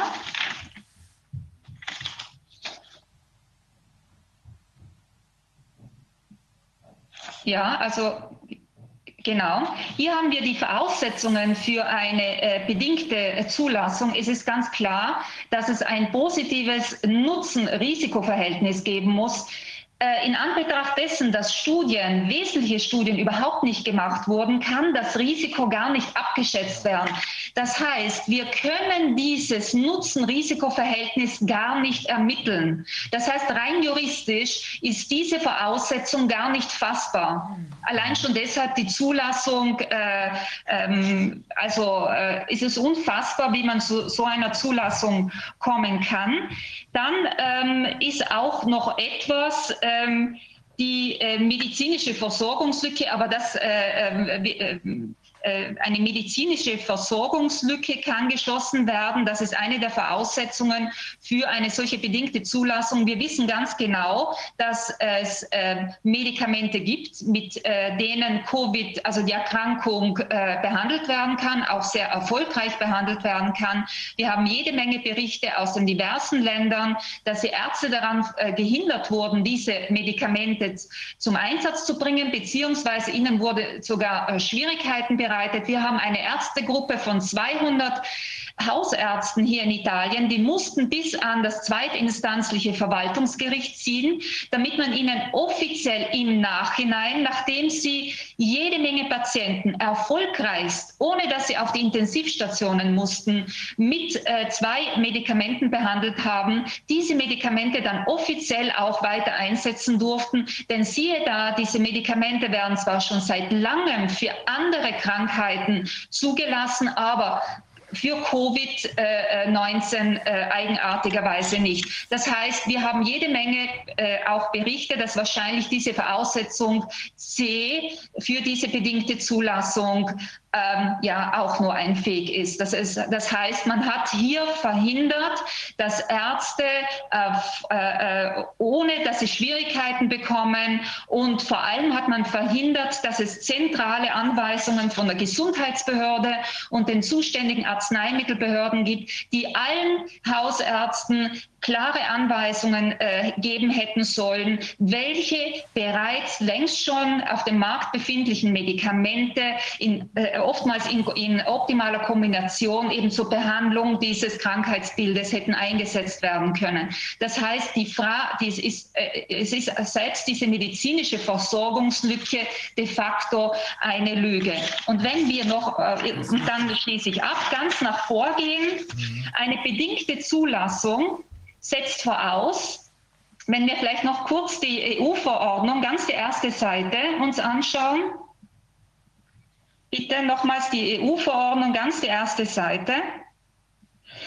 Die setzt voraus, dass äh, wir uns in einer Krisensituation mit der Bedrohung der öffentlichen Gesundheit befinden, die ordnungsgemäß festgestellt wurde. Und da haben wir den Link mit dem PCR-Test-Missbrauch. Denn die Bedrohung der, Offen äh, der, öffentlichen Gesundheit, wir wissen, die, äh, die, diese ähm, bedingte Zulassung wurde ähm, in der EMA, äh, dann durch die Europäische Kommission, aber dasselbe sahen wir in den USA, in Großbritannien, ja in erster Linie aufgrund der enormen Fallzahlen, die uns ja dieser PCR-Test-Missbrauch äh, seit jetzt fast einem Jahr einbrockt, durchgedrückt. Äh, und dieses ordnungsgemäß festgestellt liegt nicht vor. Denn wir haben PCR-Tests, die sind nicht validiert. Wir wissen, die, Ar die, arbeiten zu einem überwiegenden Teil mit viel zu hohen Amplifikationszyklen, haben auch dann noch andere Probleme, wie gerade das äh, die, die Charité-Protokoll, äh, wo wir immer noch auf die Antwort von Eurosurveillance warten. Und ähm, äh, wir haben die Testung von asymptomatischen Personen. Das heißt, wir haben hier mit Sicherheit nicht die Voraussetzungen für eine bedingte Zulassung solcher äh, experimentellen Stoffe, die in der Tat eigentlich mit einem Impfstoff äh, nichts zu tun haben, sondern ein Gen, ähm, ein, ein, ähm, ja, eine gentherapeutischer äh, ähm, Eingriff in äh, den menschlichen Körper sind. So, ich bin fertig, aber mir schien das wichtig zu sein, damit sich Leute, die jetzt sich vor einem Impfdruck, äh, Impfzwang schützen müssen, auch noch rechtliche Argumentation haben, mit Hilfe anderer Juristen, die sich vielleicht noch nicht mit dem Thema beschäftigt haben, bevor wir das Ganze zu Fall bringen können. Sehr wichtig, Renate. Ähm, du hast inzwischen, müsstest du haben, worauf du gewartet hast. Wir sagen ja. jetzt keinen Namen. Ne? Das ist jemand, der wird ein Held werden, wenn das rauskommt ähm, wird er werden. Aber äh, das, was du eben zum Schluss gesagt hast, ist zum allgemeinen Verständnis dafür, dass die Voraussetzungen für die, für die Zulassung in diesem Fall noch nicht mal ansatzweise gegeben sind, absolut mhm. wichtig. Das ist zwingend, was du gerade noch geschildert hast, auch gerade auch im Zusammenhang dessen, was wir gerade gelernt haben. Ne? Genau. Und ich würde darum bitten, dass man das organisiert, dass das, was heute äh, auch hier wirklich äh, super toll äh, und so äh, verständlich dargelegt wurde, dass wir das auch ganz rasch äh, schriftlich bekommen. Äh, weil das würde ich, ähm, das brauchen wir auch noch. Ja, ja Geht in Ordnung. Ja. Gut, Gut, danke. Vielen Dank, Renate. Gerne. Ja. Ihr müsst mich nachher wahrscheinlich vertreten. Ich schaffe es nicht rechtzeitig in die äh, Anwaltskonferenz mit den Amerikanern, aber ich werde es schaffen. Ich gehe jetzt kurz in den Zoom äh, mit den österreichischen Kollegen und gehe dann direkt in, die, in den, in den US-Zoom. Also es ja. ist heute ein, ein heftiger Tag. Oh ja. Tschüss. Tschüss, Renate. Tschüss. Du musst da rein. Du musst da meinen Part übernehmen. Ja, ich muss gucken, genau. Also jetzt verabschieden wir uns hier erstmal. Wir sind am Ende der, der Sitzung. Nerven. Die, der, auch der Nerven zer, zerrüttet, ja, nach all dem Geschehen. Ja, also ähm, war wieder unglaublich intensiv. Mal gucken, also müssen, werden wir auch schnell was zu veröffentlichen, dass das auch alles, alle lesen können. Und ähm, ja, gibt gute Nachrichten noch mit 2020 News. Wir gehen ja am Wochenende online mit Hebräisch, Türkisch und Russisch. Also werden wir hoffentlich auch noch weitere Menschen auf der Welt erreichen, insbesondere Hebräisch natürlich sehr wichtig, damit die Israelis sich da jetzt auch informieren können, gerade über dieses Impfthema, was bei denen ja in voller Blüte ist. Horror. Ja. Ja, also herzlichen Dank fürs Zuschauen. Wir wollten noch mal ähm, an Spenden erinnern, damit wir auch funktionieren können und auch Oval Media funktionieren kann und wir diese Arbeit äh, fortsetzen können, weil wir werden, denke ich, da jetzt noch einiges stemmen müssen. Wir werden in da der noch nächsten, einiges stemmen müssen. Aber in der nächsten. Zeit. Ja, werden wir auch stemmen. Ja, dann vielen Dank fürs Zuschauen und bis zum nächsten Mal. Vielen Dank, schönes Tschüss. Wochenende.